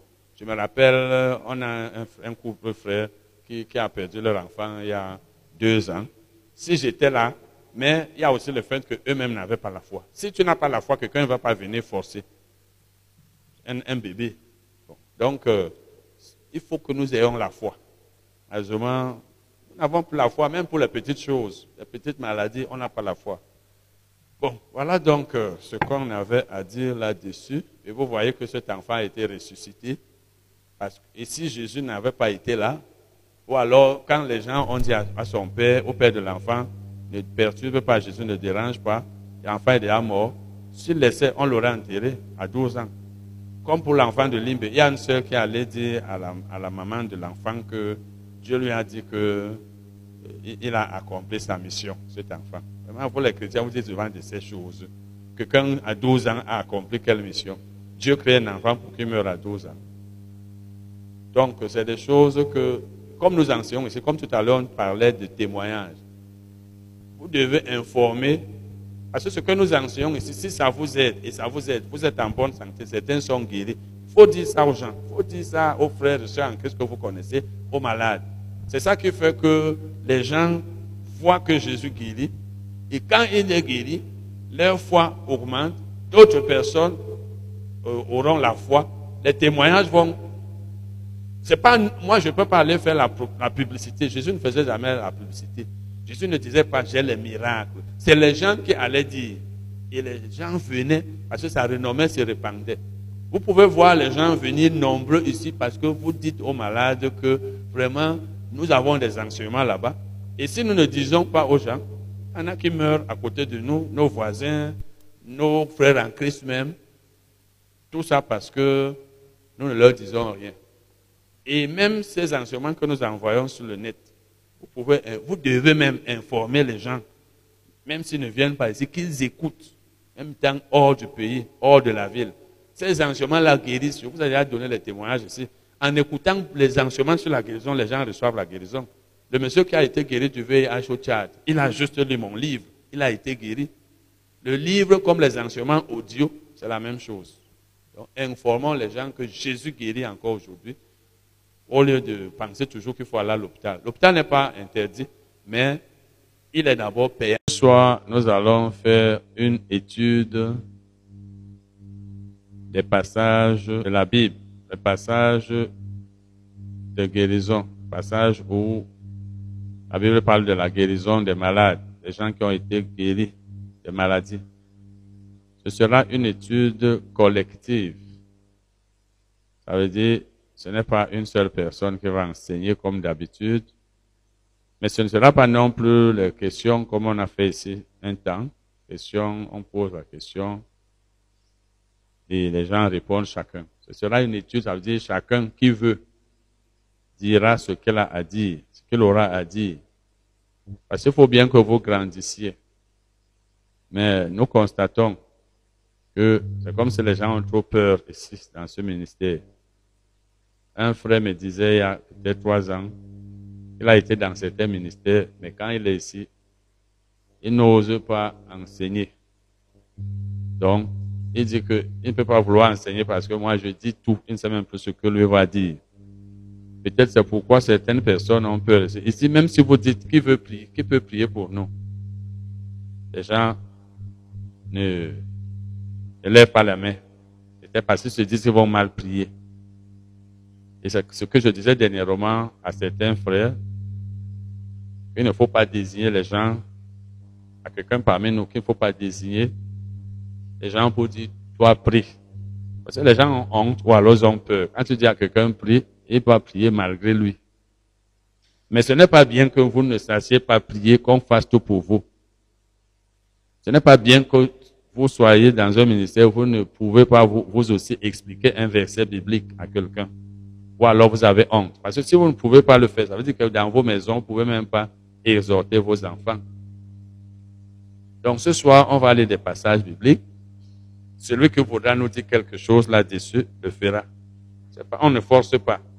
Mais c'est bien. Et là, on étudie ensemble et chacun dit ce qu'il voit dans le verset. Ça nous permet de comprendre mieux. Je me rappelle il y a des mois quand les questions étaient posées ici.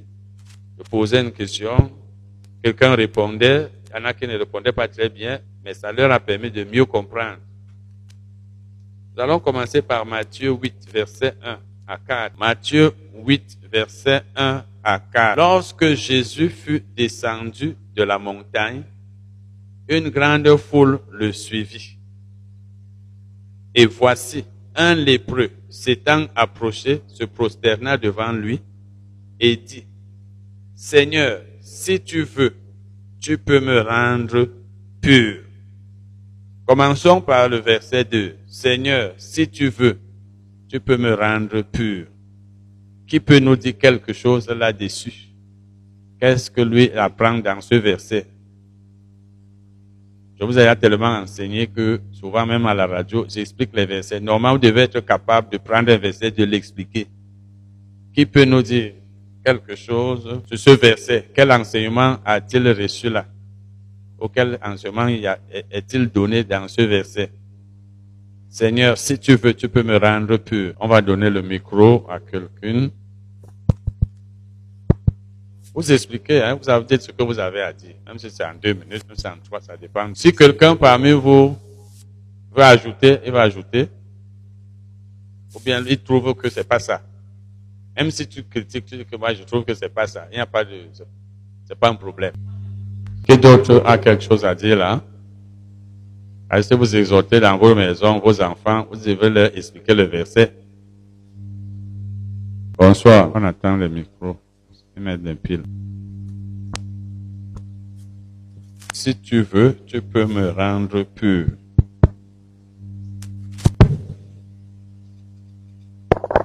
Bon, elle va recommencer parce que ça n'a pas enregistré. Vous savez, c'est envoyé sur le net. Tous, les enseignements ici sont envoyés sur Internet. Ok, je disais que ce que je vois dans le verset 2, le lépreux qui dit à Jésus que s'il le voulait, il le rendrait pur, c'est que le lépreux croit ou il sait que Jésus peut tout. Jésus est capable de le rendre pur. Donc, mais peut-être maintenant ce que je vois aussi, c'est que il ne sait donc pas que Jésus voudrait bien le guérir, parce que c'est aussi pour ça qu'il est venu dans le monde. Mais le lépreux, lui, sait que Jésus peut toutes choses. Oui, l'autre sœur est en train de vouloir dire quelque chose. C'est même un verset qu'on a déjà. Normalement, tous les versets avant qu'elle continue, vous êtes censé pouvoir expliquer tous les versets sur la guérison. Parce qu'on a déjà eu à lire ça, on, ex- on explique, on- etc. Donc si vous êtes de ceux qui sont ici, vous ne pouvez pas expliquer ces versets, vraiment, c'est grave. Vas-y. Ok, la première chose que je remarque dans ce verset, c'est que c'est le malade qui allait vers Jésus pour chercher sa guérison. Parce que le lépreux s'est approché de Jésus parce qu'il savait que Jésus avait le pouvoir, la capacité de le guérir. C'est pourquoi il a allé pour euh, solliciter sa guérison. Donc, et ce que je peux comprendre ici, c'est que lorsque nous sommes malades, c'est nous-mêmes qui devons désirer, demander notre guérison à Dieu, parce que il est capable de nous guérir. Est-ce qu'il y a une autre intervention? Bonsoir. La remarque ici, c'est que le reproche, c'est que Jésus est tout puissant. Il peut guérir toute maladie. Mais il ne sait pas s'il a la volonté de le guérir. Et nous savons que le Seigneur Jésus-Christ a la volonté de guérir chaque malade. Autre personne? Bonsoir. Bonsoir. Ce que je, bon, je vois dans ce verset est que, un, premièrement, la lèpre était une maladie de honte. Et c'était une maladie répugnante. Peut-être le lépreux a essayé ailleurs et il n'a pas pu trouver une solution. Donc, en venant à Jésus, il était un peu désespéré. Donc, il disait, si tu peux, avec un désespoir, mais, puisqu'il savait que Si la volonté parfaite de Dieu est que nous soyons en bonne santé. Et il a approché Jésus parce qu'il avait espoir que à travers la puissance de pouvoir de Jésus, il pouvait recevoir la guérison. Ok, nous allons, parce que je ne pense pas, sauf si quelqu'un veut dire quelque chose de nouveau qui n'a pas été dit. Sinon, il ne faut pas qu'on reprenne les mêmes choses. Jésus, effectivement, quand Jésus est venu sur la terre, quand il était là, les gens se sont rendus compte qu'il guérissait toutes sortes de maladies, même celles qui n'étaient jamais guéries. Et c'est vrai, c'est le malade qui est allé vers lui. Et c'est effectivement le malade qui doit chercher ce dont il a besoin. C'est lui qui doit demander à Dieu de lui donner ce dont il a besoin. Pas seulement le malade, toute personne qui a besoin de quelque chose doit le demander à Dieu. Donc, la Bible dit dans Jacques 4 quelque part, vous ne recevez pas parce que vous ne demandez pas.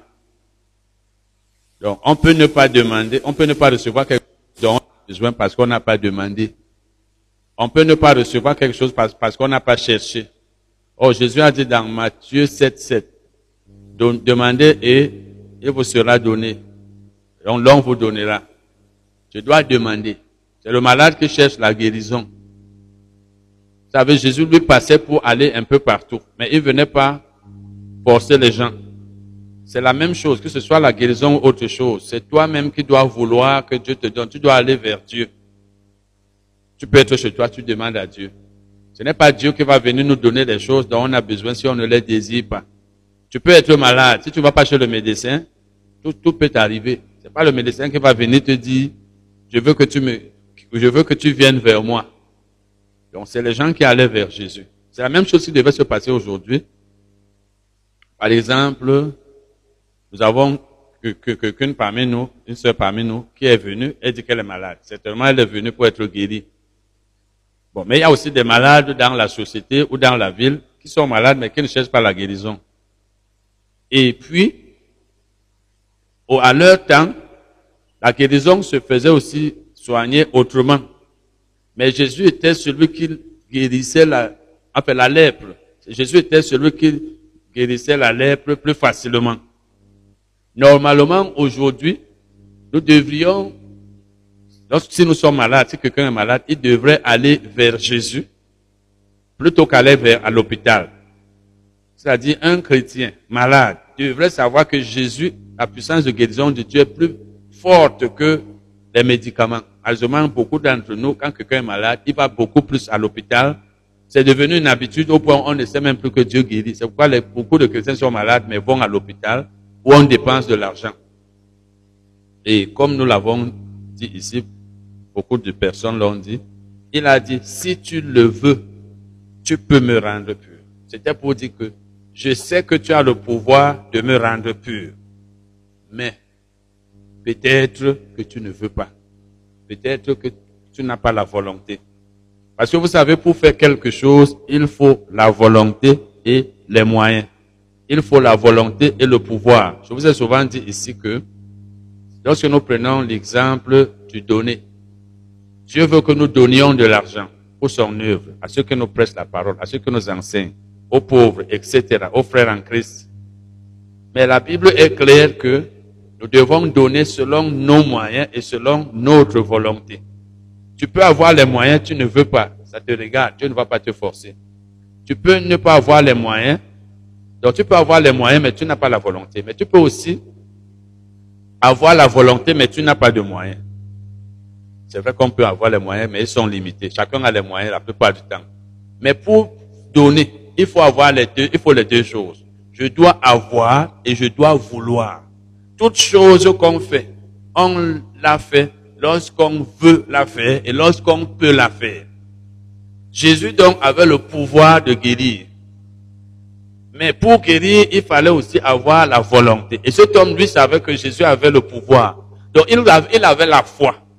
Il avait la foi. Parce que la- avoir la foi veut dire, tu crois que Dieu peut faire ce que tu veux. Pour la foi, il l'avait. Mais maintenant, il ne savait pas si Jésus voulait. Et c'est là donc où Jésus lui a dit, la Bible dit, Jésus lui dit, la Bible dit ici, Jésus, euh, Seigneur, si tu veux, tu peux me, si tu le veux, tu peux me rendre pur. Jésus étendit la main, le toucha et dit, je le veux, sois pur. Aussitôt la lèpre, aussitôt il fut purifié de sa lèpre.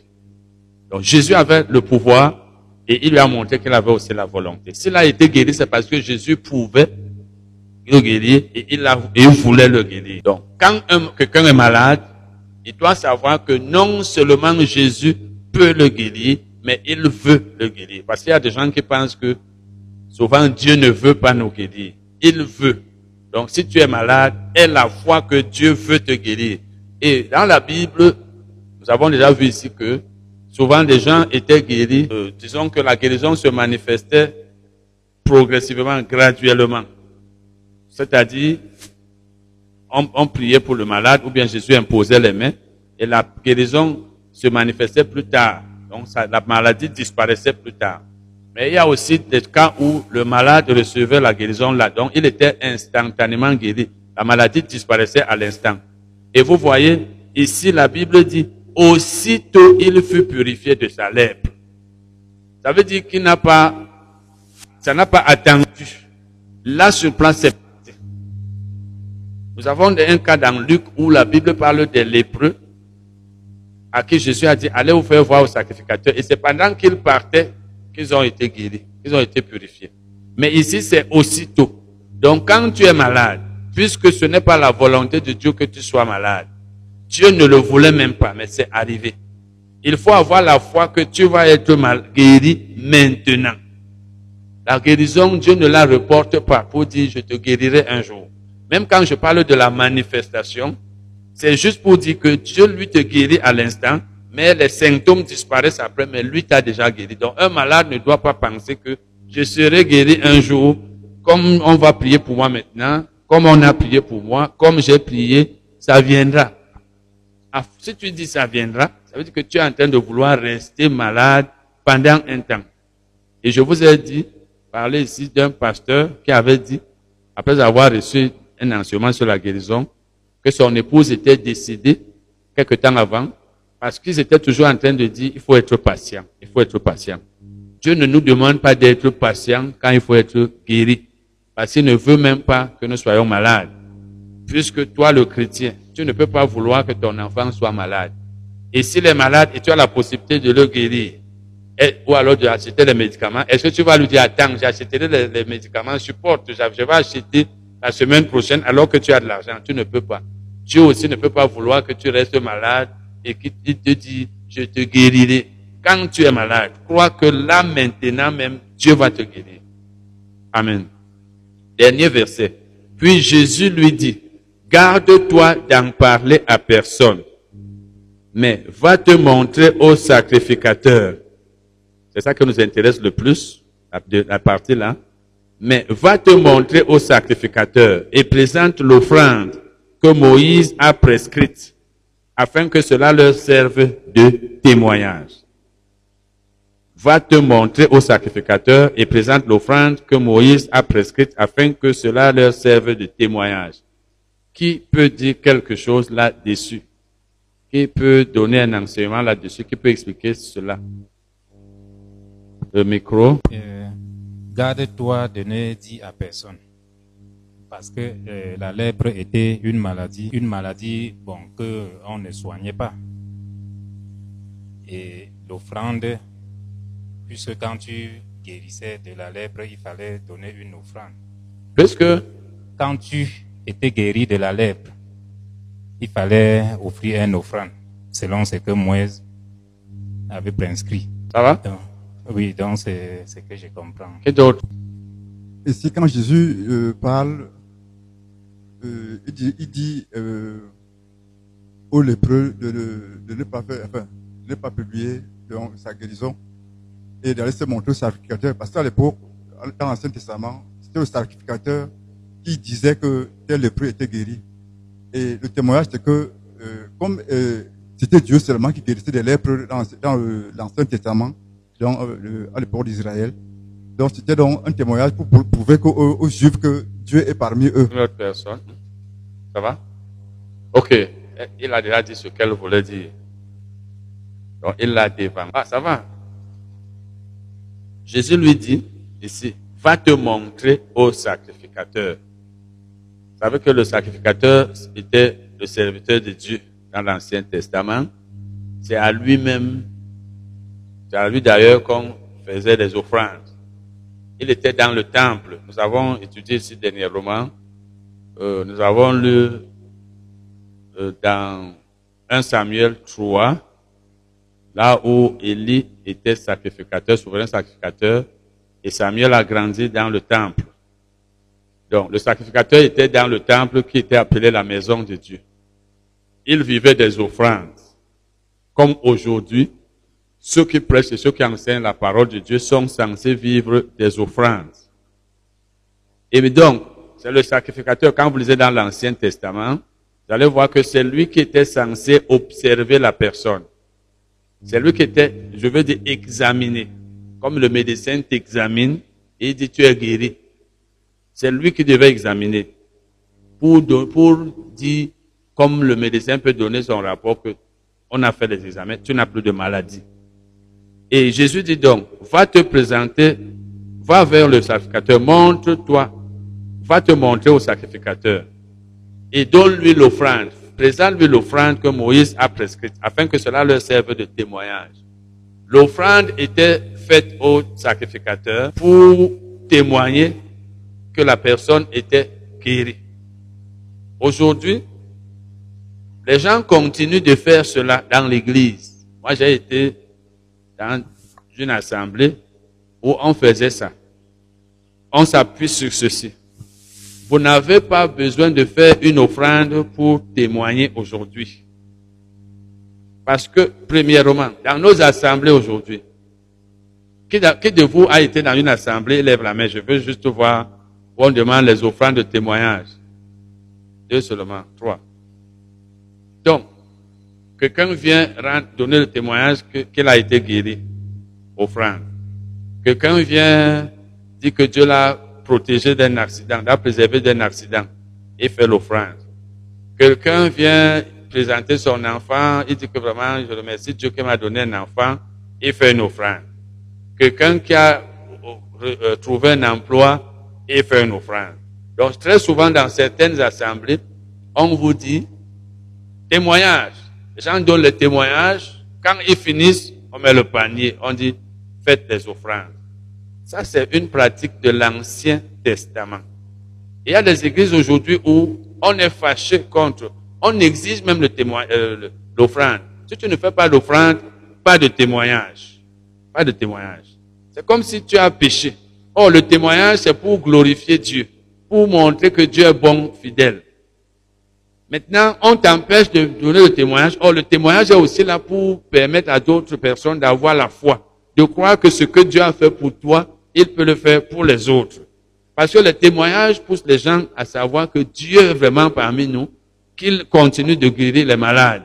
Ça glorifie Dieu, ça fait que beaucoup de personnes aussi aient la foi, et ça fait que Dieu fera aussi beaucoup de choses dans la vie de ceux qui auront la foi. Quand il n'y a pas de témoignage, les gens pensent que tout ce qu'on enseigne là, même ici, quand on vous enseigne, si vous avez le témoignage, vous ne les donnez pas, les gens ne savent pas que ce qu'on a enseigné, ça vous a fait obtenir quelque chose, et ils vont dire, ah, mais depuis qu'on enseigne ça. Et autre chose, c'est que l'offrande de témoignage était faite seulement pour la purification de la lèpre. Ce n'était pas pour les autres choses. C'était seulement pour la lèpre. Aujourd'hui, toute chose que Dieu a faite pour toi, tu, quand tu, tu le dis à l'assemblée, tu fais une offrande. C'était seulement pour la lèpre, ce n'était pas pour les autres choses. Et autre chose qu'on voit ici, c'est que ce lépreux a été guéri dans le ministère de Jésus. Il a été guéri par Jésus. Mais Jésus ne lui a pas dit, fais-moi l'offrande. Il a dit, présente-toi, montre-toi au sacrificateur. Parce que c'est ton sacrificateur qui est censé prendre ton offrande. Aujourd'hui, on nous exige que quand tu as été guéri, tu dois donner à ce ministère comme si c'est lui qui t'avait guéri. Tu ne fais pas d'offrande à ton pasteur quand l'église a prié pour toi, quand tu as été dans cette assemblée et tu as reçu quelque chose. C'est comme si tu as péché contre le pasteur. Ça devient un problème personnel. Or, ce n'est pas le pasteur qui t'a guéri, même si c'est lui qui a prié pour toi. Jésus pouvait bien dire, donne-moi l'offrande. Mais il a dit, donne-la au sac, à ton sacrificateur. Il n'a pas voulu être fait comme si c'est lui qui était euh, euh, l'auteur de cette guérison. Pourtant, c'était lui. Parce qu'aujourd'hui, je connais des cas comme ça. Il y a même une soeur parmi nous à qui on a fait ce reproche que tu as eu ton enfant, tu l'as eu ici dans notre ministère. Les gens font aujourd'hui comme si c'est eux qui vous guérissent. Même si c'est moi qui prie pour quelqu'un parmi vous, il est guéri. Il ne me doit rien. S'il fallait même faire une offrande, on n'en a pas besoin aujourd'hui. Il doit la faire à Dieu. Et Dieu n'est pas seulement ici. Bien sûr, tu peux soutenir, tu dois soutenir un ministère qui a béni, qui t'a transformé la vie, qui t'a béni, mais ce n'est pas une dette envers moi. Malheureusement, aujourd'hui, les gens se comportent comme si, quand tu as été dans une assemblée, tu as eu un enfant, tu as eu le travail, c'est l'assemblée qui a fait ça. Comme si toi-même, tu ne pouvais pas recevoir ça ailleurs.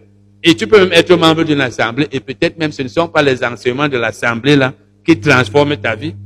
Certains d'entre nous, nous avons été dans les assemblées. Moi, j'ai été dans les assemblées. À Libye particulièrement. Et même ici, un temps. Mais je ne sais pas. Peut-être quand, quand je venais de quoi? Je venais d'aller à Limbe.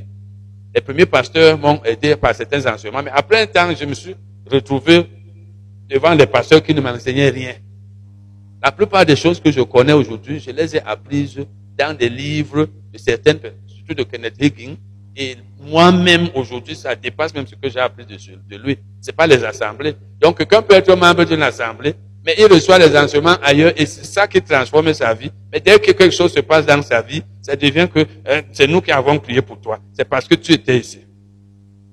Allons donc continuer. Allons à Matthieu, toujours Matthieu 8, verset 5 à 13, verset 5 à 13. Comme Jésus entrait dans Capernaum, un centenier l'aborda, le priant et disant, Seigneur, mon serviteur est couché à la maison, atteint de paralysie et souffrant beaucoup. Jésus lui dit, J'irai et je le guérirai. Le centenier répondit, Seigneur, je ne suis pas digne que tu entres sous mon toit, mais dis seulement un mot et mon serviteur sera guéri. Bon. Ce qui nous intéresse le plus ici, en fait, dans les, trois versets là, les deux versets là, les trois mêmes, qu'est-ce qu'on peut retenir là? Qu'est-ce que vous pouvez dire, donner là comme enseignement? Verset 5 à 7 à 8 mais je le commence. Comme Jésus entrait dans Capernaum, un centenier l'aborda. Bon, il n'y a pas grand-chose à dire là, mais sinon, la même chose qu'on a dit tout à l'heure, c'est lui qui est allé vers Jésus. Le priant et disant, Seigneur, mon serviteur est couché à la maison, atteint de paralysie et souffrant beaucoup. Donc, ce n'est même pas le malade lui-même qui est allé vers Jésus, puisque lui, il était à la maison, c'est une autre personne.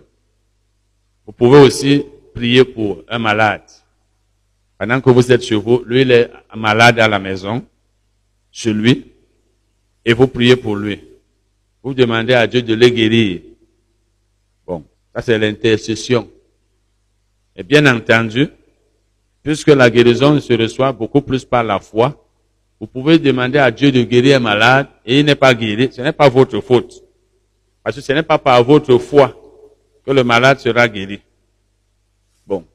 Mais si vous avez un malade, souvent on le fait ici, mais rarement, puisque c'est, il est, puisque la plupart du temps j'impose les mains aux malades et par l'onction de guérison, ils sont guéris. Mais l'onction de guérison ne peut pas guérir quelqu'un qui est à distance. Mais vous pouvez donner le nom du malade, comme on l'a fait ici il y a peut-être deux semaines. Nous prions pour le malade pendant que lui n'est pas là. Donc cet homme demande donc à Jésus de guérir euh, son serviteur. Jésus lui dit, j'irai et je le guérirai. Jésus voulait par là dire qu'il attende. Ça viendra, peut-être dans deux jours, je ne sais pas, mais qu'il attende. Cet homme avait donc une très grande foi. La Bible dit qu'il a dit non. Moi-même, que suis là, il dit, je ne suis pas digne. Il dit, Seigneur, je ne suis pas digne que tu entres sous mon toit. Ça veut dire tu es une personne de, de, de, tu es Dieu. Je suis un pécheur. Je suis une personne qui n'est pas digne de te recevoir. Mais là, vous, vous ne devez pas avoir cette pensée. Parce qu'il y a encore des chrétiens aujourd'hui qui disent que, ah, je ne suis pas digne. Non, vous êtes digne. Quand tu es né de nouveau, tu es digne de tout ce que Dieu peut te donner. Il t'a déjà tout donné. C'est comme il y a des chrétiens qui disent encore aujourd'hui, ah, je suis un pauvre pécheur. C'est comme il y a des gens qui pensent encore aujourd'hui que c'est par grâce. Et comme disait ça, je crois hier, que non, tu sais, euh, quelqu'un a enseigné que si tu pries et ta foi ne marche pas, il faut dire à Dieu, euh, souviens-toi ou bien de ta grâce, quelque chose comme ça. Comme si c'est pas la grâce que nous allons encore tout recevoir aujourd'hui. La grâce était pour être sauvé. Maintenant que je suis sauvé, je suis enfant de Dieu. Je disais à la personne, dans la parabole de l'enfant prodigue, qu'est-ce que le père a dit à l'enfant qui était resté à la maison? Et je vous ai dit ici que cet enfant représentait le croyant. Celui qui était parti, l'enfant prodigue représentait le non-croyant. Il lui a dit, tu es ici avec moi tous les jours. Tout ce que j'ai t'appartient. Ça veut dire que le, veau gras que j'ai tué, je l'ai tué parce que lui, il était parti. Toi, tu es là tous les jours. Tous les veaux gras qu'il y a ici m'appartiennent et ils sont à toi. Donc tu pouvais prendre le veau, tu, tu, tu manges.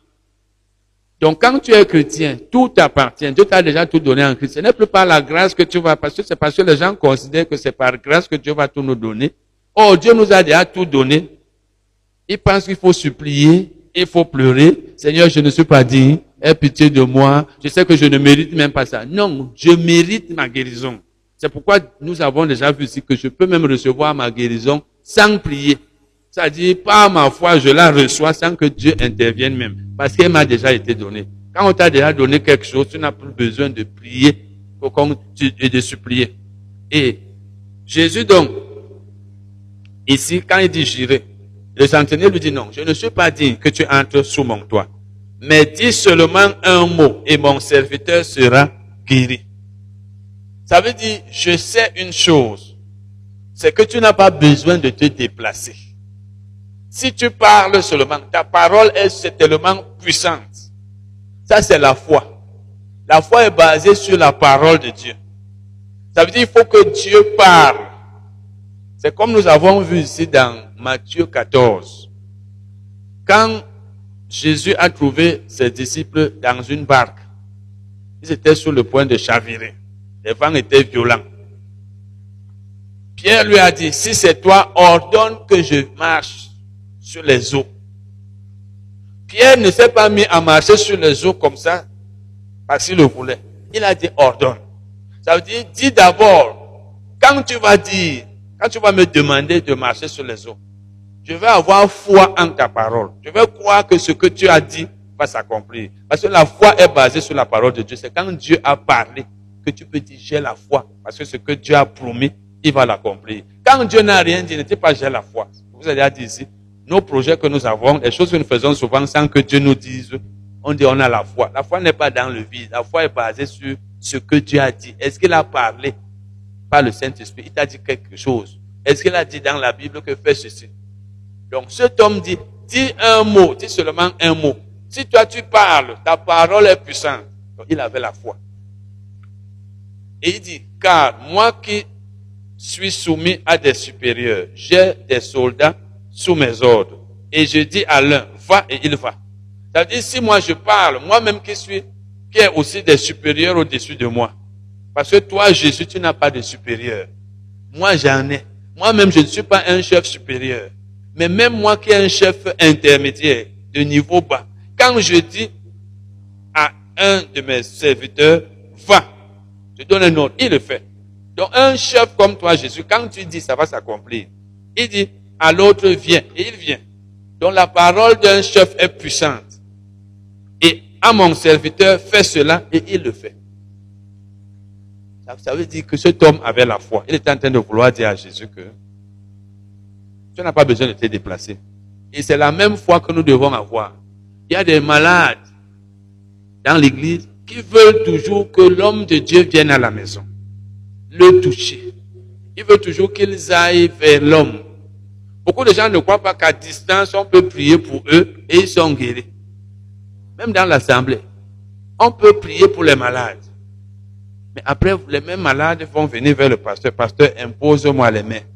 Parce que pour eux, c'est comme si quand le pasteur te touche, c'est là où la puissance de Dieu va guérir. La puissance de Dieu est partout, même chez toi où tu es.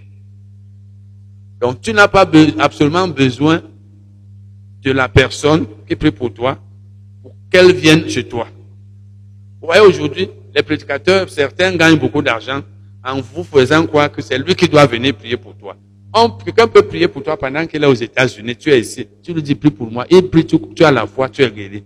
La puissance est là où tu es. Et Jésus, donc, a fait ce que cet homme lui a demandé de faire. Parce que la Bible dit qu'après l'avoir entendu, Jésus fut dans l'étonnement. Et il dit à ceux qui le suivaient, je vous le dis en vérité, même en Israël, je n'ai pas trouvé une aussi grande foi. Qu'est-ce que ça veut dire? C'est en Israël que la foi devait être grande, parce que Israël était le peuple de Dieu. Mais lui, il trouve un homme qui a la foi plus que les Israélites. Dans le Nouveau Testament, ça voudrait dire que c'est un peu comme un non-croyant a une plus grande foi qu'un croyant. Alors que c'est dans l'église que les gens devraient avoir la foi. Puisque nous, nous avons la parole de Dieu et Dieu est avec nous. Or, je vous déclare que plusieurs viendront de l'Orient et de l'Occident et seront à table avec Abraham, Isaac et Jacob dans le royaume des cieux. Donc, il veut dire ici que Jacob, Abraham, Isaac, Jacob, qui étaient des Israélites et les, pères des Hébreux, des Israélites, ceux à qui Dieu avait fait la promesse, ils vont être dans le royaume des cieux. Mais il y aura même des gens qui n'étaient pas des Israélites qui seront là. Comme pour dire que, par exemple, aujourd'hui dans le Nouveau Testament, vous verrez des non-croyants recevoir les bénédictions de Dieu. Par exemple, la guérison, alors que c'est vous qui deviez même être les premières personnes à les recevoir. Et c'est vrai parce que certains d'entre nous croyants ne recevons pas certaines bénédictions de Dieu. Il y a des non-croyants qui ont plus de foi que nous. On a seulement la foi qu'on est sauvé.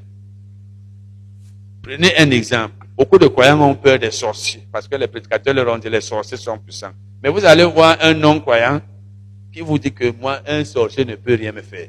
Mais c'est vous qui priez contre des sorciers, vous tremblez. Vous allez voir un croyant, quand il voit un cafard, on lui a dit que le cafard c'est la sorcellerie. Il a peur de ça, alors que les non-croyants sont là, ils n'ont pas peur. Et il dit donc, Jésus, mais les fils du royaume seront jetés dans les ténèbres du dehors. Je vous ai déjà dit que même la guérison, souvent, les non-croyants reçoivent la guérison facilement alors que c'est nous qui devions la recevoir. C'est ça que Jésus parle ici. Où il y aura des pleurs et des grincements dedans. Puis Jésus dit au centenier, va, qu'il te soit fait selon ta foi. Et à l'heure même, le serviteur fut guéri. Donc, vous voyez que quand vous voyez qu'il avait la foi, on a déjà vu un cas comme ça ici, quand des gens ont, ont amené un malade, on a vu que ceux qui le portaient avaient la foi, mais lui-même aussi avait la foi.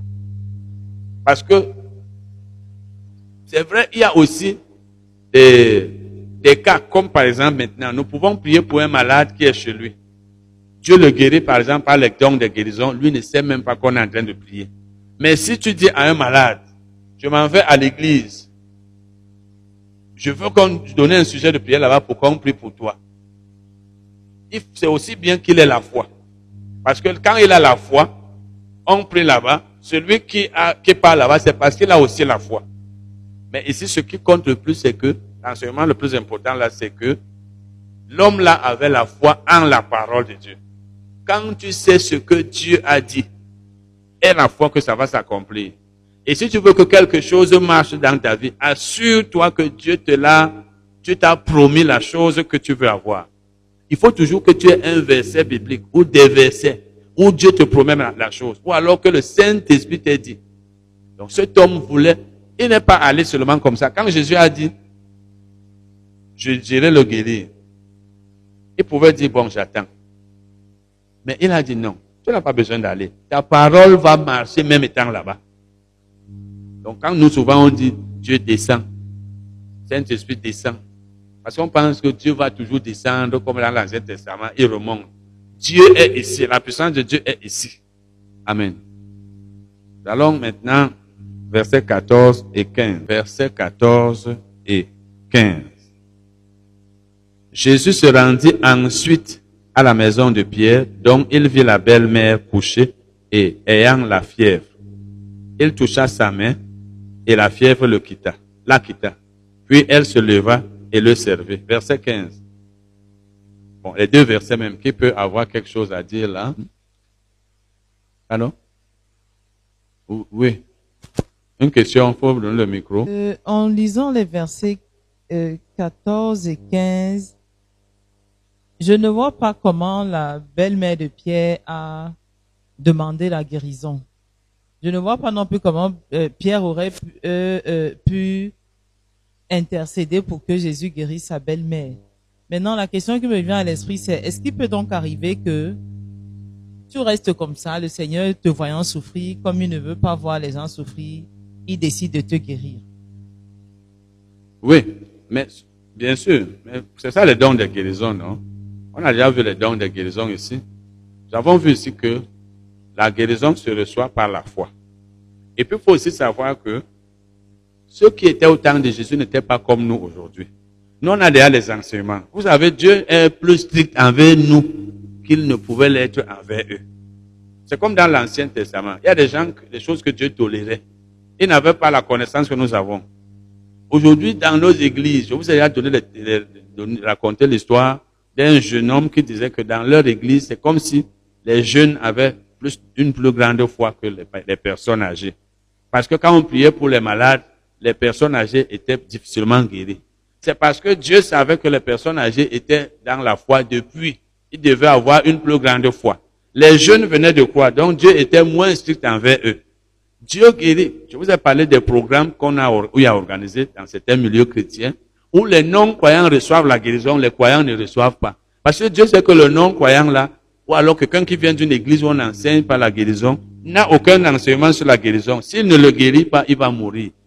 Mais toi, tu as été enseigné, tu dois avoir la foi. Donc, ici, souvent, dans les, quatre évangiles, certaines personnes n'avaient même pas encore entendu parler de Jésus, de la foi. Comme la femme à la perte de sang, Marc 4, 5. C'est parce qu'elle a entendu parler de Jésus. Bon, ici maintenant, la Bible dit que Jésus est allé à la maison de, il s'est rendu à la maison de Pierre. La Bible ne nous explique pas. Peut-être c'est Pierre qui lui a dit, allons. Vous savez, la Bible ne donne pas toujours tous les détails. Peut-être Pierre nous a dit, allons chez moi. Vous savez que Pierre était avec Jésus, n'est-ce pas? On ne sait pas s'ils sont allés manger, ou alors juste voir sa maison, ou alors c'est Pierre qui lui a dit, ma mère est malade, ma belle-mère est malade, comme tu vois là. Je voudrais qu'on aille là-bas. Bon, si c'est Pierre qui lui a demandé d'aller là-bas, eh bien, qu'est-ce que ça veut dire? Ça veut donc dire que il y a eu quelqu'un, n'est-ce pas? Un peu comme euh, tout à l'heure là, quelqu'un qui a dit euh, à Jésus, j'ai un malade. Bon, et maintenant, il a touché sa main et la fièvre l'a quitté. Donc, peut-être même que c'est la belle-mère qui a dit à Pierre, comme toi tu dis que Jésus guérit les gens là, appelle-le. Et vous savez que Jésus, généralement, il passait. Il, il- il était beaucoup plus dans les voies publiques. Vous ne allez pas souvent voir qu'il est allé dans les maisons des gens. Mais quand vous le voyez dans la maison des gens, certainement on lui a dit qu'il avait malade. Il, il- il passait dans les rues et c'est les gens qui venaient. Donc ici, c'est peut-être que Pierre lui a dit, maître, il faut qu'on aille.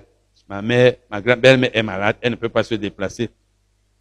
Et comme c'était sa personne, on peut dire Pierre. Parce que dans d'autres cas, c'est les malades qu'on on les, on les portait pour les amener. Et c'est ça même qui doit être fait. Parce que si l'homme qui prie pour les malades se déplace pour aller dans les maisons, il va mourir vite. Je vous ai dit que Smith Wigglesworth avait beaucoup de miracles. Mais il n'allait chez les gens que quand le Saint-Esprit le lui disait. Aujourd'hui, nous avons des gens qui prient pour les malades, c'est parce qu'ils n'ont rien à faire. Parce qu'on ne peut pas être quelqu'un qui prie pour les malades, tu vas dans les maisons. Vous voyez, j'attends tous les malades ici. S'ils sont même 100, je prends la peine de leur imposer les mains. Mais si quelqu'un attend que c'est moi qui aille dans sa maison, que je n'ai rien d'autre à faire, je vous ai parlé d'un frère qui attendait que j'allais se prier pour sa maman. Ça a passé, ça a fait des années, je pense peut-être deux ans. Après, ça, l'a, ça énervé parce qu'il soutenait le ministère. Bon, ça ne lui a pas plu.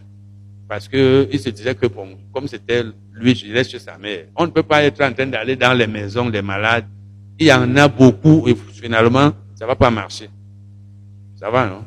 Ok. Et nous étions en train de, voilà, il a touché sa main. Oui, il y a une, un- une main levée là-bas. Faut attendre le micro. C'est pas important. Par rapport à la question de la sœur, je crois que Marc 1, verset 29 nous éclaire plus. Parce que la Bible dit, il quittait la synagogue et allait, et aussitôt à la maison de Simon et d'André en compagnie de Jacques et Jean. La belle-mère de Simon était au lit parce qu'elle avait de la fièvre. Dès que Jésus arriva, on lui parla d'elle. Voilà. Donc, Et la Bible dit que il s'approcha d'elle, lui prit la main et la fit lever. La fièvre la quitta et elle se mit à les servir. C'est pourquoi Vous savez que les, ces, ces gens, parmi les quatre évangiles là, ce n'est que dans l'évangile de Jean que Jean lui n'a pas beaucoup parlé des miracles. Il n'a pas parlé, il a parlé de l'amour de Dieu. Mais les miracles de Jésus, on trouve certains dans Matthieu, dans Marc et dans Luc. Donc les trois en parlent. D'autres, il y a même certaines Bibles qui derrière ont des tableaux comparatifs. C'est-à-dire, comme l'autre là, tu vois, dans un tableau, Matthieu euh, 8. Non, Matthieu 8, comme on a vu là, verset 14 et 13. Et tu vas voir que ça, ça revient dans Marc tel. Et nous avons eu à voir ici, c'était la parabole de, de, de- du semeur. Pour vous expliquer cette parabole, nous avons lu ça dans Marc, dans Matthieu, dans Marc et dans Luc. Et souvent, il y a certains détails que vous n'allez pas trouver chez Matthieu. et que vous allez trouver chez Marc. C'est donc le cas. Vous voyez donc que là-bas, c'est Marc, n'est-ce pas? Là-bas, c'est détaillé. Donc, il est allé chez, les- la belle-mère de, de, de, chez Pierre, la belle-mère de Pierre. C'est Simon. Simon Pierre, c'est lui Pierre. Et on lui a parlé d'elle. Ça veut dire, il est arrivé là-bas, on lui a dit, il y a quelqu'un qui est malade là-bas. Mais Matthieu, lui, n'a pas donné ce détail. C'est pourquoi souvent, c'est bien de lire, euh, que ce soit les paraboles ou les histoires ou les miracles dans Matthieu, Marc et Luc compléter. Là, vous comprenez mieux l'histoire. Mais comme je le disais, c'est ça. Ça veut dire qu'on lui a parlé d'elle. Ok. Est-ce qu'on était en train de... Bon, il toucha sa main et la fièvre le quitta, puis il se leva et le servit. Voyez, il a touché sa main. Et ici, la Bible ne nous dit pas si elle avait la foi ou pas. Quand la Bible ne nous dit pas, peut-être qu'elle a été guérie par la foi, peut-être c'était par les dons de guérison, mais une chose est sûre, elle a été guérie. Et la fièvre l'a quittée. Et elle s'est levée, elle a servi Jésus. Vous voyez donc que la, la guérison de cette femme était instantanée, immédiate. Amen. Est-ce qu'il y a une question là-dessus? Sur ce, ce passage, s'il n'y en a pas, on va arrêter là. Est-ce qu'il y a des questions dans l'ensemble de ce qu'on n'a pas de questions? OK. Est-ce des malades? Est-ce qu'il y a